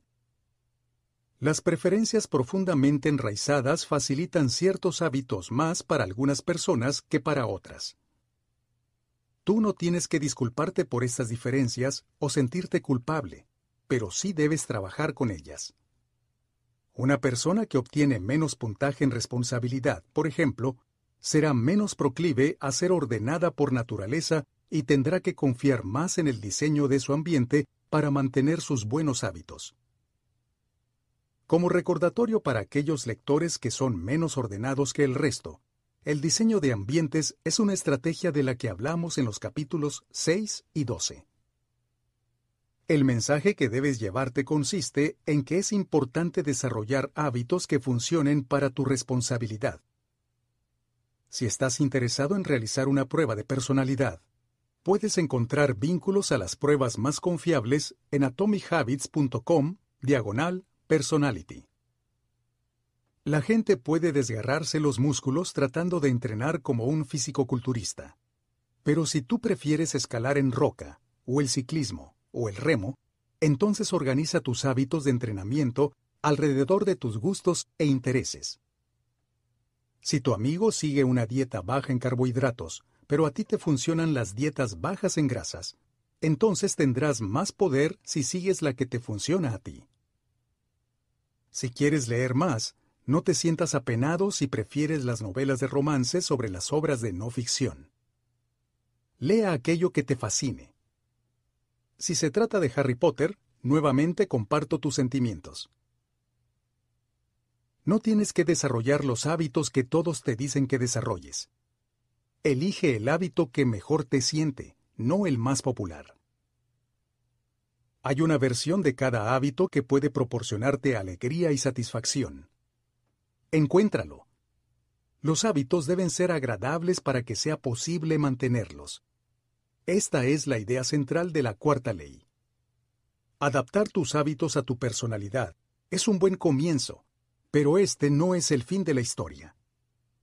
Dirijamos nuestra atención a encontrar y diseñar situaciones en las que tengas una ventaja natural. ¿Cómo encontrar un juego en el que las probabilidades estén a tu favor? Aprender a participar en un juego en el que las probabilidades de ganar estén a tu favor es crítico para mantener la motivación y sentirte exitoso. En teoría, puedes disfrutar de casi cualquier cosa. En la práctica, es muy probable que disfrutes más de las cosas que se te dan fácilmente. Las personas que son talentosas en un área en particular tienden a ser más competentes en esa área y por lo tanto a ser elogiadas por haber hecho un buen trabajo. Esto les permite estar llenas de energía debido a que están progresando donde otros han fallado, y como obtienen recompensas como ganar un mejor salario y recibir mejores oportunidades, esto no solo las hace sentirse más felices, sino que las impulsa a producir un trabajo aún de mayor calidad. Se trata de un círculo virtuoso. Elige el hábito correcto y verás que el progreso se da fácilmente. Elige el hábito incorrecto y la vida se convertirá en una lucha constante. ¿Cómo se elige el hábito correcto? El primer paso consiste en hacer lo que aprendimos con la tercera ley, hacerlo sencillo. En muchos casos, cuando la gente elige el hábito incorrecto, simplemente significa que eligió un hábito muy difícil. Cuando un hábito es fácil, las probabilidades de éxito son más altas. Cuando eres exitoso, es más fácil que te sientas satisfecho. Sin embargo, hay otro nivel que tenemos que considerar. A largo plazo, si sigues avanzando y mejorando cualquier área, se va a convertir en un reto. En un momento dado, tienes que asegurarte de que estás participando en el juego correcto para tus habilidades. ¿Cómo te das cuenta de eso? El método más común es el de prueba y error. Por supuesto, hay un problema con esta estrategia. La vida es corta. No tenemos tiempo de intentar estudiar todas las carreras de salir con todos los solteros disponibles o de tocar todos los instrumentos musicales. Afortunadamente, hay una manera efectiva de manejar este enigma, y es conocida como intercambio de exploración y explotación. Cuando se comienza una actividad, debe haber un periodo de exploración. En las relaciones de pareja se llama salir con alguien. En la universidad se llama tomar un curso propedéutico o introductorio. En los negocios se llama prueba dividida o prueba A-B. La meta consiste en probar varias posibilidades, investigar una amplia variedad de ideas y hacer pruebas con una amplia red de usuarios. Después de este periodo inicial de exploración, cambia tu enfoque y dirígelo hacia la mejor solución que encuentres, pero sigue experimentando y probando ocasionalmente. El balance apropiado depende de si estás ganando o perdiendo. Si actualmente estás ganando, sigue explotando y explotando la misma opción. Si actualmente estás perdiendo, sigue explorando y explorando en busca de otra opción. A largo plazo, probablemente sea más efectivo trabajar entre 80 y 90% del tiempo en la estrategia que parece producir los mejores resultados, y seguir explorando durante el 10 o 20% del tiempo restante. El caso más famoso es el de Google, que pide a sus empleados que dediquen 80% de su semana laboral a realizar su trabajo oficial y 20% a proyectos de su propia elección, lo cual ha conducido a la creación de productos exitosos como AdWords y Gmail. El enfoque óptimo también depende de con cuánto tiempo cuentas. Si tienes mucho tiempo, como alguien que está por empezar su carrera, tiene mucho sentido que explores, porque una vez que encuentres la opción correcta, aún te quedará bastante tiempo para que la explotes. Si tienes una gran presión de tiempo, por ejemplo, si has llegado a la fecha límite para entregar un proyecto, entonces debes implementar la mejor solución que hayas encontrado hasta ese momento y obtener los mejores resultados posibles. Mientras exploras diferentes opciones, hay una serie de preguntas que te puedes hacer para reducir la brecha entre los hábitos y las áreas que serán más satisfactorias para ti. ¿Qué me parece divertido a mí, pero funciona para otros? La señal de que estás hecho para una tarea no es si la amas, sino si puedes manejar el dolor de la tarea de una manera más sencilla que el resto de la gente. ¿Cuándo estás disfrutando mientras otras personas se están quejando? El trabajo que te lastima menos de lo que lastima a otros es el trabajo para el que estás hecho. ¿Qué me hace perder la noción del tiempo? La fluidez es el estado mental en el que entras cuando estás tan enfocado en la tarea que estás realizando, que el resto del mundo se desvanece. Esta combinación de felicidad y alto desempeño es lo que atletas y artistas experimentan cuando están en la zona. Es casi imposible experimentar un estado de fluidez sin que al mismo tiempo encuentres la tarea satisfactoria, al menos en cierto grado. ¿Dónde encuentro recompensas mayores que el promedio de las personas? Estamos constantemente comparándonos con otras personas a nuestro alrededor, y es más probable que una conducta sea satisfactoria cuando la comparación sea a nuestro favor. Cuando empecé a escribir jamesclear.com, mi lista de correos electrónicos creció muy rápido. Yo no estaba plenamente seguro de qué estaba haciendo bien, pero supe que los resultados parecían estar llegando más rápido para mí que para otros colegas, lo cual me motivó para seguir escribiendo. ¿Qué se me da de manera natural? Por un solo momento, ignora todo lo que te han enseñado. Ignora lo que la sociedad te ha dicho. Ignora lo que otros esperan de ti. Mira dentro de ti y pregúntate, ¿qué se me da de manera natural? ¿Cuándo me he sentido realmente vivo? ¿Cuándo me siento realmente yo? No te juzgues a ti mismo ni trates de complacer a nadie. No pienses demasiado ni te detengas a criticarte. Solamente permite los sentimientos de compromiso y de gozo. Cuando te sientas auténtico y genuino, sabrás que estás en la dirección correcta. Para ser honesto, una parte de este proceso depende de la suerte. Michael Phelps y Hisham El Guerroj tuvieron la suerte de nacer con un excepcional conjunto de habilidades que son altamente apreciadas por la sociedad actual. También corrieron con la suerte de estar en el ambiente ideal para desarrollar y sacar provecho de sus habilidades. Todos tenemos un tiempo limitado en este planeta, y solo aquellos que son extraordinarios entre nosotros además de esforzarse y trabajar duro, tienen la buena fortuna de estar expuestos a oportunidades que los favorecen. Pero, ¿qué pasa si no quieres dejar esto a la suerte?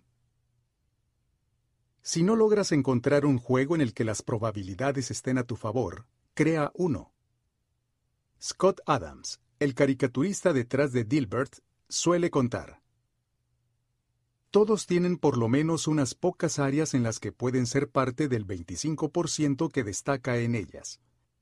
En mi caso, puedo dibujar mejor que la mayoría de las personas, pero no soy ni remotamente un artista destacado. Y tampoco soy mucho más gracioso que cualquier comediante de ocasión que tiene pocas probabilidades de triunfar en grande. Pero sí soy más gracioso que la mayoría de la gente. La magia es que muy poca gente puede dibujar bien y escribir chistes. Es la combinación de ambas lo que me hace excepcional. Y cuando en mi negocio añades una buena historia de fondo, de pronto me encontré con un tema que pocos caricaturistas podrían aspirar a entender sin haberlo vivido. Cuando no puedas ganar por ser mejor, puedes ganar por ser diferente. Al combinar tus habilidades, reduces la cantidad de competencia, lo cual hace que sea más fácil destacar. Cuando carezcas de una ventaja genética o de años para poder practicar, puedes tomar un atajo reescribiendo las reglas para ti mismo. Un buen jugador trabaja duro para ganar el juego que todos los demás están jugando. Un jugador extraordinario crea un nuevo juego que favorece sus fortalezas y evita sus debilidades. En la universidad diseñé mi propio grado de maestría, biomecánica, el cual era una combinación de física, química, biología y anatomía. No era lo suficientemente inteligente para destacar entre los especialistas de física o de biología, así que tuve que crear mi propio juego. Y como era especial para mí, Solamente estaba tomando los cursos que me interesaban. Estudiar no me parecía una tarea pesada. También me era fácil evitar la trampa de compararme con los demás. Después de todo, nadie más estaba tomando la misma combinación de clases que yo tomaba, así que, ¿quién podía decir si yo era mejor o peor? La especialización es una poderosa manera de superar el accidente de una mala genética. Entre más dominas una habilidad específica, más difícil es para los demás competir en contra tuya. Muchos fisicoculturistas son más fuertes que cualquier luchador de pulsos promedio, pero un fisicoculturista, aunque sea enorme, puede perder un torneo de pulsos porque un campeón de pulsos tiene un tipo de fuerza muy específica. Incluso si no eres naturalmente dotado, con frecuencia puedes ganar si te conviertes en el mejor de una categoría estrecha. El agua hirviendo puede ablandar una papa, pero endurece un huevo. Tú no puedes controlar si eres una papa o un huevo, pero puedes decidir si participar en un juego en el que sea mejor ser duro o ser suave. Si puedes encontrar un ambiente más favorable, puedes transformar tu situación de una en las que las probabilidades están en tu contra a una donde estén a tu favor. ¿Cómo obtener lo mejor de tus genes? Nuestros genes no eliminan la necesidad de trabajar duro, solamente lo hacen más claro. Nos indican a qué debemos dedicar el trabajo duro y el esfuerzo. Una vez que descubrimos nuestras fortalezas, sabemos dónde invertir nuestro tiempo y energía. Sabemos qué tipo de oportunidades estamos buscando y qué tipos de desafíos debemos evitar. Entre mejor comprendemos nuestra naturaleza, mejor es la estrategia que podemos diseñar. Las diferencias biológicas importan. Sin embargo, es más productivo enfocarse en saber si estás alcanzando tu máximo potencial en lugar de compararte con alguien más. El que tengas un límite natural para desarrollar cualquier habilidad específica no tiene nada que ver con que estés alcanzando el tope de tus capacidades. La gente queda tan atrapada en el hecho de que tiene límites que raramente hace el esfuerzo que se requiere para siquiera acercarse a ellos. Es más, los genes no te pueden hacer exitoso si no haces tu trabajo. Sí es posible que el fornido entrenador del gimnasio tenga mejores genes que tú, pero si no has hecho el mismo número de repeticiones que él, es imposible saber si tú posees una mejor o peor herencia genética. Hasta que no hayas trabajado tanto como aquellos a quienes admiras, no puedes explicar su éxito como suerte. En resumen, una de las mejores maneras de asegurar que tus hábitos te sigan satisfaciendo a largo plazo consiste en elegir conductas que son compatibles con tu personalidad y tus habilidades. Trabaja duro en las cosas que te son sencillas. Resumen del capítulo. El secreto para maximizar tus probabilidades de éxito es elegir el campo correcto de competencia. Elige el hábito apropiado y el progreso se vuelve sencillo. Elige el hábito incorrecto y la vida se vuelve una batalla. Los genes no pueden cambiarse, lo que significa que nos brindan una poderosa ventaja en condiciones favorables y una seria desventaja en circunstancias desfavorables. Los hábitos son fáciles cuando son compatibles con tus habilidades naturales. Elige los hábitos que mejor se amoldan a ti. Participa en un juego que favorezca tus fortalezas. Si no puedes encontrar un juego que te favorezca, crea uno nuevo.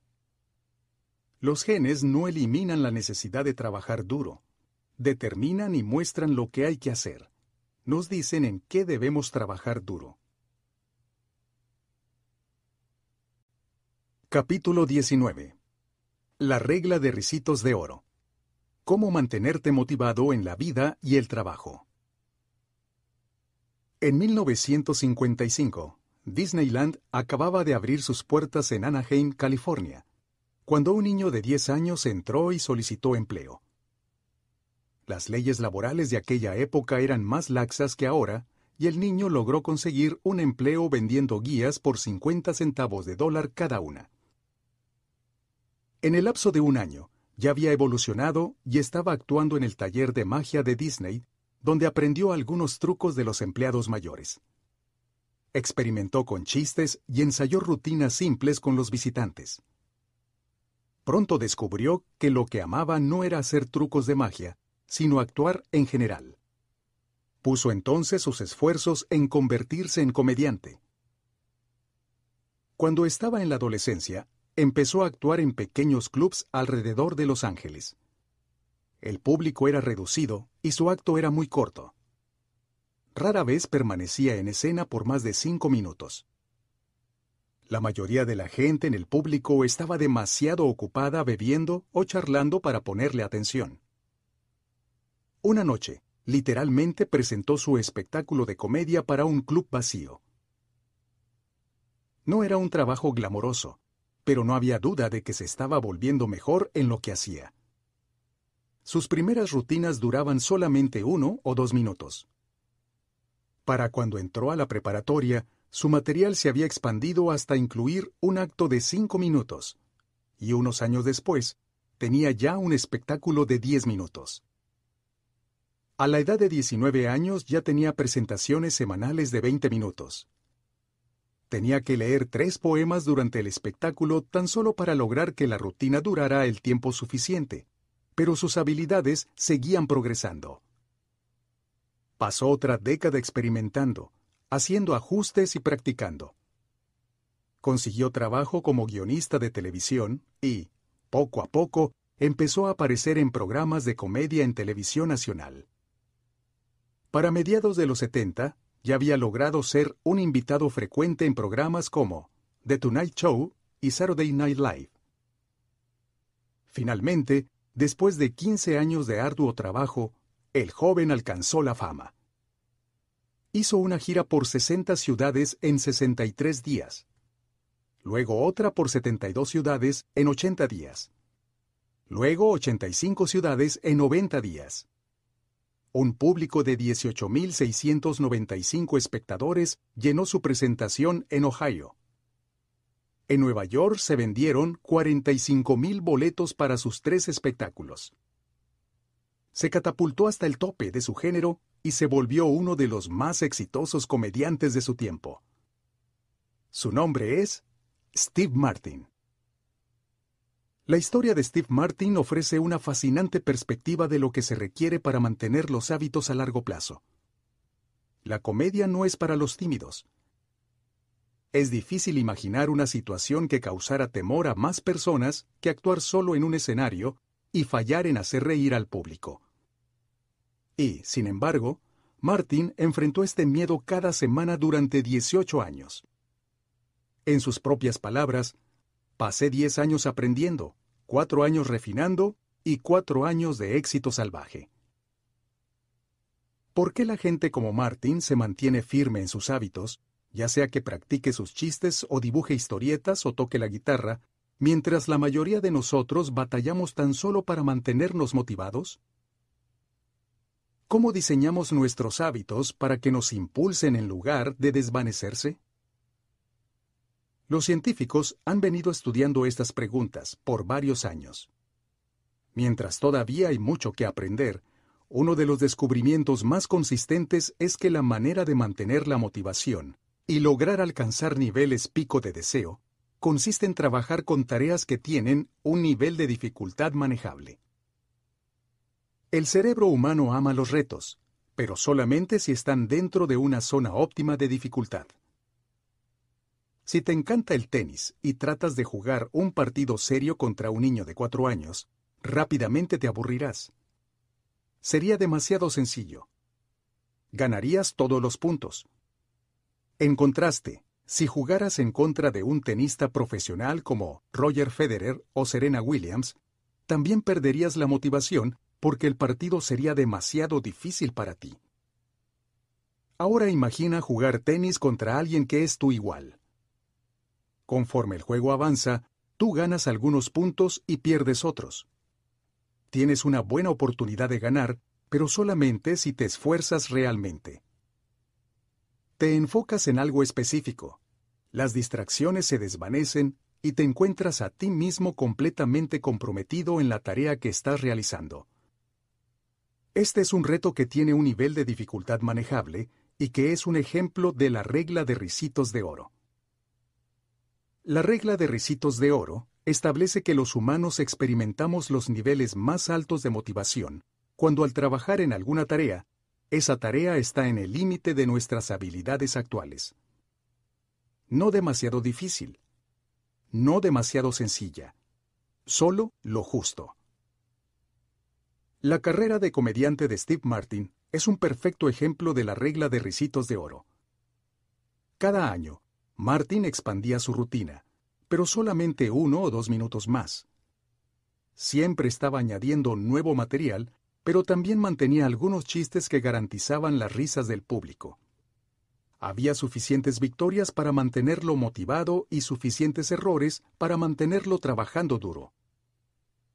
Cuando estás empezando un nuevo hábito, es importante mantener la conducta tan fácil como sea posible para que puedas mantenerlo incluso si las condiciones no son perfectas. Esta es una idea que cubrimos a detalle cuando hablamos de la tercera ley del cambio de conducta. Una vez que un hábito se ha establecido, sin embargo, es importante seguir avanzando de maneras pequeñas. Estos pequeños avances y retos te mantienen involucrado. Y si logras alcanzar la zona de risitos de oro, puedes lograr el estado de flujo. Tengo una teoría predilecta acerca de lo que sucede cuando alcanzamos el estado de flujo. Esto no está confirmado. Se trata solamente de una suposición mía. Los psicólogos comúnmente refieren que el cerebro opera de dos maneras. Sistema 1 y Sistema 2. El Sistema 1 es rápido e instintivo. Hablando de manera general, los procesos que puedes realizar muy rápido, como los hábitos, están gobernados por el Sistema 1. Por su parte, el Sistema 2 controla los procesos que requieren más esfuerzo y son más lentos, como calcular la respuesta a una pregunta complicada de matemáticas. Con relación al flujo, me gusta imaginar al sistema 1 y al sistema 2 colocados en lugares opuestos de un espectro de pensamiento. Entre más automático es un proceso cognitivo, más se desliza hacia el sistema 1 del espectro. Entre más esforzada sea una tarea, más se desliza hacia el sistema 2. El flujo, creo, reside en el filo de la navaja que hay entre el sistema 1 y el sistema 2 estás usando todo el conocimiento automático e implícito relacionado con una tarea mientras también estás trabajando duro para hacer frente a un desafío que está más allá de tu habilidad. Ambos sistemas del cerebro están involucrados por completo. El consciente y el inconsciente están trabajando en perfecta sincronía. Un estado de flujo es la experiencia de estar en la zona y completamente inmerso en una actividad. Los científicos han tratado de cuantificar este sentimiento. Descubrieron que para alcanzar el estado de flujo, una tarea debe estar apenas 4% por debajo de tu habilidad actual. En la vida real, típicamente no es posible cuantificar la dificultad de una acción de esta manera, pero la idea central de la regla de ricitos de oro permanece. Trabajar en desafíos de dificultad manejable. Algo en el perímetro de tu habilidad parece crucial para mantener la motivación. La mejoría requiere un delicado balance. Necesitas buscar regularmente desafíos que te impulsen a tu límite mientras continúas haciendo suficiente progreso para estar motivado. Las conductas deben permanecer novedosas para que sigan siendo atractivas y satisfactorias. Sin variedad, nos aburrimos. Y el aburrimiento es tal vez el peor villano en la búsqueda del desarrollo personal. ¿Cómo mantenerte enfocado cuando te aburres trabajando en tus metas? Cuando mi carrera como beisbolista terminó, me puse a buscar un nuevo deporte. Me uní al grupo de levantamiento de pesas y un día un entrenador de élite visitó nuestro gimnasio. Había trabajado con miles de atletas a lo largo de su carrera, incluyendo algunos de nivel olímpico. Me presenté y empezamos a hablar acerca del proceso de mejora. ¿Cuál es la diferencia entre los mejores atletas y el resto de las personas? Le pregunté. ¿Qué es lo que la gente realmente exitosa hace que la mayoría no hace? El entrenador mencionó los factores que uno podría esperar, genética, suerte, talento. Pero luego dijo algo que yo no estaba esperando. En cierto punto todo se reduce a quién puede manejar el aburrimiento que produce entrenar todos los días y hacer los mismos levantamientos una y otra vez. Su respuesta me sorprendió porque es una manera de pensar muy distinta acerca de la ética de trabajo. La gente habla de amplificarse para trabajar en sus metas. Ya sea que se trate de negocios, deportes o arte, escuchas a la gente decir cosas como, todo se reduce a la pasión, o realmente debes querer lograrlo. Como resultado, muchos de nosotros nos deprimimos cuando perdemos la concentración o la motivación, porque pensamos que la gente exitosa tiene una reserva inagotable de pasión. Pero este entrenador estaba diciendo que la gente verdaderamente exitosa sentía la misma clase de falta de motivación que el resto de la gente. La diferencia está en que ellos encuentran la manera de seguir adelante a pesar de sus sentimientos de aburrimiento. La maestría requiere práctica. Pero entre más practicas algo, más aburrido y rutinario se vuelve.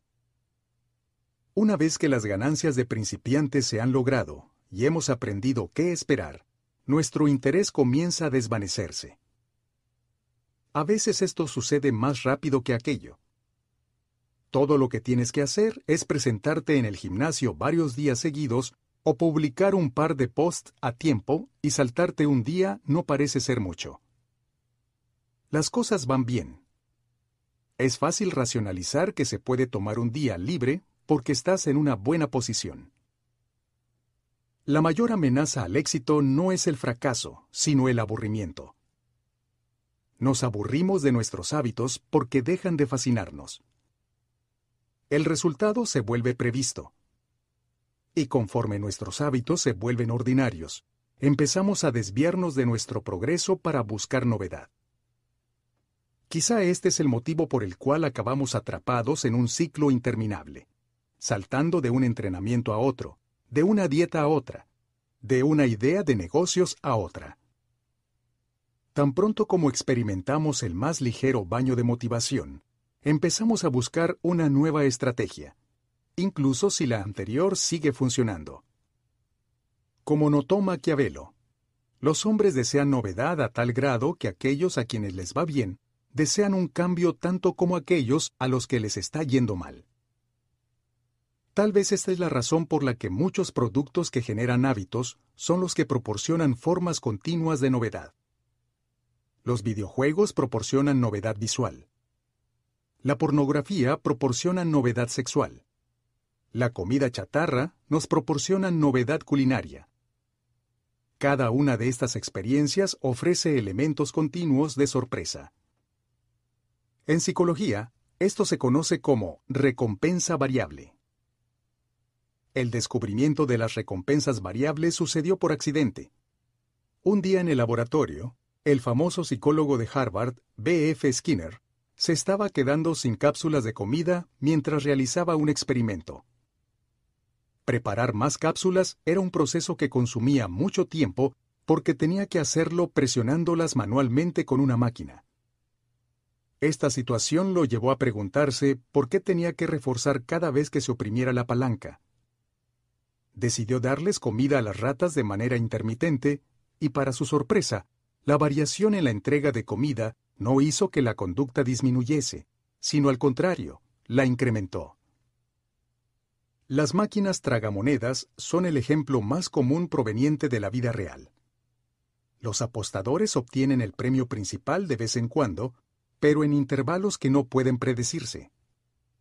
El ritmo de las recompensas es variable.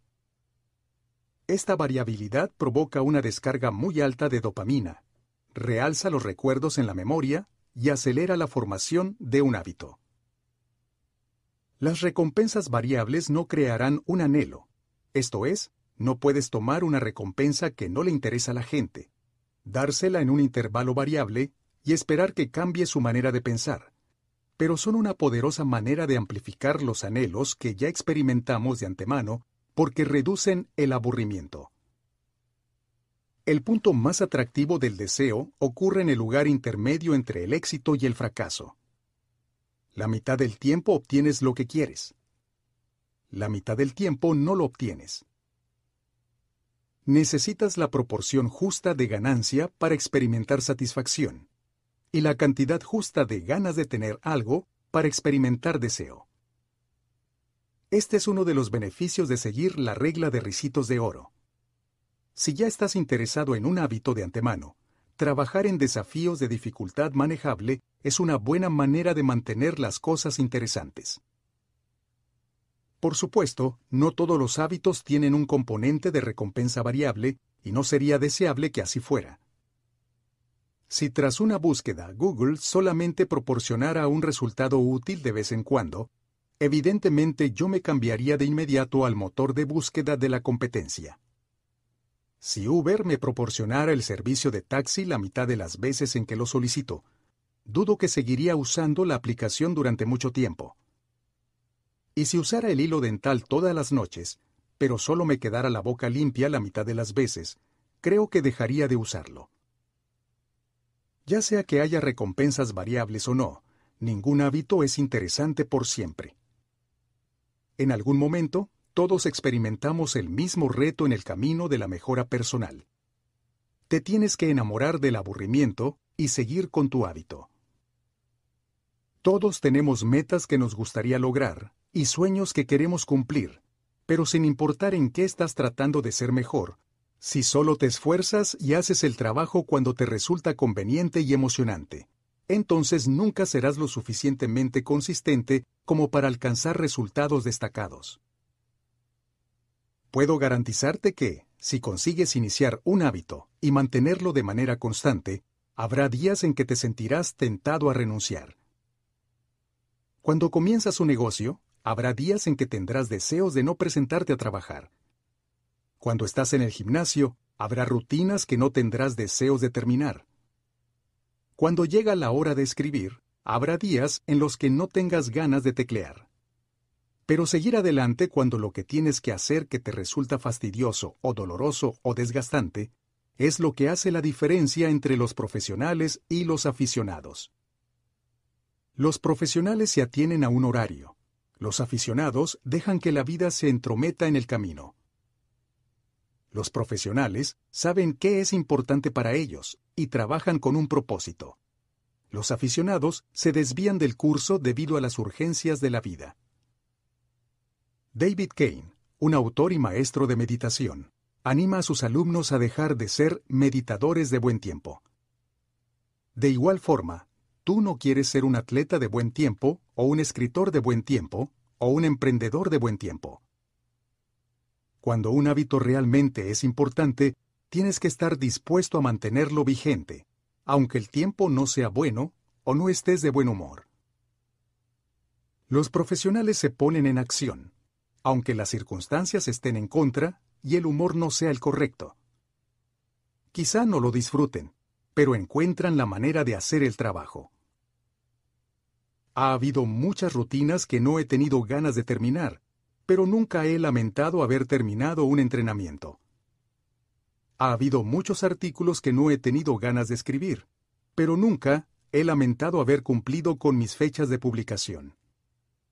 Ha habido incontables días en los que he tenido ganas de relajarme y descansar, pero nunca me he arrepentido de haber trabajado en algo que era importante para mí. La única manera de volverse excelente es mantenerse perpetuamente fascinado con repetir la misma acción una y otra vez. Te tienes que enamorar del aburrimiento. Resumen del capítulo. La regla de ricitos de oro establece que los humanos experimentamos el máximo de motivación cuando trabajamos en tareas que están justo en el borde de nuestras habilidades actuales. La más grande amenaza al éxito no es el fracaso, es el aburrimiento. Conforme los hábitos se convierten en rutina, se vuelven menos interesantes y menos satisfactorios. Nos aburren. Cualquiera puede trabajar cuando se siente motivado. Es la habilidad de seguir adelante cuando el trabajo no es emocionante lo que hace la diferencia. Los profesionales mantienen un horario, los aficionados dejan que la vida se entrometa en el camino. Capítulo 20. El inconveniente de crear buenos hábitos. Los hábitos crean el fundamento de la maestría. En ajedrez, no es hasta que los movimientos básicos se dominan de manera automática cuando los jugadores pueden concentrarse en el siguiente nivel del juego. Cada trozo de información que se memoriza abre el espacio mental para pensamientos más esforzados. Esto es verdad para los proyectos de cualquier tipo. Cuando aprendes los movimientos básicos tan bien que puedes desempeñarlos sin pensar, entonces estás libre para poner atención a detalles más avanzados. De esta manera, los hábitos se convierten en la columna vertebral de toda búsqueda de excelencia. Sin embargo, los beneficios de los hábitos tienen un costo. Al principio, cada repetición desarrolla fluidez, velocidad y destreza. Pero luego, conforme el hábito se vuelve automático, te vuelves menos sensible a la retroalimentación. Caes en la repetición inconsciente. Se vuelve más fácil dejar que los errores ocurran. Cuando puedes hacer algo suficientemente bueno, estando en piloto automático, dejas de pensar en cómo hacerlo mejor. La ventaja de los hábitos es que aprendemos a hacer cosas de manera automática sin tener que pensar. El inconveniente de los hábitos es que te acostumbras a hacer las cosas de cierta manera y dejas de poner atención a los pequeños errores. Asumes que estás mejorando porque estás adquiriendo experiencias. Pero, en realidad, solamente estás reforzando tus hábitos actuales, no mejorándolos. De hecho, algunas investigaciones han demostrado que una vez que se ha alcanzado la maestría de una habilidad, con el tiempo tiene lugar un ligero declive del desempeño. Usualmente, este descenso menor en el desempeño no es causa de preocupación. No se necesita un sistema para mejorar constantemente la manera en que te cepillas los dientes o te amarras las agujetas o te preparas una taza de té por la mañana. Con hábitos como estos, suficientemente bien es lo que se requiere, no más. Entre menos energía uses en decisiones que son triviales, más energía puedes dedicar a lo que es realmente importante. Sin embargo, cuando quieres maximizar tu potencial y lograr niveles de desempeño muy elevados, necesitas un método matizado. No puedes repetir algo ciegamente y esperar convertirte en alguien excepcional. Los hábitos son necesarios, pero no bastan para alcanzar la maestría. Lo que necesitas es una combinación de hábitos automáticos y práctica deliberada. Hábitos más práctica deliberada igual maestría. Para alcanzar la grandeza, ciertas habilidades sí deben volverse automáticas. Los jugadores de básquetbol deben ser capaces de controlar el balón sin pensar, antes de adquirir la maestría que se requiere para hacer tiros de gancho con la mano no dominante. Los cirujanos necesitan repetir la incisión inicial hasta el punto en que pueden hacerla casi con los ojos cerrados. Esto les permite concentrarse en los cientos de variables que pueden surgir durante una operación. Pero una vez que un hábito se domina, es necesario volver a la parte esforzada del trabajo y empezar a construir el siguiente hábito. La maestría es el proceso de estrechar tu concentración y dirigirla hacia un pequeño elemento necesario para el éxito. Y en repetir esa acción hasta que hayas internalizado esa habilidad, para luego usar ese nuevo hábito como fundamento para avanzar hacia la siguiente frontera de tu desarrollo personal. Las tareas viejas se vuelven más sencillas la segunda vez que las realizas, pero en general, el proceso no se simplifica porque siempre estás usando tu energía para enfrentar el siguiente reto. Cada hábito deja al descubierto el siguiente nivel de desempeño. Es un ciclo interminable. A pesar de que los hábitos son poderosos, lo que necesitas es una forma de permanecer consciente de tu desempeño a lo largo del tiempo, de manera que puedas continuar refinando y mejorando tus hábitos es precisamente en el momento en que empiezas a sentir que has dominado una habilidad, justo cuando las cosas comienzan a parecer automáticas y tú empiezas a sentirte cómodo, cuando debes evitar caer en la trampa de la complacencia. ¿Cuál es la solución? Establecer un sistema de reflexión y revisión. Cómo revisar tus hábitos y hacer ajustes. En 1986, el equipo Los Lakers de Los Ángeles tenía uno de los más talentosos equipos de básquetbol que se hayan reunido en la historia. Sin embargo, rara vez son recordados por ese motivo.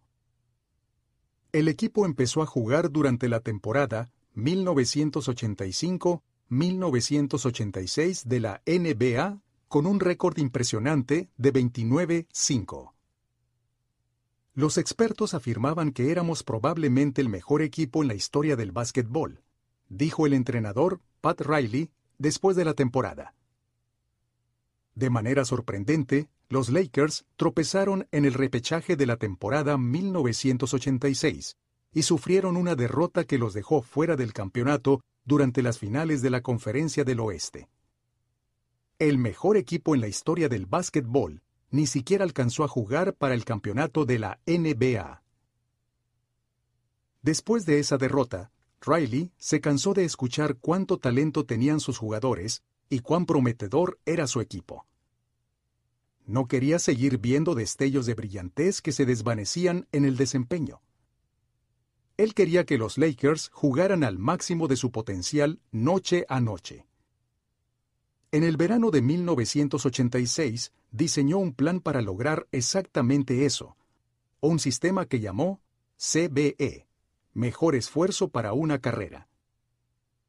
Cuando los jugadores se unen a los Lakers por primera vez, explicaba Riley, averiguamos sus estadísticas de básquetbol hasta el momento en que estaban en la escuela preparatoria. Llamo a esto tomar sus números buscamos un indicador preciso de lo que cada jugador puede hacer. Luego lo integramos al plan del equipo basándonos en la noción de que mantendrá y luego mejorará sus promedios. Después de determinar el nivel de desempeño mínimo de cada jugador, Riley añadió un paso clave. Le pidió a cada jugador que mejorara su rendimiento al menos 1% durante el transcurso de la temporada. Si tenían éxito, estarían logrando el CBE. De manera similar al equipo de ciclismo británico del que hablamos en el capítulo 1. Los Lakers buscaban el desempeño máximo tratando de ser un poco mejores cada día. Riley era enfático al afirmar que el CBE no se trataba solamente de puntos y estadísticas, sino de dar el mejor esfuerzo espiritual, mental y físico. Los jugadores obtenían créditos por permitir que un oponente corriera hacia ellos para taclearlos cuando sabían que se haría acreedor a una falta, por clavarse para atrapar bolas sueltas, por ir por los rebotes aunque fuera improbable que los pudieran atrapar, por ayudar a un compañero cuando el jugador al que estaban marcando lo habían rebasado, y otros actos heroicos poco reconocidos durante un partido. Como ejemplo, digamos que Magic Johnson, el jugador estrella de los Lakers en aquella época, tenía 11 puntos, 8 rebotes, 12 asistencias, 2 robos y cinco rotaciones en un juego. Magic también tenía crédito por un acto heroico no reconocido que consistió en lanzarse por una bola suelta, más uno. Finalmente, jugó un total de 33 minutos en este juego imaginario. Los números positivos, 11 más 8 más 12 más 2 más 1, sumaban 34. Luego, restamos las cinco rotaciones, 34 menos 5, para obtener 29. Finalmente dividimos 29 entre los 33 minutos jugados. 29 entre 33 igual 0.879. El número CBE de Magic en este ejemplo sería 879. Este número se calculaba para todos los juegos de todos los jugadores, y era el promedio del CBE el que se les pedía que mejoraran en 1% durante la temporada. Riley comparaba el CBE de cada jugador en ese momento no solo con los resultados de su desempeño anterior, sino con los de otros jugadores de la liga.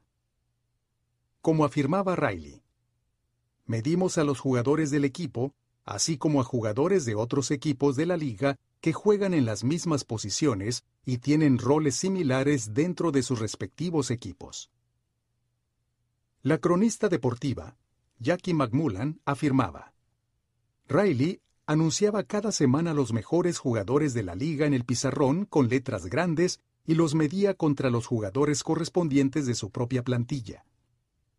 Los jugadores sólidos, confiables, por lo regular, tenían resultados superiores a 600 puntos, mientras que los jugadores élite obtenían al menos 800 puntos. Magic Johnson, quien entregó 138 triples dobles en su carrera, por lo regular tenía más de 1000 puntos. Los Lakers también enfatizaron el progreso que se lograba año tras año, haciendo comparaciones históricas de datos CBE. Riley decía, comparábamos el mes de noviembre de 1986 con el mes de noviembre de 1985 y le mostrábamos a los jugadores dónde estaban haciendo las cosas de mejor o peor manera que en la temporada anterior. Luego les mostrábamos cómo sus resultados de desempeño de diciembre de 1986 se comparaban con los de noviembre. Los Lakers desplegaron el sistema CBE en octubre de 1986. Ocho meses después, llegaron a ser los campeones de la NBA.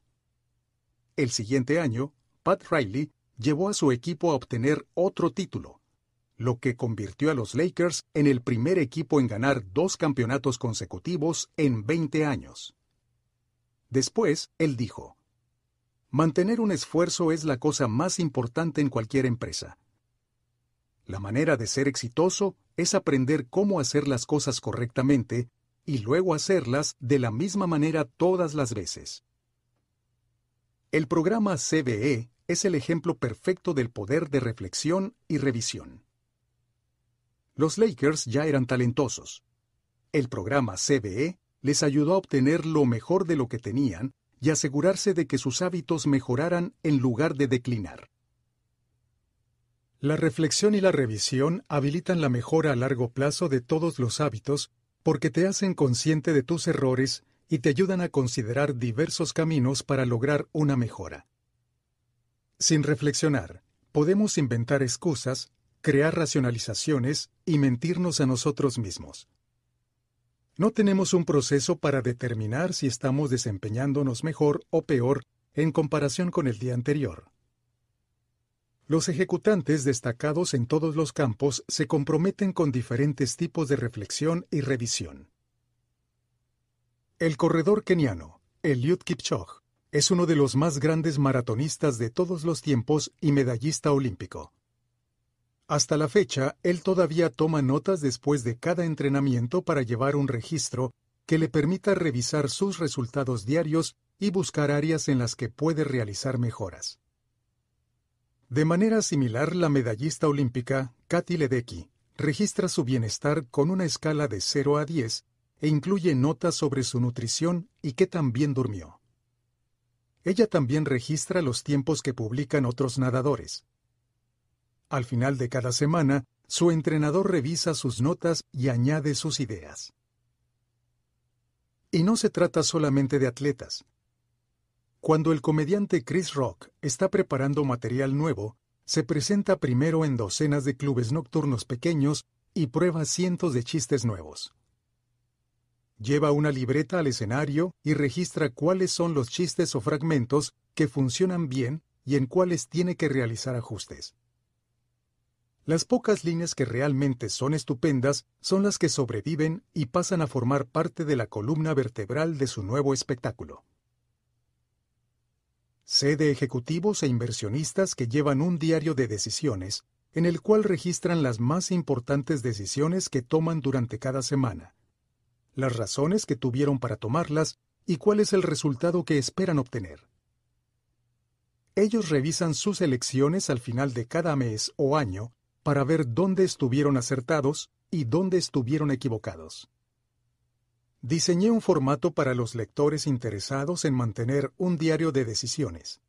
Está incluido como parte del diario de hábitos en atomichabits.com diagonal journal. La mejora no se trata solamente de aprender hábitos, también se trata de afinarlos. La reflexión y la revisión aseguran que pasas tu tiempo haciendo las cosas acertadas y que haces correcciones de curso cuando es necesario. Como Pat Riley, que ajustó el esfuerzo de sus jugadores en cada juego. Tú no quieres seguir practicando un hábito si se ha vuelto poco efectivo. Personalmente, yo empleo dos métodos primarios de reflexión y revisión. Cada mes de diciembre, realizo una reseña anual en la que reflexiono acerca del año previo. Registro mis hábitos del año haciendo un recuento de cuántos artículos publiqué, cuántos entrenamientos hice, cuántos nuevos lugares visité y más. Puedes ver mis reseñas anuales en jamesclear.com, diagonal anual-review.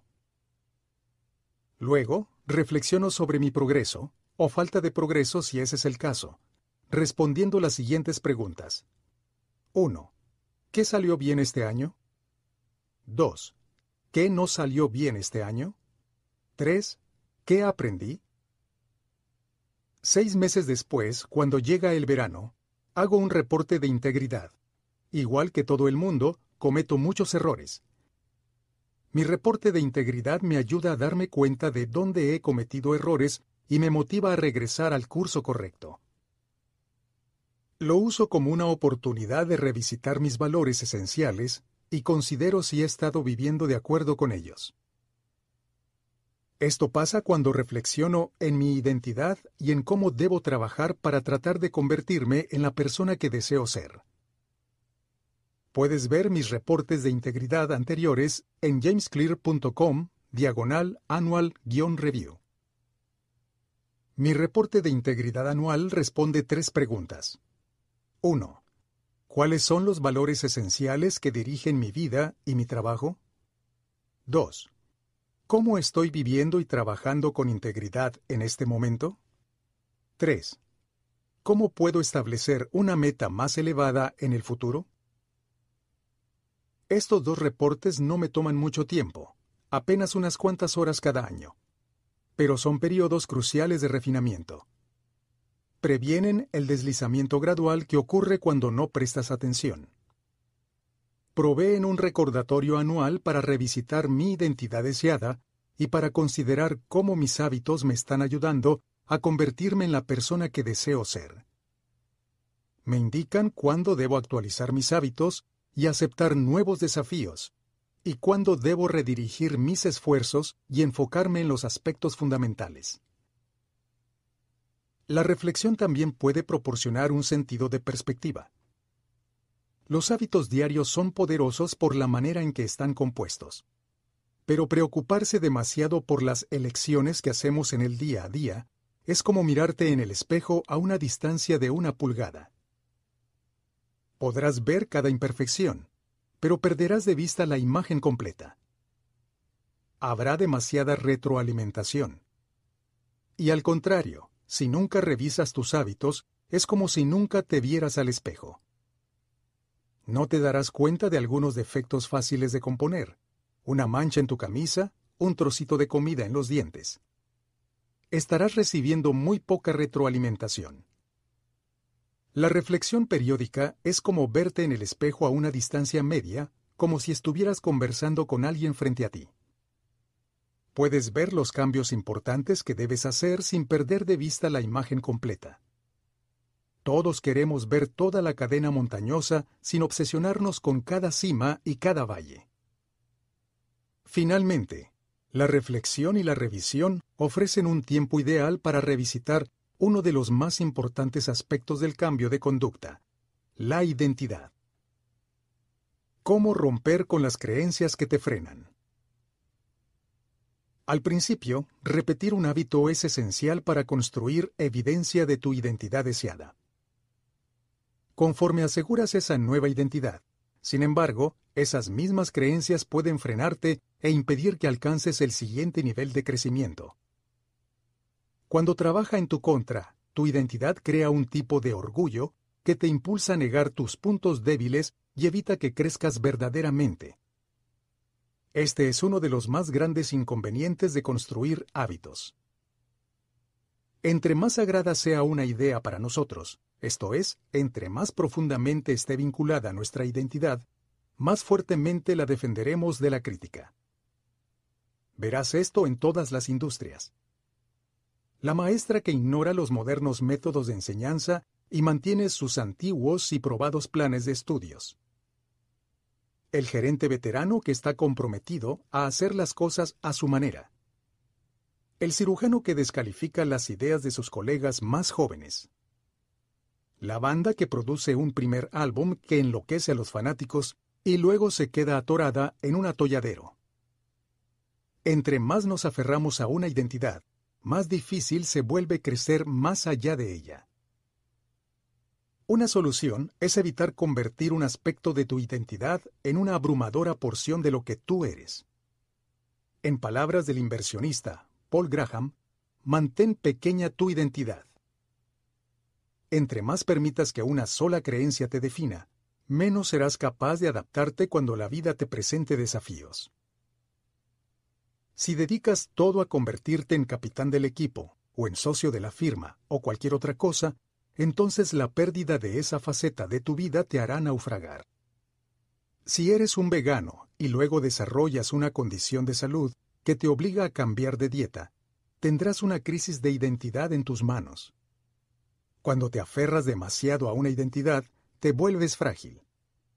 Si pierdes una cosa, te pierdes a ti mismo. Durante la mayor parte de mi juventud, ser un atleta fue la parte más importante de mi identidad. Cuando terminó mi carrera como beisbolista, luché por poder encontrarme a mí mismo. Cuando pasas tu vida entera definiéndote de una forma y esa forma desaparece, entonces, ¿quién eres en ese momento? Los veteranos militares y exempresarios reportan sentimientos similares. Si tu identidad está envuelta en una creencia como soy un gran soldado. ¿Qué sucede cuando tu servicio termina y tienes que volver a casa? Para muchos dueños de negocios, su identidad equivale a algo parecido a soy el director ejecutivo o soy el fundador. Si has pasado cada minuto trabajando en tu negocio, ¿cómo te sentirías después de vender tu compañía? La clave para mitigar estas pérdidas de identidad consiste en redefinirte a ti mismo de tal manera que mantengas importantes aspectos de tu identidad, incluso si tu rol particular cambia. Soy un atleta se convierte en soy la clase de persona que es fuerte mentalmente y ama los desafíos físicos. Soy un gran soldado se transforma en soy el tipo de persona disciplinada, confiable y excelente para trabajar en equipo. Soy el director ejecutivo se traduce en soy el tipo de persona que construye y que crea cosas. Cuando se elige de manera efectiva, una identidad puede ser flexible en lugar de debilitadora. Como el agua que fluye alrededor de un obstáculo, tu identidad trabaja con las circunstancias cambiantes en lugar de trabajar en su contra. La siguiente cita del Tao Te Ching encapsula estas ideas perfectamente. Los hombres nacen suaves y flexibles. Cuando mueren son tiesos y duros. Las plantas nacen tiernas y dóciles. Cuando mueren son frágiles y secas. Por esto quien es tieso y duro es un discípulo de la muerte. Quien es suave y flexible es un discípulo de la vida. Lo duro y tieso se romperá. Lo suave y flexible prevalecerá. Lao Tzu Los hábitos producen numerosos beneficios, pero el inconveniente es que pueden encerrarnos dentro de nuestros previos patrones de pensamiento y de acción, incluso cuando el mundo está cambiando a nuestro alrededor. Nada es permanente. La vida está cambiando constantemente, así que necesitas verificar periódicamente para ver si tus viejos hábitos y creencias todavía te sirven. La falta de conciencia de uno mismo es un veneno. La reflexión y la revisión son el antídoto. Resumen del capítulo. La ventaja de los hábitos es que podemos hacer cosas sin pensar. La desventaja es que podemos dejar de poner atención en los pequeños errores. Hábitos más práctica deliberada igual maestría. La reflexión y la revisión son procesos que te permiten permanecer consciente de tu desempeño a lo largo del tiempo. Entre más nos apegamos a una identidad, más difícil se vuelve crecer más allá de ella. Conclusión. El secreto para alcanzar resultados que duren. Hay una antigua parábola griega conocida como la paradoja de Sorites. Sorites proviene de la palabra griega soros, que significa pila o montón, que se refiere al efecto que una pequeña acción puede tener cuando se repite suficientes veces. Una formulación de la paradoja es como sigue. ¿Puede una moneda volver rico a alguien? Si le das a una persona una pila de diez monedas, no podrías afirmar que es rica. Pero, ¿qué pasa si añades otra pila? ¿Y otra? ¿Y otra más? En algún momento tendrías que admitir que tu vida se transformó gracias a un pequeño cambio. El santo grial del cambio de hábitos no es 1% de mejora, sino mil es un cúmulo de hábitos atómicos en pila, cada uno de los cuales es una unidad fundamental de todo el sistema.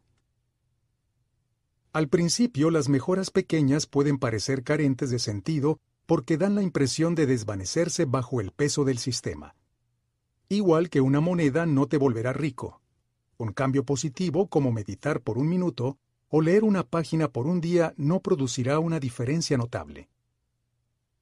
Gradualmente, sin embargo, conforme continúas acumulando capas de pequeños cambios unos sobre otros, los platillos de la balanza de la vida empiezan a moverse.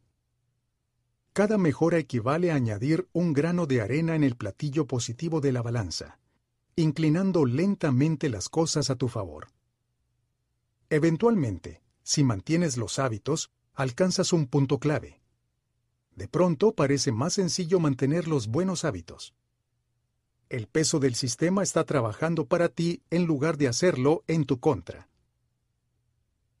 A lo largo de este libro, hemos conocido docenas de historias de personas que tienen un alto desempeño. Hemos leído acerca de atletas olímpicos ganadores de medallas de oro, artistas premiados, líderes del mundo de los negocios, médicos que salvan vidas y comediantes estrella quienes han usado la ciencia de los pequeños hábitos para dominar su especialidad y que los han catapultado hasta el tope de sus respectivos campos. Todas las personas, equipos y compañías que hemos cubierto en este libro han enfrentado diversas circunstancias, pero finalmente todos han progresado de la misma manera, mediante un compromiso con pequeñas, sustentables e implacables mejoras. El éxito no es un objetivo o una línea de meta que tienes que cruzar.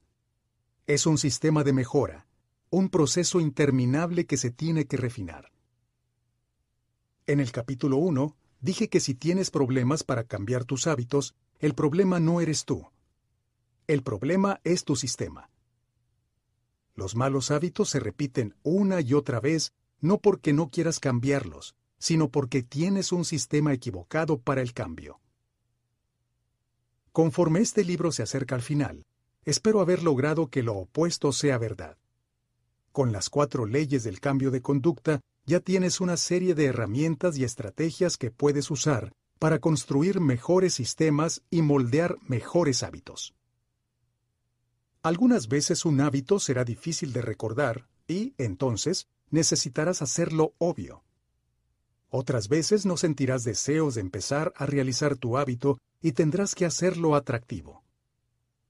En muchos casos, pensarás que tu hábito es muy complicado y tendrás que hacerlo sencillo. Y algunas veces no tendrás deseos de mantener tu hábito, así que tendrás que hacerlo satisfactorio. Este es un proceso continuo. No hay línea de meta. No hay una solución permanente. Siempre que quieras mejorar, tendrás que recorrer las cuatro leyes del cambio de conducta hasta que encuentres el siguiente cuello de botella. Hacerlo obvio. Hacerlo atractivo. Hacerlo sencillo. Hacerlo satisfactorio. Avanzar y avanzar. Siempre buscando la siguiente manera de ser 1% mejor. El secreto para obtener resultados que duren consiste en nunca dejar de hacer mejoras. Es notable lo que puedes construir si no te detienes. Es notable el negocio que puedes construir si no dejas de trabajar. Es notable el cuerpo que puedes llegar a tener si no dejas de entrenar es notable el conocimiento que puedes adquirir si no dejas de aprender. Es notable la fortuna que puedes llegar a amasar si no dejas de ahorrar. Son notables las amistades que puedes construir si no dejas de preocuparte por los demás. Los pequeños hábitos no se suman. Los pequeños hábitos se componen. Ese es el poder de los hábitos atómicos. Pequeños cambios, Resultados notables. Apéndice. ¿Qué leer a continuación? Muchas gracias por tomarte el tiempo de leer este libro. Ha sido un placer compartir mi trabajo contigo. Si estás buscando algo que leer a continuación, permíteme ofrecerte una sugerencia. Si disfrutaste Hábitos Atómicos, entonces quizá también te gusten otros escritos míos. Mis más recientes artículos son publicados en mi boletín semanal gratuito. Los suscriptores son los primeros en enterarse de mis nuevos libros y proyectos. Finalmente, además de mi propio trabajo, cada año publico una lista de mis libros favoritos de otros autores, pertenecientes a un amplio rango de materias. Puedes suscribirte en atomichabbits.com diagonal newsletter. Pequeñas lecciones de las cuatro leyes. En este libro he presentado un modelo de cuatro pasos para moldear el comportamiento humano. Señal, anhelo, respuesta y recompensa. Este marco de referencia no solo nos enseña a crear nuevos hábitos, sino que revela algunas percepciones interesantes sobre la conducta humana. Fase del problema. 1. Señal. 2. Anhelo. Fase de la solución. 3. Respuesta. 4. Recompensa. En esta sección he compilado algunas lecciones y algunos trocitos de sentido común que son confirmados por el modelo. El propósito de estos ejemplos es aclarar qué tan útil y de amplio alcance es este marco de referencia para describir la conducta humana. Una vez que entiendes el modelo, verás ejemplos de él en todas partes. La conciencia viene antes que el deseo. Un anhelo es creado cuando le asignas significado a una señal. Tu cerebro construye una emoción o un sentimiento para describir tu situación presente, y ello significa que un anhelo solo puede ocurrir después de que has descubierto una oportunidad.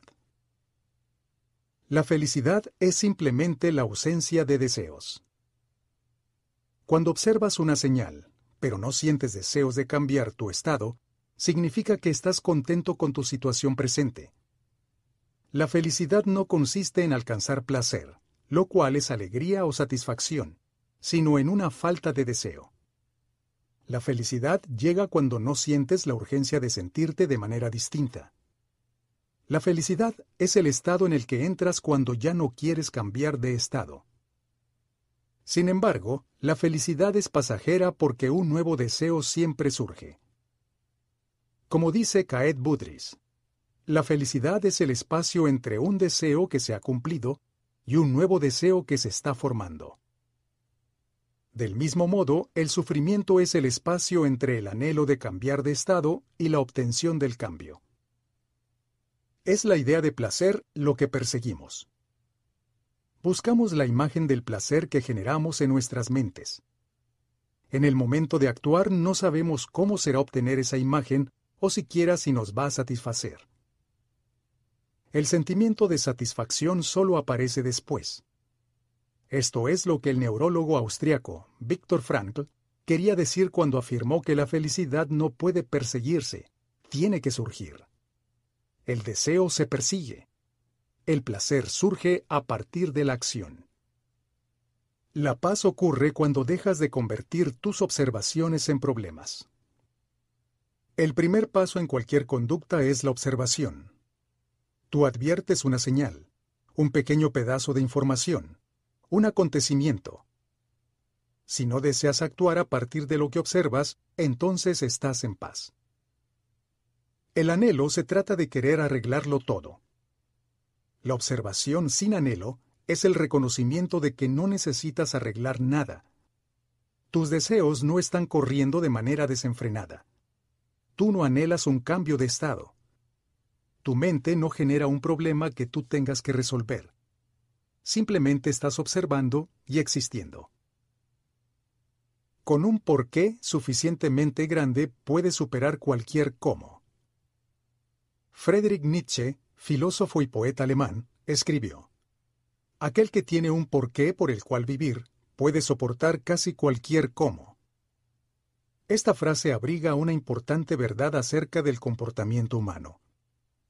Si tu motivación y deseos son lo suficientemente grandes, esto es, tu por qué está actuando, te pondrás en acción aun cuando sea muy difícil.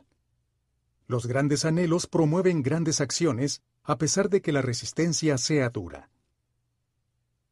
Ser curioso es mejor que ser inteligente. Mantenerse motivado y curioso cuenta más que ser inteligente porque lo primero conduce a la acción. Ser inteligente nunca producirá resultados por sí mismo porque no te pone en acción. Es el deseo, no la inteligencia, lo que provoca una conducta. Como dice Naval Ravikant, el truco para hacer cualquier cosa consiste en cultivar primero un deseo por esa cosa. Las emociones conducen la conducta. Todas las decisiones son emocionales de alguna manera.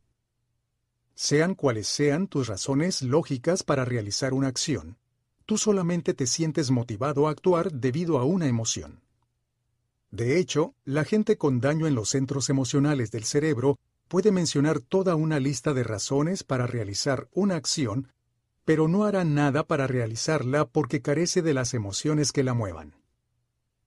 Esta es la razón por la que el anhelo se da antes que la respuesta. El sentimiento se da primero y luego la conducta. Solo podemos ser racionales después de haber sido emocionales. El modo primario del cerebro es el sentimiento. El modo secundario es el pensamiento. Nuestra primera respuesta, la rápida, la que corresponde a la porción inconsciente del cerebro, se optimiza por el sentimiento y la anticipación. Nuestra segunda respuesta, la lenta, la que corresponde a la porción consciente del cerebro, es la parte que se encarga del pensamiento. Los psicólogos se refieren a esto como sistema 1 Sentimientos y juicios rápidos, versus Sistema 2, Análisis racional. El sentimiento aparece primero, Sistema 1, la racionalidad solo interviene más adelante, Sistema 2. Esto funciona perfecto cuando ambos sistemas están sincronizados, pero tiene como resultado pensamientos ilógicos y emocionales cuando no lo están. tu respuesta tiende a seguir tus emociones. Nuestros pensamientos y acciones están enraizados en lo que encontramos atractivo, no necesariamente en lo que es lógico. Dos personas pueden estar ante el mismo grupo de hechos y responder de manera muy distinta porque analizan esos hechos a través de su particular filtro emocional. Esta es una de las razones por las que apelar a la emoción es típicamente más poderoso que apelar a la razón. Si un tema hace que alguien se sienta emocional, es improbable que ese alguien se interese en los datos.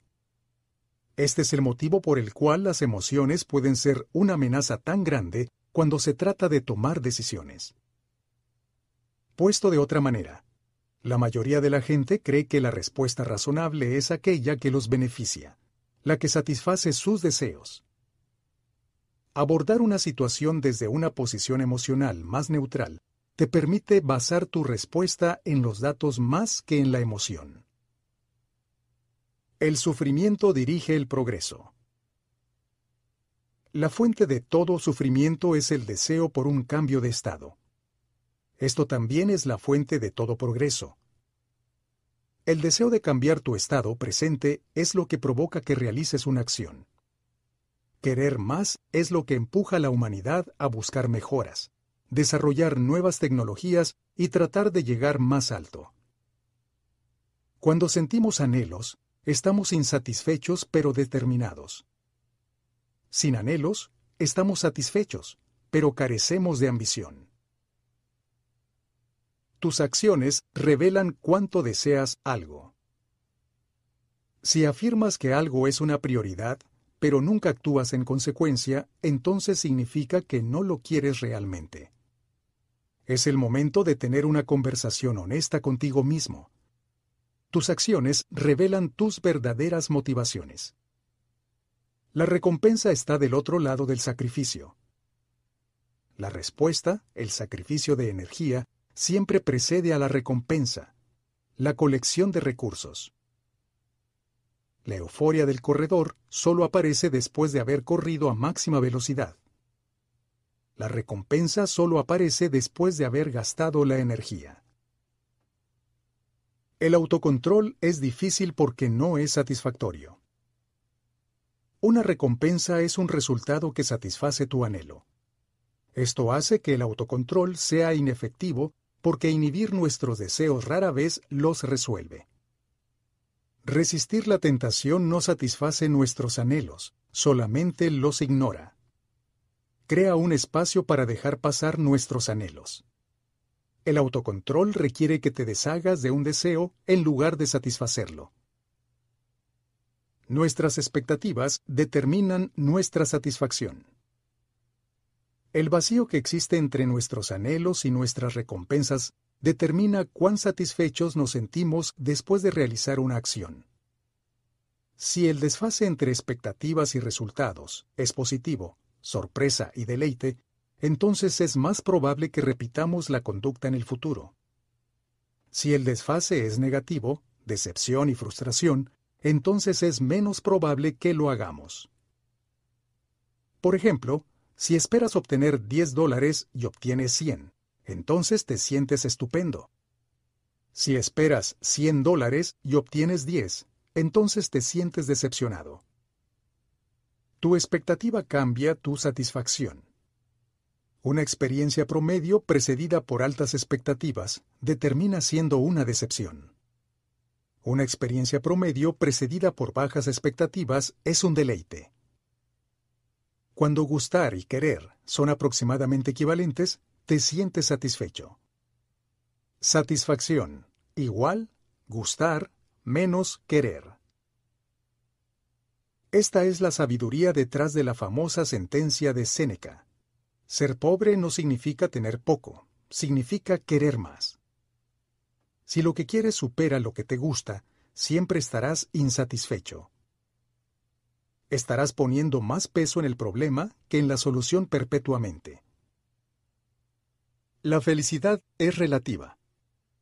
Cuando empecé a compartir mis escritos públicamente, me tomó tres meses obtener mil suscriptores. Cuando alcancé esa meta, le conté a mis padres y a mi novia. Celebramos juntos. Me sentía emocionado y motivado. Unos cuantos años después, me di cuenta de que mil personas estaban suscribiendo diariamente. Y ni siquiera consideré contárselo a alguien. Se sentía como algo normal. Estaba obteniendo resultados 90 veces más rápido que antes, pero estaba experimentando poco placer debido a ello. No fue hasta unos días después cuando me di cuenta de lo absurdo que era no estar celebrando algo que me hubiera parecido un sueño apenas unos pocos años antes. El dolor que produce el fracaso es directamente proporcional al tamaño de las expectativas. Cuando el deseo es alto, duele mucho cuando no te gusta el resultado. Fracasar en obtener algo que quieres duele más que fracasar en obtener algo en lo que no piensas demasiado. Esta es la razón por la cual la gente dice, no quiero hacerme ilusiones. Los sentimientos aparecen tanto antes como después de una conducta. Antes de actuar, hay un sentimiento que te motiva a actuar, el anhelo o deseo. Después de actuar, hay un sentimiento que te enseña a repetir la acción en el futuro la recompensa. Señal mayor que anhelo, sentimiento, mayor que respuesta, mayor que recompensa, sentimiento. La manera en que sentimos influye nuestra manera de actuar, y nuestra manera de actuar influye nuestra manera de sentir. El deseo inicia. El placer mantiene. Querer y gustar son dos conductores de la conducta. Si algo no es deseable, no tienes ninguna razón para hacerlo. El deseo y el anhelo son lo que inicia una conducta. Pero si no es disfrutable, no tienes ninguna razón para repetirla. El placer y la satisfacción son lo que mantiene una conducta. Sentirte motivado es lo que hace que actúes. Sentirte exitoso es lo que hace que quieras repetir la acción. La esperanza declina con la experiencia y es reemplazada por la aceptación. La primera vez que surge una oportunidad, hay esperanza por lo que puede pasar. Tu expectativa, anhelos, está basada solamente en una promesa. La segunda vez, tu expectativa está anclada en la realidad empiezas a comprender cómo funciona el proceso y tu esperanza gradualmente se transforma en una predicción más precisa y en la aceptación del resultado más probable. Esta es una de las razones por las que continuamente tratamos de asirnos al más reciente esquema para volvernos millonarios en instantes o para bajar de peso en poco tiempo. Los planes nuevos ofrecen esperanza porque no tenemos experiencias que nos permitan anclar nuestras expectativas en la realidad. Las nuevas estrategias parecen más atractivas que las viejas porque nos brindan esperanzas ilimitadas. Como apuntó Aristóteles, es fácil decepcionar a la juventud porque la juventud es rápida para tener esperanzas. Tal vez esto podría actualizarse y expresarse como, es fácil decepcionar a la juventud porque la juventud solo tiene esperanzas. Los jóvenes carecen de la experiencia necesaria para anclar sus expectativas. Al principio la esperanza es todo lo que tienes. ¿Cómo aplicar estas ideas a los negocios? En el transcurso de los años, he tenido la oportunidad de dar conferencias tanto en compañías que pertenecen al grupo de Fortune 500 como en otras compañías emergentes de rápido crecimiento. Estas conferencias tratan acerca de cómo aplicar la ciencia de los pequeños hábitos para dirigir negocios más efectivos y fabricar mejores productos. He compilado muchas de las estrategias más prácticas en un capítulo adicional. Me parece que este capítulo te parecerá una muy útil adición a las ideas ya mencionadas en hábitos atómicos. Puedes bajar este capítulo en atomichabits.com diagonal business. ¿Cómo aplicar estas ideas a la paternidad? Una de las preguntas más frecuentes que escucho por parte de los lectores es algo que se parece a ¿Cómo puedo conseguir que mis hijos hagan esto? Las ideas contenidas en Hábitos Atómicos tienen la intención de poder aplicarse ampliamente en toda clase de conductas humanas. Los adolescentes también son humanos, lo cual significa que puedes encontrar muchas estrategias útiles en este texto. Dicho eso, sé que la crianza enfrenta sus propios retos. Preparé un capítulo adicional que contiene una pequeña guía para aplicar estas ideas específicamente a la crianza de los hijos. Puedes descargar este capítulo en atomichabbits.com diagonal parenting.